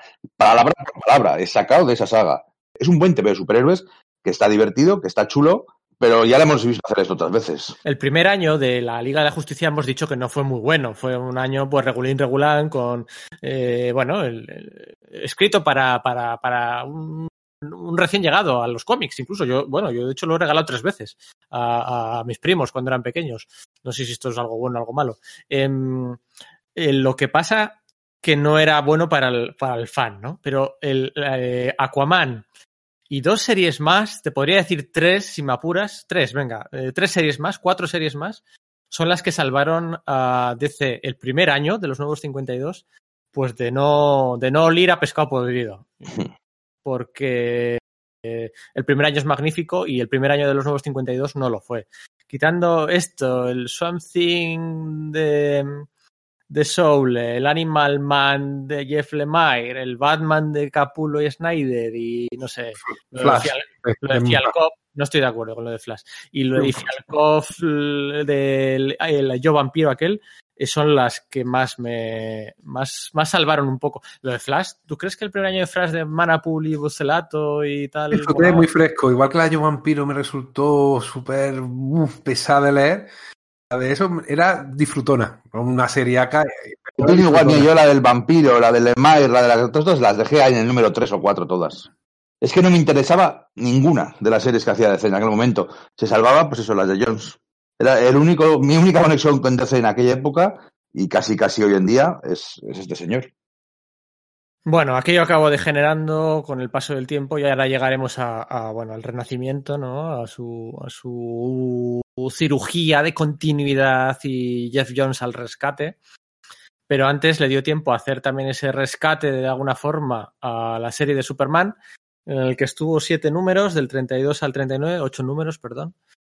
Cuando John Romita ficha por DC, ¿no? De Marvel, ¿no? En, en, en aquel 2014 que muchos Marvelitas pues respiraron aliviados en, en aquel, en aquel comunicado, ¿no? Eh, pues eh, a ver, ¿a dónde le metemos a Romita, no? Y lo primero que hicieron es meterle con, con Superman y bueno, pues parece que había que meter un, un guionista a la altura, ¿no? Y llamaron a, a llamaron a, a Jeff, Jeff, Jones y se hizo raro, ¿no? Se hacía raro que, que, que Jeff Jones entrara en una colección a medias y se fuera tan pronto. No, parecía como que ya solo lanzaba colecciones él, como que no era un guionista de feelings, o por mucho que fueran ocho números, y hizo cosas interesantes, pero bueno, es una etapa ahí un poco coitos interruptos, intentaba darle unos poderes nuevos, no sé si queréis mencionar algo de estos números. Esta serie venía de estar escrita por Scott Lobdell. Desde el principio fue un, un dislate, uno de los muchos de, de, New 52. Empezó con George Pérez y Merino, pero duraron 3-4 números. Luego de guionistas, Kate Giffen de vez en cuando metiendo un, un guion o ayudando en un guion.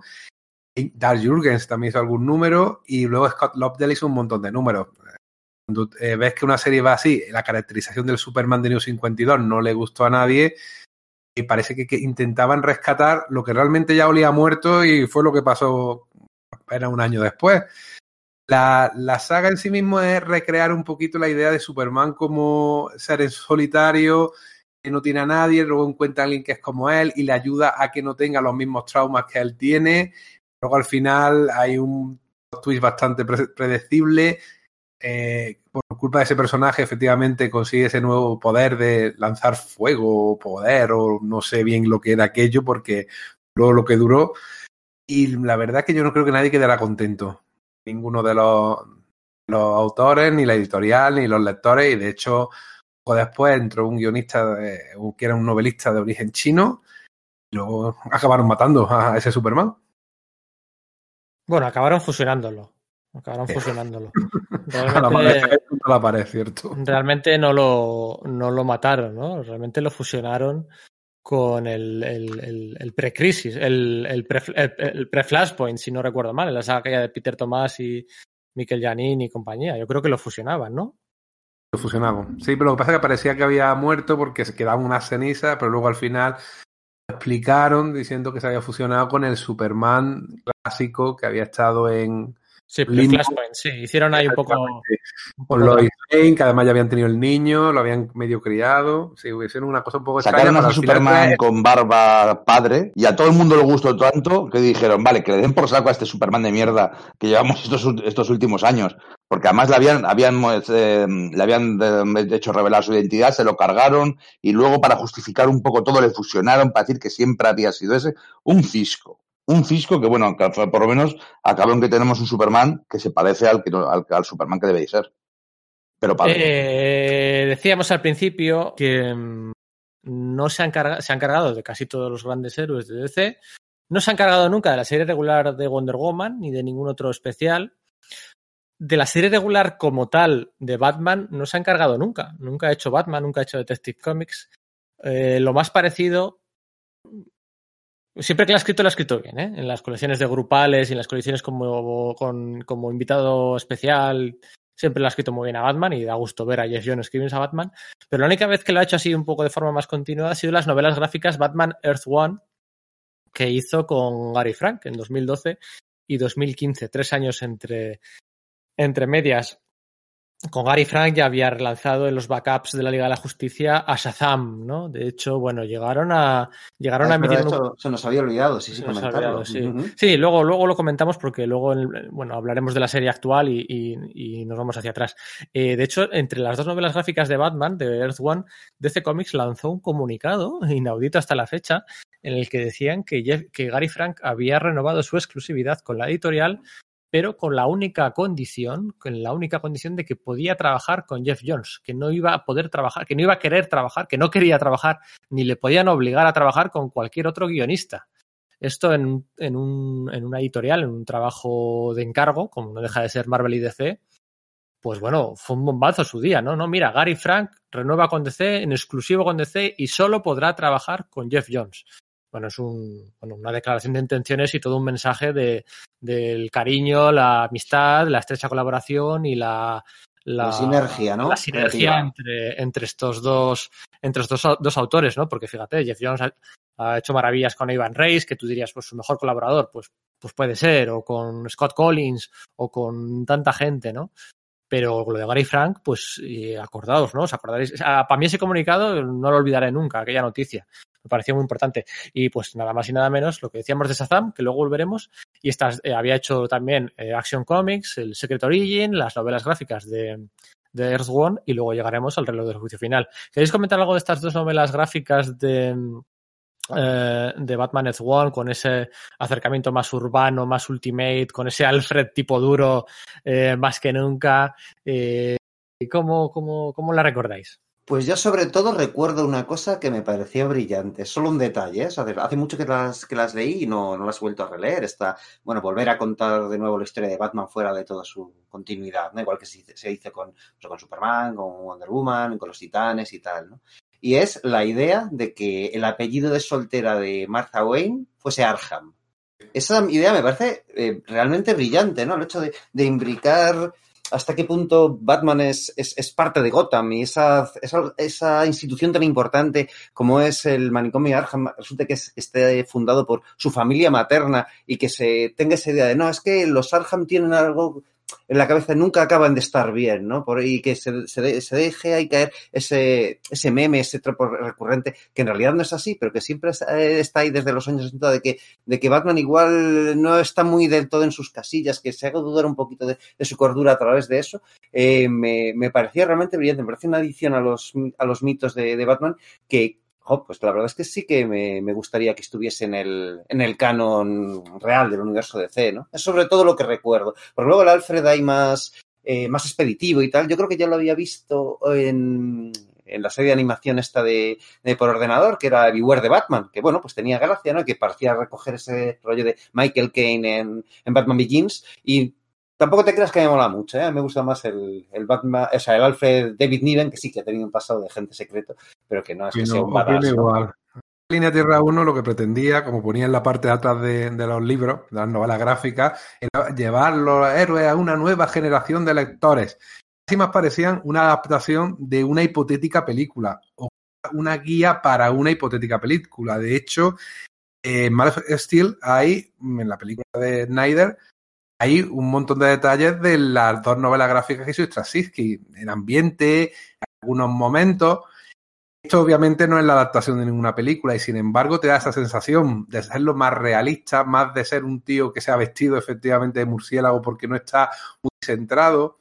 Los villanos no son villanos con superpoderes, son villanos muy de andar por casa. Si lo ponemos como ejemplo, Killer Croc realmente es una persona que tiene un problema de la, de la piel, simplemente, que se ha visto obligado a refugiarse en las alcantarillas porque le persiguen por su aspecto físico. Bueno, es que el personaje era así originalmente, ¿no? No, que pero luego te vivos. a este que es como una especie de Un cocodrilo antropomórfico, ¿no? raro y que, el, y que el pingüino realmente sea un pingüino casi o una persona muy bajita con una muy deforma, muy deforme. Sin embargo, la versión que te da, de hecho, que es el alcalde de Gotham. Ujú. Claro, esos, esos pequeños toques a mí sí me, sí me gustaron, tengo que Muy, muy realistas, muy de pensar, sí, esto se podría hacer en una película. La verdad que está muy bien. Es un Batman distinto al que él ha escrito en, en la Liga de la Justicia y tal, que era más superheroico, más Batman alfa, ¿no? Dice a veces Pedro. Este no, este es un Batman muy mm, pegado a la tierra. Humano, mm, con muchos fallos. Novato, También, novato al final y es novato, un- novato, efectivamente, es un camino del héroe que, que va. De hecho, en el segundo, en el segundo libro es cuando empieza a ser un detective y aconsejado por Gordon. Se va formando poco a poco. Es una idea muy interesante que probablemente no llegue a ninguno más, porque creo que no hay previsto ninguno más. Sí, Pero- hay un previsto uno más a final de este año. Ah, mira, no Vale. sabía. Claro, es que es eso, lo que dices de que es un novato, es que parece que, que la, la idea central mm, vaya alrededor de esas frases del, de Frank Miller en el Batman año 1 que hizo con, con Mazzucchelli, de no, novato con suerte, ¿no? De, pues es, es- eh, pone el, el punto sobre eso y a mí me gusta, no sé. Muy bien. Eh, es una lectura muy agradable. A, ver, a mí yo, yo quiero recordar sí, lo, que, lo que decíais de Gary Frank. A mí me, me- me ha sorprendido, no sabía eso de que solo iba a trabajar con él y creo que es una cosa interesante, pero sobre todo creo que es una cosa que hay que recordar que Gary Frank lleva ya 25 años estando arriba del todo, siendo, bueno, no, lo siguiente, y no muestra signos de ir para atrás. En su último trabajo, que luego del que luego hablaremos, está a un nivel alcanzable por prácticamente nadie. Sí, además el color de Brad Anderson, que le queda muy bien, por cierto, a Jason Favok, del que no hemos hablado hasta ahora, el color de Brad Anderson le Sí. queda estupendamente a, a Gary Frank, ¿no? Eh, bueno, este año, de hecho, eh, sí que hay una tercera novela de Earth One anunciada para finales de año. Está en la página web de, de Jeff Jones. Sabéis todos que Jeff Jones tiene una productora, digamos, que se llama Mad Ghost, en la que, en la que bueno, pues produce sus cómics, sus, sus guiones de, para las películas, para Green Lantern Corps, para Wonder Woman 2, tal, no sé qué, no sé cuál. Y ahí podéis ver, podéis ver los proyectos que tiene, que tiene en cartera. Y curiosamente, pues si decimos antes que no ha tocado mucho Batman, pues este año pues estarán los Three Jokers, que se estrena por fin el próximo mes de junio. Eh, o sea, este mes de junio, el, 10 el día 17, y está la, la novela gráfica de, de, Earth One Volumen 3, nada más y nada menos. En su momento a mí me pareció un poco talento perdido, ¿no? O sea, dedicar en el peor momento, en el 2012, en el peor momento del universo DC, de, de la editorial DC, dedicar, dedicar los esfuerzos de dos talentos tuyos como Jeff Jones y Gary Frank a, a bueno, pues sí, una novela gráfica que ni va ni viene a ningún lado, me, me, me dio rabia, pero bueno, al final es, es, lo que hay. Yo creo que indicaba un poco que a lo mejor no apostaban mucho de, por ello, ¿eh?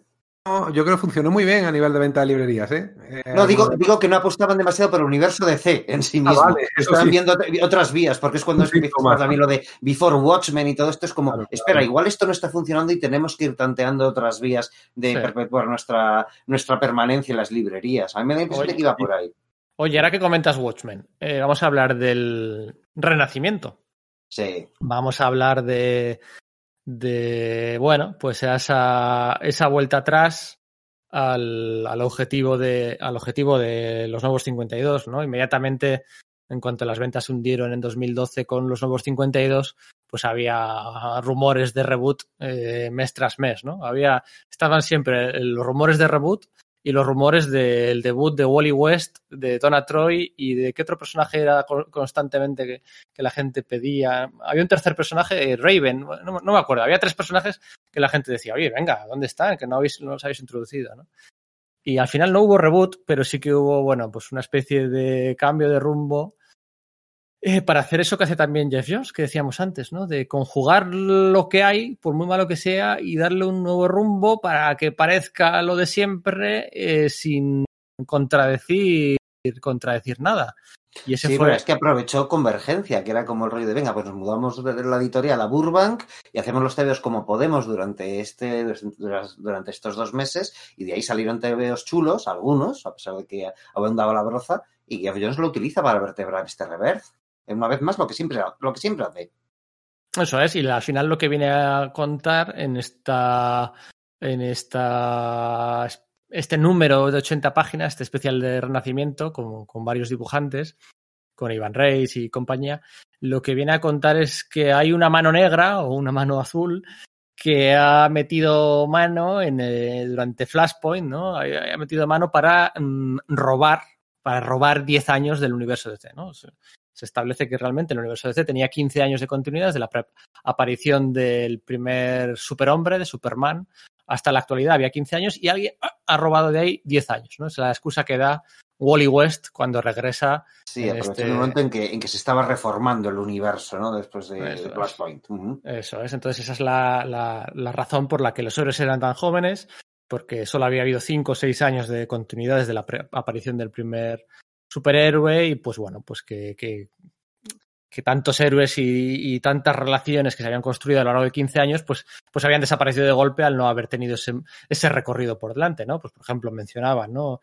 Eh, Green Arrow y Canario Negro, Flecha Verde y Canario Negro, pues, pues, pues, pues no, no, no, no, no se han llegado a conocer en esta nueva versión del universo, pero cada vez que se miran hay una chispa en sus ojos porque en el subconsciente reconocen otra realidad que había antes. Bueno, pues eh, eh, excusas más o menos peregrinas o, o, o, la compatibilidad de dos Wally West, porque habían introducido a otro Wally West negro por aquel entonces, como la serie de televisión, y ahora volvía al Wally West tradicional. Y una explicación ridícula de que por qué había dos Wally West. Bueno, pues porque resulta que el padre tuvo, tuvo a su vez dos hermanos y cada una tuvo, tuvo un hijo, y a los dos casualmente se llamaban Wally, ¿no? Entonces, Wally primos que se llaman igual y por eso, por eso tiene el mismo apellido, ¿no? Y los dos son velocistas, o sea, es que una, una explicación vergonzosa a nivel, nivel el, el, origen de Mercurio como hijo del zumbador en, en Los Vengadores. Eh, Oigan, yo ah. siempre defenderé eso. iba, Para mí el iba... padre de, de Mercurio y, y, la bruja escarlata siempre serán eh, Miss América y el zumbador. Que pasaban por ahí justo en Gundagor, justo. justo cuando Magneto... Bueno, eh, eh, aquí va explicando a, a, base de ridiculeces, pero que coño, que a él le quedan bien, lo del átomo, lo de Grial, lo de Superman, lo de va explicando lo del matrimonio de, de Aquaman y Mera, va explicando cositas y, joder, tú lo ves con un optimismo que dices, pues venga, vamos a tirar para adelante, ¿no? Y, y además todo eso encima lo mete de fondo con la trama del Smiley de Watchmen y, y la, el anuncio del, del crossover de, de Manhattan con Superman y dices, joder, pues, pues, pues, pues bien, eh, les perdono cinco años, esto es 2016, les perdono cinco años de historias eh, poco satisfactorias y, y, y, y, bueno, pues que a, a, costa de sacrificar un universo que, que, que, por muy mal que estuviera en 2009, 2010, pues que todavía tenía mucho potencial. Y, eso es lo que consigue Jeff Jones, ¿no?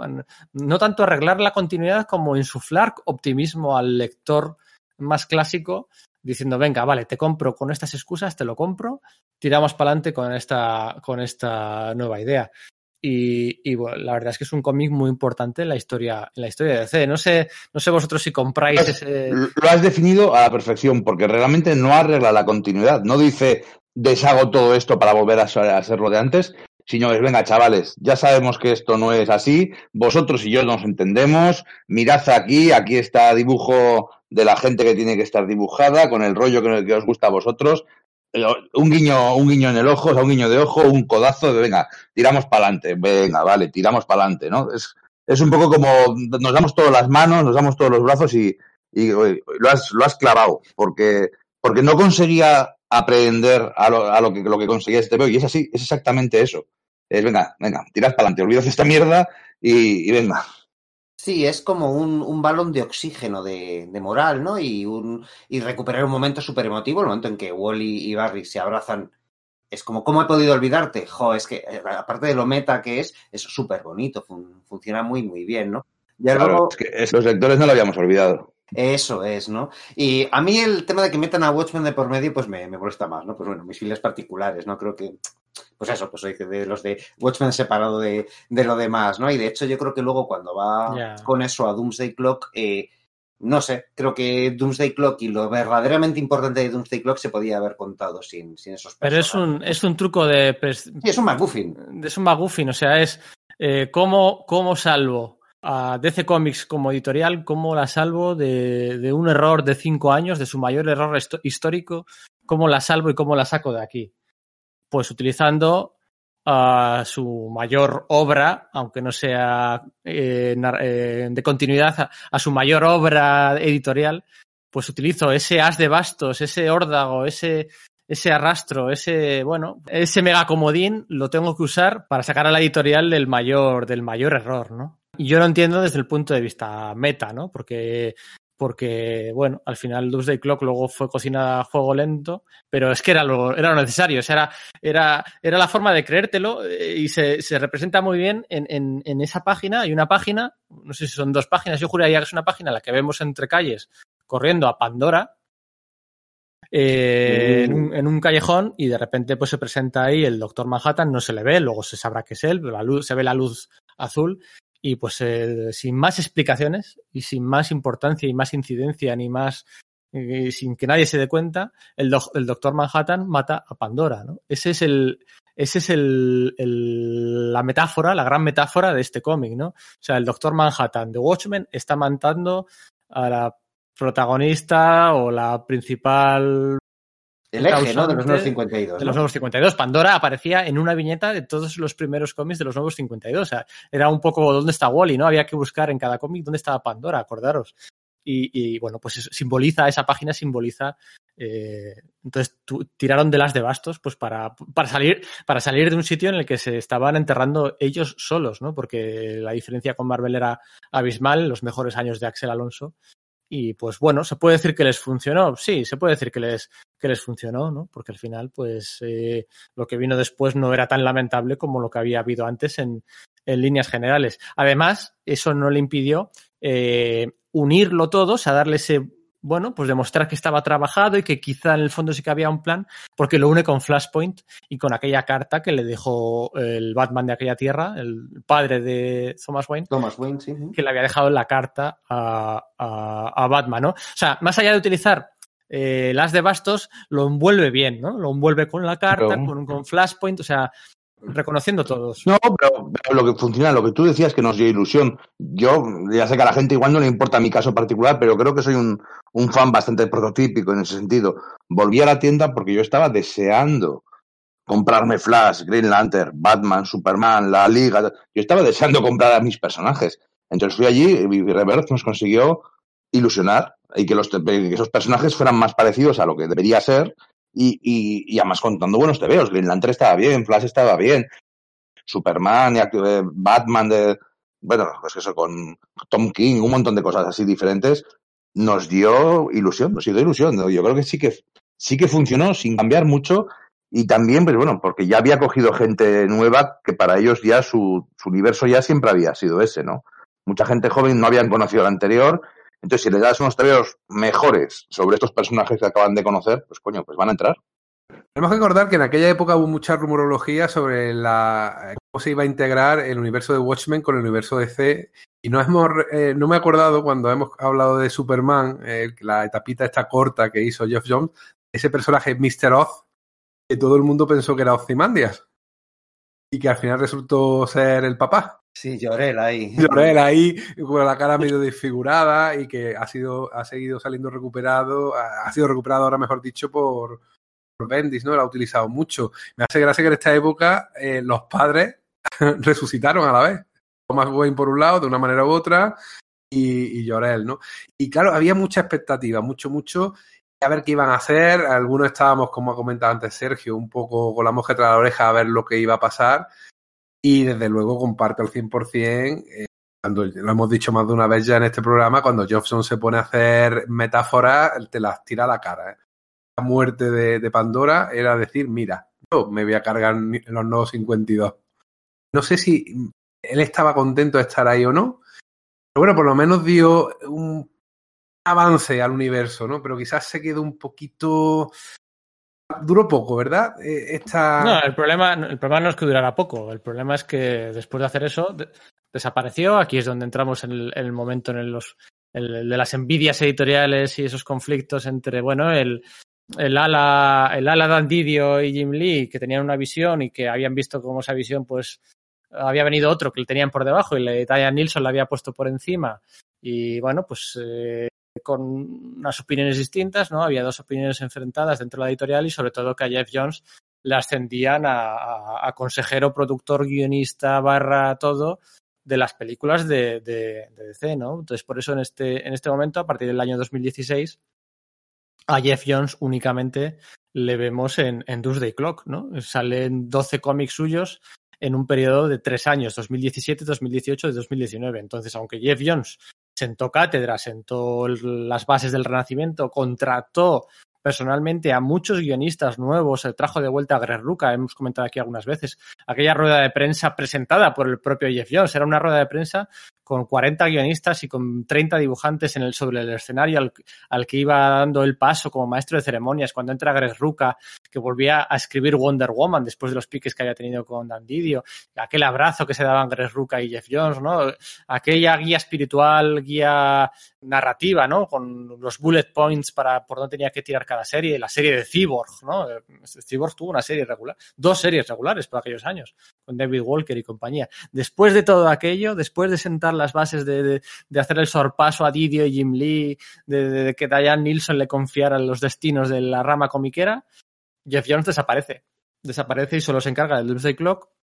Eh, hace una historia corta en el Action Comics número 1000, testimonial, muy testimonial, con- pero bueno, qué menos, y no hace nada más durante el 2017, 2018 y 2019. Entonces, pues esa, esa guía... Y esto, Pedro, Pedro, ¿a qué es debido eso? ¿Le, le vuelven a ganar en el Juego de Tronos y le vuelven a tirar para atrás? Porque yo te, te lo pregunto, ¿eh? Como Claro, alguien que hay sí, como eso es, en la búsqueda de chivos esqui, esqui- ¿cómo es? Chivos es- expiatorios, expiatorios. y de culpables y de bueno y de, y de responsables del fracaso del universo cinematográfico, ¿no? Pues eh, esos disparos a, a todos los lados, que si Zack Snyder, que si Josh Whedon, que si David Goyer, que si los Nolan, que también los Nolan, acordaros, metieron mucha mano en la de Man of Steel.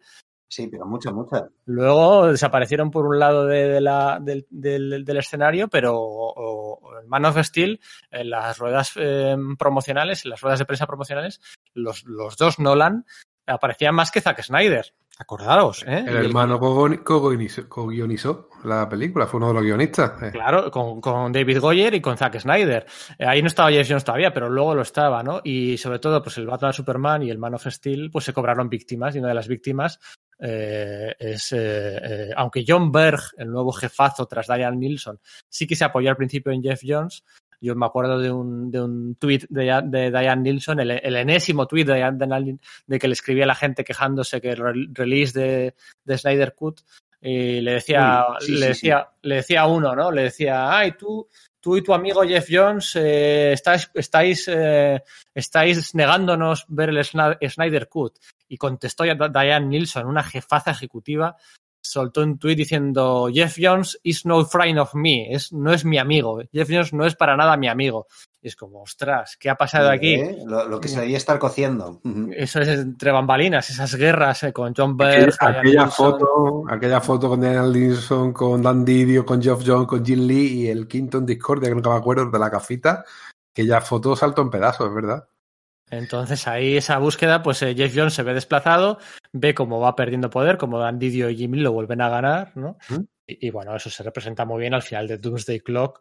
Bueno, se representa muy bien en, en, en, en, en Héroes in Crisis, ¿no? En cómo maltratan a Wally West, eh, ¿Mm? cómo Dan Didio y Tom King maltratan a, a Wally West en, esa miniserie de Héroes in claro. Crisis, ha traducido aquí, sí, sí, Héroes in sí, Crisis. Sí. Esa miniserie de mierda, quieres decir.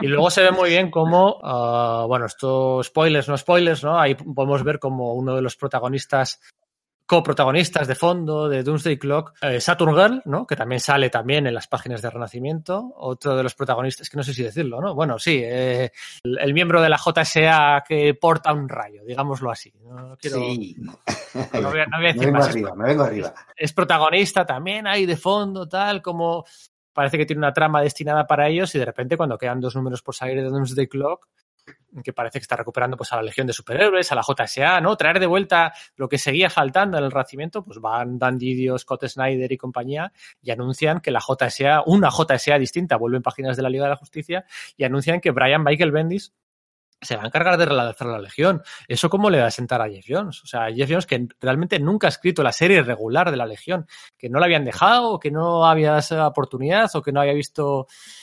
Pues cómo, cómo, le sienta eso, ¿no? Y cómo le sienta que mientras tú estás construyendo para traer a Saturn de vuelta a la Legión, de repente otro lo está haciendo en, en- en las series de Superman, distinto a lo que estás haciendo tú, eh, se siente como muy invalidado, ¿no? Mm, Hay unas guerras de poder en las que Jeff Jones, eh, bueno, pues ha salido no perdiendo, porque él está, siempre ha estado cómodo con el segundo plano. Y acordaros que se anunció aquel, aquel verano del 2018 un subsello, un subsello propio, de estos subsellos que tiene DC, que tiene 10.000 subsellos, que si Wonder Twins, que si, que si el Black Label, que si Joe Hill Comics, que si Hanna Barbera, que si se anunció el sello de Jeff Jones, que era The Killing Zone, la de Killing Zone, ¿no? Un, un guiño a, a The Killing Joke, siempre Jeff Jones tocando un poco las narices a Alan Moore, eh, en el que se prometía que iban a salir unas series abanderadas y guionizadas por Jeff Jones, con personajes que nunca había escrito hasta la fecha, que iban a contar una macro historia de 100 números entrelazada, pero sin que los personajes se conocían, como lo, un poco como lo de Seven Soldiers de eh, Grant Morrison. Pues Sí. ser un poco lo mismo, se anunció en verano de- del 2017, 2018, 2017. Y han pasado tres años y no ha salido ni un solo título de aquel, de aquel sello prometido, ¿no? O sea, ha habido unas.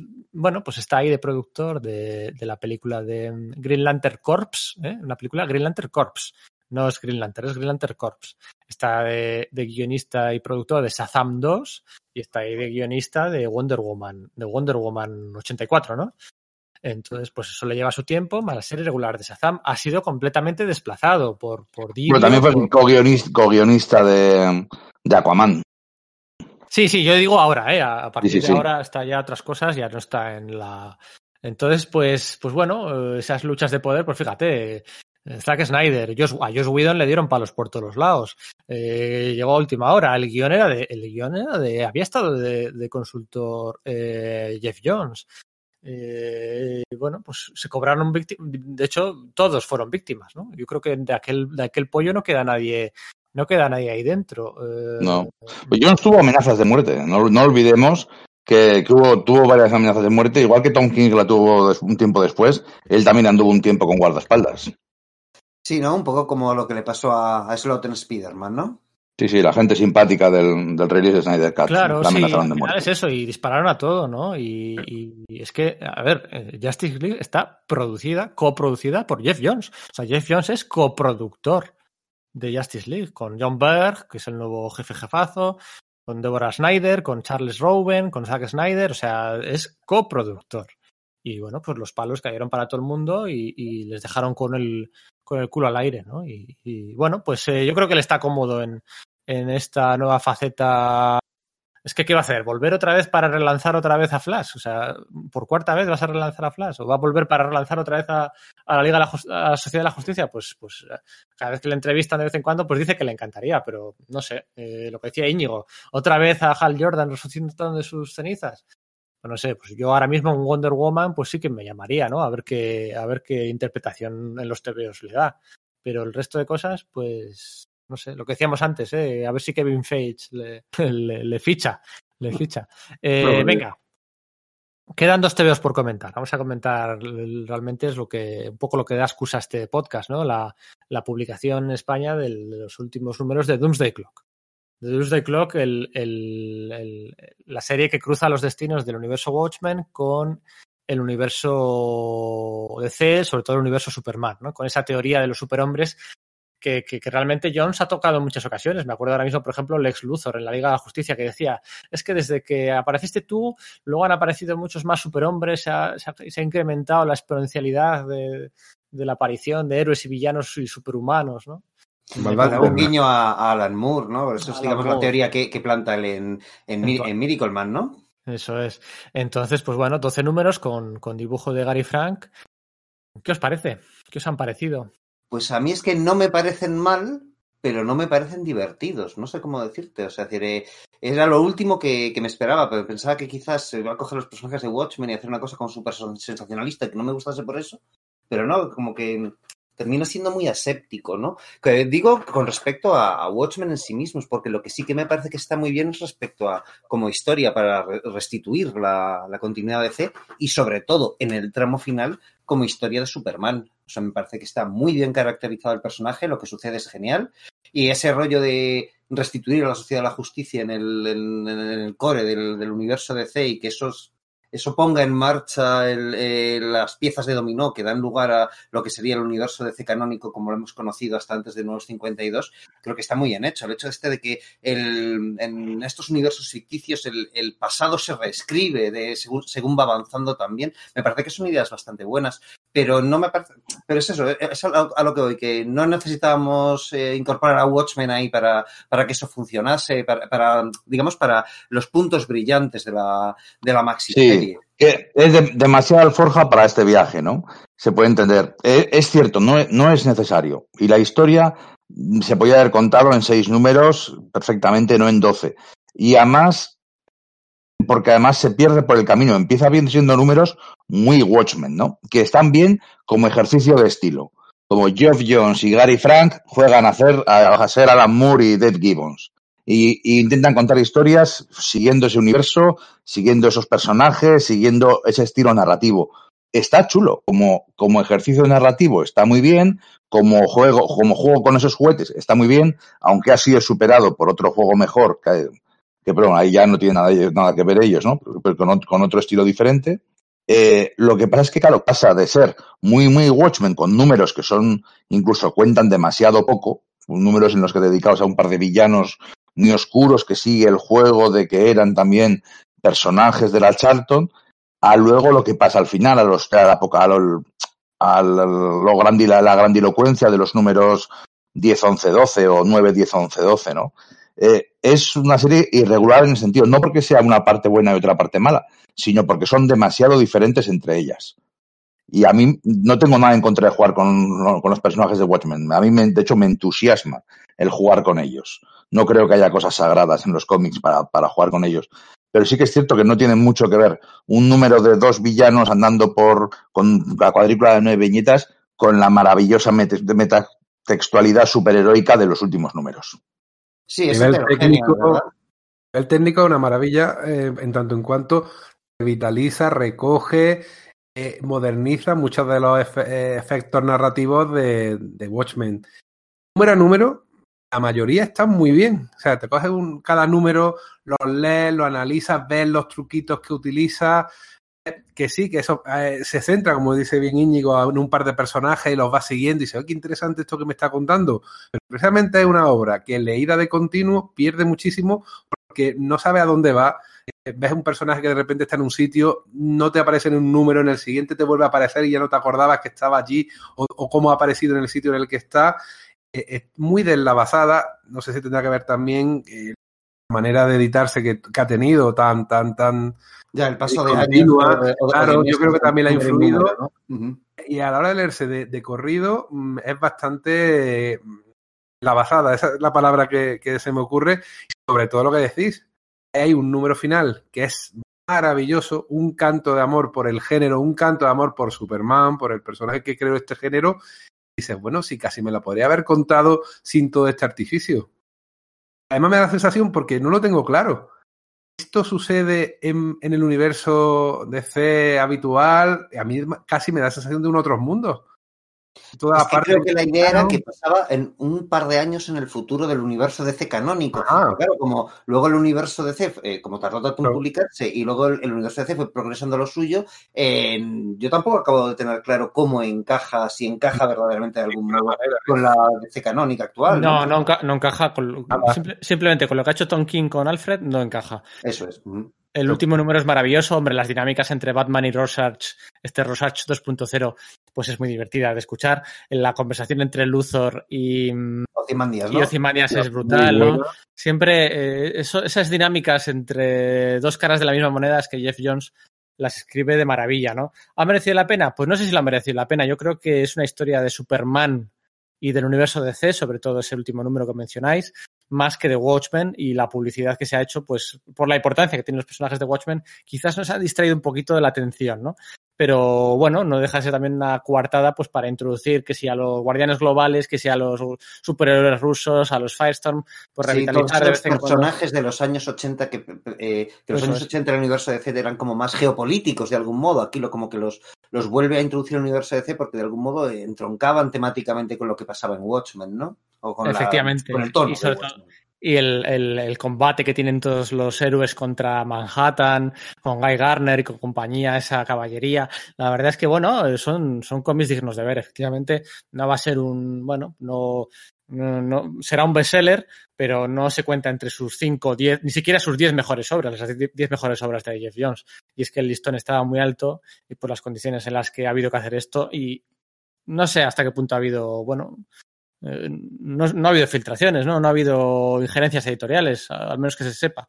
Pero bueno, Y eso que él, eh, o sea, estamos diciendo, diciendo esto de que no está entre sus 10 mejores obras, y ojo que, lo, que a pesar de que está reproduciendo o recreando mecanismos de, de otro tío, de Alan Moore y tal, eh, no está siendo un guionista cómodo ahí, ¿no? Eh, no escribe con el piloto automático, ni mucho menos, se nota un esfuerzo en, Sí. en- en lo que está desarrollando, ¿eh? O sea, y es meritorio, pero Cuando- de alguna forma no acaba de cristalizar, no sé.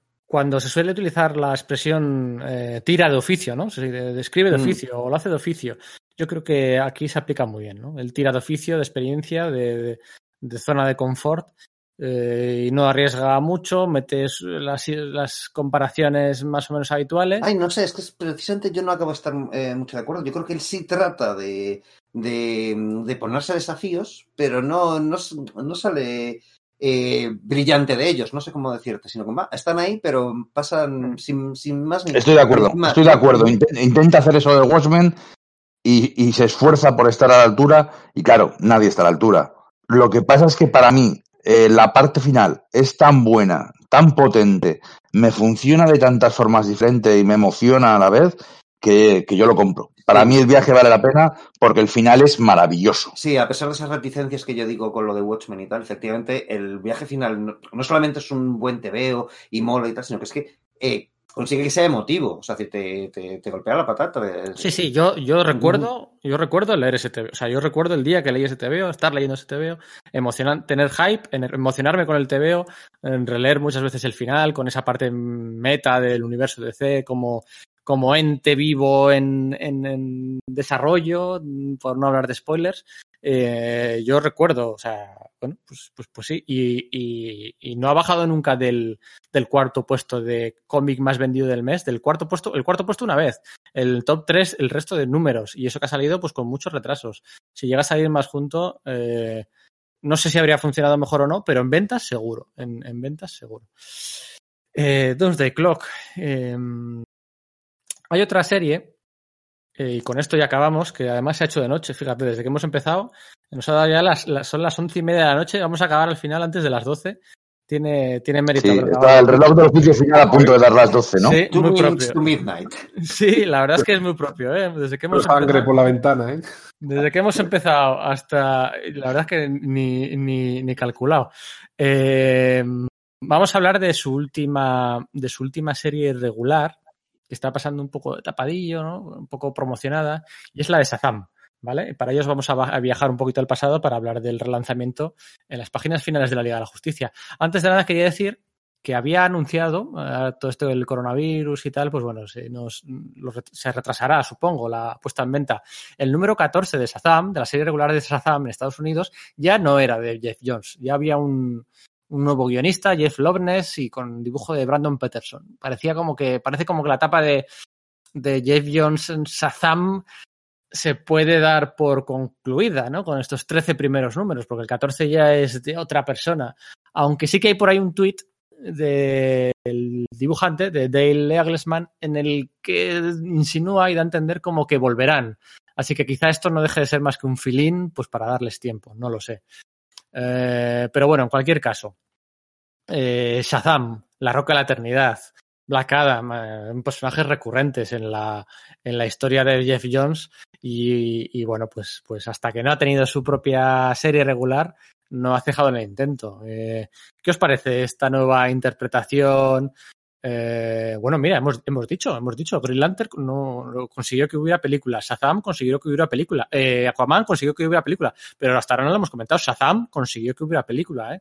porque ese mm, Billy Batson más macarrilla, esa familia de acogida, con más, con más, con más miembros que acaban siendo todos también, también es, es la base, en los cómics es la base de la película tal cual, ¿no? Bueno, es que la película... O, la- o- o las circunstancias de, de Sivana, ¿no? Que de ser un científico loco pasa a estar relacionado con el tema de la magia. Es que es, o sea, eh, las- los complementos que Geoff Jones y, y Gary Frank realizaron para la, para la serie de la Liga de la Justicia, contando de nuevo el, eh, el origen de Shazam para esos nuevos 52, eh, son la Biblia de la, nueva de la película de Shazam, ¿no? Con una salvedad, es que no es ya tanto que Billy Batson sea macarrilla o tal, eso es, quizás es- eh, no, no es tan importante pero el tono que, que Geoff Jones le da a, a ese Shazam con Gary Frank es bastante tenebroso, ¿vale? Cosa que le da ese rollo como de, de nuevo, vuelve a ser fan- fantasía infantil, pero con un giro, digamos, un poco más, a, ver si lo entendemos, un poco más Dickens, en el sentido que puede ser cruel con los niños, cosa que le da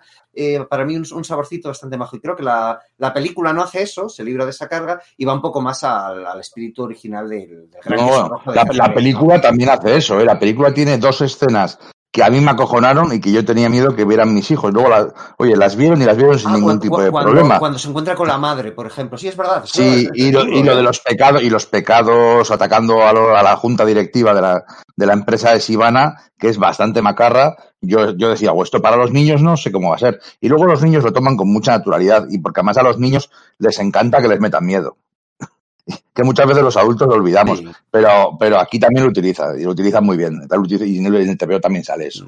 Y luego es eso, lo que es su serie regular, pues eh, honestamente yo no la he estado siguiendo y fíjate que sí que tenía ciertas expectativas con ella y me leí un par de números, eh, pues Geoff Jones, pues lo que decías Pedro, ¿no? Pues cogiendo de nuevo al Capitán Marvel, a todos estos tropos habituales de su, de, de- de su trayectoria en DC, Black Adam, todo esto y tal, y además dibujando con Dale Eaglesham, ¿no? Que pues ya lo he comentado, a mí ese dibujante me encanta en ese segundo volumen de la JSA. Y sin embargo, eh, entiendo lo que hace, de darle un tono de nuevo más fantástico, más infantil, de, de algún modo, pero no, yo no, no, no, me, no me acabo de calar lo que leí. Entonces, lo cierto es que no lo he seguido. No digo que sea malo, ni mucho menos, simplemente que pues no coincida con mis gustos. Capitán Marvel es complicadito de, de- de integrar en un universo superheroico más serio, porque siempre tiene detrás, aunque yo creo que ya todo el mundo que de los aficionados de los últimos 10, 15, 20 años y desde luego la gente que lo conoce en el cine consciente de ese mundo de fantasía, de esos tigres parlantes, de esos gusanitos eh, y súper inteligentes que poblaban las páginas de, de la serie original, que vendía más que Superman para el que conoce el personaje siempre está la tentación de revitalizar e- ese, ese tono, pero nunca acaba de encajar. Eh, Al final o lo convierte en un panfilete, un pánfilo, un cacho carne con ojos, como era en la, en la Liga de la Justicia eh, de Giffen y de Mateis, o, o intentan meter el tema mágico, pero nunca el tema mágico, no sé por qué, acaba de atraer a los lectores. En definitiva que sí, la serie es entretenida, eh, tiene ideas interesantes, la dinámica entre los niños protagonistas está muy bien. Es verdad lo del Charles Dickens, no había caído, pero es una recuerda mucho a ese tipo de, de Sí, yo historia. creo que tiene mucho ese rollo Ah. de literatura inglesa. Ah, si, quieres, bien. incluso quieres- si quieres Harry Potter, no sé cómo decirte, ese rollo de crueldad para con los niños y oscuridad a pesar de atesorar la esperanza y la fantasía. Pero es verdad que tampoco es una serie que digas tú me la voy a llevar en el recuerdo ni, ni en el corazón. Bueno, tenemos tiempo para ir analizando uno por uno, ¿no? Los números de esta serie regular. ¿Empezamos? Que, que esta serie no la hemos leído ninguno. Yo leí los dos primeros números. Sospecho. que no lo Ah, no, yo sí, yo sí. Decía de ironía, lo decía Ah. irónicamente porque nos hemos, nos hemos pasado un poco de frenada. Eh, no, no, a mí sí me, a mí sí me gusta. El, el número 2 me fastidió mucho que había un, joder, un, un dibujo de feeling en el número 2. Sí, es verdad. es que me saca, además no muy bueno. Sí, yo creo que fue ahí donde, donde desconecté cuando como, jo, ya Es me como- quitas a Eagles Eaglesham. Es verdad, Claro. no lo recordaba.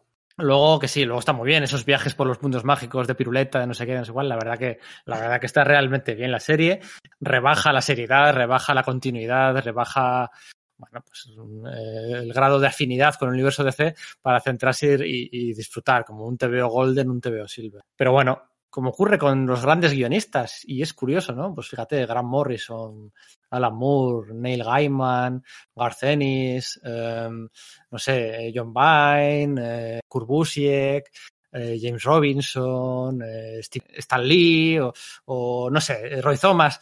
Eh, da la sensación, ¿no da la sensación a vosotros que las grandes obras de todos estos que he mencionado y también de Jeff Jones se agrupan al principio de su carrera? El tercer, cuarto año. Sí, bueno, aquí son 20 años, ¿no? 21 Hombre, años. es que a mí me parece razonable. O sea, que años, tú ¿eh? estás haciendo tu trabajo y, y creas obras que son clave. Entonces el mercado cambia, la forma de entender incluso el, el, el cómo se leen esos TVOs cambia y es muy complicado mantener ese nivel. Siempre no puedes estar permanentemente revolucionando. Esos tíos ya han hecho lo que, lo que tenían que hacer, ya han cumplido con su deber más allá del honor para con, con la industria, el género y si quieres hasta el medio, ¿no? Entonces, no sé, no, eh, no creo que, que, haya equivalentes tampoco en otros artes en los que un tío durante 40 años esté permanentemente revolucionando su medio, ¿no? Sí, pero bueno, la, la, duración de las obras que hemos dedicado a cada obra queda muy reflejado, ¿no? Los últimos 10 años, pues fíjate, de Flashpoint para aquí nos lo hemos ventilado en hora y media, de 2011 a 2010 a 2020, y en cambio nos hemos recreado más en, el, en, en la primera mitad de su carrera, ¿no? O sea, mm -hmm. se agrupan ahí todas las grandes obras, ¿no?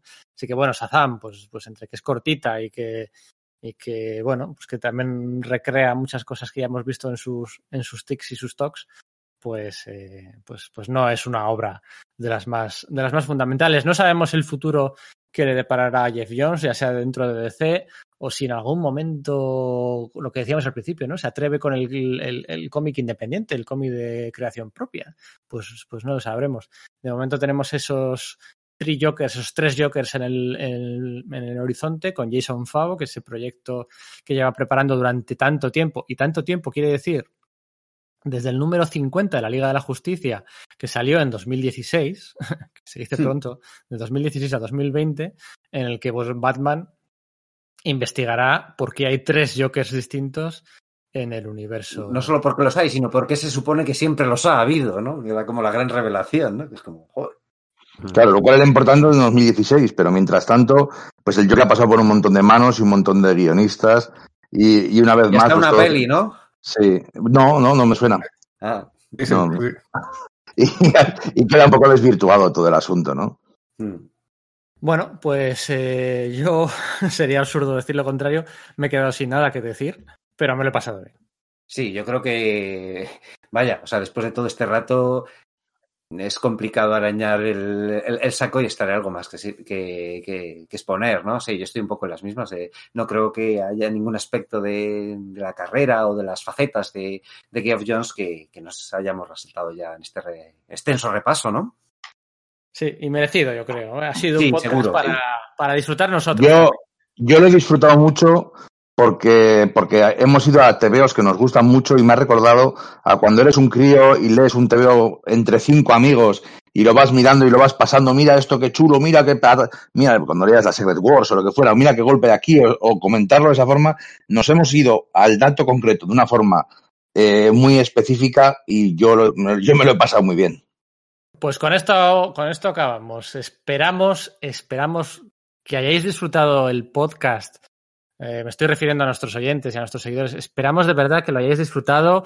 Super premio que haya llegado hasta el final. Ha sido un podcast que hemos hecho para que os guste, para, bueno, varios nos lo habíais pedido, hacer un podcast de Jeff Jones, pero también es cierto, y tenemos que confesarlo, ¿verdad, Íñigo? ¿Verdad, Sergio, Enrique? Que lo hemos hecho también, lo hemos hecho por nosotros, ¿no? O sea, lo hemos hecho pues para, recrearnos en, en, en, en, tantas historias que nos han hecho disfrutar durante tanto tiempo que normalmente en un podcast estándar más corto, pues, pues bueno, pues, pues igual para hablar, no sé, cinco minutos o diez minutos de la JSA, pues, pues dices, ah, pues, pues no me lo, no me la releo, ¿no? Ya me la releí hace dos años, pues no me la releo. Pues no, hemos aprovechado y nos hemos releído todo, eh, nos hemos releído pues igual 250 cómics tranquilamente cada uno em, pues porque lo hemos hecho, pues, pues, pues, pues, oye, pues para nosotros, ¿no? Para vosotros también y esperamos que os haya gustado, que, que nos deis likes y, como se dice, likes y, y retweets y fabs, ¿no? O como se diga, eh, que sus- os suscribáis a nuestro canal de iVoox, que os guste, pero hemos de confesar que lo hemos hecho así de largo, pues para, para nosotros mismos. Así que sí, esperamos que, que bueno, pues que hayamos podido transmitiros una parte de, de esa pasión. Yo creo que sí, que, que Geoff Jones da entre, el, vamos, entre los lectores eh, y aficionados en español como para ellos, como para que despierta tanta pasión como en nosotros. Sí, esperamos que hayan sobrevivido a la experiencia. Porque Ah, vaya nunca dicho. Y yo creo que nunca más nos van a pedir que hagamos nada. Bueno, yo creo que sí que es disfrutable, ¿eh? Es un, es un autor que no tiene una panda de haters, ¿no? Y no, no se al menos que yo sepa, no, no se le reconoce así un, un fandom súper en contra, ¿no? Digamos que es un, un tipo de lector y seguidor el que es el lector de Jeff Jones que es, es complaciente, ¿no? Que, que casi le gusta la mayoría de las cosas que ha hecho, ¿no? Así que bueno, espero que lo hayan, espero que lo hayan disfrutado. Y ya nos hemos enrollado demasiado en la despedida y solo nos queda daros las gracias una vez más y hasta la próxima. Un saludo. Adiós. Nos hablamos.